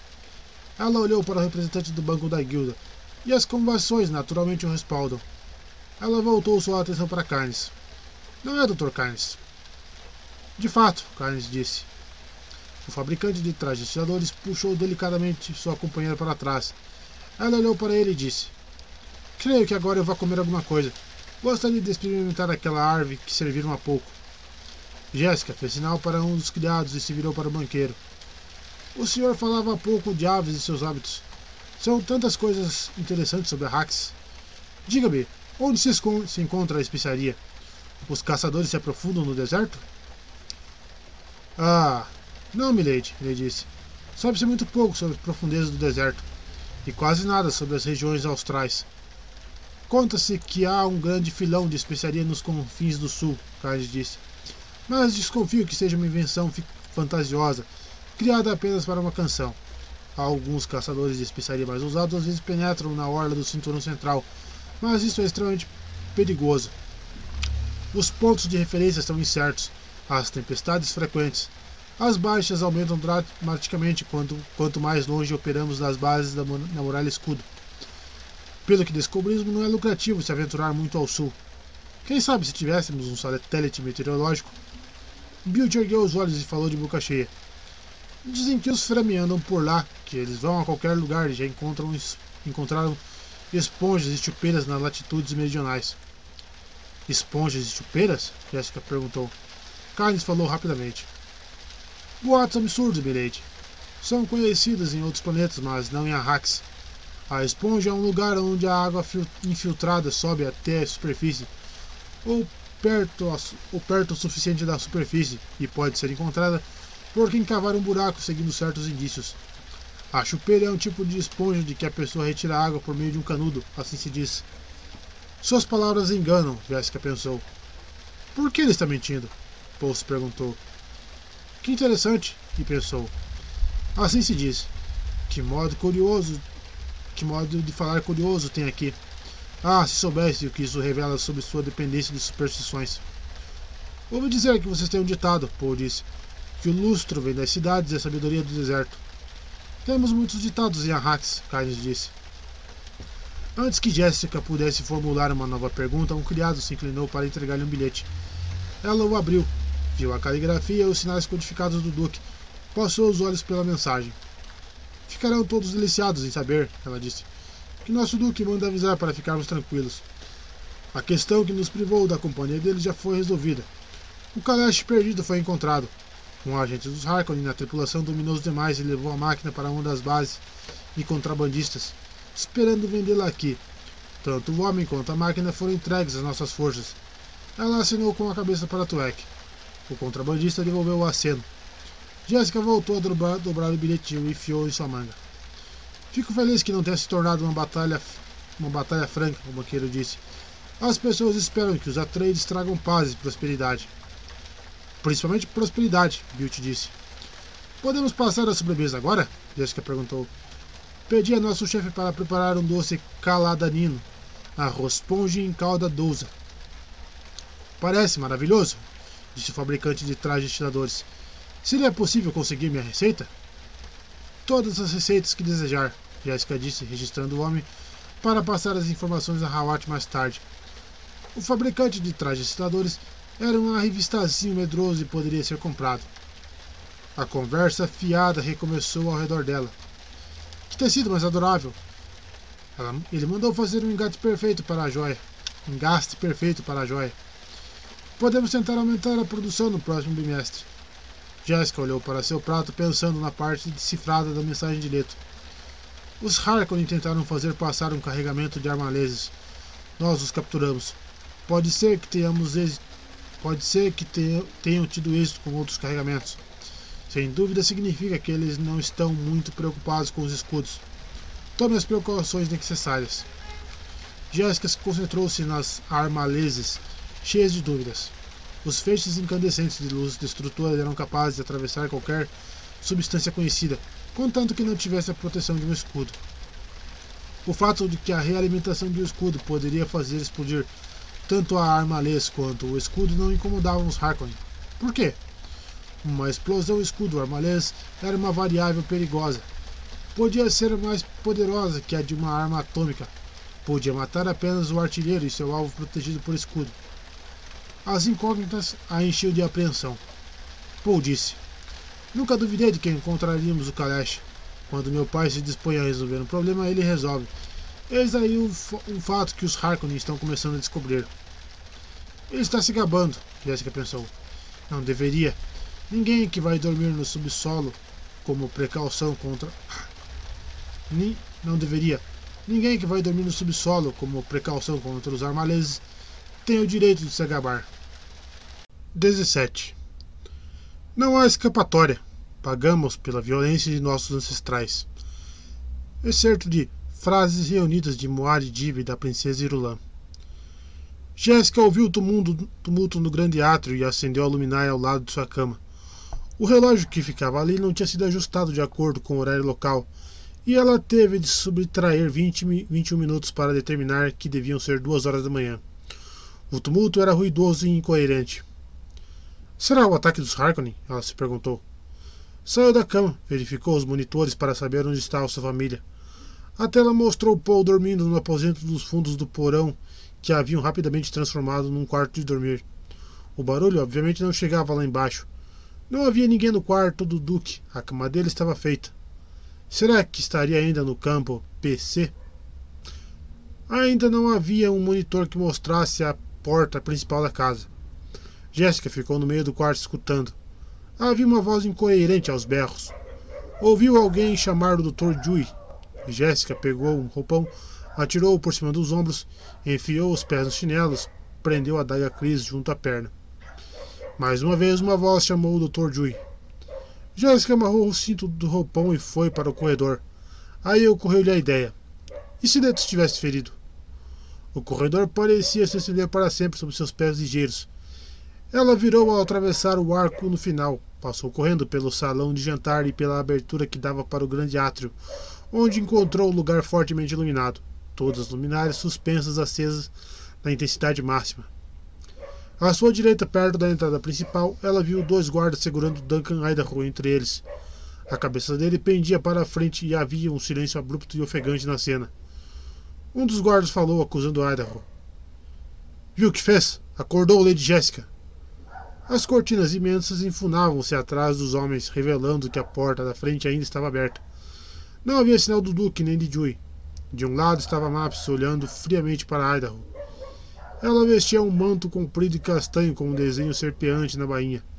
Seus pés estavam enfiados em botinas amarradas. E daí que acordei Lady Jessica? Idaho, mesmo, Idaho resmungou. Olhou para o teto e berrou. Minha espada provou sangue, sangue primeiro em Grumman. Grande mãe, está bêbado, Jéssica pensou. A face redonda e morena de Idaho era uma carranca fechada seus cabelos, encaracolados com a pelagem de um cabrito negro, estavam cheios de terra. Um rasgão esfarrapado em sua túnica deixava exposta a camisa social que ele vestira no jantar hora antes. Jéssica foi até ele. Um dos guardas cumprimentou-a com a cabeça sem soltar Idaho. Não sabíamos o que fazer com ele, Milady. Estava criando um tumulto aí na frente, recusando-se a entrar. Ficamos com medo que os habitantes aparecessem e o vissem. Não seria nada bom. Ficaríamos com má fama por aqui. Por onde ele andou? perguntou Jéssica. Ele acompanhou uma das moças até a casa depois do jantar, milady. Ordens de Hawat. Qual moça? Uma das meninas do serviço de acompanhantes. Sabe como é, sabe como é milady? Ele olhou para mapas e baixou a voz. Estão sempre requisitando Idaho para vigiar as damas. E Jéssica pensou. Claro que sim. Mas por que ele está bêbado? Ela franziu o senho, virou para Maps Maps, traga um estimulante. Sugiro cafeína. Talvez tenha sobrado um pouco do café com especiaria. Maps deu de ombros e foi para a cozinha. As botinas desamarradas chape chapearam no assoalho de pedra. Idaho girou, girou a cabeça instável e olhou enviesado para Jéssica. Matei mais de mil homens para o Duque, ele murmurou. Só queria saber o que estou fazendo aqui. Não dá para viver debaixo da terra. Não dá para viver em cima da terra. Que raio de lugar é este, hein? Um som proveniente da entrada do corretor lateral chamou a atenção de Jéssica. Ela se virou, viu Dewey se aproximar com o estojo de primeiros socorros na mão esquerda. Estava completamente vestido, parecia pálido e exausto. A tatuagem em forma de diamante se destacava nitidamente em sua testa. O bom doutor! gritou Idaho. O que é que você. O que é que você é, doutor? Um mediquinho de esquina? Virou-se de olhos turvos para Jéssica. Estou fazendo papel de idiota, não estou? Jéssica franziu o senho, ficou em silêncio perguntando-se: Por que Idaho se embebedaria? Será que foi drogado? Muita cerveja da especiaria, Idaho disse tentando se endireitar. Maps voltou com uma xícara fumegante nas mãos. Deteve-se atrás de Jui em dúvida. Olhou para Jéssica, que sacudiu a cabeça. Jui depositou seu estojo no chão, cumprimentou Jéssica e disse: Cerveja de especiaria é? A melhor coisa que já tomei na vida, Idaho disse. Tentou assumir a posição de sentido. Minha espada provou sangue primeiro em Grumman. Matei um Harkon. Harkon. Matei ele para o Duque. Joey se virou olhando para a xícara nas mãos de Maps. O que é isso? Cafeína, Jéssica respondeu. Joey tomou a xícara e estendeu-a para Idaho. Beba isso, rapaz. Não quero beber mais. Mandei beber. A cabeça de Idaho boboleou na, na direção de Jui e ele deu um passo cambaleante à frente, arrastando os guardas consigo. Já estou cheio de fazer o que o universo imperial o que o universo imperial quer, doutor. Pelo menos uma vez vamos fazer uma coisa do meu jeito. Depois de beber isto, Jui disse, é só cafeína. Deve ser igual ao resto de todo este lugar. O maldito sol é forte demais. Nada tem a cor certa. Está tudo errado, ou Bem, é noite agora, Joey disse. Falou com sensatez. Beba isso como o bom rapaz que é, fará você se sentir melhor. Não quero me sentir melhor. Não podemos discutir com ele a noite toda, Jéssica disse, e pensou. Isso pede tratamento de choque. Não há razão para ficar aqui, milady, Joey disse. Posso cuidar disso. Jéssica chacoalhou a cabeça, deu um passo à frente esbofeteou Idaho com força. Ele cambaleou para trás junto com os guardas e olhou ferozmente para ela. Não são modos que se apresente na casa de seu duque, ele disse. Tomou a xícara das mãos de Jui, derramando uma parte do café e empurrou na direção de Idaho. Agora beba, isto é uma agora beba isto, é uma ordem. Idaho ficou ereto, ereto de repente, olhando feio para ela. Falou devagar com enunciação precisa e cuidadosa. Não recebo ordens de uma maldita espiã Harkonnen. Joyce se impertigou e virou-se para encarar Jéssica. O rosto dela perdera a cor, mas ela balançava afirmativamente a cabeça. Tudo ficou claro. Os ramos partidos de significado do que ela vira nas palavras e ações de todos que a cercavam naquele, naqueles últimos dias agora podiam ser traduzidos. Viu-se dominada por uma raiva quase grande demais para refrear. Foi preciso invocar seu treinamento mais profundo, como Bene Gesserit, para acalmar-lhe a pulsação e tranquilizar sua respiração. Mesmo então, ela sentiu o fogo tremular. Estava sempre requisitando Idaho para vigiar. Estavam sempre requisitando Idaho para vigiar as damas. Lançou um olhar para Jui. O médico baixou os olhos. Você sabia disso? Ela indagou. Ouvi boatos, milady, mas não queria aumentar suas preocupações. Hawat! ela gritou. Traga-me Tufir Hawat imediatamente. Mas, Milady, imediatamente. Tem de ser Hawat, ela pensou. Uma suspeita como essa, se tivesse qualquer outra fonte, teria sido descartada de imediato. Idaho sacudiu a cabeça e resmungou. Pode jogar fora essa droga. Já escolheu para a xícara em sua mão e de repente atirou todo o conteúdo na cara de Idaho. Tranque-no num dos quartos de hóspedes da ala leste, ela mandou. Deixemos o sono cuidar disso. Os dois guardas olharam para ela desgostosos. Um deles arriscou. Talvez devêssemos levá-lo para outro lugar, Milady. Poderíamos. Ele deve ficar aqui. Jéssica gritou. Tem um trabalho a fazer aqui. Sua voz pingava amargura. amargura. Ele é tão bom para vigiar as damas. Os guardas engoliram em seco. Sabe onde está o Duque? Ela indagou. No posto de comando, Milady. Hawat está com ele? Hawat está na cidade, Milady. Traga-me Hawat imediatamente, ordenou Jéssica. Estarei na minha sala de estar quando ele chegar. Mas, Milady, se for necessário, chamarei o Duque, ela disse. Espero que não seja necessário. Não quero incomodá-lo com uma coisa dessas. Sim, Milady. Jéssica empurrou a xícara vazia das mãos para as mãos de Maps, respondendo à pergunta muda dos, muda dos olhos de azul sobre azul. Pode voltar para a cama, Maps. Tem certeza de que não precisará de mim? Jéssica sorriu sinistramente. Tenho certeza. Talvez possa esperar até amanhã, disse Jui. Posso lhe dar um sedativo e. Volte para seus aposentos e deixe-me cuidar disso do meu jeito, ela disse. Bateu de leve no braço dele para abrandar a ordem. É o único jeito. Abruptamente de cabeça erguida, ela se virou e saiu andando pela casa na direção de seus aposentos. Paredes frias, passagens, uma porta familiar. Ela abriu a porta com violência e a bateu com força depois de entrar. Jéssica ficou ali olhando ferozmente para as janelas obstruídas por escudos de sua sala de estar. Hawat. Foi ele que os Harkonnen compraram? Veremos. Jéssica foi até a poltrona fofa e antiquada, revestida com couro de schlag bordado, e posicionou-se de modo a não perder a porta de vista. De repente tinha toda a consciência da daga crise embanhada junto à sua perna. Ela pegou a bainha e a prendeu no braço. Testou com que rapidez poderia fazer a arma escorregar até sua mão. Voltou a dar uma olhada na sala, memorizando a localização exata de cada coisa em caso de emergência. A espreguiçadeira perto do canto, as cadeiras de espaldar reto junto da parede, as duas mesas baixas, sua cítara no pedestal ao lado da porta que dava para seu quarto. As luminárias suspensas emitiam uma luz rosa e pálida. Ela reduziu sua intensidade. Primeiro, ela reduziu sua intensidade. Sentou-se na poltrona, acariciando o estojo, o estofo, apreciando o peso régio da poltrona para aquela ocasião. Agora, que venha ele, pensou. O que tiver de ser será e preparou-se à maneira Bene Gesserit para a espera, reunindo paciência, poupando suas forças. Mais cedo do que esperava, uma batida soou à porta e Hawat entrou a uma ordem dela. Ela observou sem se mexer na poltrona, reparando na sensação crepitante de energia induzida por drogas nos movimentos dele, enxergando o cansaço subjacente. Os olhos cansados e remelentos de Hawat brilhavam. Sua pele curtida parecia levemente amarelada à luz da sala e havia uma mancha grande e úmida na manga do braço que usava o punhal.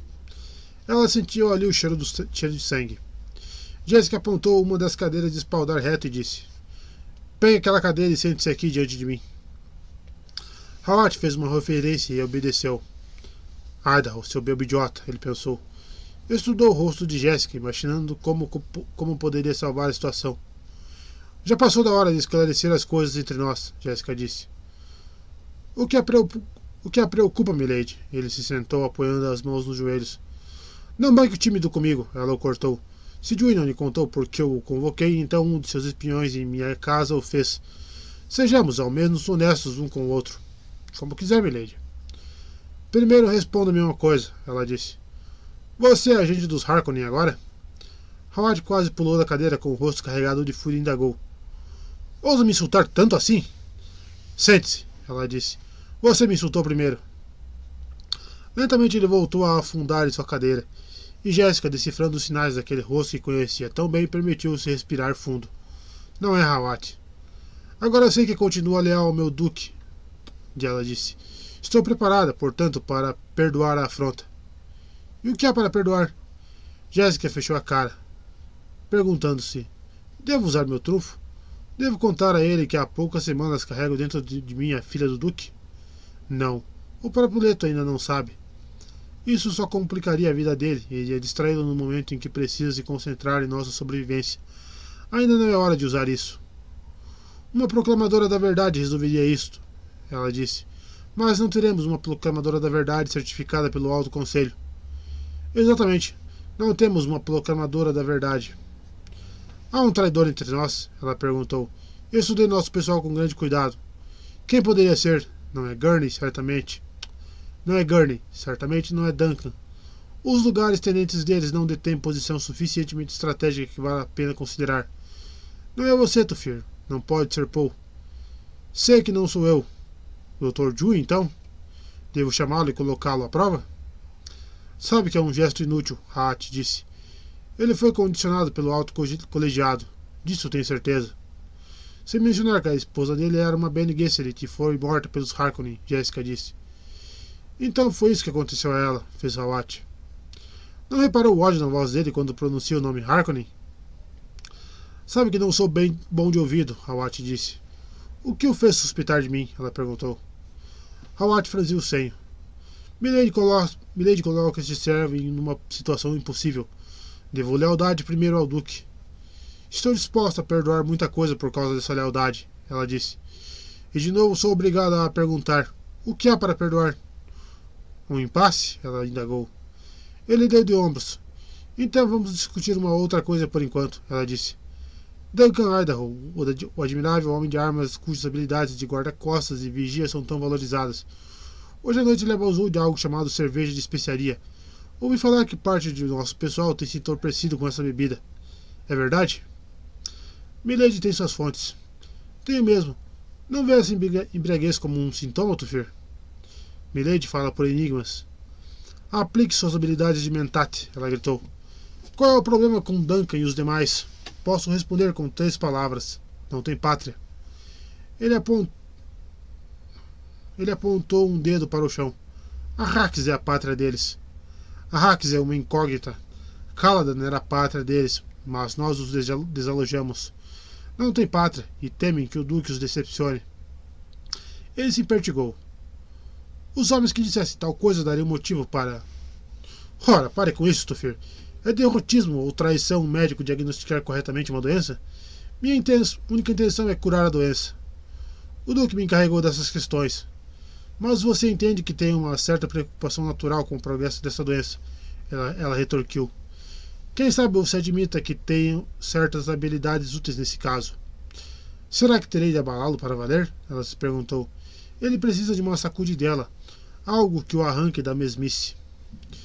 Eu poderia interpretar sua preocupação de várias maneiras, Hawat disse, dando de ombros. Então já me condenou? Claro que não, milady, mas não posso me dar o luxo de correr riscos na situação atual. Você deixou passar uma ameaça à vida de meu filho bem aqui nesta casa, ela disse. Quem correu esse risco? O rosto dele se anuviou. Ofereci minha renúncia ao Duque.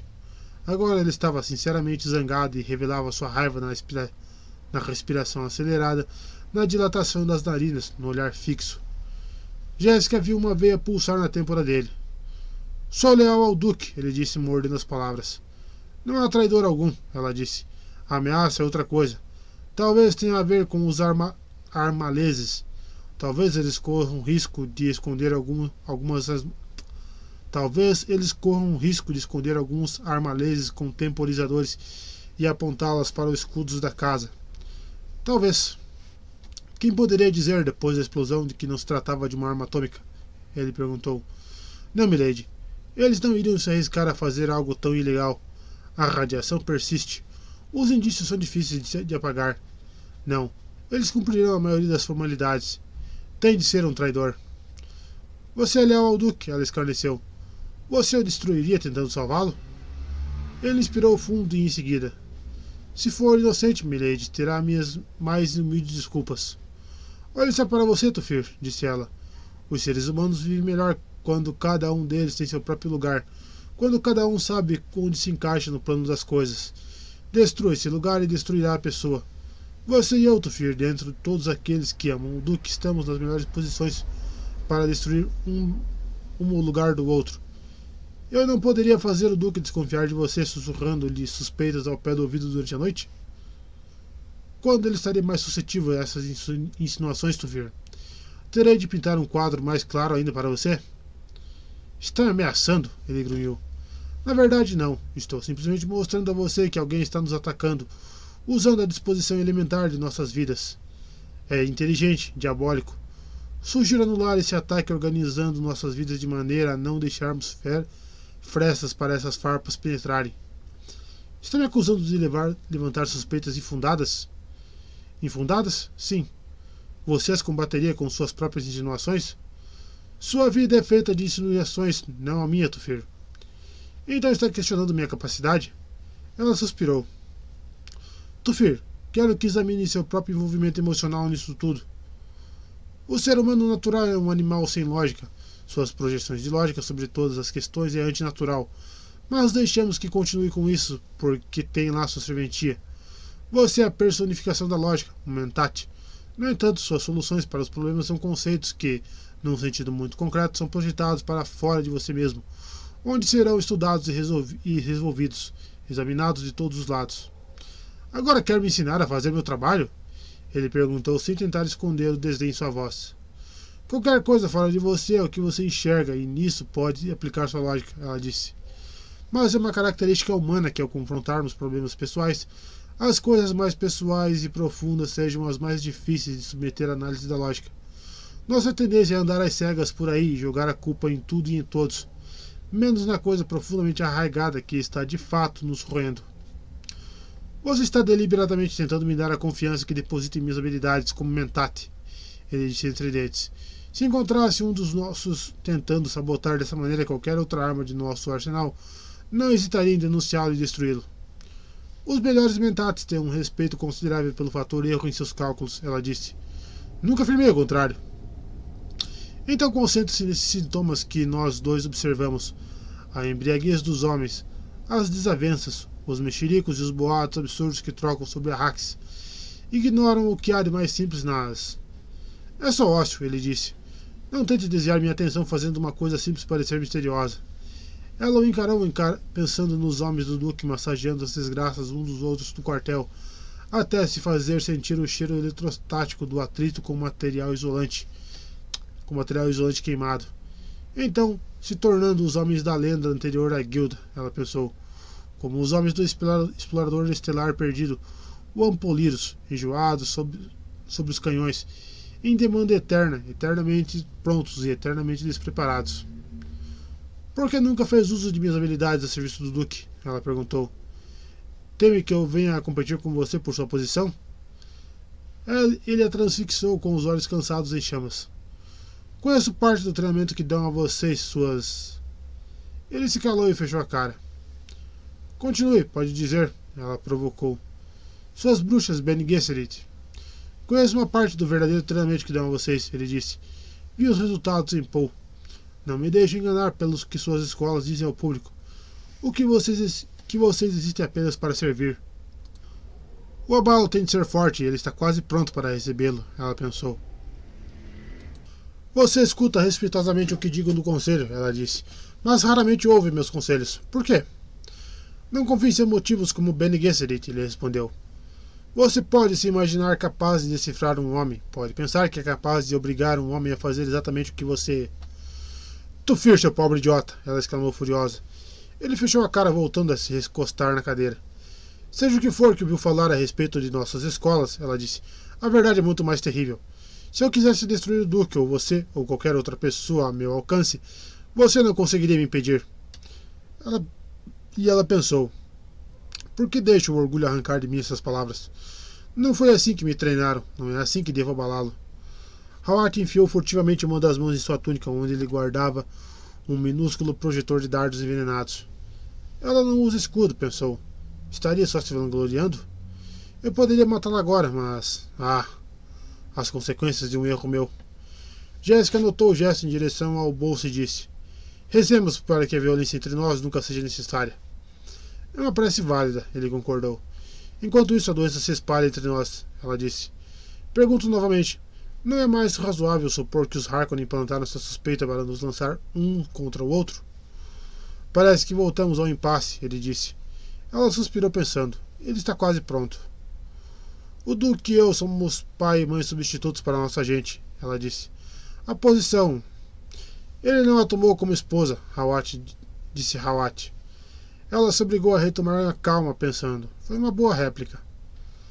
Mas não tomará nenhuma outra, ela disse. Não enquanto eu viver. E somos substitutos, como eu dizia, para romper essa ordem natural em nossas relações, para nos perturbar, transformar e confundir, que alvo seria mais sedutor para os Harkonnen. Ela perce ele percebeu onde ela queria chegar e seu senho se franziu numa, numa carranca ameaçadora. O Duque? Ela perguntou. Um alvo atraente, sim, mas ninguém, com possível exceção de Poe, estaria mais protegido. Eu? Sou uma tentação, mas eles certamente sabem que as Bene Gesserit são alvos difíceis.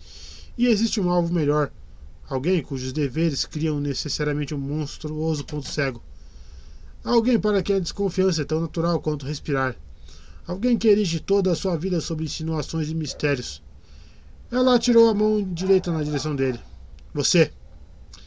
Howard fez menção de pular da cadeira. Eu ainda não me dispensei, Tufir, ela exclamou furiosa. O velho Mentat quase caiu da cadeira tão rápido seus músculos o traíram. Ela sorriu sem alegria. Agora você conhece uma parte do verdadeiro treinamento que recebemos, ela disse. Howard tentou engolir em seco. A ordem que partira dela tinha sido régia, peremptória, emitida num tom e de um modo que ele achara completamente irresistíveis. O corpo dele tinha obedecido antes que ele pudesse pensar a respeito. Nada poderia ter impedido sua reação, nem a lógica, nem a ira passional, nada. Para fazer o que ela tinha acabado de fazer, era necessário um conhecimento íntimo e apurado da pessoa comandada, um controle tão profundo que ele nunca imaginara possível. Já disse que devemos nos entender, ela disse. Quis dizer que você deve me entender. Eu já entendo você. E digo-lhe nesse instante que sua lealdade ao Duque é tudo o que garante sua segurança comigo. Ela, ele a encarou e umedeceu os lábios com a língua. Se eu quisesse um fantoche, o Duque teria se casado comigo, ela disse. Ele poderia até mesmo pensar que eu tivesse feito de livre e espontânea vontade. Howard baixou a cabeça e passou a olhar através de seus cílios esparsos. Somente um controle dos mais rígidos o impedia de chamar os guardas. O controle e agora a suspeita de que a mulher não permitiria tal coisa. Sua pele se arrepiava ao lembrar de como ela o havia controlado. No momento de hesitação, ela poderia ter sacado uma arma para matá-lo. Será que todo ser humano tem esse ponto cego? Ele imaginou. Todos podemos ser comandados a agir sem opor resistência? A ideia o desconcertava. Quem conseguiria impedir alguém com esse poder? Você vislumbrou o punho que a luva das Bene Gesserit esconde, ela disse. São poucos aqueles que o veem e sobrevivem. E o que fiz é uma coisa relativamente simples para nós. Você não viu todo o meu arsenal. Pense nisso. Por que não usa isso para destruir os inimigos do Duque? Ele perguntou. O que quer que eu destrua? Ela perguntou. Quer que eu transforme nosso Duque num fraco e que o faça depender eternamente de mim? Mas com esse poder. O poder é uma faca de dois gumes, Tofir, ela disse. Você está pensando com que facilidade ela poderia dar forma a um instrumento humano e com ele atingir as entranhas do inimigo. Verdade, Tufir, até mesmo as suas entranhas. Mas o que eu ganharia com isso? Se algumas Bene Gesserit fizessem tais coisas, isso não lançaria uma suspeita sobre todas as Bene Gesserit? Não queremos isso, Tufir. Não queremos destruir nós mesmos. Ela balançou afirmativamente a cabeça. Existimos realmente apenas para servir. Não sei o que responder, ele disse. Sabe que não. Você não contará nada do que aconteceu aqui a ninguém, ela disse. Conheço você, Tufir. Milady. Mais uma vez o velho tentou engolir em seco e pensou. Ela tem grandes poderes, é fato. Mas isso não faria dela um instrumento ainda mais formidável para os Harkonnen? O Duque poderia ser destruído tão rapidamente por seus amigos quanto por seus inimigos, ela disse. Creio que agora você irá investigar essa suspeita a fundo e se livrar-se dela. No caso de se mostrar infundada, ele disse. No caso, ela escarneceu. No caso. Você é mesmo tenaz, ela disse. Cauteloso, ele disse, e ciente do fator erro. Então tenho outra pergunta para você. O que significa para você estar diante de um outro ser humano de mãos amarradas e impotente, e esse outro ser humano segura uma faca contra sua garganta, mas se recusa a matá-lo? Desamarra-o e dá-lhe a faca para usá-la como bem entender. Ela se levantou da poltrona e deu as costas para ele. Pode ir agora, Tufir. O velho Mentat se levantou Hesitou e sua mão esgueirou-se na direção da arma letal sob sua túnica. Lembrou-se da praça de touros e do pai do duque, que tinha sido um homem de coragem, apesar de todos os outros seus outros defeitos. E certo dia de corrida, tempos atrás, o animal feroz e negro parado lá, cabisbaixo, imobilizado, confuso. O velho duque dera as costas aos cornos a capa atirada com afetação sobre um dos braços, enquanto os gritos de aplauso choviam das, choviam das arquibancadas. Eu sou o touro, e ela, o toureiro, Howard pensou. Afastou sua mão da arma, olhou de relance para o suor que cintilava em sua palma vazia. E soube então que, independentemente de qual fosse a verdade no fim das contas, ele nunca esqueceria aquele momento nem perderia sua admiração suprema por Lady Jessica. Em silêncio, lhe deu meia volta e saiu da sala. Jéssica deixou de olhar para o reflexo nas janelas, virou-se e fitou a porta fechada. Agora veremos alguma coisa ser feita, ela sussurrou. 18. Digladia-se com sonhos? Peleja com sombras? Move-se numa espécie de sono? O tempo escapuliu, sua vida foi roubada. Ocupou-se de ninharias, vítima de seu desatino. Nênia para James na planície fúnebre, retirada de canções de Muad'Dib, da princesa Irulã. Leto estava no vestíbulo de sua casa, estudando um bilhete à luz de uma única luminária suspensa. Faltavam ainda algumas horas para amanhecer e ele sentiu cansaço. Um mensageiro Fremen levara o bilhete aos guardas mais avançados havia pouco, exatamente quando o Duque chegara a seu posto de comando. Dizia o bilhete: Uma coluna de fumaça de uma coluna de fumaça de dia, um pilar de fogo à noite. Não havia assinatura. O que significa? ele perguntou. O mensageiro havia partido sem esperar respostas e antes que pudesse interpelá-lo. Sumira a noite adentro feito uma sombra. Leto enfiou o papel num dos bolsos de sua túnica, pensando em mostrá-lo a Hawat mais tarde. Afastou um cacho de cabelos da testa, inspirou como quem que suspirasse. O efeito das pílulas antifadiga estava passando. Foram dois longos dias desde o jantar e bem mais tempo desde a última vez que ele havia dormido. Fora os problemas militares, ele tivera ainda por cima aquela reunião com Hawat que relatou sua conversa com Jéssica. Devo acordar Jéssica? Ele se perguntou. Não há mais motivos para esse joguinho de segredo entre nós. Ou? Maldito seja o Duncan. Maldito seja Duncan Idaho, sacudiu a cabeça. Não, não o Duncan. Errei ao não confiar em Jéssica desde o início. Tenho que confiar agora, antes que a situação fique pior ainda. A situação fez com que se sentisse melhor e ele foi rapidamente do vestíbulo para o grande átrio, pelas galerias em direção à ala da família. Na curva de onde as galerias se dividiam, levando a uma área de serviço, ele se deteve. Um estranho vagido vinha de algum lugar da galeria de serviço. Leto levou a mão esquerda à chave de seu cinturão escudo e deixou o quinjal deslizar para a mão direita. A faca transmitia uma sensação de segurança. O som estranho dava-lhe calafrios.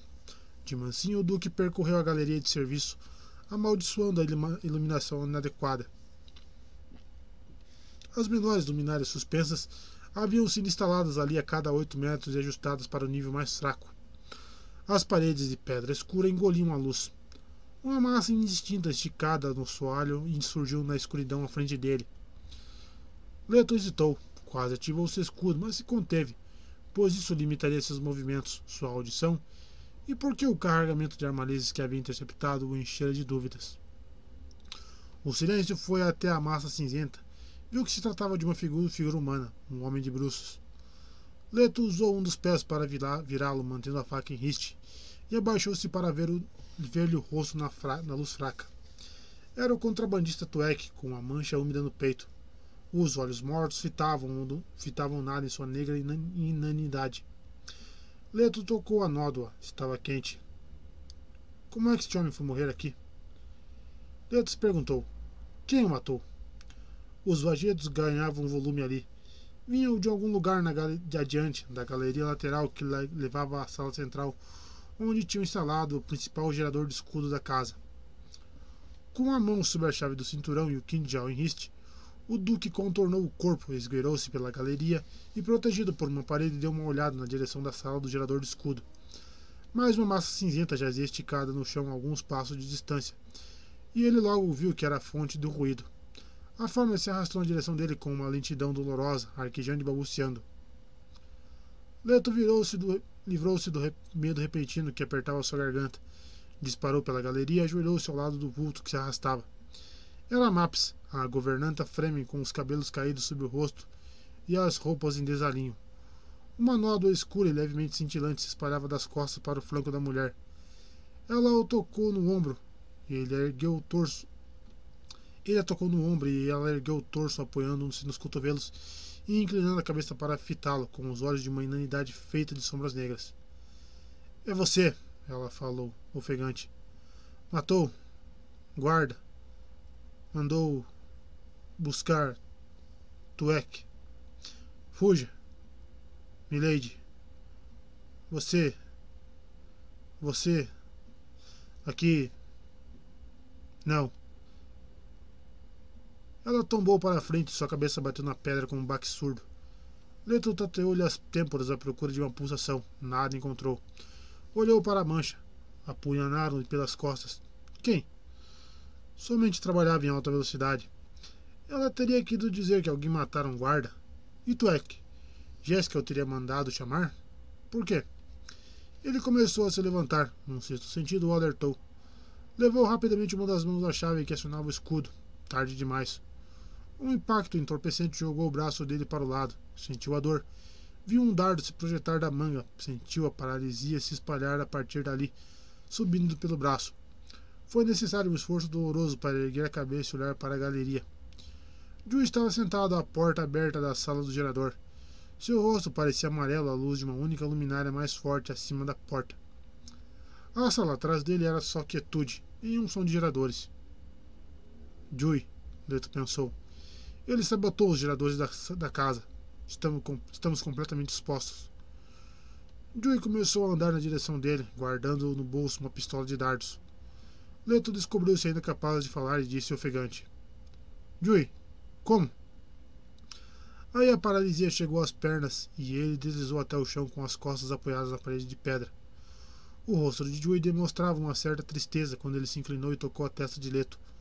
O Duque descobriu-se capaz de sentir o contato, mas era algo remoto, embotado.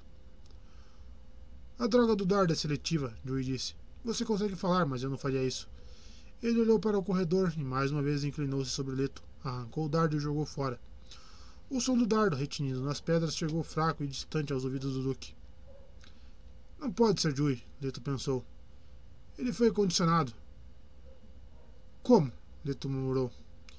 Sinto muito, meu caro Duque, mas existem coisas mais fortes que isso. Ele tocou a tatuagem em forma de diamante em sua testa. Eu mesmo acho isso tudo isso muito estranho, essa supressão de minha consciência febril. Mas quero matar um homem. Sim, realmente desejo isso. Para conseguir o que quero, não deixarei nada me deter. Ele olhou para baixo para o Duque. Ah, não é você, meu caro Duque. O Barão Harkonnen. Quero matar o Barão. Barão. Har. Fique quieto, por favor, meu pobre Duque. Você não tem muito tempo. Aquele incisivo que implantei em sua boca depois da queda em Narcal. Aquele dente precisa ser substituído. Em instantes eu o deixarei inconsciente e trocarei o dente. Ele abriu a mão, contemplou alguma coisa ali. Uma duplicata exata com o cerne esculpido primorosamente em forma de nervo. Escapará aos detectores de praxe, até mesmo a um exame rápido. Mas se você o morder com força, a cobertura irá se esfacelar. Então, se exalar com força, você encherá o ar a seu redor com um gás venenoso, extremamente letal. Leto olhou para cima e encarou Dewey, vendo a loucura nos olhos do homem, a transpiração na testa e o queixo. Você morrerá de um jeito ou de outro, meu pobre Duque, Dewey disse. Mas chegará bem perto do barão antes de morrer. Ele acreditará que você está tão entorpecido pelas drogas que não fará nenhuma tentativa derradeira de atacá-lo. E você estará drogado e amarrado. Mas o ataque pode assumir formas estranhas. E você irá se lembrar do dente. O dente do Quileto Atreides. Você irá se lembrar do dente. O velho médico aproximou-se mais e mais até seu rosto e seu bigode pendente dominarem o campo visual cada vez mais estreito de Leto. O dente, Dewey murmurou. Por quê? Leto sussurrou. Dewey se abaixou ao lado do Duque, apoiado num dos joelhos. Fiz com o barão um pacto de Shaitan. Tenho de me certificar de que ele cumprirá sua parte. Quando eu ouvir, saberei. Quando olhar para o barão, eu saberei mas nunca me verei diante dele sem pagar o preço. Você é o preço, meu pobre Duque. E eu saberei quando vir. Minha pobre Havana me ensinou muitas coisas, e uma delas é enxergar a verdade certeira quando a tensão é imensa. Nem sempre consigo fazer isso, mas quando vir o barão, então eu saberei. Leto tentou olhar para baixo para o dente na mão de Jui. Sentia como se aquilo estivesse acontecendo num pesadelo. Não poderia ser. Os lábios arroxeados de Jui abriram-se num esgar. Não chegarei perto o bastante do barão, do contrário, eu, faria, eu mesmo faria. Não. Serei detido a uma distância segura. Mas você? Ora, ora. Você minha, minha arma adorável. O barão vai querer você perto dele para tripudiar e vangloriar-se um pouco. Leto viu-se quase hipnotizado por um músculo no lado esquerdo da mandíbula de Joey. O músculo se contorcia quando o homem falava. Joey se aproximou ainda mais. E você, meu bom duque, meu precioso duque, tente se livrar deste dente. Ele apresentou o dente segurando entre o indicador e o polegar. Será tudo que lhe restará. A boca de Leto se moveu sem emitir qualquer som e em seguida. Recuso. Ah, não, não pode recusar. Porque, em troca desse pequeno favor, farei uma coisa por você. Salvarei seu filho e sua mulher. Ninguém mais conseguirá fazer isso. Eles podem ser removidos para algum lugar onde nenhum Harkonnen os alcançará. Como? Salvar eles? Leto sussurrou. Fazendo parecer que estão mortos, escondendo-se entre as pessoas que sacam o punhal ao ouvir o nome dos Harkonnen que odeiam tanto os Harkonnen que queimarão uma cadeira onde um Harkonnen tivesse sentado, que salgariam a terra onde um Harkonnen pisasse. Ele tocou a mandíbula de Leto. Sente alguma coisa na mandíbula? O Duque descobriu que não conseguia responder. Sentiu um puxão distante. Viu a mão de Jui aparecer segurando o anel do sinete do Cal. Para Paul, Jui disse. Você ficará inconsciente em instantes. Adeus, meu pobre Duque. Quando nos encontrarmos de novo, não teremos tempo para conversar. Um distanciamento frio se espalhou a partir da mandíbula de Leto, subindo-lhe para a face. O corredor obscuro ficou reduzido a um ponto que tinha como centro os lábios arroxeados de Joey. Lembre-se do dente, Joey sussurrou. O dente. 19. Deveria existir uma ciência do descontentamento. As pessoas precisam de dificuldade e opressão para desenvolver músculos psíquicos. Excerto de frases reunidas de Muad'Dib, da princesa Irulã. Jéssica acordou no escuro, sentindo a premonição na quietude a seu redor. Não conseguia entender por que seu corpo e sua mente pareciam tão apáticos. O medo bulia com seus nervos. Cogitou se sentar na cama e acender a luz, mas algo refreou a decisão. Sua boca parecia estranha. Tan, tan, tan, tan. Era um som surdo que, no escuro, via não se sabia de onde, de algum lugar. A espera se encheu de tempo, estalidos e pontas de agulhas em movimento. Ela começou a sentir seu corpo, a perceber amarras nos pulsos e tornozelos, uma mordaça na boca. Estava deitada de lado, com as mãos atadas às costas. Experimentou as amarras e percebeu que eram de fibra de criskel e que só ficariam mais apertadas se ela as puxasse. E então ela se lembrou. Algo se movera na escuridão de seu quarto, algo úmido e pungente atingira seu rosto, enchendo sua boca e mãos tenta tentaram agarrá-la e mãos tentaram agarrá-la. Ela havia arquejado, uma única inspiração, e sentiram o narcótico na umidade. A consciência tinha recuado, mergulhando-a numa arca negra de terror. Aconteceu, ela pensou. Como era simples subjugar as Bene Gesserit. Bastava apenas a traição. Hawat estava certo. Ela se obrigou a não puxar as amarras. Este não é meu quarto, ela pensou. Levaram-me para algum outro lugar. Aos poucos ela foi reunindo a calma interior. Percebeu o odor de seu próprio suor rançoso misturado à infusão química do medo.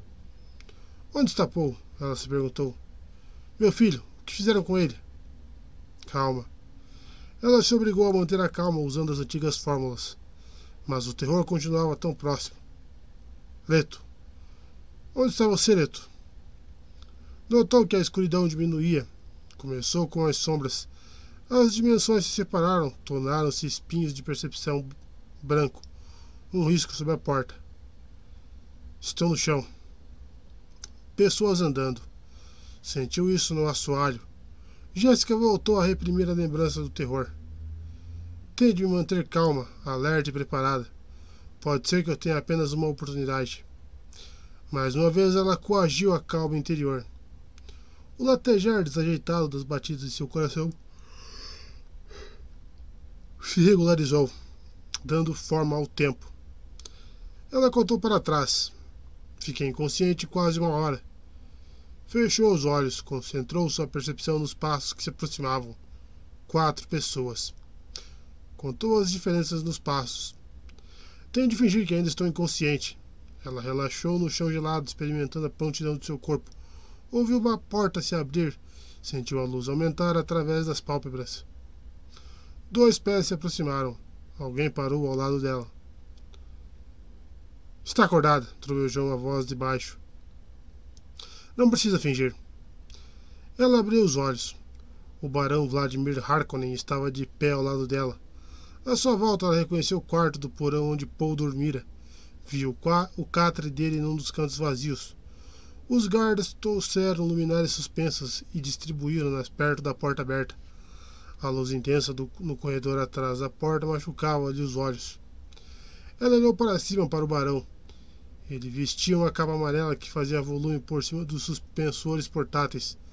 As bochechas gordas eram dois montes querubínicos sob os olhinhos ara aractonegros. O tempo da ação da droga foi calculado, rebombou ele. Sabíamos o exato minuto em que você recuperaria a consciência. Como? Ela se perguntou. Teria de saber meu peso exato, conhecer meu, meu metabolismo, meu. Jui. É uma pena que tenha de continuar amordaçado, disse Barão. Teríamos uma conversa tão interessante. Só poderia ser Jui, ela pensou. Mas como? O Barão olhou para a porta atrás dele. Entre, Peter. Ela nunca antes tinha visto o homem que entrou e colocou-se ao lado do barão, mas o rosto era conhecido, e também o homem. Peter de Vries, o assassino Mentate. Ela o examinou, traços aquilinos, olhos tingidos de azul que sugeriam ser nativo de Arrax, mas sutilezas de postura e movimentação deixavam claro que não era o caso. E a pele dele era firme, era firme, rica em água.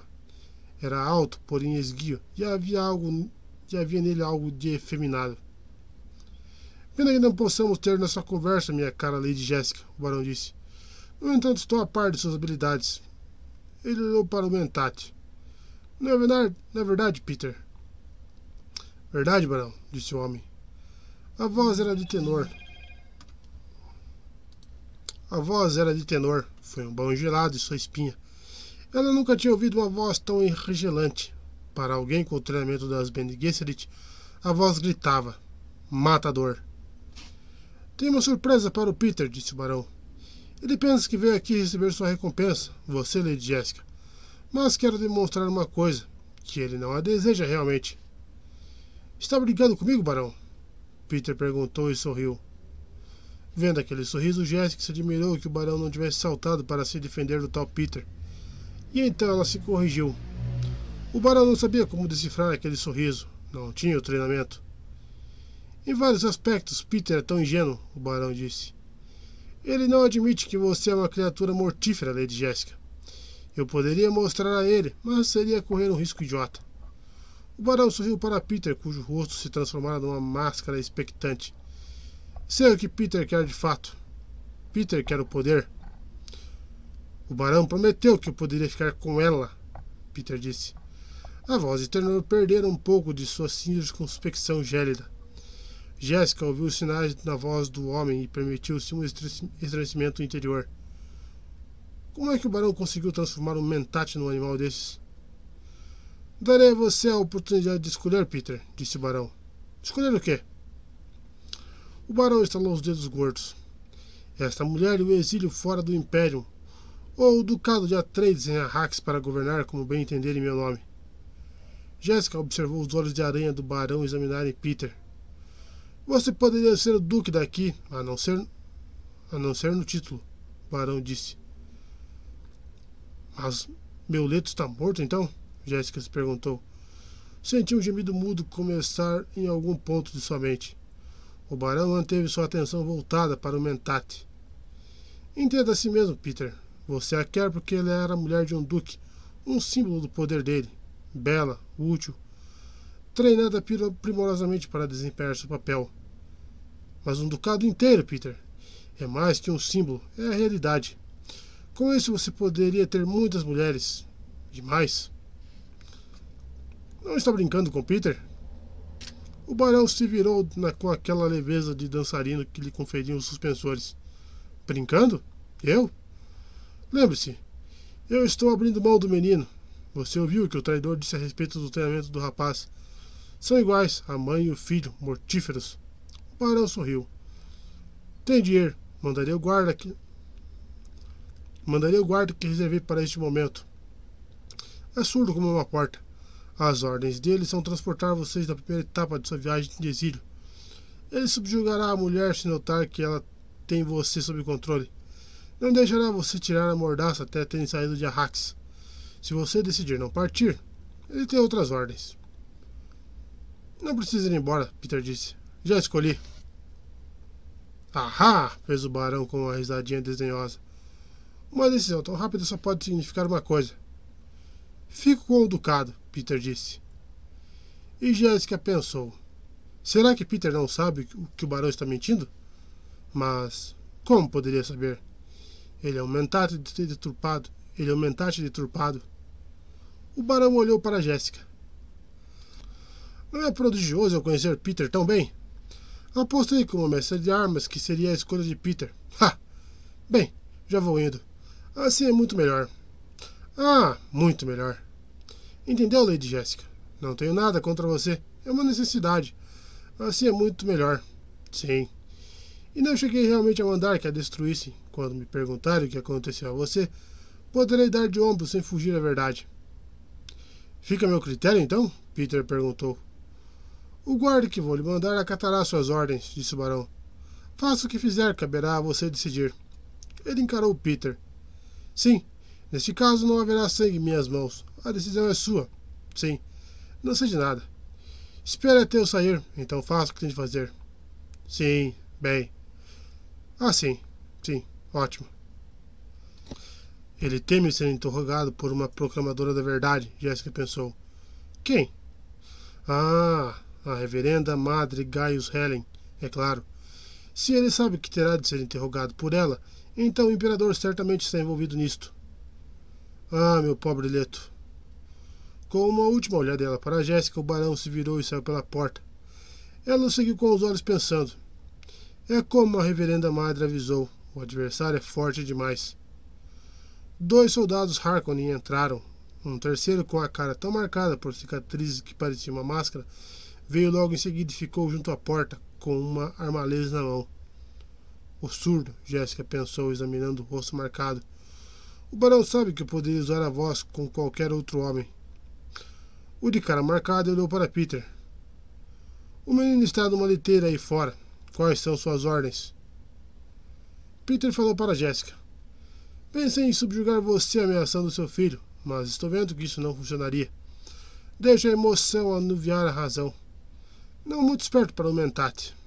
Olhou para os dois primeiros soldados, virando-se para que o surdo pudesse ler seus lábios. Leve os dois para o deserto, como o traidor sugeriu que fizéssemos com o menino. O plano dele é bom.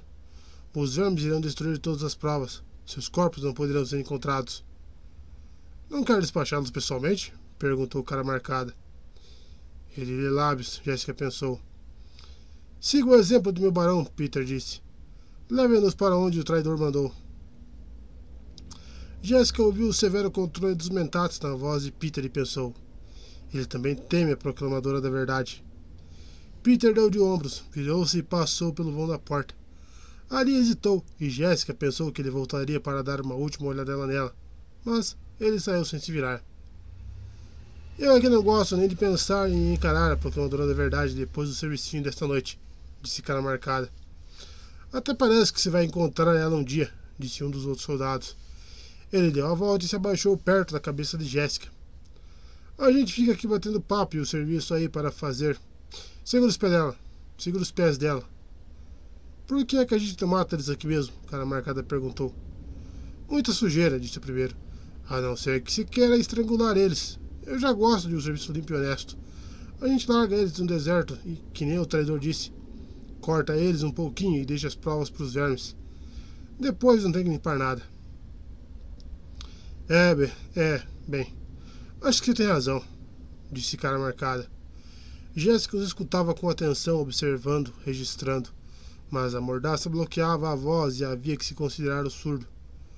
Cara marcada devolveu a maleza ao coldre, segurou os pés dela. Ergueram-na como se ela fosse uma saca de grãos. Fizeram-na passar pela porta e a jogaram numa liteira sustentada por suspensores que traziam outro vulto amarrado. Quando a viraram para acomodá-la na liteira, ela viu o rosto de sua companhia, Paul. Ele estava amarrado, mas não amordaçado. O rosto dele não estava a mais de 10 centímetros do dela, olhos fechados, respiração regular. Será que foi drogado? Ela se perguntou. Os soldados ergueram a liteira e os olhos de Paul se abriram numa fração, uma fração mínima. Rasgos escuros olhando para ela. Que ele não tente usar a voz, ela rogou. O guarda surdo. Os olhos de Paul se fecharam.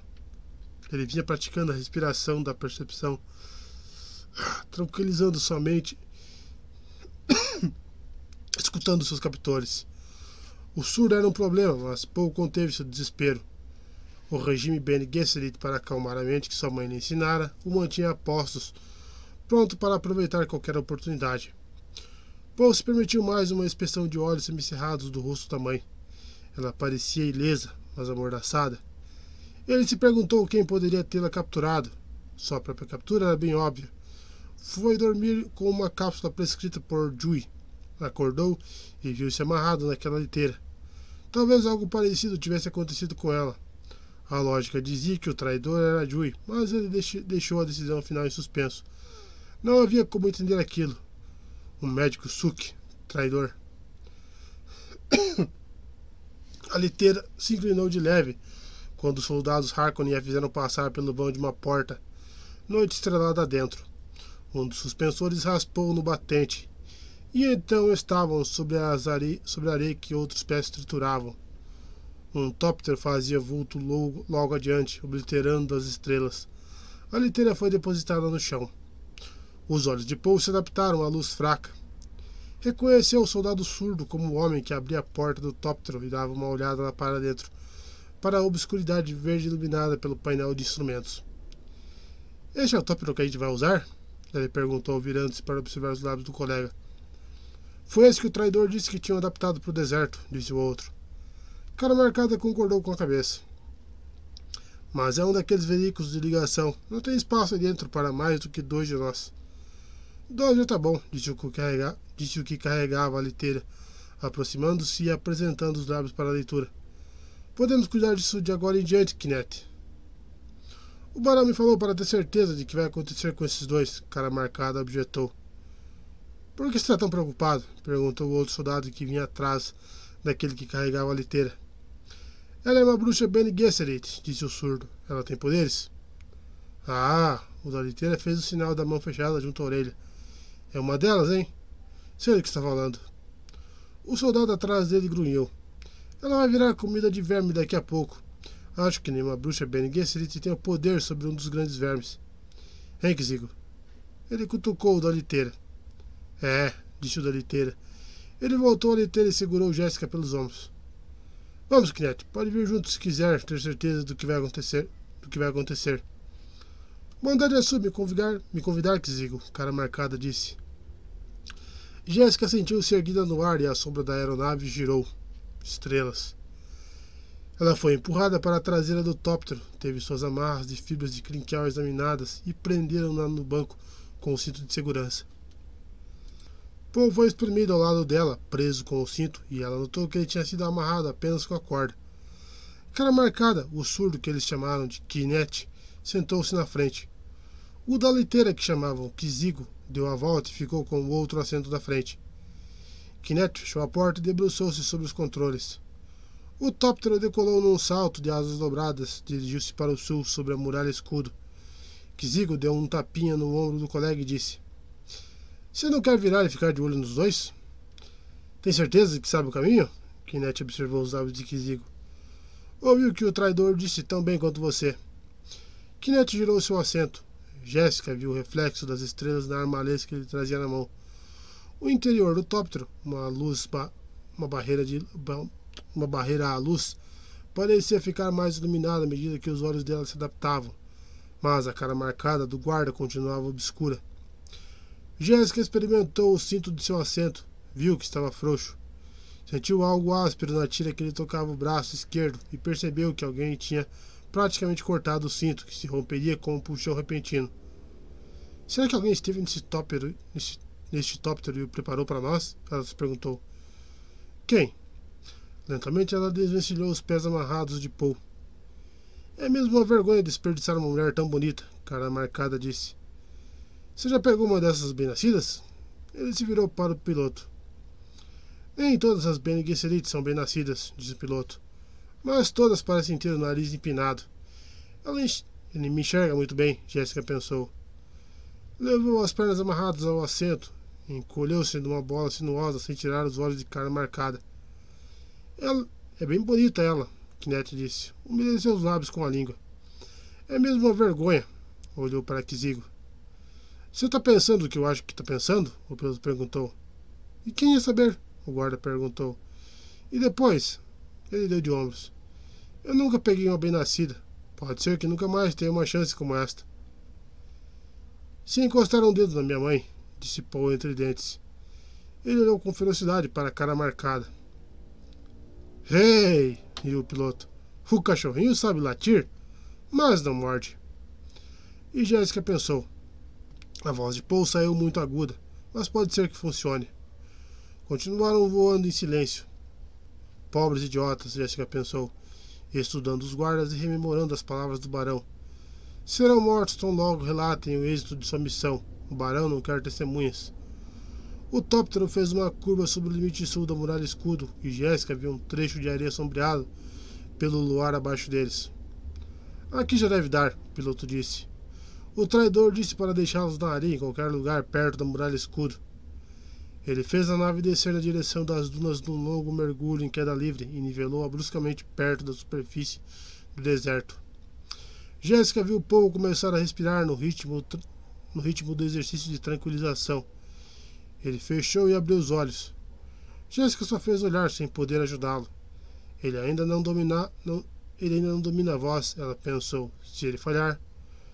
O tóptero tocou a areia com uma guinada suave e Jéssica, olhando para o norte, de volta para a muralha escudo, viu a sombra de asas se esconder lá em cima. Alguém está nos seguindo, ela pensou. Quem? E depois, o grupo que o barão designou para vigiar esses dois. Também haverá vigias para os vigias. Kizigo desligou os rotores das asas. O silêncio inundou a cabine. Jéssica virou a cabeça. Via pela janela atrás de cara marcada o brilho fraco de uma das luas que nascia. Um aro açucarado de rocha elevando-se do deserto. Elevações erodidas pelas rajadas de areia raiavam-lhe os flancos. Paul limpou a garganta. O piloto disse: Agora, Kinect. Não sei, Kizigo. Kizigo se virou e disse: Ah, olha só. Ele estendeu a mão na direção da saia de Jéssica. Tire a mordaça dela, Paul ordenou. Jéssica sentiu as palavras se soarem no ar. O tom, o timbre excelente, imperioso, muito feroz, teria sido melhor se tivesse saído um pouco mais grave, mas poderia ainda se encaixar no espectro daquele homem. Kizigo desviou sua mão para a faixa da boca de Jéssica e afrouxou o nó da mordaça. Pare com isso! Kinect mandou. Ah, cala essa boca! Kizigo disse. As mãos dela estão amarradas. Ele soltou o nó e a faixa caiu. Seus olhos brilharam quando ele examinou Jéssica. Kinect pousou uma das mãos sobre o braço do piloto. Olha, Kizigo, não precisa. Jéssica torceu o pescoço, cuspiu a mordaça deu, sua deu a sua voz um tom grave pessoal. Cavaleiros, não preciso brigar por minha causa. Ao mesmo tempo, ela se contorceu sinuosamente para que Kinect pudesse vê-la. Ela viu que os dois ficaram tensos, sabendo que naquele instante eles se convenceram de que era preciso brigar por ela. Sua discordância não precisava de outro motivo. Em suas mentes, eles já estavam brigando por ela. Ela ergueu o rosto iluminado pelos instrumentos para garantir que Kinect lesse seus lábios e disse: não se indisponham. Eles se afastaram ainda mais e trocaram olhares desconfiados. Existe alguma mulher pela qual vale a pena lutar? Ela perguntou. Pelo simples fato de pronunciar as palavras, de estar ali, ela fez valer a pena lutarem por ela. Apertou os lábios, obrigou-se a ficar quieto. Ele tivera sua oportunidade com a voz. Agora, tudo dependia de sua mãe, cuja experiência era muito maior que a sua. É, cara marcada disse. A gente não precisa brigar por causa. A mão dele disparou, disparou na direção da garganta do piloto. O golpe foi recebido por um brilho metálico que golpeou, bloqueou o braço e, no mesmo movimento, enterrou-se impetuosamente no peito de Kinect. Cara marcada gemeu, arqueou-se para trás de encontro à porta. Achou que eu fosse um idiota para não reconhecer esse truque? Kizigo disse. Ele recolheu a mão, revelando a faca que cintilou a luz do luar. Agora, cachorrinho, ele disse, se inclinou na direção de Paul. Não é necessário, Jéssica murmurou. Kizigo hesitou. Não prefere que eu coopere? Jéssica perguntou. Dê uma chance ao menino. Seus lábios se abriram num sorriso descarnino. Ele já tem tão poucas lá fora, na areia. Se lhes concedesse isso. Ela sorriu. Você poderia se ver muito bem recompensado. Kizigo olhou para a esquerda, para a direita, voltou sua atenção para Jéssica. Já me contaram que um homem pode pensar. Já me contaram que um homem pode passar nesse deserto, ele disse. A faca pode ser uma bênção para o garoto. Não estou pedindo muito, Jéssica implorou. Está tentando me enganar, Kizigo disse. Não quero ver meu filho morrer, Jéssica disse. Onde está o truque? Kizigo recuou, acionou o trinco da porta com o cotovelo. Agarrou o Paul, arrancou-o do assento, colocou metade do corpo do menino para fora do tóptero e segurou a faca no ar. É que você vai fazer, cachorrinho, se eu cortar suas cordas? Ele sairá daqui imediatamente e irá para aquelas rochas, Jéssica disse. É isso que vai fazer, cachorrinho? Kizigo perguntou. A voz de Paul saiu convenientemente rude. Sim. A faca baixou, cortou as amarras das pernas, das pernas dele. Paul sentiu em suas costas a mão pronta para atirá-lo na areia. Fingiu cambalear de encontro ao umbral da porta em busca de apoio. Virou-se como quem tentasse se segurar e atacou com o pé direito. O dedo do pé foi dirigido com uma precisão que fazia jus a seus longos anos de treinamento, como se todo aquele treinamento se concentrasse naquele instante. Quase todos os músculos de seu corpo cooperaram na colocação do golpe. A porta atingiu a parte mole do abdômen de Kizigo, logo abaixo do externo, e subiu com toda a força, passando por cima do fígado e atravessando o diafragma para esmagar o ventrículo direito do coração do homem. Com um grito gorgolejante, o guarda foi atirado para trás sobre os bancos. Paul, incapaz de usar as mãos, continuou a cair até a areia, aterrissando com uma cambalhota que absorveu o impacto, e o recolocou em pé num só movimento. Ele voltou a entrar na cabine, encontrou a faca, segurou-a entre os dentes enquanto sua mãe cerrava as amarras que a prendiam. Ela pegou a arma e liberou as mãos dele. Eu poderia ter cuidado dele, ela disse. Ele teria de cortar minhas amarras. Foi um risco idiota. Vi a oportunidade e aproveitei, ele disse. Ela ouviu o controle severo da voz dele e disse: O sinal da casa de Joey foi desenhado no teto desta cabine. Ela olhou para cima e viu o símbolo em caracol. Vamos sair e examinar este veículo, ela disse. Há uma mochila debaixo do banco do piloto. Eu a senti quando entramos. Uma bomba? Duvido. Há algo peculiar aqui. Paul saltou para a areia e Jéssica o seguiu. Ela se virou, enfiou a mão sob o banco à procura da estranha mochila, vendo os pés de Kizigo bem perto do seu rosto, sentindo a umidade da mochila ao retirá-la, percebendo que era o sangue do piloto. Desperdício de umidade, ela pensou, sabendo que se tratava de um pensamento arraquino. Paul olhou ao redor, viu a escarpa rochosa que se erguia do deserto, como uma praia que se elevava do mar, e as paliçadas esculpidas pelo vento mais adiante. Ele deu meia volta quando sua mãe tirou da mochila do tóptero. Tirou a mochila do tóptero. Viu a olhar sobre as dunas para murar o escudo. Ele olhou para ver o que tinha chamado a atenção dela. Viu um outro tóptero se precipitando na direção deles. Percebeu que não tinham tempo para tirar os corpos de dentro do tóptero e fugir. Corra, Paul! Jessica gritou. São os Harkonnen! 20 a Hacks ensina a mentalidade da faca, cortar fora o que está incompleto e dizer que agora está completo, porque acabou aqui. Excerto de frases reunidas de Moad Dib da Princesa Irulan. Um homem vestindo o uniforme Harkonnen derrapou no chão e deteve-se na ponta do corredor.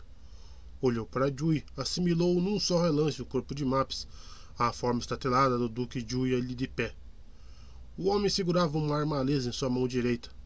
Havia nele um ar despreocupado de brutalidade, uma sensação de vigor e aplombo que fez Jui estremecer. Sardalcar, Jui pensou. Um Bachar, pelo jeito. Provavelmente um dos subordinados diretos do imperador mandado aqui para ficar de olho nas coisas. Não importa o uniforme, não há como disfarçá-los. Você é Jui, o homem disse. Ele olhou intrigado para o anel da escola Suki nos cabelos do médico. Olhou uma vez só para a tatuagem em forma de diamante e depois encontrou os olhos de Jui. Sou Jui, disse o médico. Pode relaxar, Jui, o homem disse. Quando você baixou os escudos da casa, nós entramos em seguida. Tudo está sob controle. Este é o Duque?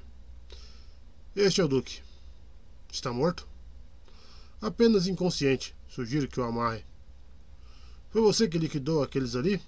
Ele deu de relance para trás a direção do corredor onde jazia o corpo de Maps. Tanto pior, Joey murmurou. Pior, desdenhou Sardalcar. Ele avançou, ele avançou, olhou para letra no chão. Então, este é o grande Duque Vermelho. Se eu ainda tivesse alguma dúvida sobre a identidade deste homem, não a teria mais agora, Joey pensou. Somente o imperador chamava os Atreides de Duques Vermelhos. O Sardalcar se abaixou, cortou a insígnia do gavião vermelho que Leto trazia no uniforme. É só uma lembrancinha, ele disse. Onde está o anel do sinete do Cal? Não está com ele, Joey disse. Estou vendo! O Sardalcar berrou. Joey se impertigou e engoliu em seco. Se me pressionarem, se trouxerem uma proclamadora da verdade, descobrirão sobre o anel, sobre o tóptero que preparei. Será tudo um fracasso. Às vezes o Duque mandava o anel por um mensageiro para garantir que a ordem vinha diretamente dele, Joey disse. Devem ser uns mensageiros de total confiança, resmungou Sardalcar. Não vai amarrá-lo? Joey arriscou. Por quanto tempo ele ficará inconsciente? Mais ou menos duas horas. Não fui tão preciso na dosagem dele como fiz com a mulher e o menino. O Sardalcar cutucou o Duque com o dedo do pé. Desse não precisamos ter medo nem mesmo acordado. Quando é que a mulher e o menino irão acordar? Daqui a uns dez minutos. Tão cedo? Disseram-me que o barão chegaria logo depois de seus homens. Assim será. Você espera lá fora, Jui. Olhou duro para o médico. Agora? Jui olhou para Leto. E quanto ele será entregue ao barão devidamente amarrado como um assado que vai ao forno. Mais uma vez o Sardalcara olhou para o diamante tatuado na testa de Jui. Você é conhecido, estará bem seguro nos corredores. Não temos mais tempo para jogar conversa fora, traidor. Já estou ouvindo os outros que chegam. Traidor, Jui pensou. Baixou o olhar passando pelos, passou pelo Sardalcar, sabendo que era só um vislumbre de como a história se lembraria dele. Jui o traidor. Ele passou por outros cadáveres no caminho até a entrada principal e olhou de relance para eles, temendo que um deles pudesse ser Paul ou Jéssica. Eram todos soldados da guarda, ou então usavam uniformes Harkonnen. Alguns guardas Harkonnen ficaram alertas e o encararam quando ele saiu pela porta, pela, pela porta da frente para a noite iluminada pelas chamas. Haviam ateado fogo às palmeiras da rua para iluminar a casa. A fumaça negra do combustível usado para incendiar as árvores subia aos borbotões, atravessando as chamas alaranjadas. É um traidor, alguém disse. O barão vai querer ver você em breve, disse outro. Tenho de chegar ao tóptero, Joey pensou. Tenho de colocar o anel ducal num lugar onde Paul possa encontrá-lo. E o medo o atingiu. Se Idaho desconfiar de mim ou perder a paciência, se não esperar e se não for exatamente aonde eu lhe disse para ir, Jessica e Paul não serão poupados do massacre e a mim será negado até mesmo esse pequeno alívio para a consciência. O guarda Harkonnen soltou o braço dele e disse: Espera ali e fique fora do caminho. De repente, Joey se viu como palha naquele cenário de destruição, sem que nada lhe fosse poupado, sem que ele demonstrasse um pingo de pena. Idaho não pode falhar. Um outro guarda tombou com ele e gritou: Fique fora do caminho! Mesmo se aproveitando de mim, eles me desprezam, Joey pensou. Ele se impertigou depois de ser empurrado para um lado e recuperou um pouco de sua dignidade. Espere, barão, rosnou um oficial da guarda. Julia assentiu, caminhou com naturalidade controlada ao longo da fachada da casa, dobrou a esquina e entrou nas sombras, fora do alcance da luz das palmeiras em chamas. Rapidamente, cada passo denunciava sua ansiedade. Ele foi até o jardim dos fundos, sob a estufa onde o Tóptero esperava, a nave que ele posicionara ali para levar Paul e sua mãe. Havia um guarda diante da porta aberta nos fundos da casa, com a atenção concentrada no corredor iluminado e no estardalhaço que fazia os homens lá dentro, vasculhando sala por sala. Como estavam confiantes! Dewey abraçou as sombras, contornou o tóptero, abriu delicadamente a porta do lado oposto que se achava o guarda. Tateou sob os assentos da frente em busca do frame kit que escondera ali. Levantou uma aba e enfiou lá dentro o sinete do cal. Sentiu que amassava o papel de especiaria bilhete que escrevera e enfiou o anel dentro dele. Recolheu a mão e voltou a fechar a mochila. Drew fechou de mansinho a porta do tóptero, contornou a esquina da casa e voltou às árvores em chamas. Está feito, ele pensou. Mais uma vez ele apareceu à luz das palmeiras ardentes. Envolveu-se mais em seu manto, olhou para as chamas. Logo saberei. Logo verei o barão e saberei. E o barão. Ele irá confrontar um pequeno dente. 21.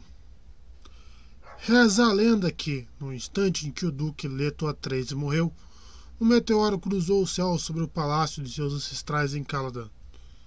Princesa Irulan, introdução à história de Muad'Dib para crianças.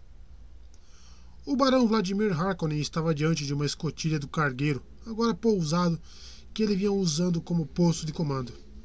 Pela escotilha ele via a noite arraquina iluminada pelas chamas. Sua atenção se concentrou na distante muralha escudo, onde a arma secreta do barão fazia seu trabalho a artilharia explosiva.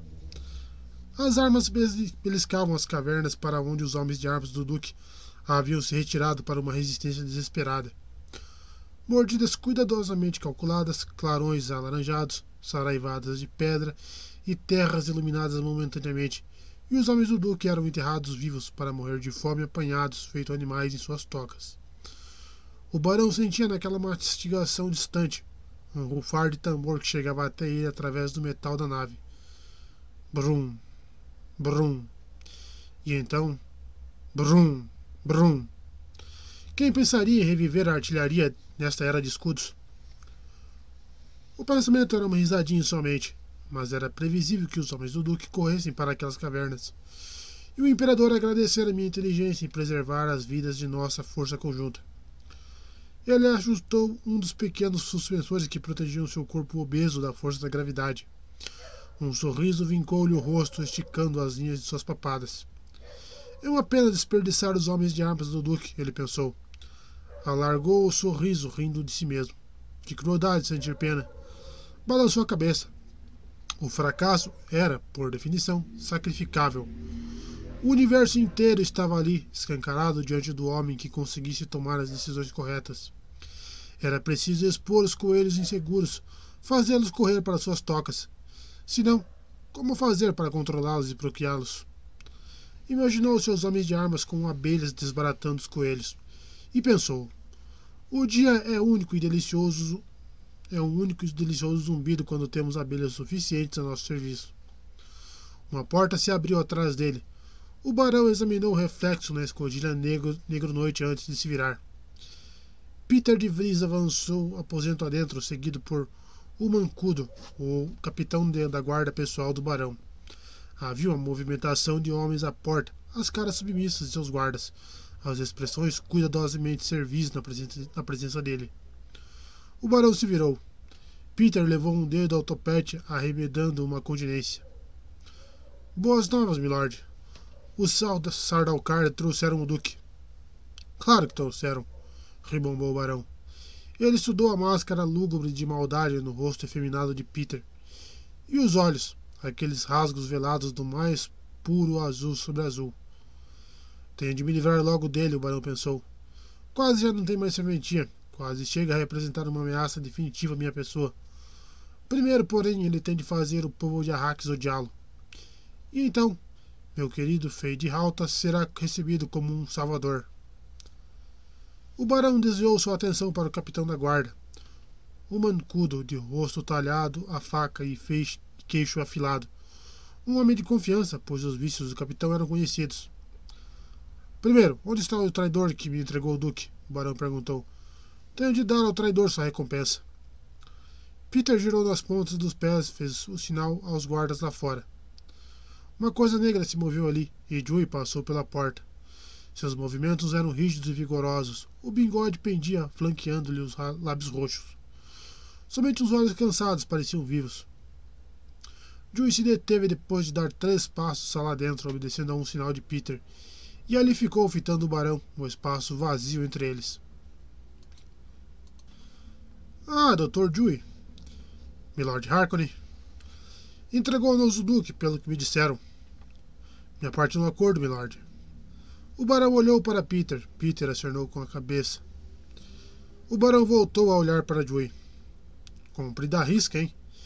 E eu. Ele cuspiu as palavras. O que eu tinha mesmo de fazer em troca? Lembra-se muito bem, Milord Harkonnen. E Joey permitiu-se pensar agora, ouvindo o silêncio clamoroso de relógio em sua mente. Tinha visto os indícios sutis dos modos do barão. Vanna estava mesmo morta, muito além do alcance deles. Do contrário, ainda haveria como controlar o médico fraco. A atitude do barão indicava que não havia controle algum. Terminara. Lembro? O barão perguntou. Prometeu libertar minha Vanda de sua agonia. O barão assentiu. Ah, sim, agora me lembro. Foi isso. Essa foi minha promessa. Foi assim que subvertemos o condicionamento imperial. Não aguentou ver sua bruxa Bene rastejar nos amplificadores de dor de Peter. Bem, o barão Vladimir Harkonnen sempre cumpre suas promessas. Eu disse que a livraria da agonia e permitiria a você se juntar a ela. Que assim seja. Acenou com a mão para Peter. Os olhos azuis de Peter assumiram uma aparência vítrea. Seu movimento foi felino em sua repentina fluidez. A faca em sua mão cintilou feito garra ao entrar como relâmpago nas costas de Joey. O velho se impertigou sem desviar sua atenção do barão. Junte-se a ela, então, o barão disse com veemência. Joey continuou de pé, vacilante. Seus lábios se moveram com uma minuciosa precisão e sua voz saiu numa cadência extremamente calculada. Você pensa que me de rotou. Pensar que não sei o que comprei para minha vana. Ele tombou, não dobrou os joelhos nem amorteceu a queda. Foi como se derrubasse em uma árvore. Junte-se a ela então, o barão repetiu, mas suas palavras foram como um eco fraco. Jui o enchera com uma sensação agorenta. Voltou rapidamente sua atenção para Peter. Viu o homem limpar a lâmina num trapo qualquer. Observou o olhar cremoso de satisfação nos olhos azuis. Então é assim que ele mata com as próprias mãos, o barão pensou. É bom saber. Ele realmente nos entregou o duque? O barão perguntou. Com certeza, milord, Peter disse. Então traga-o aqui. Peter olhou para o capitão da guarda, que deu meia volta para obedecer. O barão olhou para Joey no chão. Da maneira como o homem havia tombado, era de suspeitar que tivesse carvalho em lugar dos ossos. Nunca consegui confiar num traidor, o barão disse. Nem mesmo um traidor que eu tenha criado. Olhou para a escotilha amortalhada pela noite. O barão sabia que naquela quietude negra lá fora era dele. Não havia mais a explosão da artilharia contra as cavernas da muralha escudo. As armadilhas em formas de tocas estavam fechadas. De repente, a mente do barão não conseguia conceber nada mais belo do que aquela absoluta inanidade negra. A menos que fosse o branco sobre o negro, branco laminado sobre o negro, branco como porcelana. Mas restava a sensação de dúvida. O que teria querido dizer o médico velho idiota? Claro que provavelmente sabia o que eu esperava, mas aquela parte sobre pensar que eu tinha derrotado. Você pensa que me derrotou. O que ele teria querido dizer. O Duque Letotredes entrou pela porta. Seus braços estavam acorrentados, o rosto aquilino riscado de terra. Seu uniforme estava rasgado, pois lhe haviam arrancado a insígnia. A cintura estava em farrapos, pois tinham-lhe tirado o cinturão escudo, sem antes desfazer os laços do uniforme. Os olhos do Duque tinham um aspecto vidrado e insano. Bem, o barão disse. Ele hesitou, inspirando profundamente. Sabia que tinha falado alto demais.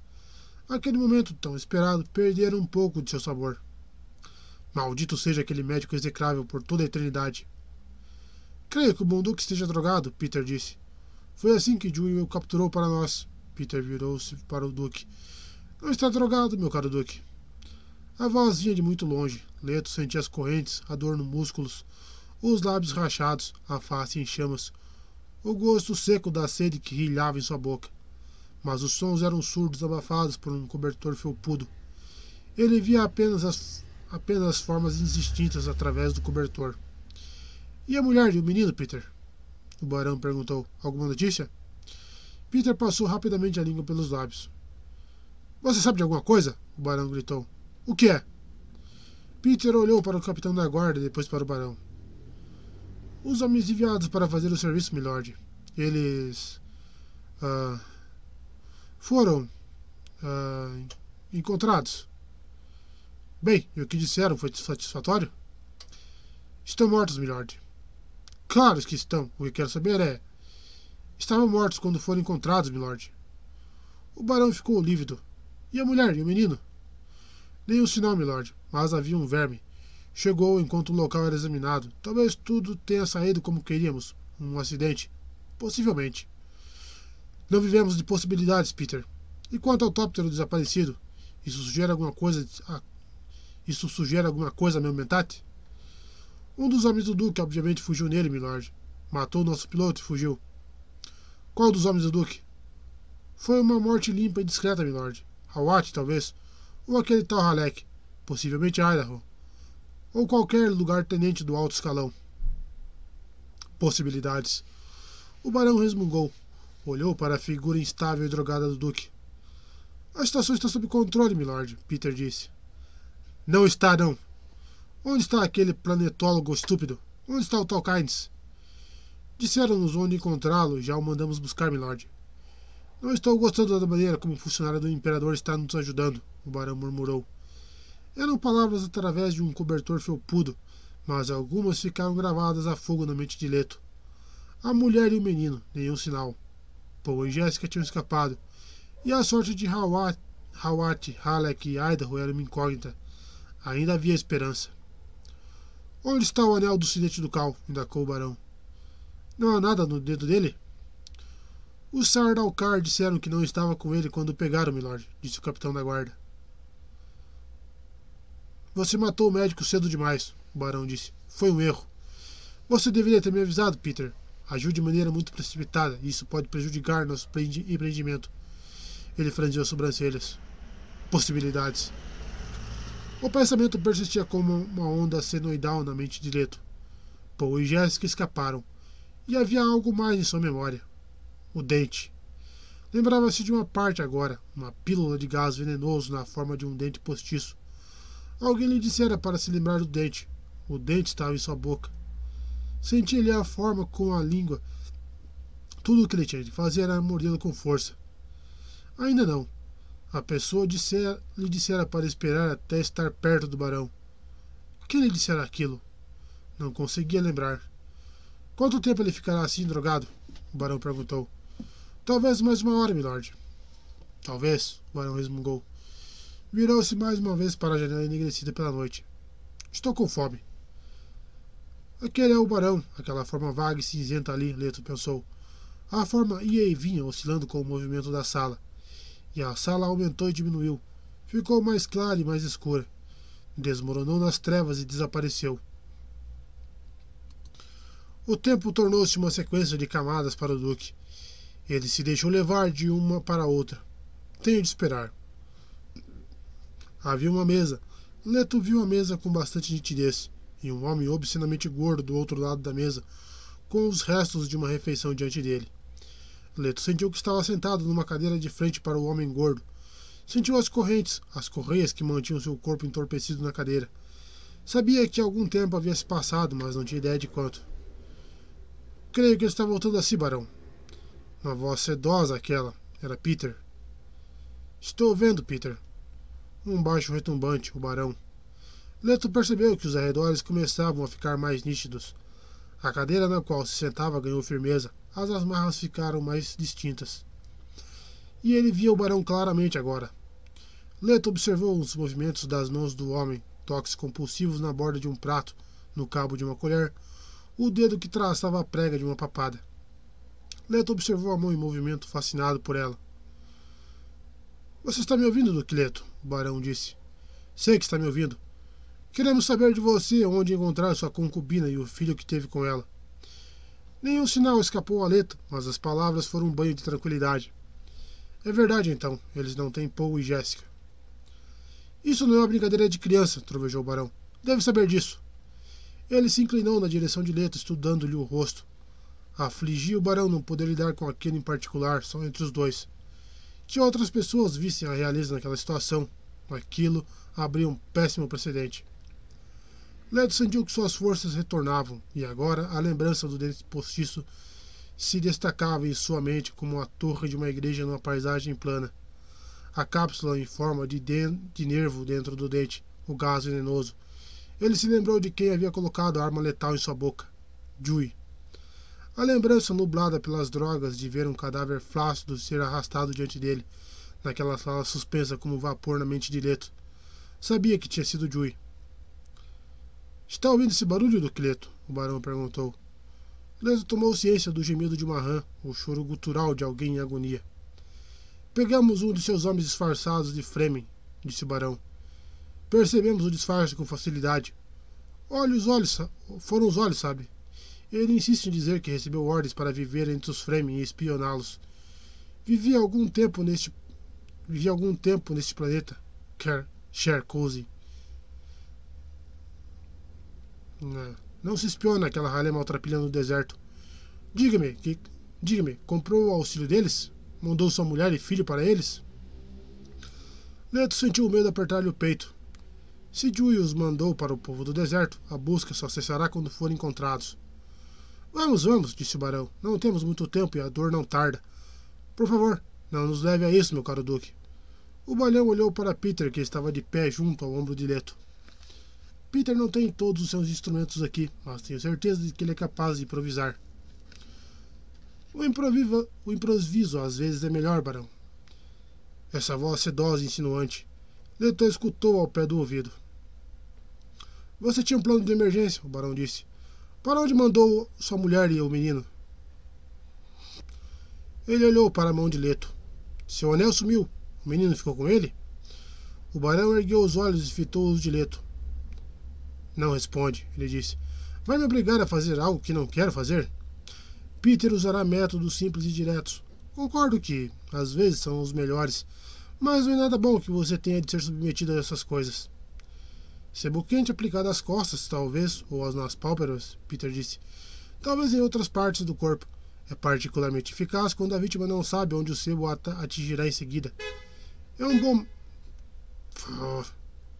É um bom método e há uma espécie de beleza no padrão de bolhas brancas e pustulentas sobre a pele nua, não é, barão? Um primor, disse o barão e sua voz soou amarga. Esses dedos irrequietos, Leto observava as mãos gordas, as joias cintilantes naquelas mãos, aquelas mãos gordas como as de um bebê, suas andanças compulsivas. O choro agoniado que entrava pela porta atrás deles aspirava o Duque. Quem foi que pegaram? Ele se perguntou. Teria sido Idaho? Acredite, Charcose, disse o barão. Não quero que chegue a isso. Pense nos mensageiros nervosos correndo para pedir uma ajuda que não virá, Peter disse. É uma arte, sabe? Você é um artista, artista soberbo, grunhiu o barão. Agora tenha a decência de ficar calado. Leto lembrou-se de repente de uma coisa que Gurney, Gurney Halleck havia dito certa vez ao ver o retrato do barão. Então vi subir do mar uma besta e sobre suas cabeças nomes de blasfêmia. Estamos perdendo tempo, barão, Peter disse. O barão concordou. Sabe, meu caro Leto, você acabará nos contando onde eles estão. Existe um nível de dor que irá comprá-lo. É bem provável que esteja certo, Leto pensou. Não fosse o dente. E o fato de que realmente não sei onde eles estão. O barão pegou uma fatia de carne e enfiou-a na boca, mastigou devagar e engoliu. Precisamos tentar outra coisa, ele pensou. Observe este indivíduo, oferecido como troféu que nega estar à venda, disse o barão. Observe-o, Peter. E o barão pensou: Sim. Veja-o, esse homem que acredita ser impossível comprá-lo. Veja-o detido ali por um milhão de ações de si mesmo, vendido aos pouquinhos a cada segundo de sua vida. Se o pegasse agora e o sacudisse, ele iria retinir por dentro, esvaziado, vendido por completo. Que diferença faz como irá morrer? O gemido de Ran ao fundo cessou. O barão viu o Mancudo, o capitão da guarda, aparecer no vão da porta do outro lado da sala e balançar a cabeça. O prisioneiro não dera a informação desejada. Mais um fracasso. Hora de parar de desperdiçar seu tempo com aquele duque idiota, o idiota mole e estúpido, que não percebia como o inferno estava perto dele, a distância medida pela espessura de um nervo. Esse pensamento tranquilizou o barão, superando sua relutância em submeter um membro da realeza à tortura. Viu-se de repente como um cirurgião praticando intermináveis dissecções com suas tesouras flexíveis, cortando e arrancando as máscaras dos tolos, revelando o inferno que havia por baixo. Coelhos, todos eles. E como se encolhiam ao ver um carnívoro. Leto, do outro lado da mesa, só fazia olhar, perguntando-se por que esperava. O dente acabaria com tudo rapidamente. Contudo, tinha sido boa a sua vida em grande parte. Viu-se recordando uma pipa antena e suas cabriolas no céu azul e nacarado de Caladan, e Paul rindo de alegria ao vê-la. E lembrou-se do nascer do sol em Alinha Rax, as camadas de cor da muralha escudo suavizadas por uma névoa de pó. Que pena, um barão murmurou. Afastou-se da mesa com um empurrão, levantou-se agilmente com a ajuda de seus suspensores e hesitou vendo uma mudança acometer o duque. Viu o homem inspirar fundo, enrijecer o queixo, a ondulação de um músculo da mandíbula quando o duque cerrou a boca. Que medo ele tem de mim, o barão pensou. Transtornado pelo medo de que o barão pudesse lhe escapar, Leto mordeu, mordeu com força o dente cápsula sentiu-o quebrar. Abriu a boca, expeliu o vapor cáustico cujo sabor começava a sentir, o gás formando-se em sua língua. O barão encolheu-se, uma figura no final de um túnel cada vez mais apertado. Leto ouviu um grito sufocado ao pé do ouvido. O homem da voz sedosa, Peter. Pegou-o também. Peter, qual o problema? A voz trovejou muito longe. Leto percebeu que lembranças passavam por sua mente. Os resmungos desdentados das velhas, a sala, a mesa, o barão, um par de olhos aterrorizados, de azul sobre azul, os olhos, tudo comprimido ao seu redor em arruinada simetria. Havia um homem de queijo afilado, um homem de brinquedo que caía. O homem de brinquedo tinha o nariz quebrado, inclinado para a esquerda, um metrônomo em contratempo, congelado eternamente no início de uma batida. Leto ouviu o som de cerâmica que se partia tão longe, um rugido em seus ouvidos. Sua mente era uma arca sem fundo que recebia tudo, tudo que já havia existido cada grito, cada sussurro, cada silêncio. Restava-lhe um pensamento. Leto ouviu numa luz informe sob raios negros. O dia que a carne molda e a carne que o dia molda. Pensamento lhe deu o pensamento lhe deu uma sensação de plenitude que ele sabia nunca que nunca conseguiria explicar. Silêncio. O barão estava encostado em sua porta particular, seu refúgio atrás da mesa. Ele a tinha fechado com estrondo, deixando para trás uma sala cheia de mortos. Seus sentidos captaram os guardas que se aglomeravam em volta dele. Será que respirei aquilo? Ele se perguntou. O que quer que fosse, será que também me pegou? Sua audição voltou e a razão também. Ouviu alguém gritar ordens. Máscara de gás! Manter uma porta fechada! Ligar os exaustores! Exaustores! Os outros caíram rápido, pensou. Ainda estou de pé. Ainda estou respirando. Inferno, essa passou perto. Agora era capaz de analisar o que acontecera. Seu escudo estava ativado em nível baixo, mas o suficiente para desacelerar a troca molecular de um lado a outro da barreira. Ele se afastara da mesa. Isso e o grito sufocado e surpreso de Peter que fizeram o capitão da guarda correr para a morte. O acaso e o alerta do último suspiro de um homem foi o que o salvou. O barão não sentia a menor gratidão em relação a Peter, O idiota provocara a própria morte. E o estúpido capitão da guarda? Dissera ter examinado todos antes de levá-los à presença do barão. Como foi que o duque. Nenhum aviso, nem mesmo do farejador de venenos acima da mesa, não até ser tarde demais. Como? Bem, agora já não importa, o barão pensou, afirmando em sua mente. O próximo capitão da guarda terá como primeira missão encontrar respostas para essas perguntas. Percebeu mais atividade no fim do corredor depois da curva, junto a outra porta que dava para aquela sala da morte. O barão se afastou da porta, examinou os lacaios que o cercavam. Estavam ali, de olhos fixos, em silêncio, à espera de uma reação do barão. Será que o barão está zangado? E o barão percebeu que haviam se passado apenas alguns segundos desde que ele fugira daquela sala terrível. Alguns guardas tinham suas armas apontadas para a porta. Outros dirigiram dirigiam sua velocidade para o corredor vazio que se estendia ao longe, rumo aos ruídos depois da curva direita deles. Um homem contornou aquela curva a passos largos com a máscara de gás pendurada no pescoço pela correia, os olhos atentos aos farejadores de veneno que revestiam o teto do corredor inteiro. Era louro de cara amassada e olhos verdes. Linhas bem definidas irradiavam de sua boca de lábios grossos. Parecia ser uma criatura aquática, fora de lugar entre aqueles que caminhavam pela terra. O barão encarou o homem que se aproximava, relembrando o nome: Nefud. Yakin Nefud, cabo da guarda. Nefud era viciado em semuta, a combinação de música e entorpecente que se fazia tocar na consciência mais profunda. Uma informação útil essa. O homem estacou em frente ao barão e bateu continência. O corredor está liberado, milord. Eu estava do lado de fora observando e vi que deve ser um gás venenoso. Os ventiladores da sua sala estavam sugando o ar desses corredores. Ele olhou para o farejador sobre a cabeça do barão. Nada da substância escapou. Já limpamos a sala. Quais são suas ordens? O barão reconheceu a voz do homem. Era ele que gritara as ordens. Eficiente, este cabo, ele pensou. Estão todos mortos lá dentro? O barão perguntou. Sim, milord. Bem, teremos de nos adaptar, o barão pensou. Primeiro, ele disse, Deixe-me parabenizá-lo, Nefud. Você é o novo capitão da minha guarda. Espero que leve a sério a lição que o fim do seu predecessor nos ensina. O barão observou seu recém-promovido guarda entender progressivamente o que aquilo implicava. Nefud sabia que nunca mais ficaria sem semuta.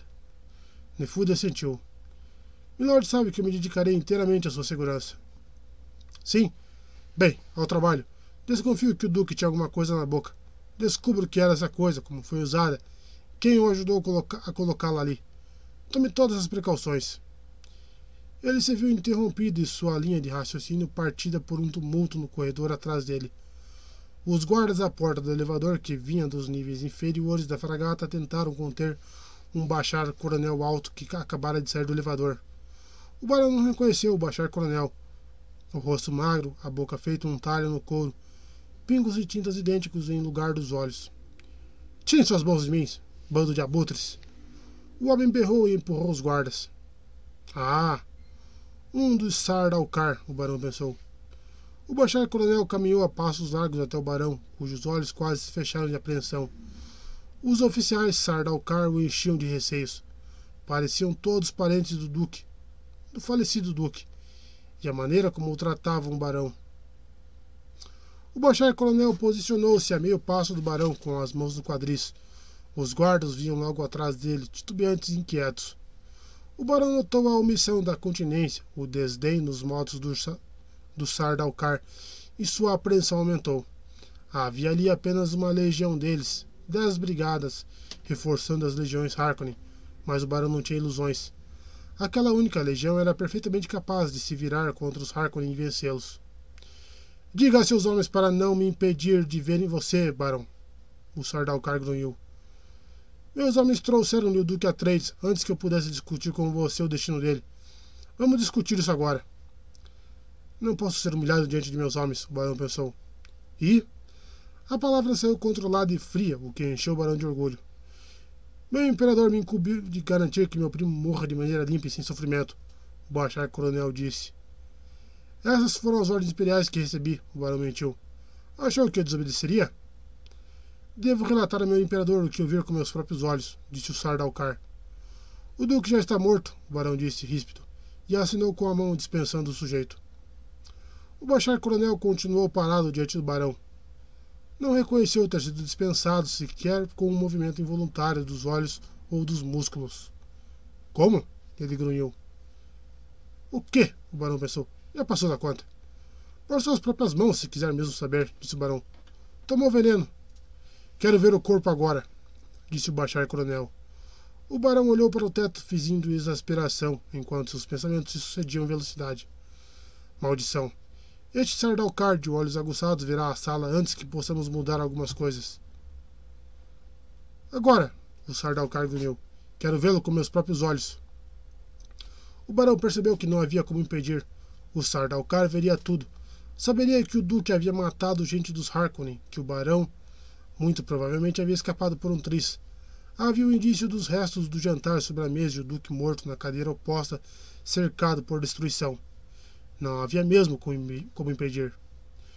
Não adianta tentar me dissuadir, rosnou o Bachar Coronel.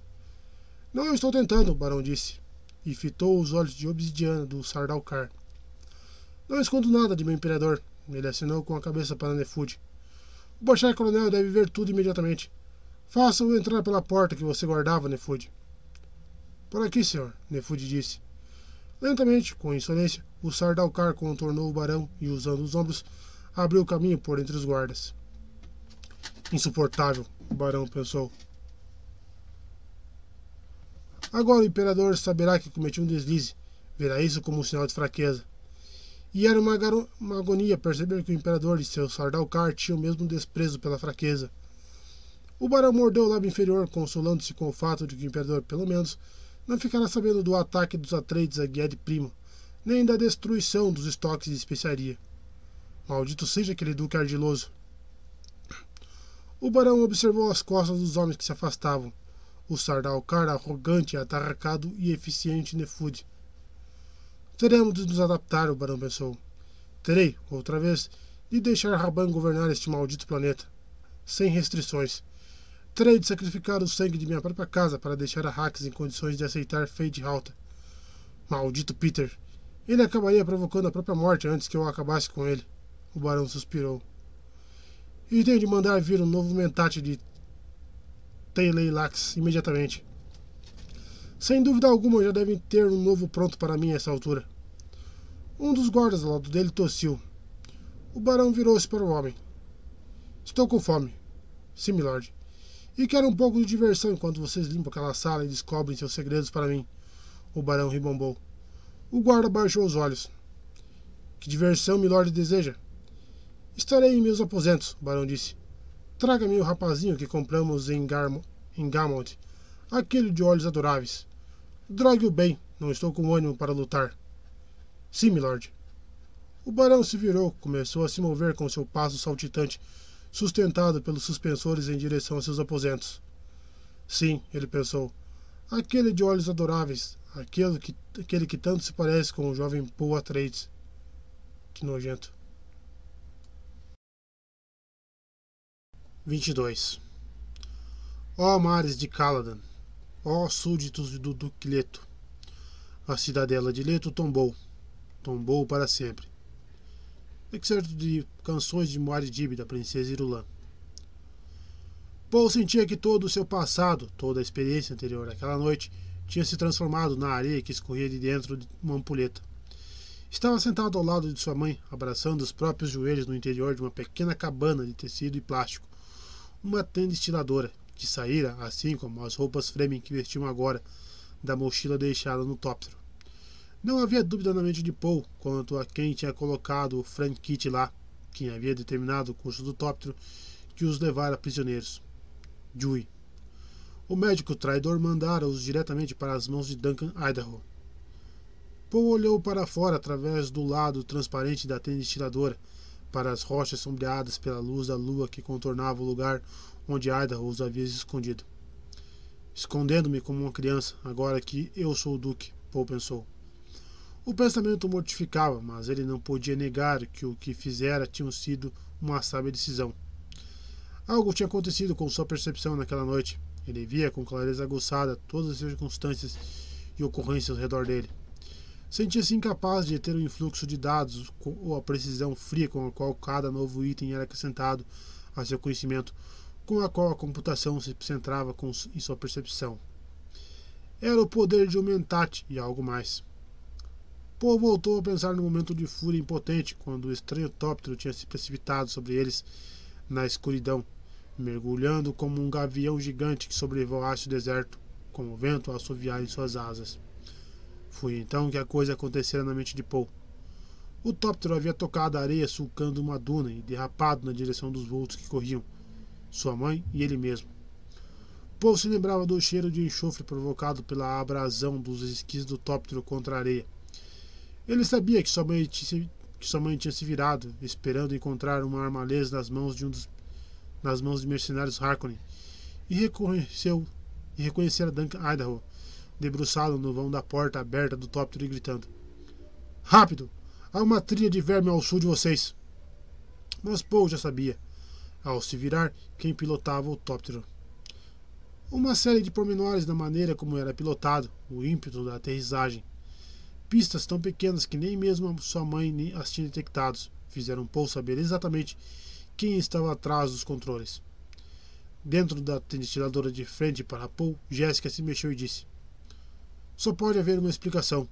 Os Harkonnen capturaram a esposa de Jui. Ele odiava os Harkonnen. Não posso ter me enganado quanto a isso. Você deu o bilhete. Mas por que ele nos salvou do massacre? Só agora ela, começa, ela começa a ver, e mesmo assim muito mal, Paul pensou. O pensamento foi um choque. Ele havia entendido aquilo como algo sem importância ao ler o bilhete que acompanhava o sinete do carro dentro da mochila. Não tente me, me perdoar, escrevera Joey. Não quero seu perdão. A culpa que tenho de carregar já é suficiente. O que fiz, fiz sem maldade nem esperança de que outras pessoas entendam. É meu próprio Tahad al-Burhan minha aprovação suprema. Entrego-lhes o sinete ducal dos Atreides como prova de que escrevo a verdade. Quando lerem este bilhete, o Duque Leto estará morto. Console-se com minha garantia de que ele não morreu sozinho, que alguém que o odiamos acima de tudo morreu com ele.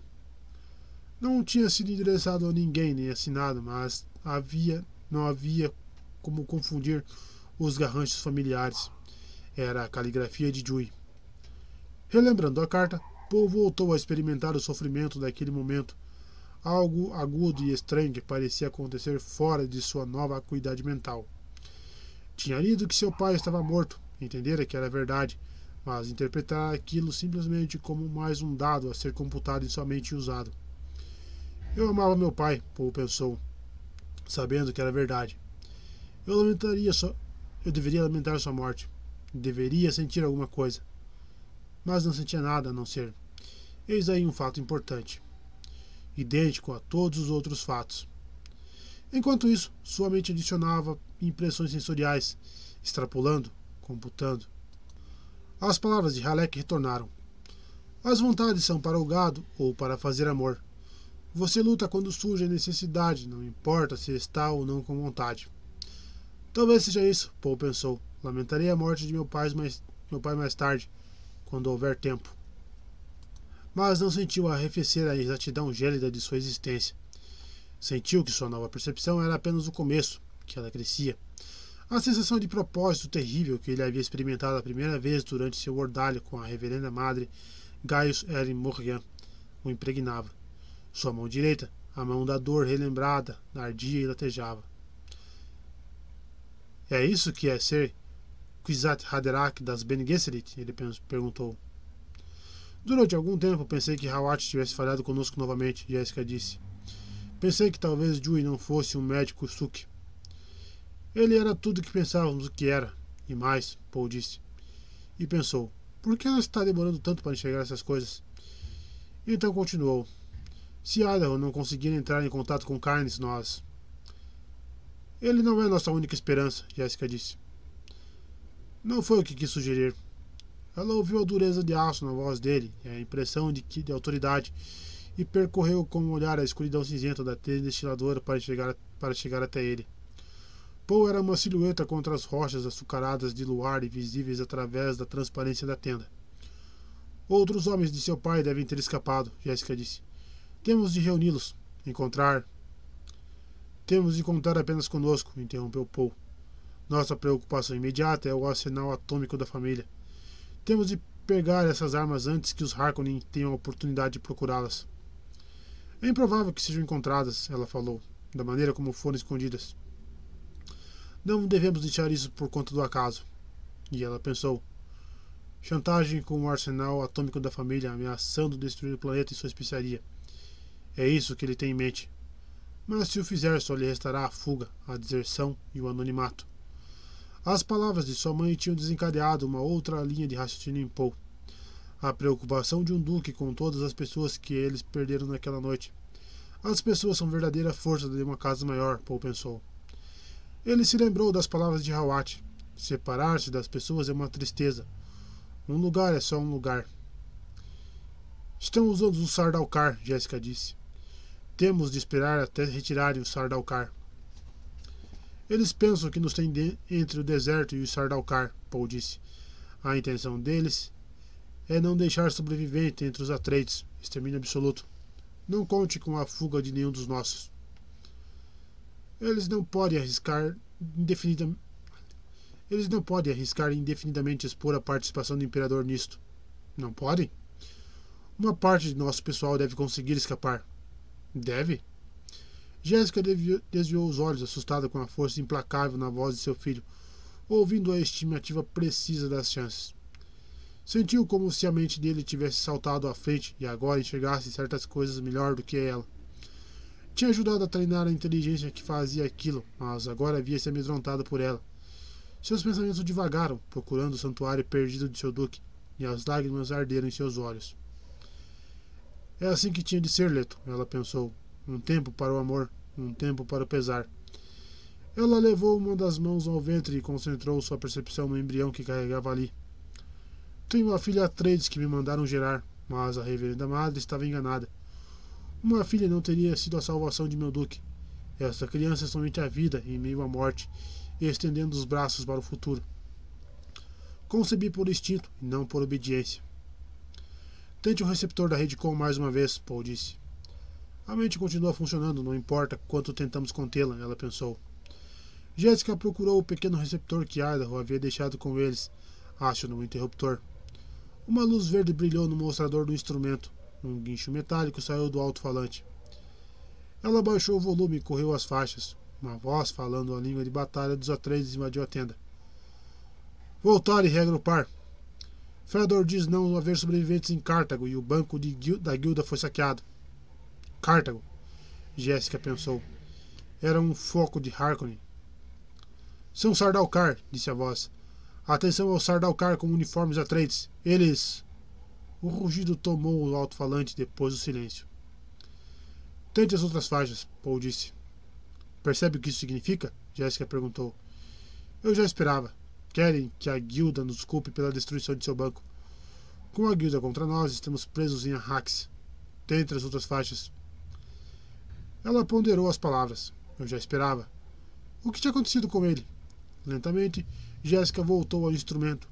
Ao passar de uma faixa à outra, captou vislumbres da violência nas poucas vozes que gritavam na, na língua de batalha dos Atreides. Recuar! Tente se regrupar no. presos numa caverna na. E então não havia como confundir o júbilo vitorioso no palavreado dos Harkonnen que jorrava das outras faixas. Ordens vitoriosas, relatórios de batalha. Não eram suficientes para Jéssica registrá-los e decifrar o idioma, mas o tom era óbvio. Vitória dos Harkonnen. Paul sacudiu a mochila ao lado dele, ouvindo gorgolejar de dois litrofões de água. Inspirou fundo, olhou pela transparência da tenda para a escarpa rochosa delineada contra as estrelas. Sua mão esquerda poupou o lancre esfíncter na entrada da tenda. Logo amanhecerá, ele disse. Podemos esperar Idaho mais, uma, mais um dia, mas não outra noite. No deserto é preciso viajar, é preciso viajar à noite e descansar à sombra durante o dia. O saber armazenado na memória insinuou-se na mente de Jéssica. No deserto, sem um traje estilador, um homem sentado à sombra precisa de cinco litros diários de água para manter o peso do corpo. Sentiu a película lisa e macia do traje estilador em contato com seu corpo pensando em como suas vidas dependiam de, daquelas roupas. Se sairmos daqui, Idaho não conseguirá, não conseguirá nos encontrar.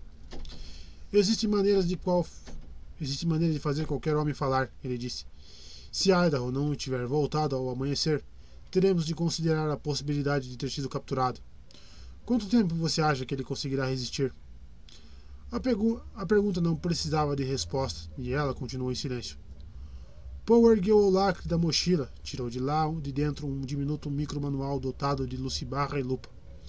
Letras verdes e alaranjadas saltaram das páginas. Litrofões, tenda destiladora, cápsula, cápsulas energéticas, recatas, respirarenador, binóculo, repa, repaquite do traje destilador, pistola de tingibara, mapa das pias, filtrobes para bússola, ganchos de criador, marteladores, frame kit, pilar de fogo. Tantas coisas para se sobreviver no deserto. Logo em seguida ele colocou o manual de lado sobre o chão da tenda. Para onde podemos ir? Jessica perguntou. Meu pai falava da força do deserto, disse Paul. Sem ela, os Harkonnen não conseguirão governar este planeta. Nunca governaram este planeta e nunca o farão. Nem mesmo com os dez, com dez mil legiões de Sardaukar. Pô, você não está pensando em. Temos todos isso em nossas mãos, ele disse. Bem aqui nessa tenda. A tenda, propriamente dita, é esta mochila e o que há dentro dela. E estes trajes tiradores. Sabemos que a guilda pede um preço exorbitante pelos satélites meteorológicos. Sabemos que o que os satélites meteor... o que os satélites meteorológicos têm a ver com isso? Ela perguntou. Eles não poderiam. Ela se calou. Paul sentiu que a hiper hiperacuidade de sua mente interpretava as reações dela, computando minúcias. Entendeu agora? Ele disse. Os satélites vigiam a Terra lá de cima. Existem coisas nas profundezas do deserto que não podem ser submetidas a inspeções frequentes. Está sugerindo que a própria guilda controla este planeta? Ela era tão lenta. Não, ele disse. Ele disse. Os Fremen. Estão pagando a guilda para garantir sua privacidade e uma moeda disponível a todos que detêm a força do deserto, a especiaria. Não é uma simples resposta aproximada de segunda ordem. É a computação direta. Pode contar com isso. Paul, Jéssica disse. Você ainda não é um mentate. Não pode saber com certeza. Nunca serei um mentate, ele disse. Sou outra coisa, uma aberração. Paul, como pode dizer isso? Como pode dizer uma coisa? Deixe-me em paz. Ele deu as costas à mãe para olhar a noite lá fora. Por que não consigo chorar? Ele se perguntou. Sentia que cada fibra de seu, de seu ser desejava ardentemente aquela libertação que lhe seria negada para sempre. Jéssica nunca tinha ouvido tamanho sofrimento na voz do filho. Queria abrir-lhe os braços, abraçá-lo, consolá-lo, ajudá-lo, mas sentia que nada, não havia nada que pudesse, que ela pudesse fazer. Ele tinha de resolver o problema sozinho. A barra luminosa do manual do Frankit jogado no chão entre os dois chamou a atenção de Jéssica. Ela o ergueu, deu uma olhada na guarda e leu. Manual do Deserto Amigo. O lugar cheio de vida. Aqui se encontram os Ayat e a Burhan da vida. Creia, e Aulat nunca o queimará. Lembra o livro de Ashar? Ela recompensou, recordando seus estudos dos grandes segredos. Será que uma manipuladora das religiões passou por Arrax? Paul tirou a parabússola da mochila e devolveu-a e disse: Pense em todas essas máquinas de aplicação especial dos Fremen. Demonstra uma sofisticação inigualável, admita. A cultura que criou essas coisas denuncia uma sagacidade de que, de ninguém, de que ninguém desconfiava. Hesitando, ainda preocupada com a dureza na voz dele, Jéssica voltou ao livro e estudou a ilustração de uma constelação do céu arraquino. Moad Dib, o ratinho, e notou que a cauda apontava ao norte. Paul, na escuridão da tenda, observava os movimentos da mãe que ele mal distinguia à luz da lucibarra do manual. Chegou a hora de cumprir o desejo de meu pai, ele pensou. Tenho de dar a ela a mensagem dele, agora que, ele, que ela ainda tem tempo para sentir pesar. O pesar seria uma inconveniência mais tarde. Ele se viu escandalizado pela exatidão exatidão de sua lógica. Mãe, ele disse. Sim. Ela percebeu a alteração na voz dele e o som a fez congelar por dentro. Nunca tinha ouvido um controle tão rígido. Meu pai está morto, ele disse. Vasculhou seu íntimo em busca do encadeamento de um fato a outro, a maneira Bene Gesserit de avaliar os dados, e então lhe ocorreu a sensação aterradora de perda. Jéssica sentiu com a cabeça, incapaz de falar. Um dia meu pai me encarregou, disse Paul, de entregar a você uma mensagem se algo acontecesse a ele. Receava que você acreditasse que ele não confiava em você. Aquela desconfiança inútil, ela pensou. Ele queria que soubesse que nunca suspeitou de você, Paul disse, e explicou a farsa, acrescentando. Ele queria que soubesse que sempre confiou em você inteiramente, sempre a amou e tratou com carinho. Disse que antes desconfiaria de si mesmo que só se arrependeria de uma, se arrependeria de uma coisa: nunca ter feito de você a duquesa. Ela limpou as lágrimas que lhe corriam pela face e pensou: Que desperdício estúpido da água do corpo. Mas sabia do que se tratava realmente aquele pensamento. A tentativa de se esconder no pesar na raiva. Na raiva. Leto, meu leto, ela pensou. Que coisas terríveis fazemos com aquele que amamos. Com um gesto violento, ela apagou a luz barra do pequeno manual. Os soluços a fizeram estremecer. Paul ouviu o pesar de sua mãe e sentiu vazio dentro de si. Não sinto pesar, ele pensou. Por quê? Por quê? Achava a incapacidade de sentir pesar um defeito terrível. Tempo de buscar e tempo de perder, Jéssica pensou citando a Bíblia C.O tempo de guardar e tempo de deitar fora, tempo de armar e tempo de odiar, tempo de guerra e tempo de paz. A mente de Paul seguira em frente com sua precisão enregelante. Enxergou as vias que se abriam diante deles naquele planeta hostil. Sem a válvula de segurança do sonhar, ele concentrou sua percepção presciente, vendo-a como uma computação dos futuros mais prováveis, com algo mais, porém, um quê de mistério, como se sua mente mergulhasse numa camada intemporal e provasse os ventos do futuro. Abruptamente, como se tivesse encontrado a chave necessária, a mente de Paul galgou mais um degrau perceptivo. Sentiu que se apegava a esse novo nível, agarrando-se a uma posição precária e olhando ao redor. Era como se ele existisse num globo, com vias que se irradiavam em todas as direções. Mas isso era só uma descrição aproximada da sensação. Lembrou-se de um dia ter visto um lenço de gases soprado pelo vento, e agora sentia como se o futuro se contorcesse numa superfície tão ondulante e impermanente quanto a daquele, vento ao, daquele lenço ao vento. Viu pessoas. Sentiu o calor e o frio de incontáveis probabilidades. Conheceu nomes e lugares, experimentou emoções sem fim, repassou os dados de inúmeras frestas inexploradas. Havia tempo para sondar, testar e provar, mas nenhum mas tempo nenhum para moldar. A coisa era um espectro de mobilidades desde o passado mais remoto ao mais futuro, mais remoto do mais da mais prováveis às mais improváveis. Viu sua própria morte de incontáveis maneiras. Viu novos planetas, novas culturas, pessoas, pessoas. Viu-as em multidões tão grandes que seria impossível relacioná-las, mas somente catalogou todas elas, até mesmo os membros da guilda. E pensou: a guilda. Haveria uma alternativa para nós. Minha estranheza aceita como algo familiar e de grande valor, com um suprimento garantido da hoje tão necessária especiaria. Mas a ideia de viver nos seguir tateando mentalmente pelos futuros possíveis que conduzia às espaçonaves velozes o estarrecia. Contudo, era uma alternativa.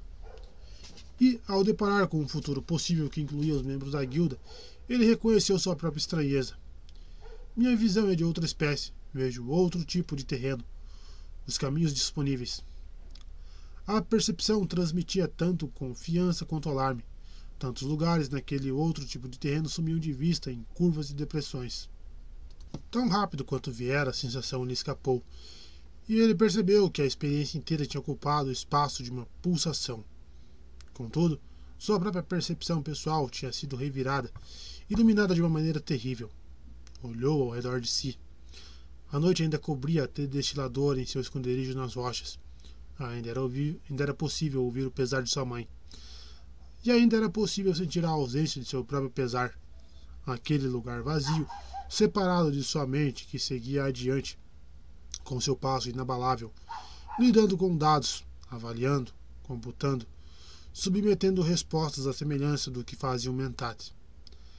E agora ele via que uma tinha uma quantidade de dados que poucas mentes como a dele chegaram a um dia a englobar. Mas isso não tornava o espaço vazio dentro dele mais fácil de suportar. Sentiu que algo tinha de rebentar. Era como se tivesse acionado o mecanismo de uma bomba relógio dentro dele. A coisa seguia fazendo o que tinha de fazer, independentemente do que ele quisesse. Registrava minúsculas diferenças ao redor dele, uma ligeira alteração na umidade, uma fração de acréscimo na temperatura, o progresso de um inseto no teto da destiladora, a aproximação solene do amanhecer no, no trecho estrelado de céu que ele enxergava pelo lado transparente da tenda. O vazio era insuportável. Saber que o mecanismo tinha sido acionado não fazia a menor diferença. Ele podia olhar para seu próprio passado e ver o início, o treinamento, a definição dos talentos, as pressões sutis das disciplinas sofisticadas, até mesmo a exposição à Bíblia CO no momento crítico, e por um, e por um último, o consumo intenso de especiaria. E podia olhar para a frente, a direção mais aterrorizante, e ver aonde tudo levava. Sou um monstro, ele pensou, uma aberração. Não, ele disse. E depois, não. Não, não. Viu-se esmurrando o chão da tenda a parte implacável de si registrou isso como um dado emocional interessante e o computou. Pô! A mãe estava ao lado dele, segurando-lhe as mãos, e o rosto dela era uma massa cinzenta a olhar para ele. Qual o problema? Você, ele disse. Estou aqui, Paul, ela disse. Está tudo bem. O que fez comigo? Ele indagou. Numa explosão de lucidez, ela percebeu uma parte da razão da pergunta e ele disse: eu dei a luz. Foi, segundo o instinto e o conhecimento impalpável que ela possuía, exatamente a resposta correta para acalmá-lo. Acalmá Sentiu que as mãos dela o seguravam, concentrou-se no contorno indistinto do rosto da mãe. Certos traços genéticos na estrutura facial foram notados, da nova maneira, por somente em seu fluxo, por somente em fluxo constante. As pistas foram somadas a outros dados de uma resposta definitiva emitida. Solte-me, ele disse. Ela ouviu a dureza na voz dele e obedeceu. Quer me dizer qual é o problema, Paul? Não sabia o que estava fazendo quando me treinou? Ele perguntou. Não há mais sinal da infância em sua voz, ela pensou, e disse. Esperava que aquilo que qualquer mãe ou pai esperaria, que você fosse superior, diferente. Diferente? Ela ouviu o rancor no tom de voz dele e disse: Paul, eu. Você não queria um filho, ele disse. Queria um queria um Kizats Haderach. Queria um homem Bene Gesserit. O rancor dele a fez recuar, mas po, o rancor dele a fez recuar. Nossa, o rancor dele a fez recuar. Mas, pô, por acaso consultou meu pai quanto a isso? Ela falou com ternura e motivada pelo frescor de seu pesar. O que quer que você seja, Paul, é algo que herdou de seu pai tanto quanto de mim. Mas não o treinamento, ele disse. Não as coisas que despertaram o adormecido. Adormecido? Está aqui. Ele levou uma das mãos à cabeça, depois ao peito. Dentro de mim. Não para, não para, não para. E. Paul. Ele ouvir, ela ouvira a histeria que marjava a voz dele. Escute, ele disse. Você queria que eu contasse meus sonhos da Reverenda Madre. Agora você ouvirá no lugar dela. Acabei de ter um sonho desperto. Sabe por quê? Você precisa se acalmar, ela disse. Se houver. A especiaria, ele disse. Está em tudo por aqui, no ar, no solo, na comida. A especiaria geriátrica é como a droga da proclamadora da verdade. É um veneno. Ela se impertigou. Ele baixou a voz e repetiu: Um veneno tão discreto, tão insidioso, tão irreversível. Só mata quando a pessoa deixa de consumi-lo. Não podemos deixar a Rax sem levar uma parte de Rax conosco. A presença aterradora de sua voz não admitia discussão. Você e a especiaria, Paul disse. A especiaria muda qualquer um que a consuma tanto assim. Mas, graças a você, Pude levar a mudança à consciência. Não preciso deixá-la no inconsciente, onde o distúrbio pode ser apagado. Eu a enxergo. Pô, você. Eu a enxergo, ele repetiu. Ela ouvia loucura na voz dele, não soube o que fazer. Mas ele voltou a falar e ela ouviu o controle férreo retornar. Estamos presos aqui. Estamos presos aqui, ela concordou. E aceitou as palavras dele como verdadeiras. Nenhuma pressão das Bene Gesserit, nenhum truque ou artifício conseguiria libertá-los completamente de Arrax. A especiaria era viciante. Seu corpo já tinha percebido isso muito antes de sua mente despertar e encarar o fato. Então aqui viveremos nossas vidas, ela pensou, neste planeta infernal. O lugar está preparado para nós, se conseguirmos escapar dos Harkonnen. Não há dúvida quanto ao meu destino, uma égua reprodutora que preservará uma linhagem importante para o plano das Bene Gesserit. Tenho de lhe contar meu devaneio, meu sonho desperto, Paul disse. Agora havia fúria em sua voz. Para me certificar de que você aceitará o que vou dizer, primeiro direi que sei que você terá uma filha, minha irmã, aqui em Arrax. Jéssica apoiou as mãos no chão da tenda e encostou-se na parede abaulada de tecido para refrear uma pontada de medo. Sabia que sua gravidez ainda não era visível. Somente seu tre próprio treinamento como, como Bene Gesserit tinha lhe permitido decifrar os primeiros sinais de seu corpo, saber da existência do embrião com apenas algumas semanas de idade. Apenas para servir, Jéssica sussurrou, apegando-se ao lema das Bene Gesserit. Existimos apenas para servir. Encontraremos um lar entre os Fremen, Paul disse, onde sua missionária protetora nos preparou um refúgio. Prepararam um caminho para nós do deserto, Jéssica disse consigo mesma. Mas como é que ele sabe sobre a missionária protetora? Descobriu ser cada vez mais difícil dominar seu pânico diante da estranheza soberbante de Paul. Ele estudou a sombra escura que era sua mãe, enxergando-lhe o medo e cada reação com sua nova percepção, como se uma luz ofuscante a delineasse. Uma ponta de compaixão por ela se insinuou, se insinuou nele. As coisas que podem acontecer aqui nem consigo começar a contá-las a você, ele disse. Não consigo nem sequer contá-las a mim mesmo, apesar de tê-las visto. Em consciência do futuro, parece que não sou capaz de controlá-la. Simplesmente acontece, o futuro imediato. Digamos, daqui a um ano, consigo ver uma parte dele, uma via tão larga quanto nossa avenida central em Caladan. Outros lugares não consigo ver, lugares obscuros, como que escondidos atrás de um morro. E mais uma vez ele pensou na superfície de um lenço ao vento. E há ramificações. Fez silêncio quando foi tomado pela lembrança daquela visão. Nenhum sonho, nenhum sonho prescrente, nenhum sonho, nenhum sonho presciente, nenhuma experiência em sua vida o tinha preparado para a totalidade com a qual os véus tinham rasgados para revelar a nudez do tempo. Tinha recordado a experiência, ele reconheceu o seu propósito terrível, a pressão de sua vida se espalhando para fora, feito uma bolha em expansão. O tempo que se recolhia diante da bolha. Jéssica encontrou o controle da lucibarra da tenda e ativou. Uma luz fraca e verde afastou as sombras, aliviando-lhe o medo. Fitou o rosto de Paul, os olhos dele, o olhar que estava que se voltava para dentro. E lembrou onde tinha visto aquele olhar antes, retratado em registro de desastres, nos rostos de crianças que conheceram a fome ou sofreram ferimentos terríveis. Os olhos eram como fossos, a boca era uma linha reta, as faces encovadas.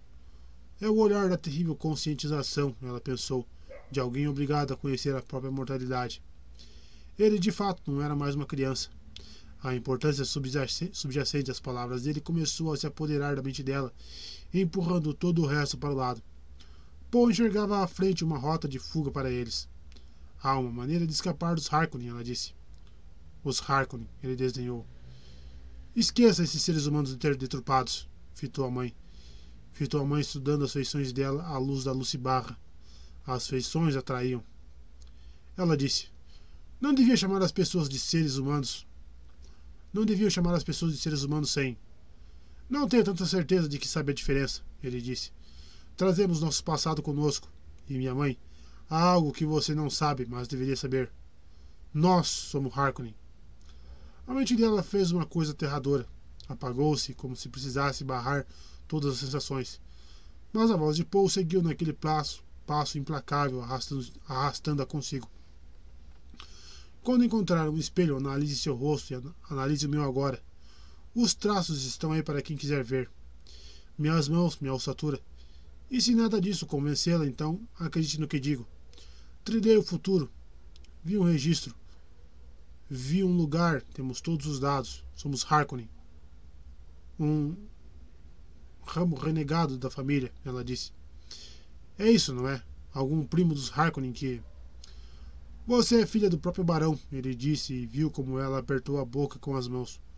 O barão provou muitos prazeres na juventude e certa vez deixou-se seduzir. Mas foi em prol das metas genéticas das Bene Gesserit. Foi uma de vocês. A maneira como ele disse vocês atingiu a feita uma bofetada. Mas colocou somente para funcionar. Não havia como contestar as palavras dele. Tantas pontas soltas de significado no passado dela agora se, se, se estendiam e se juntavam. A filha que as Bene queriam não era para pôr fim à velha rixa entre os Atreides e os Harkonnen, e sim para fixar um fator genético em suas linhagens. O que? Procurou em vão uma resposta. Como se enxergasse a mente dela, Paul disse. Eles pensaram que seu, seu empenho era para chegar a mim, mas não sou o que elas esperavam e cheguei antes da hora. E elas não sabem disso. Jéssica apertou a mão com as bocas. Apertou a mão com as. Apertou a boca com as mãos. Grande mãe. Ele é o Kizats Haderach. Sentiu-se exposta e nua diante dele, percebendo então que ele havia com olhos que deixavam escapar pouca coisa. E isso, ela sabia, era a razão de seu medo.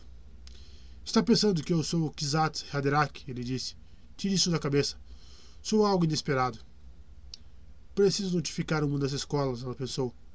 O catálogo de cruzamentos pode mostrar o que aconteceu. Elas só ficarão sabendo sobre mim quando já for tarde demais, ele disse. Tentando distraí-la, ela baixou as mãos e perguntou: Encontraremos um lugar entre os Fremen?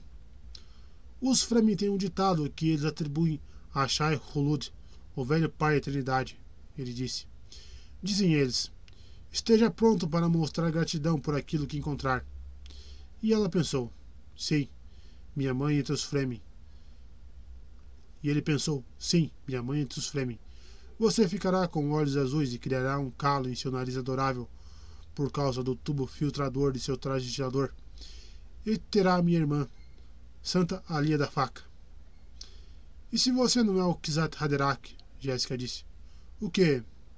Você não tem como saber, ele disse. Não irá acreditar até ver com os próprios olhos. E ele pensou: sou uma semente. De repente, ele viu como era fértil o solo no qual havia caído, e com essa percepção, foi tomado por seu propósito terrível que rastejava pelo vazio interior, ameaçando sufocá-lo de pesar. Ele tinha visto duas grandes ramificações no caminho à frente dele. Numa delas, ele confrontava um barão idoso e malvado e dizia: Olá, avô. Pensava, pensar naquela senda e no que jazia ao longo dela o deixava enjoado. A outra senda tinha longos trechos de obscuridade cinzenta, exceto por picos de violência. Ali ele tinha visto uma religião guerreira, um incêndio que se espalhava pelo universo com um estandarte verde e preto dos Atreides trebulhando à frente das legiões fanáticas, embriagadas com a aguardente da especiaria. Gordon Halleck e alguns outros homens de seu pai, em número lamentavelmente pequeno, estavam entre eles, todos marcados com o símbolo do gavião encontrado no, no santuário do crânio de seu pai. Não posso tomar esse caminho, ele murmurou. É o que as bruxas velhas das suas escolas realmente querem. Não entendo você, Paul, disse sua mãe. Ele continuou em silêncio, pensando como a semente que era, pensando com a consciência da raça que ele tinha provado pela primeira vez com um propósito terrível. Descobriu que não conseguia mais odiar as Bene Gesserit, nem o Imperador, nem mesmo os Harkonnen. Foram todos enredados pela necessidade da raça de renovar sua herança dispersa, de cruzar, misturar e infundir suas linhagens num imenso e novo patrimônio genético comum. E a raça só conseguia uma maneira segura de fazer isso, a maneira antiga, a maneira testada e, e, prova, e aprovada, que atropelava tudo em seu caminho, o jihad. Não posso mesmo tomar esse caminho, ele pensou. Mas ele viu novamente com os olhos do espírito o santuário do crânio de seu pai e a violência em meio ao qual tremulava o estandarte verde e preto. Jéssica limpou a garganta, preocupada com o silêncio dele. Então, os Fremen nos darão asilo? Ele ergueu os olhos e, sob a iluminação esverdeada da tenda, fitou as feições nobres e endogâmicas do rosto dela. Sim, ele disse. Esse é um dos caminhos. Ele assentiu com a cabeça. Sim, eles irão me chamar de Muad Dib, aquele que aponta o caminho. Sim, é como irão me chamar. E ele fechou os olhos pensando: Agora, meu pai, posso lamentar sua morte. E sentiu as lágrimas correrem pelo rosto. Aqui termina o primeiro livro.